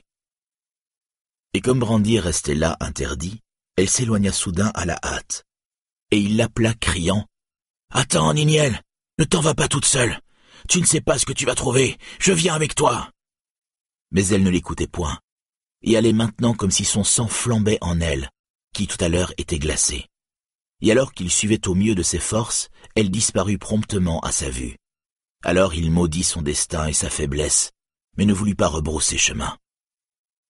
Et la lune monta au firmament toute blanche et presque en son plein, et comme Niniel descendait du plateau vers les basses terres au bord de l'eau, elle crut reconnaître les lieux qui lui étaient hostiles, car elle se trouvait au gué du Teiglin, et le Haoth Eneleth se dressait devant elle, diaphane dans la clarté lunaire, et barré d'une ombre noire. Et du tertre émanait une grande épouvante. Et elle se détourna avec un cri et prit la fuite vers le sud, le long de la rivière, et tout courant, elle rejeta son manteau comme se dépouillant de ténèbres qui lui tenaient au corps. Et elle était entièrement de blanc vêtue, et voltant parmi les arbres, elle scintillait sous la lune. C'est ainsi que Brandir l'entreaperçut du haut de la colline, et il bifurqua pour tenter, s'il le pouvait, de lui couper le chemin et découvrant par chance l'étroit raccourci que Turambar avait emprunté, car il s'écartait des chemins battus et dévalait par le sud à pic vers la rivière, Brandy la rejoignit de nouveau. Et il la héla, mais elle ne répondit pas, ou n'entendit pas, et bientôt elle l'avait de nouveau dépassé et filait en avant. Et ils s'approchèrent ainsi, toujours courant, des bois environnant Kabed en Alas et du lieu où Glaurung agonisait. Tout au sud, la lune sans nuage allait grand air, et froide et claire était sa lumière. Et voici que Niniel aborda l'espace dévasté par Glaurung, et elle vit son corps gisant là, et son ventre chatoyait sous la lune de reflets blafards. Mais auprès de lui un homme était étendu. Alors, oubliant sa peur, elle poursuivit sa course parmi les décombres fumants, et parvint ainsi jusqu'à Turambar. Il était tombé sur le flanc, son épée sous lui, mais son visage était d'une mortelle pâleur sous la lune blanche. Et Niniel s'affaissa à son chevet, pleurant et l'embrassant. Et à ce qui lui sembla, il respirait faiblement, mais elle pensa que c'était le piège d'un espoir fallacieux, car il était tout froid et ne bougeait pas, ni ne lui répondait. Et comme elle lui prodiguait ses caresses, elle découvrit que sa main était noire comme roussie par une flamme, et elle la baigna de ses larmes et déchira un lambeau de son vêtement pour la panser mais il ne donnait toujours pas signe de vie sous son toucher, et elle l'embrassa de nouveau et s'écria à haute voix. Tourambar, Tourambar, reviens, écoute-moi, réveille-toi, car c'est Niniel. Le dragon est mort, mort, et je suis seul ici près de toi. Mais il ne répondit point. Brandir était là qui entendit son cri, car il avait atteint la bordure du champ de ruines. Mais comme il s'avançait vers Niniel, quelque chose l'arrêta, et il se tint quoi car au cri de Niniel, Glarum tressaillit pour la dernière fois, et un frisson parcourut son corps, et il entr'ouvrit ses yeux menaçants où se jouait une lueur de lune, et haletant il parla. Salut à toi, Nienor, fille de Urin. Voici que nous nous rencontrons une fois encore avant le dénouement. J'applaudis à ton bonheur, car tu as enfin retrouvé ton frère et à présent tu le connaîtras pour ce qu'il est, un meurtrier qui agit dans l'ombre, traître envers ses ennemis, infidèle à ses amis, et une malédiction pour ceux de sa famille. Tourin, fils de Ourin, mais le plus noir de ses forfaits, tu l'éprouveras dans ton propre corps. Et Nienor demeurait assise, comme foudroyée. Mais voilà que Glaurung expira, et avec sa mort, le voile de sa malfaisance se détacha d'elle, et la mémoire lui revint limpide jour pour jour, et elle se ressouvint également de tout ce qui lui était arrivé depuis cet instant où elle gisait sur la Haute Eneleth. Et son corps tout entier frémit d'horreur et d'angoisse. Et Brandir, qui avait tout entendu, fut épouvanté, et il s'appuya contre un arbre. Alors Nienor fut soudain sur pied, et elle se tenait là debout, pâle comme un spectre sous la lune. Et elle se pencha sur Tourine, s'écriant Adieu, ô toi par deux fois, mon bien-aimé. À Turin Turambar Turunambartanen, maître du destin dont le destin s'est rendu maître. Ô bienheureux d'être mort. Et l'esprit égaré par le désespoir et l'horreur qui l'avait submergé, elle reprit sa course folle. Et Brandir la suivit, trébuchant et criant Attends, attends, Niniel Un instant elle s'arrêta et regarda en arrière, les yeux hagards. Attends, s'écria-t-elle. Attends. Tel fut toujours ton conseil. Si seulement je l'avais écouté. Mais maintenant il est trop tard, et je ne m'attarderai plus en terre du milieu. Et elle reprit sa course éperdue devant lui. Elle parvint rapidement à Kabed en Aras, et là, elle s'arrêta sur les bords de l'abîme, et jetant les yeux sur les eaux qui grondaient, s'écria Oh, oh, prends maintenant Niniel Nienor, fille de Ourin, Deuil, deuil, fille de Morwen, prends-moi et emporte-moi jusqu'à la mer. Et là-dessus, elle se précipita dans le gouffre. Une blanche lueur engloutie dans le noir tourbillon, un cri perdu dans le rugissement de la rivière. Et toujours coulaient les eaux du Teiglin, mais Kabed Enaras n'était plus. Kabed Nairamarth, le sceau du terrible destin, tel fut le nom que lui donnèrent les hommes car le cerf jamais plus là ne bondit, et toutes les créatures vivantes l'évitèrent, et aucun homme ne s'aventura plus sur ses rives. Brandir, fils de Andir, fut le dernier homme à scruter ces ténèbres. et il se détourna plein d'horreur, car le cœur lui faillit, et bien que sa vie lui fût à présent haïssable, il ne put se donner à la mort qu'il souhaitait. Alors sa pensée se tourna vers Turin Turambar, et il s'écria Ai-je haine de toi ou pitié? Mais tu es mort. Je ne te dois nul merci, toi qui as pris tout ce que j'avais ou aurais pu avoir. Mais mon peuple t'a une dette de reconnaissance. Et cette dette, il convient qu'il la prenne par ma bouche. Et boitillant, il reprit le chemin de Nengirith, évitant l'endroit où gisait le dragon avec un frisson d'effroi. Et comme il gravissait de nouveau le sentier escarpé, il aperçut un homme qui épiait à travers les branches et qui, le voyant, rapidement se retira. Mais il avait reconnu ses traits à la clarté de la lune déclinante. Ah, Dorlas s'exclama-t-il. Quelle nouvelle apportes-tu? Comment en es-tu tiré vivant? Et qu'en est-il de mon parent? Je n'en sais rien, répondit Dorlas sombrement. Voilà qui est étrange, dit Brandir. Si tu veux vraiment savoir, dit Dorlas, le noir épée a prétendu nous faire passer à gué les rapides du Teiglin à la nuit close, et je n'ai pas pu. Est-ce là chose étrange? Je suis meilleur homme que bien d'autres au maniement de la hache, mais je ne suis pas chèvre-pied. Alors c'est sans toi qu'ils ont affronté le dragon demanda Brandir. Et lorsque le monstre a franchi le torrent, au moins es-tu resté à proximité pour voir ce qu'il adviendrait Mais Dorlas ne soufflait mot, et il restait là à fixer Brandir les yeux pleins de haine. Alors Brandir comprit, devinant soudain que cet homme avait abandonné ses compagnons, et que la honte en avait fait un pleutre, et qu'il s'était caché dans les bois. Honte à toi, Dorlas, dit-il. Tu es cause de tous nos malheurs. C'est toi qui as incité le noir épée au combat et attiré sur nous les foudres du dragon. Toi qui m'as tourné en dérision et entraîné Unthor à sa mort. Et voilà que tu prends la fuite et vas t'embusquer dans les bois. Et tout en parlant, une autre pensée lui traversa l'esprit. Et il dit, pris d'une noire colère, Et pourquoi n'es-tu pas venu avec des nouvelles? C'était la moindre des réparations à faire. Et l'aurais-tu fait Que Dame Niniel n'aurait pas eu à s'en aller elle-même en quête? Elle aurait pu ne jamais poser son regard sur le dragon, et elle serait vivante. Dorlas, je te hais. Garde ta haine, dit Dorlas. Elle est aussi timorée que tes avis. Si je n'avais été là, les orques seraient venus te pendre comme un épouvantail dans ton propre jardin. Et le nom d'embusqué, tu peux aussi te le garder. Et la honte le rendant coléreux, il menaça Brandir de son poing énorme, et ainsi acheva son existence, avant même que ne s'éteigne la lueur de stupeur dans son regard. Car Brandir tira son épée, et lui en asséna un coup mortel. Et il resta là, tremblant, écœuré par le sang.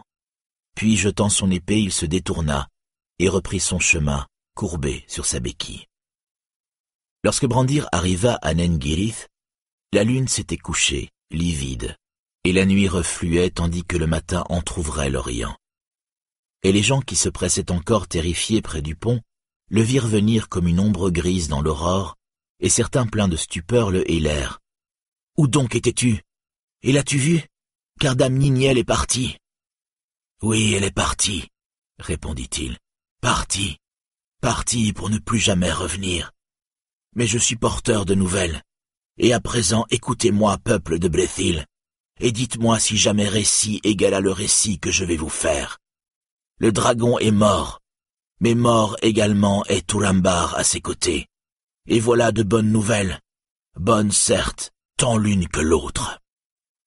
Alors les gens murmurèrent entre eux, s'interrogeant sur ces paroles, et certains dirent qu'il était fou. Mais Brandir s'écria, Écoutez-moi donc jusqu'au bout. Niniel aussi est morte, Niniel, la toute belle que vous aimiez et que j'aimais plus que tout au monde. Au saut du cerf, elle a sauté, et les dents du Teiglin l'ont happée. Elle est partie, haïssant la lumière du jour, car voici ce qu'elle a appris avant de fuir. Ils étaient enfants de Ourin l'un et l'autre, le frère et la sœur. On l'appelait lui, le Mormegil, et il prit le nom de Turambar, dissimulant son passé, Turin, fils de Ourin. Nous la nommâmes Niniel, ignorant son passé. Elle était Niénor, fille de Ourin. Ils vinrent en Bréthil, apportant l'ombre de leur noir destin.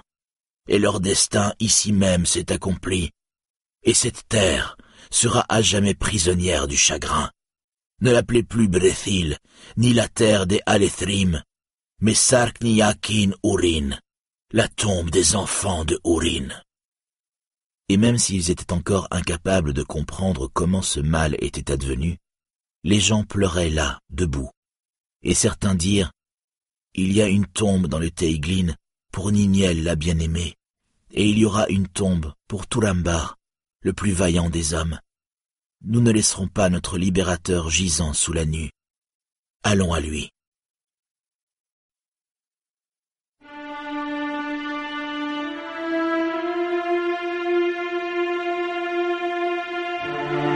Chapitre 18 La mort de Tourine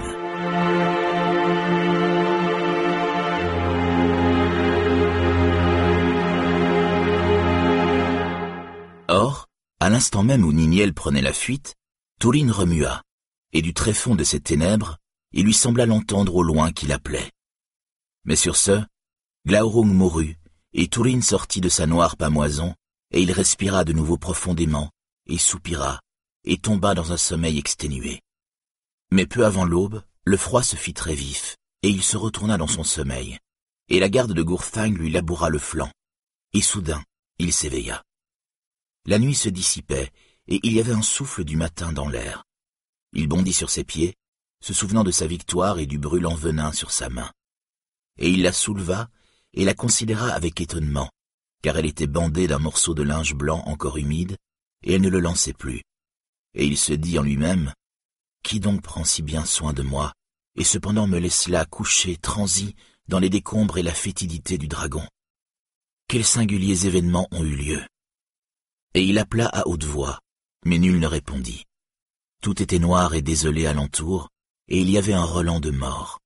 Il se courba et ramassa son épée, et elle était intacte, et l'éclat de son tranchant n'était nullement terni. Immonde était le venin de Glorung, dit-il. Mais tu es plus forte que moi, Gourthang. Il n'est point de sang que tu ne boives. À toi la victoire. Mais viens, il me faut quérir du secours. Mon corps est fourbu, et le froid transit mes os. Et il se détourna de Glaurung et le laissa à pourrir. Mais à mesure qu'il s'éloignait de ce lieu, chaque pas lui paraissait plus pénible, et il pensa Anen Gilith, je trouverai probablement un des éclaireurs qui guettent mon retour. Mais que ne suis-je au plus vite en ma propre maison, où je recevrai les douces caresses de Niniel et les soins experts de Brandir? Et c'est ainsi que, marchant à grand-peine, en s'appuyant sur Gourthang, il atteignit enfin Nengirith dans la grisaille du petit jour. Et à l'instant même où certains se mettaient en route pour chercher sa dépouille, il se tenait debout devant le peuple. Et ils reculèrent horrifiés, car ce n'était pas lui qu'ils croyaient voir, mais son esprit tourmenté, et les femmes gémirent et se voilèrent la face. Mais il s'exclama. Non, ne pleurez pas, mais réjouissez-vous. Voyez donc, ne suis-je pas bien vivant, et n'ai-je point tué le dragon que vous redoutiez? Alors ils se tournèrent vers Brandir et lui crièrent. Fou que tu es avec tes contes mensongers. Tu le disais gisant au loin, mort. Nous savions bien que tu étais fou. Mais Brandir était atterré, et les yeux écarquillés de peur regardaient Tourine et ne pouvait parler. Mais Tourine s'adressa à lui. C'était donc toi qui étais là-bas et qui m'as soigné la main? Sois-en remercié. Mais ton savoir fléchit si tu ne peux distinguer la pamoison de la mort. Et il se tourna vers le peuple. Ne lui parlez pas de la sorte, imbécile, tous autant que vous êtes. Qui d'entre vous aurait fait mieux? Au moins a-t-il eu le courage de venir sur le lieu même du combat, tandis que vous restiez là à vous lamenter. Mais maintenant, fils de Andir, à nous deux, j'ai autre chose à apprendre de toi. Pourquoi es-tu ici avec tous ces gens que j'ai laissés à l'Eiffel Si je puis aller affronter la mort pour vous sauver, ne puis-je au moins compter qu'on m'obéisse durant mon absence? Et où est Niniel? Puis-je au moins espérer que vous ne l'avez pas traîné ici, mais laissé là où je l'avais mise en sécurité, en ma maison, et sous la garde d'hommes loyaux et sûrs? Et comme personne ne répondait, Allons, dites-moi où est Niniel! s'écria-t-il. Car elle seule je veux voir en premier, et à elle la première je compterai les exploits de cette nuit. Mais ils détournèrent leur visage, et Brandir dit enfin, Niniel n'est pas ici. Voilà qui est bien, dit Touline. Je m'en vais donc chez moi. Y a-t-il un cheval pour me porter? Ou mieux vaudrait une civière, car je défaille sous le poids de mes peines. Non, non, dit Brandir, l'angoisse au cœur. Ta maison est vide. Niniel n'est pas là. Elle est morte. Mais l'une des femmes présentes, et c'était l'épouse de Dorlas, qui n'aimait guère Brandir, s'interposa d'une voix stridente. Ne l'écoute pas, Seigneur, car il a perdu l'esprit. Il est venu tout criant que tu étais mort, et il appelait ça de bonnes nouvelles. Mais te voilà bien vivant. Alors pourquoi croire son récit au sujet de Niniel, qu'elle serait morte et pire encore?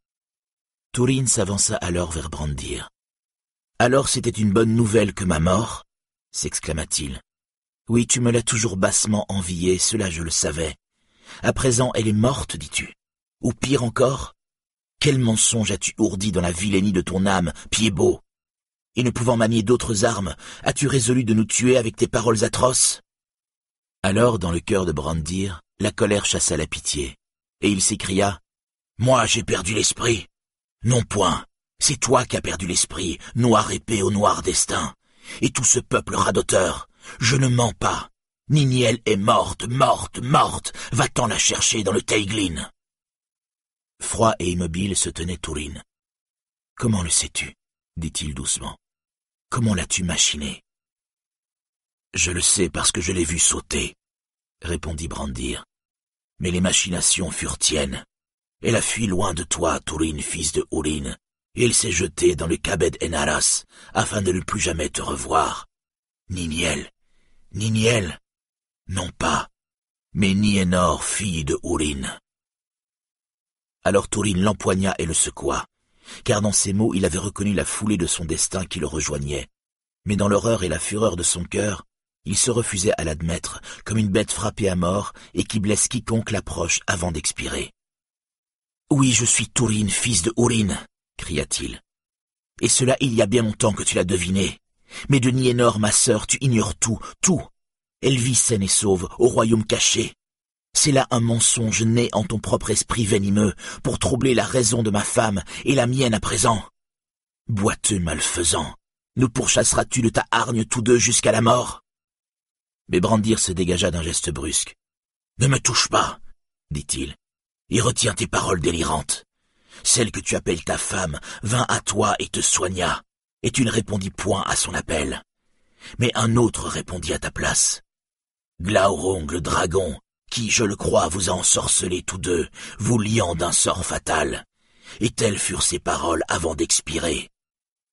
Nienor, fils de Ourin, voici ton frère traître envers ses ennemis, infidèle à ses amis, une malédiction pour ceux de sa famille, Tourin, fils de Ourin. Et Brandir éclata soudain d'un rire dément. On dit que sur leur lit de mort, les hommes disent la vérité, s'exclama-t-il et un dragon de même, semble-t-il. Tourine, fils de Ourin, une malédiction pour ceux de ta famille et tous ceux qui t'accueillent en leur foyer. Alors Tourine saisit Gurthang, et une lueur cruelle s'alluma en ses yeux. Et que dire de toi, Pied-Beau dit-il lentement. Qui a révélé à Niniel secrètement, derrière mon dos, mon nom véritable? Qui l'a exposé à la malignité du dragon Qui s'est tenu à proximité et l'a laissé périr qui est revenu ici en toute hâte, publier à grands cris cette horreur Qui s'apprête à exulter à mes dépens Les hommes, dis-tu, disent la vérité à l'heure de la mort? Alors dis-la, et fais vite. Mais Brandir, lisant sa mort sur le visage de Touline, ne bougea point ni ne fléchit, bien qu'il n'eût d'autre arme que sa béquille. Et il parla ainsi. C'est une longue histoire que tout cela, trop longue à raconter, et je suis fatigué de toi. Mais tu me calomnies, fils de Ourin. Glaurung t'a-t-il calomnié?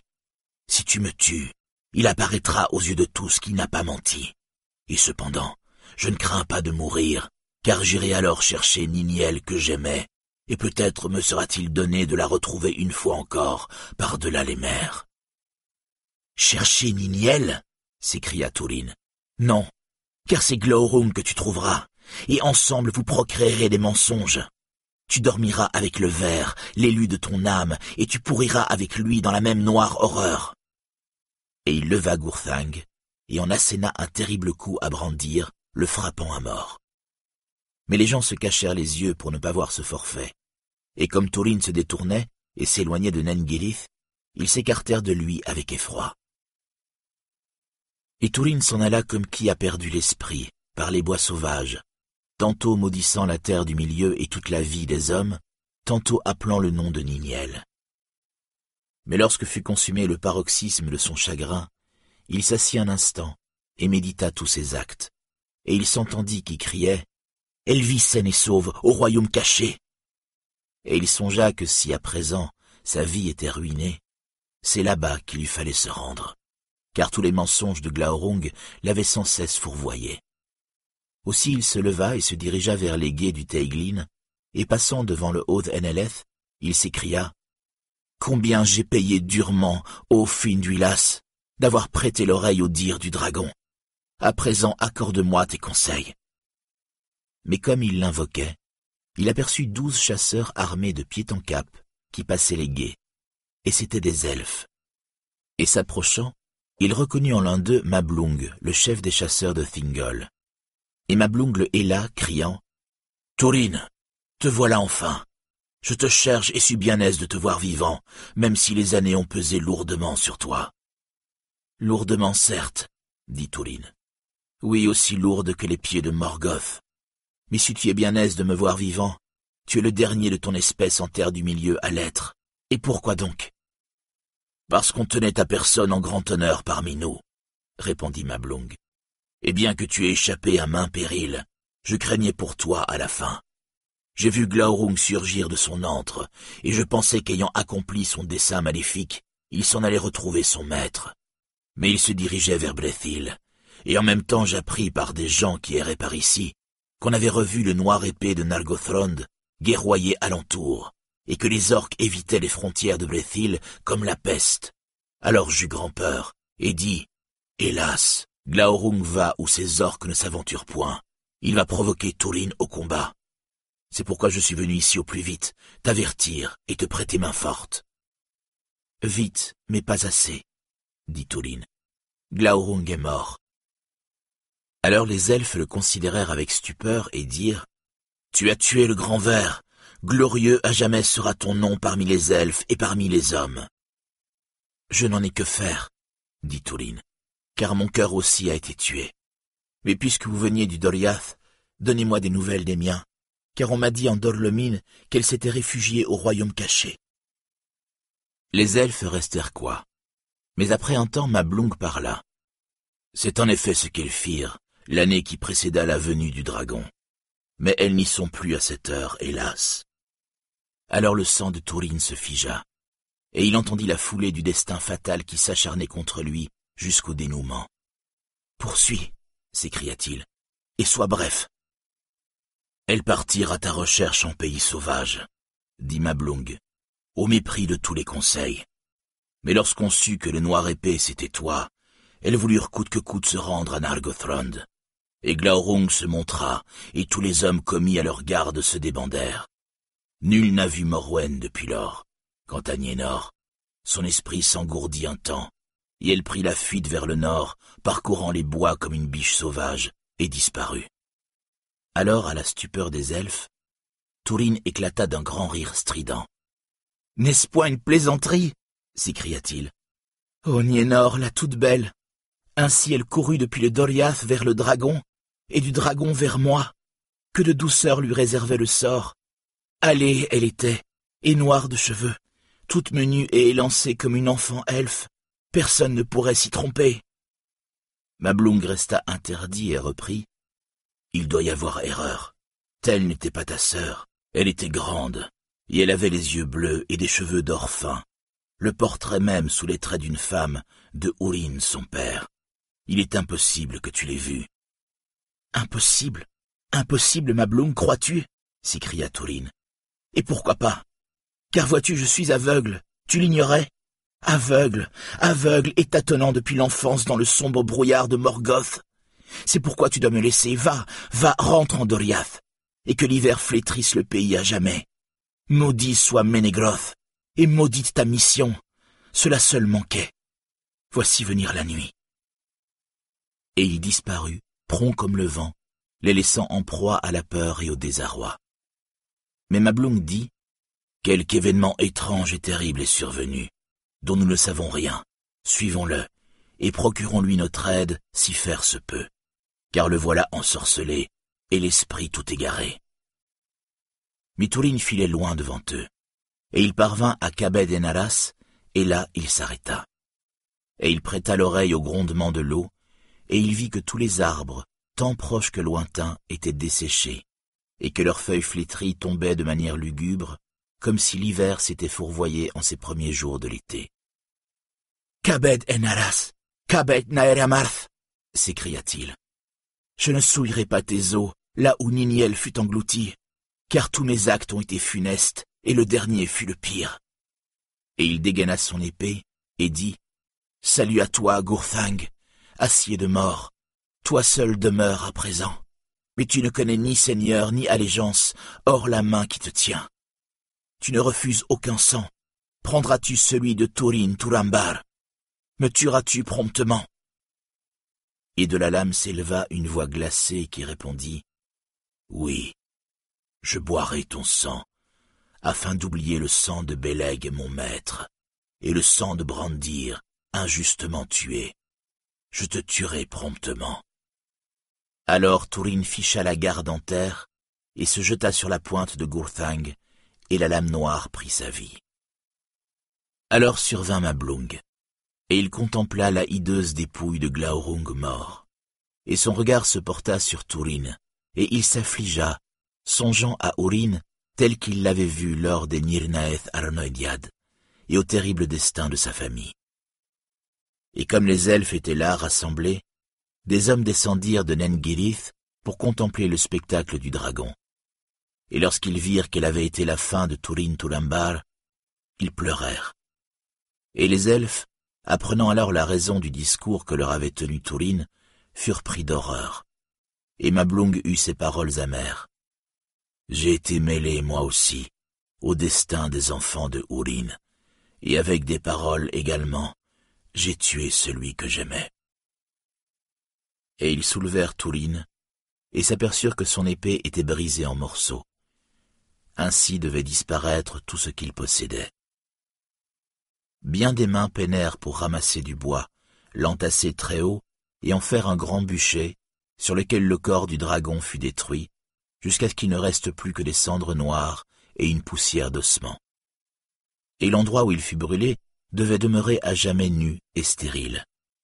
Mais on déposa Tourine sur le tertre élevé où il était tombé, et on plaça à ses côtés les tronçons de Gourthang. Et lorsque tout fut accompli, et que les ménestrels des elfes et des hommes eurent chanté des traînes rapportant la vaillance de Tulambar et la beauté de Niniel, on hissa une grande pierre grise sur le tertre, et les elfes y gravèrent ces mots en runes du Doriath. Turin Turambar, Dagnir Glaurunga. Et au-dessous, ils inscrivirent également Nienor Niniel. Mais elle n'était point là, et on ne sut jamais où les froides eaux du Teiglin l'avaient emporté. Ainsi s'achève le conte des enfants de Urin, le plus long de tous les laits composés en Beleriand.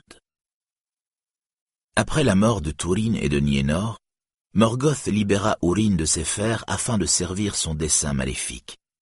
Or, Urin, au cours de son errance, parvint en forêt de Brethil, et depuis les guets du Teiglin arriva au soir sur le lieu où Glaurung avait été brûlé, et où se trouvait la grande pierre sur les bords de Kabed Naeramath. Voilà ce qu'on raconte sur ce qui s'y passa. Mais Urin ne regarda pas la pierre, car il savait ce qui était inscrit, et ses yeux avaient vu qu'il n'était point seul. Assise à l'ombre de la pierre, se trouvait une forme recroquevillée. Quelques promeneurs sans feu ni lieu, brisés par le poids des ans, semblait-il, et trop épuisés pour remarquer une présence. Mais ces haillons étaient les lambeaux d'un vêtement de femme. Enfin, alors que Aurine se tenait là, silencieux, elle repoussa sa capuche toute déchirée et releva doucement la tête, découvrant un visage hagard et affamé, comme celui d'un loup qu'on aurait longtemps traqué. Ses cheveux étaient gris, elle avait un nez aquilin et des dents cassées, et de sa main toute maigre, elle serrait son manteau sur sa poitrine. Mais soudain son regard se plongea dans celui de Ourine, qui la reconnut. Car si ses yeux étaient à présent fous et emplis de peur, un éclat continuait d'y briller, difficile à soutenir. C'était cette lumière elfique qui lui avait jadis valu son surnom. Eledwen, la plus fière des femmes mortelles au temps passé. Eledwen, Eledwen, s'écria Aurine. Et elle se leva et trébucha en avant, et il la recueillit dans ses bras. Enfin te voilà, dit-elle. J'ai attendu trop longtemps. La route était ténébreuse. J'ai parcouru ce chemin comme j'ai pu, répondit-il. Mais tu viens tard, dit-elle. Trop tard. Ils sont perdus. Je le sais, répondit-il. Mais toi, tu ne l'es pas. Presque, répondit-elle. Je suis totalement à bout de force. Je m'éteindrai avec le soleil. Ils sont perdus. Elle s'agrippa à son manteau. Il nous reste peu de temps, dit-elle. Si tu le sais, dis-le-moi. Comment l'a-t-elle retrouvé Mais Ourine ne répondit pas, et il resta assis près de la pierre, Morwen dans ses bras, et ils ne dirent plus mot. Le soleil se coucha, et Morwen soupira. Elle serra sa main et cessa de bouger. Et Aurine sut qu'elle venait de mourir.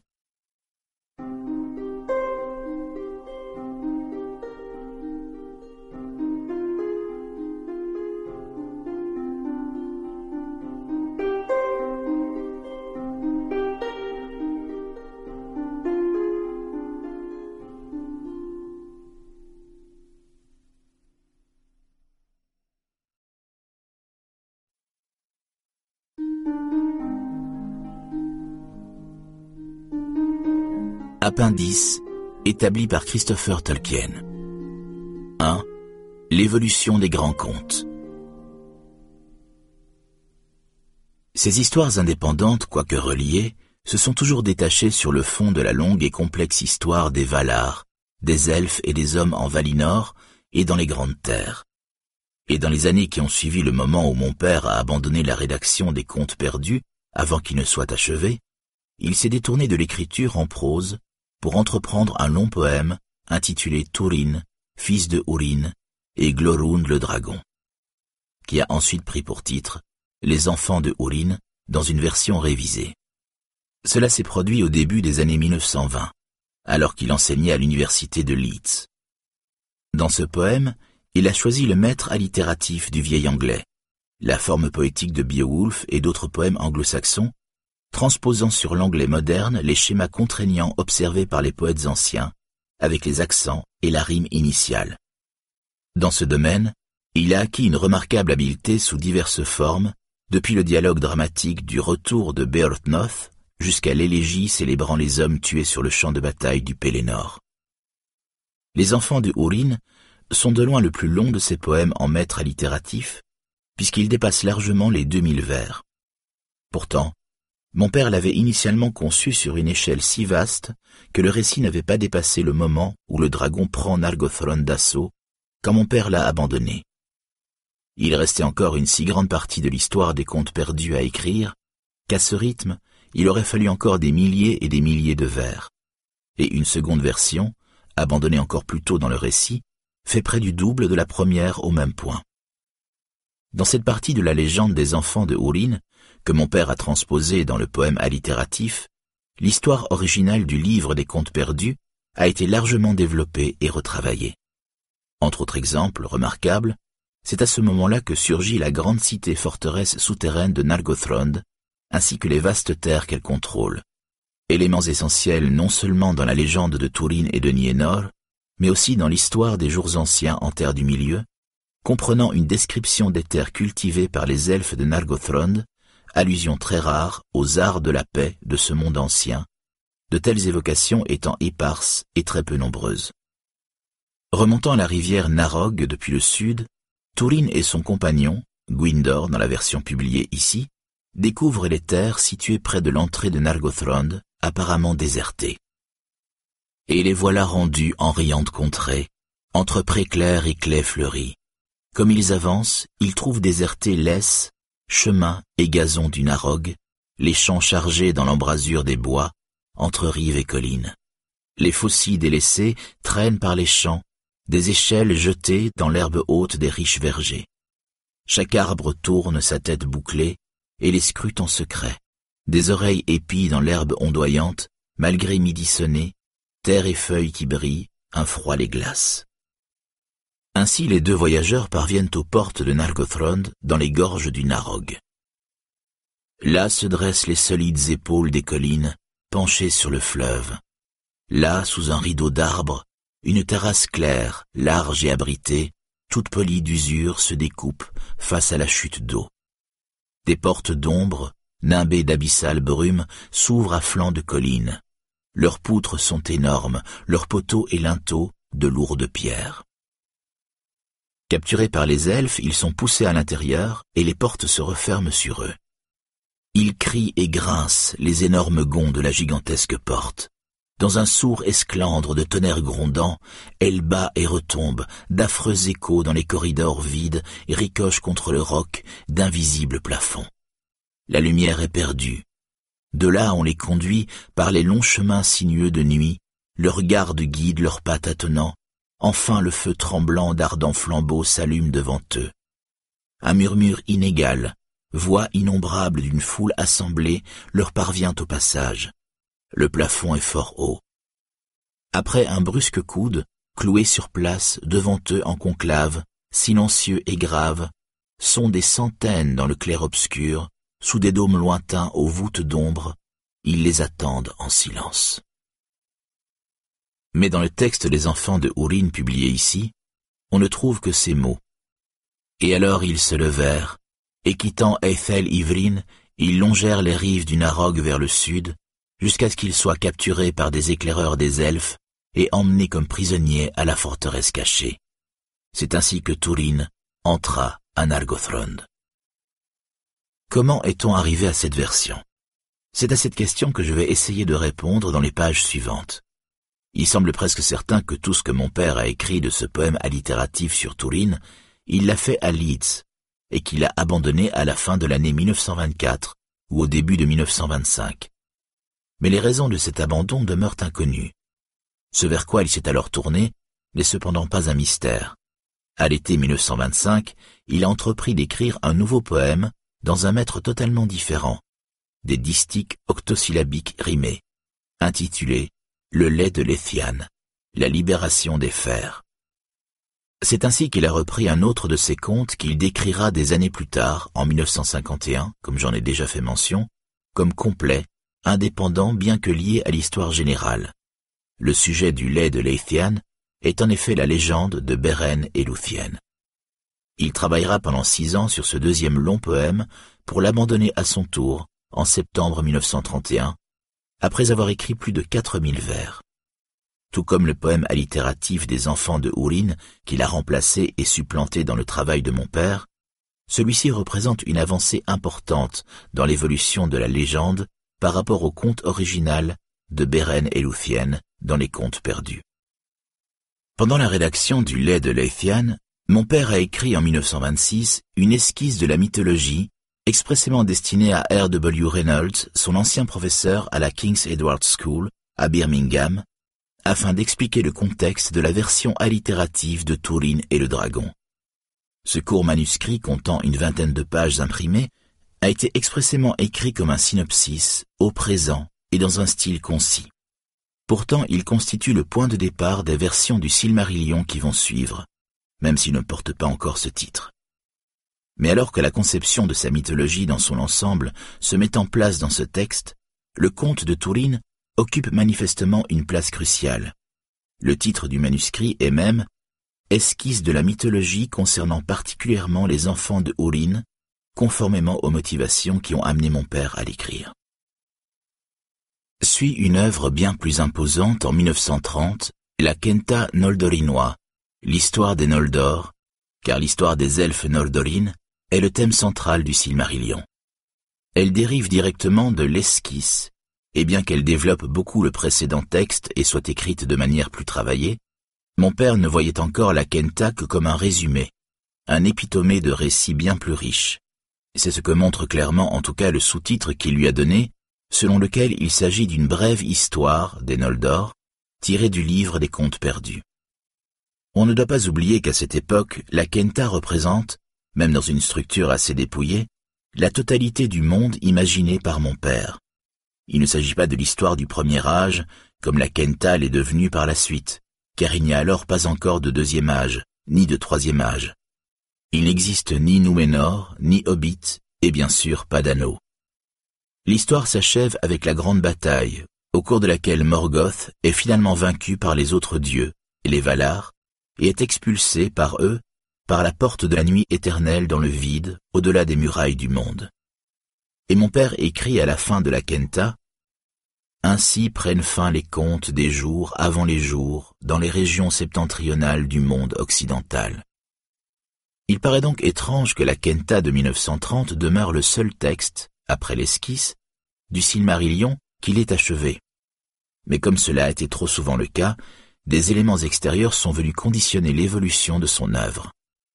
À la Kenta succède, au cours des années 1930, une nouvelle version, dans un beau manuscrit portant enfin le titre de Kenta Silmarillion, Histoire des Silmarilli. Elle est, ou aurait dû être, bien plus longue que la précédente Kenta Noldorinois, mais la conception initiale de cette œuvre comme avant tout un résumé de mythes et de légendes, eux-mêmes de nature et de portée totalement diverses s'ils avaient été racontés en entier, n'a en aucun cas été remise en question. Elle est, une fois de plus, définie par le titre, la Kenta Silmarillion, histoire abrégée tirée de nombreux contes plus anciens. Car toute la matière qu'elle contient était autant jadis, et encore de nos jours chez les Eldar de l'Ouest, plus amplement racontée dans d'autres histoires et d'autres chants. Il semble pour le moins probable que l'idée que mon père se faisait du Silmarillion ait été influencée par la manière dont ce que l'on peut appeler la phase Kenta du travail au cours des années 1930, a commencé par un synopsis très condensé, destiné à un but précis, mais qui a ensuite connu un développement et une élaboration par étapes successives, jusqu'à perdre l'apparence d'un synopsis, tout en conservant néanmoins, de sa forme originelle, une égalité de ton caractéristique. J'ai écrit ailleurs que la forme et le ton concis ou abrégé du Silmarillion, évoquant des siècles de poésie et de tradition à l'arrière-plan, suscite une forte impression qu'il y a des contes non racontés, même lorsqu'ils sont en train d'être racontés.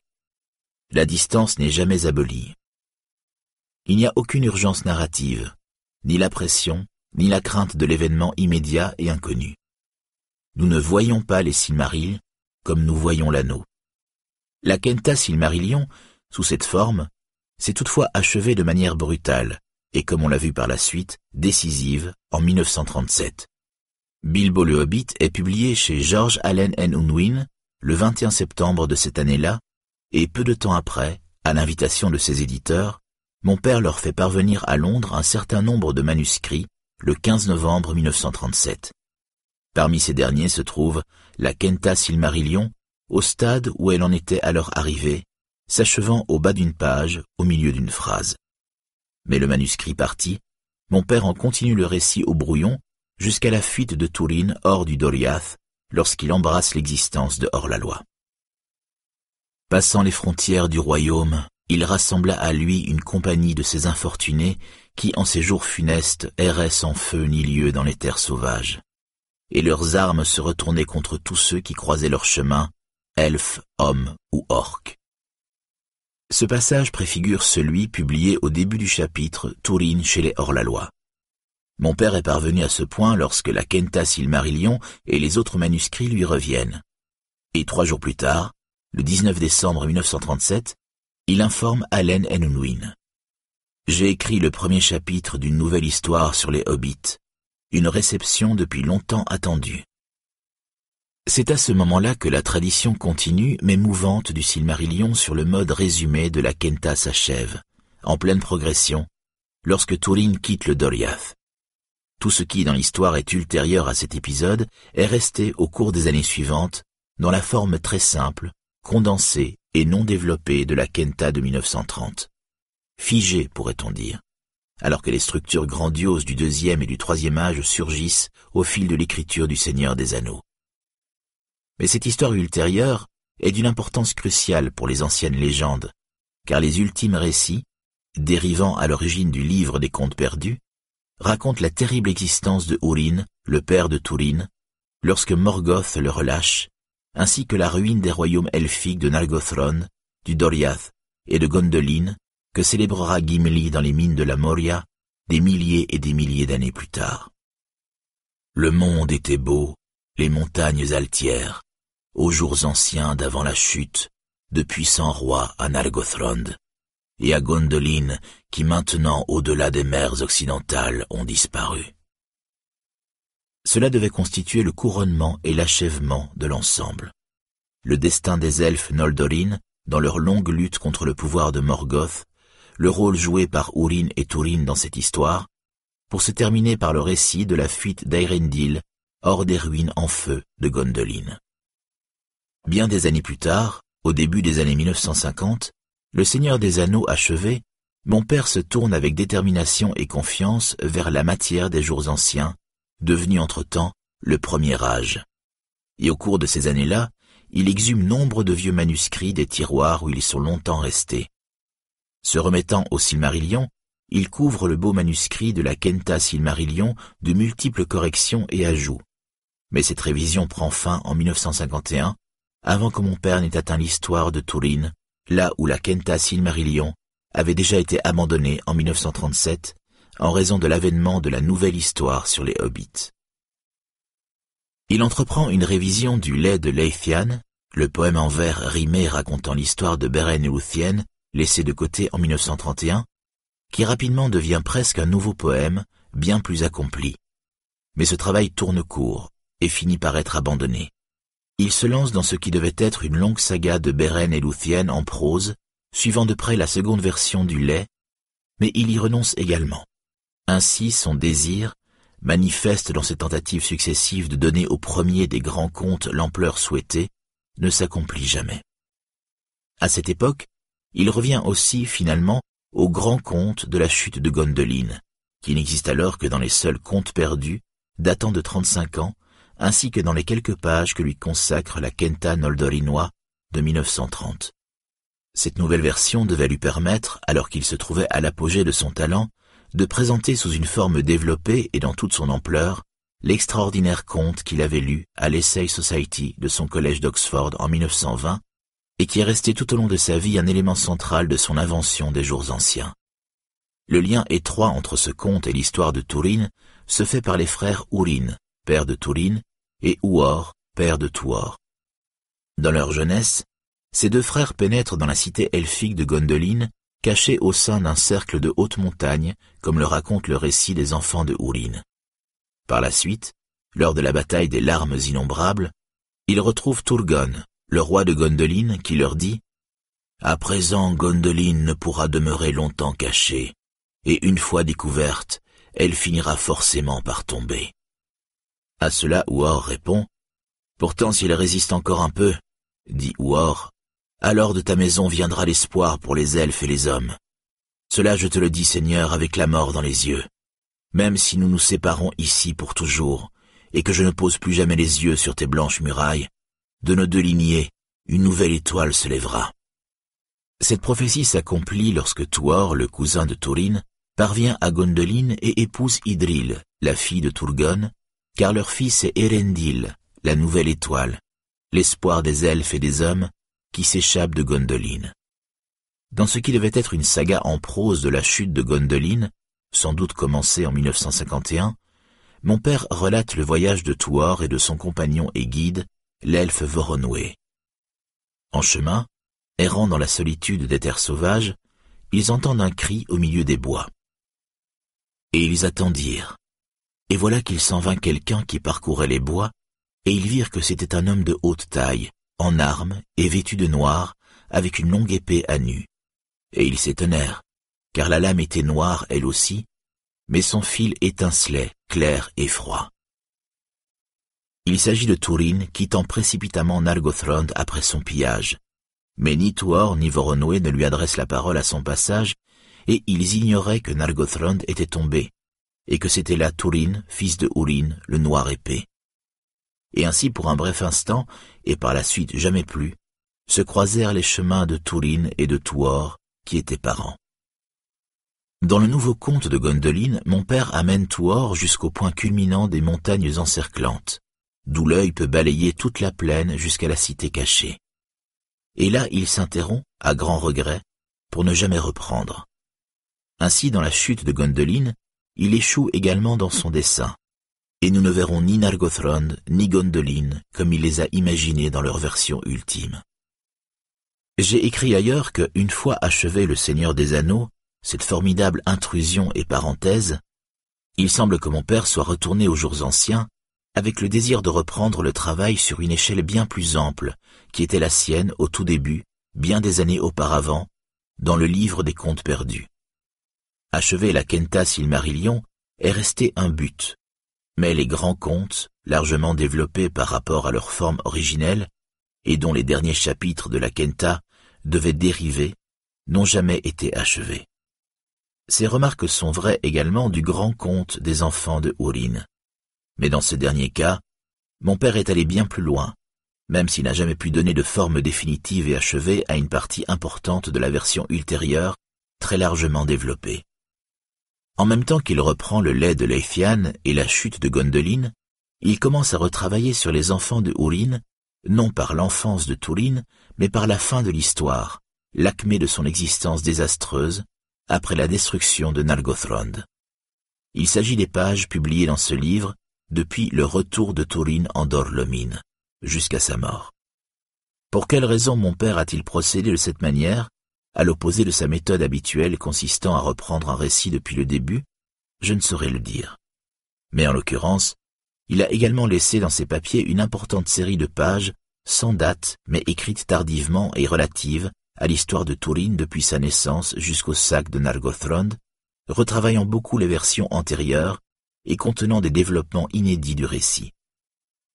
La plus grande partie, sinon l'ensemble de ce travail, date de l'époque qui a suivi immédiatement la publication du Seigneur des Anneaux. En ces années-là, les enfants de Hourin représentent pour lui l'histoire la plus importante de la fin des jours anciens, et il leur a longtemps consacré toute son attention. Mais il a alors éprouvé des difficultés à maintenir une structure narrative ferme au fil du développement du récit, qui gagne en complexité dans les personnages et les événements. Ainsi, un long passage de cette histoire est dispersé dans une série de brouillons sans lien et des ébauches d'intrigues, formant un patchwork. Cette dernière version des Enfants de Hourin constitue néanmoins le plus important récit fictionnel de la Terre du Milieu après l'achèvement du Seigneur des Anneaux, et elle donne de la vie et de la mort de Tourine un tableau d'une puissance évocatrice et d'une immédiateté que l'on retrouve rarement chez les autres peuples de la Terre du Milieu. Pour cette raison, après avoir longuement étudié les manuscrits, j'ai essayé de présenter dans ce livre un texte proposant un récit sans interruption, du début à la fin, et sans introduire d'éléments qui ne soient authentiques dans leur conception.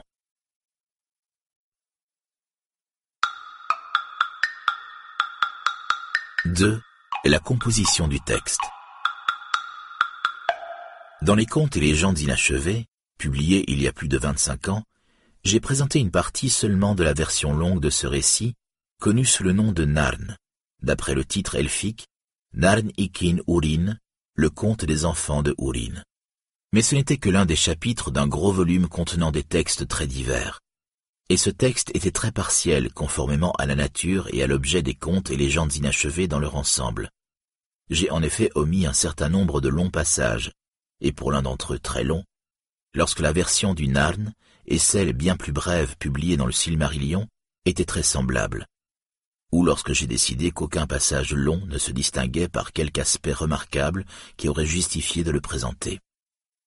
La forme du Narn publié ici diffère par conséquent à de nombreux égards de la version publiée dans les contes et légendes inachevées, en partie parce que j'ai pu étudier de manière bien plus approfondie les manuscrits, d'une formidable complexité, une fois ce premier livre publié.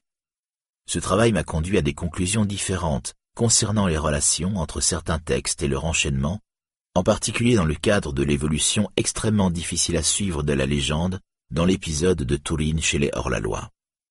Je donne ci-dessous une description et des explications relatives à la composition de ce nouveau texte des enfants de Hourine. Un élément essentiel à prendre en compte est le statut particulier du Silmarillion tel qu'il a été publié. Comme je l'ai expliqué dans la première partie de cet appendice, mon père a abandonné la Kenta Silmarillion au point qu'il avait atteint, lorsque Turin fuit le Doriath et devient hors-la-loi, lorsqu'il a commencé Le Seigneur des Anneaux en 1937. En reconstituant un récit pour la version publiée, j'ai eu largement recours aux Annales du Beleriand, à l'origine, un conte des années, devenu au fil des versions par des développements et des expansions répétées, un récit sous forme de chronique, parallèle aux manuscrits successifs du Silmarillion, et allant jusqu'au moment où Morgoth libère Úrin après la mort de Túrin et de Nienor. Ainsi, le premier passage du Narn Ikin Úrin, que j'ai omis dans les contes et légendes inachevées, concerne le séjour de Úrin et de War à Gondolin dans leur jeunesse, tout simplement parce que cet épisode est raconté dans le Silmarillion. En réalité, mon père a toutefois écrit deux versions. L'une était explicitement destinée à ouvrir le Narn, mais suivait de près un passage des Annales du Beleriand. La quasi-totalité du texte en différait effectivement très peu.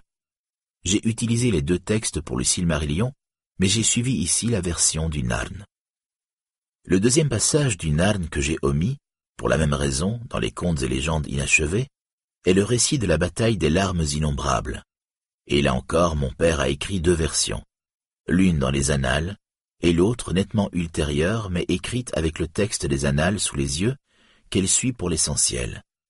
Cette seconde version de la grande bataille était une fois encore destinée expressément à entrer dans la composition du Narn. Le texte porte comme indication Narn 2, c'est-à-dire deuxième section du Narn, et commence par la phrase On rapportera donc ici seulement ceux des faits qui ont pesé sur la destinée de la maison de Hador et des enfants de Hourin l'inflexible. À cette fin, mon père n'a conservé du récit fait dans les annales que la description des combats à l'ouest et la destruction de l'armée de Fingon.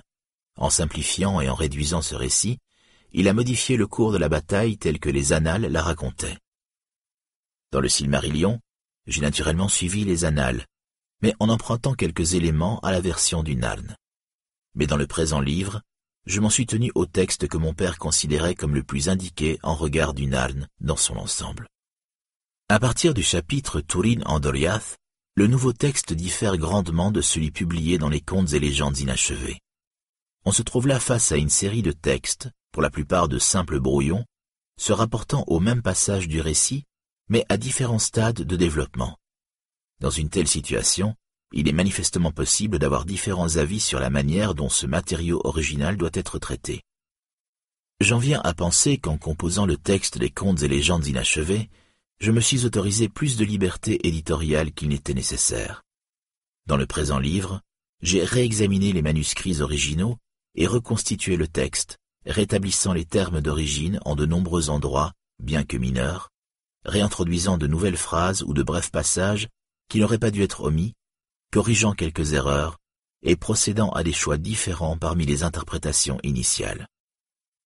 Concernant la structure du récit à ce moment de la vie de Tourine, de sa fuite du Doriath jusqu'au repère des hors-la-loi sur Amon-Rud, mon père avait certains éléments narratifs à l'esprit. Le jugement de Turin devant Thingol, les dons faits à Beleg par Thingol et Melian, les mauvais traitements infligés à Beleg par les hors-la-loi en l'absence de Turin, les rencontres successives de Turin et Beleg.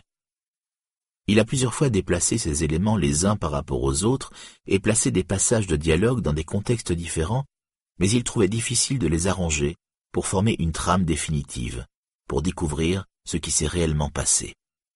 Mais il m'apparaît clairement à présent, après une étude encore plus approfondie, d'une part que mon père est bien parvenu à trouver une structure et un enchaînement satisfaisante pour cette partie de l'histoire, avant de l'abandonner. D'autre part, que la version très réduite du récit que j'ai établi pour le Silmarillion, tel qu'il a été publié, les suit, mais à une exception près. Dans les contes et légendes inachevées, on trouve une troisième ellipse du récit. L'histoire s'interrompt au moment où Beleg, ayant fini par retrouver Turin chez les hors-la-loi, ne parvient pas à le persuader de retourner en Doriath.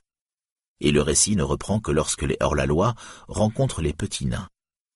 Ici je me suis de nouveau tourné vers le Silmarillion pour combler cette lacune de l'histoire, sachant qu'on y trouve à ce moment-là du récit l'adieu de Beleg à Turin, puis son retour à Ménégroth, où il reçoit l'épée Anglakel des mains de Thingol et du lembas de la part de Méliane. Mais l'on peut en fait démontrer que mon père a rejeté cet enchaînement. Selon ce qui s'est réellement passé, Thingol a donné Anglakel à Beleg juste après le jugement de Tourine, lorsque Beleg se lance pour la première fois à sa recherche. Par conséquent, c'est à ce point du présent récit que le don de l'épée est placé, et l'on n'y mentionne pas le lembas reçu en cadeau. Dans la suite de l'histoire, dans ce livre-ci, lorsque Beleg rentre à Ménégroth, après avoir trouvé Tourine, il n'est bien sûr pas fait mention d'Anglakel, mais seulement du cadeau de Méliane. Il convient de noter ici que j'ai décidé de ne pas publier dans ce livre deux passages précédemment inclus dans les contes et légendes inachevées, mais qui sont secondaires dans le récit. Il s'agit de la page racontant comment le haume du dragon est entré en possession de Hador du Dolomine, et de celle concernant l'origine de Saïros. Il me semble d'ailleurs certain, grâce à une meilleure compréhension des relations entre les manuscrits, que mon père a abandonné le nom de Saïros pour le remplacer par Orgol, qui par accident linguistique coïncide avec le terme orgol, orgel, signifiant orgueil en vieil anglais. Mais il est désormais trop tard, à mon avis, pour supprimer le nom de Saïros. L'ellipse la plus importante dans le récit tel qu'il est publié dans les contes et légendes inachevées est comblée ici, à partir de la fin du chapitre où l'on rencontre Mime le nain, jusqu'à la chute de Nargothrond, en passant par le pays de l'Arc et du Haume, la mort de Beleg et Tourine à Nargothrond. Dans cette partie de la saga de Tourine, la relation est complexe entre les manuscrits originaux, l'histoire telle qu'elle est racontée dans le Silmarillion, les passages indépendants rassemblés dans l'appendice du Narn paru dans les contes et légendes inachevées, et le nouveau texte publié dans ce livre. J'ai toujours supposé qu'il était dans l'intention de mon père, s'il avait disposé de tout le temps nécessaire de tirer du grand conte de Tourine, une fois qu'il l'aurait achevé de manière satisfaisante pour lui, une version bien plus brève de l'histoire sur un mode que l'on pourrait appeler le mode Silmarillion. Mais cela ne s'est bien sûr jamais produit. J'ai donc entrepris, il y a maintenant plus de trente ans, une tâche étrange consistant à essayer de reproduire ce que mon père n'a pas fait. Écrire un texte à la Silmarillion, de la version la plus tardive de l'histoire, mais en tirant ce texte du matériau hétérogène de la version longue, celle du Narn. Il s'agit du chapitre 21 du Silmarillion, tel qu'il a été publié. Ainsi, le texte publié ici, qui comble la longue ellipse des contes et légendes inachevées, provient du même matériau originel que le passage correspondant dans le Silmarillion, mais ce matériau est employé à des fins différentes dans les deux cas, et bénéficie ici d'une meilleure compréhension des relations unissant ce labyrinthe de brouillons, de notes et de leur enchaînement. Une grande partie de ce qui des manuscrits originaux a été omis ou condensé dans le Silmarillion est donné à lire ici, mais lorsqu'il n'y avait rien à ajouter à la version du Silmarillion, comme dans l'épisode de la mort de Beleg, qui provient des annales du Beleriand, celle-ci est simplement reprise. Au final, bien que j'ai dû introduire ici et là des passages servant de transition entre les différents brouillons, on ne trouve aucun élément inventé qui soit extérieur, d'aucune sorte ni à quelque degré que ce soit, dans la version longue présentée ici. Le texte n'en est pas moins artificiel, et il ne pouvait en aller autrement, d'autant plus que cette énorme masse de manuscrits révèle une évolution permanente au sein de l'histoire. Des brouillons, qui sont essentiels pour constituer un récit continu, peuvent en fait appartenir à une phase antérieure de rédaction.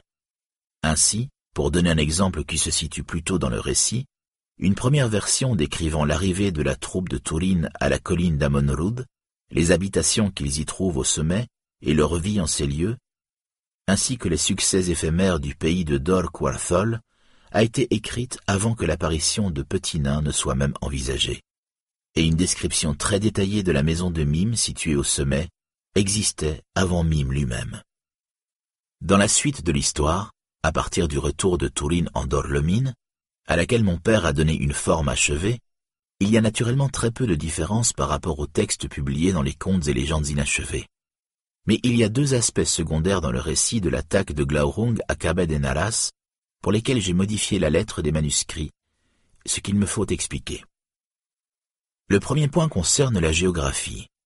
Il est dit qu'en quittant Nengirith ce soir fatal, Tourine et ses compagnons ne se dirigent pas directement vers le dragon, qui se trouve sur le bord opposé du ravin, mais prennent d'abord la direction des guets du Teiglin. Puis, un peu en amont, ils bifurquèrent vers le sud et empruntèrent une piste étroite pour traverser les bois surplombant la rivière vers Kabed en Aras. Comme ils approchent, le texte original du passage précise que les premières étoiles s'allumèrent à l'est derrière eux. En préparant le texte pour les contes et légendes inachevées, je ne me suis pas aperçu que cela ne pouvait être exact, dans la mesure où il ne se déplaçait certainement pas vers l'ouest, mais vers l'est ou le sud-est, s'éloignant des guets. Les premières étoiles à l'est devaient donc se trouver devant eux, et non derrière eux. En discutant ce point dans la guerre des joyaux, The War of the Jewels, 1994, onzième volume de l'histoire de la Terre du Milieu, j'ai accepté l'idée que la piste étroite, allant vers le sud, devait de nouveau bifurquer vers l'ouest avant d'atteindre le Teiglin. Mais cela me semble maintenant peu probable, car sans fondement dans l'histoire, et une solution bien plus simple est de corriger derrière eux, en devant eux, comme je l'ai fait dans le nouveau texte. La carte que j'ai esquissée dans les contes et légendes inachevées, pour montrer la configuration géographique, est en réalité mal orientée. On constate, d'après la carte du Beleriand faite par mon père, et comme je l'ai également fait figurer dans ma carte du Silmarillion, qu'Amon Obel se trouve presque plein est par rapport au guet du Teiglin. La lune se leva au-delà d'Amon Obel, et que celui-ci coule dans les ravins en direction du sud-est ou du sud-sud-est. J'ai donc redessiné la carte et j'indique également la situation approximative de Kabed en Aras. Le texte précise Et l'une de ces gorges s'ouvrait précisément sur la route de Glaurung, non point la plus profonde, mais la plus étroite, un peu au nord de la confluence du Teiglin avec le Kélébros. Le second point porte sur la mort de Glaurung lorsqu'il traverse le ravin. Il existe ici un brouillon et une version finale. Dans le brouillon, Touline et ses compagnons escaladent le côté opposé du ravin jusqu'à parvenir à un escarpement sous le bord. Ils se cachent là durant toute la nuit, et Touline se débat avec de sombres rêves terrifiants dans lesquels sa volonté est tout entière tendue à se retenir et à ne pas tomber. Lorsque le jour se lève, Glaurung se prépare à traverser le ravin, un peu plus au nord, ce qui oblige Tourin à redescendre vers le lit de la rivière, puis à remonter la falaise pour s'approcher du ventre du dragon. Dans la version finale, Tourin et Unthor ne sont qu'à mi-chemin de leur ascension de la falaise lorsque Tourin déclare qu'il s'épuise à grimper avant même de savoir où Glaurung va traverser. Et ils font halte et attendent. Il n'est pas dit qu'ils redescendent depuis l'endroit où ils se trouvent lorsqu'ils interrompent leur ascension. Et on retrouve le passage concernant les rêves de Tourin, dans lesquels sa volonté est tout entière tendue à se retenir, venue du brouillon. Mais dans la version finale, ils n'ont pas besoin de se retenir. Ils peuvent, et le veulent certainement, descendre dans le lit de la rivière pour attendre. C'est effectivement ce qu'ils ont fait. La version finale indique qu'ils ne se trouvent pas face à Glaurung et que Turin s'élance le long de la rive pour se placer sous le dragon. Il semble donc que cette version finale comporte un élément du brouillon devenu superflu. À des fins de cohérence, j'ai corrigé, ne se trouvant pas exactement face à Glaurung, en ne se trouvant pas exactement sur le chemin de Glaurung, et s'élance sur le long de la rive, en gravit la falaise. Ce sont des détails en soi, mais ils clarifient ce qui est peut-être la plus saisissante, sur le plan visuel, des scènes des légendes des jours anciens et l'un des plus grands épisodes.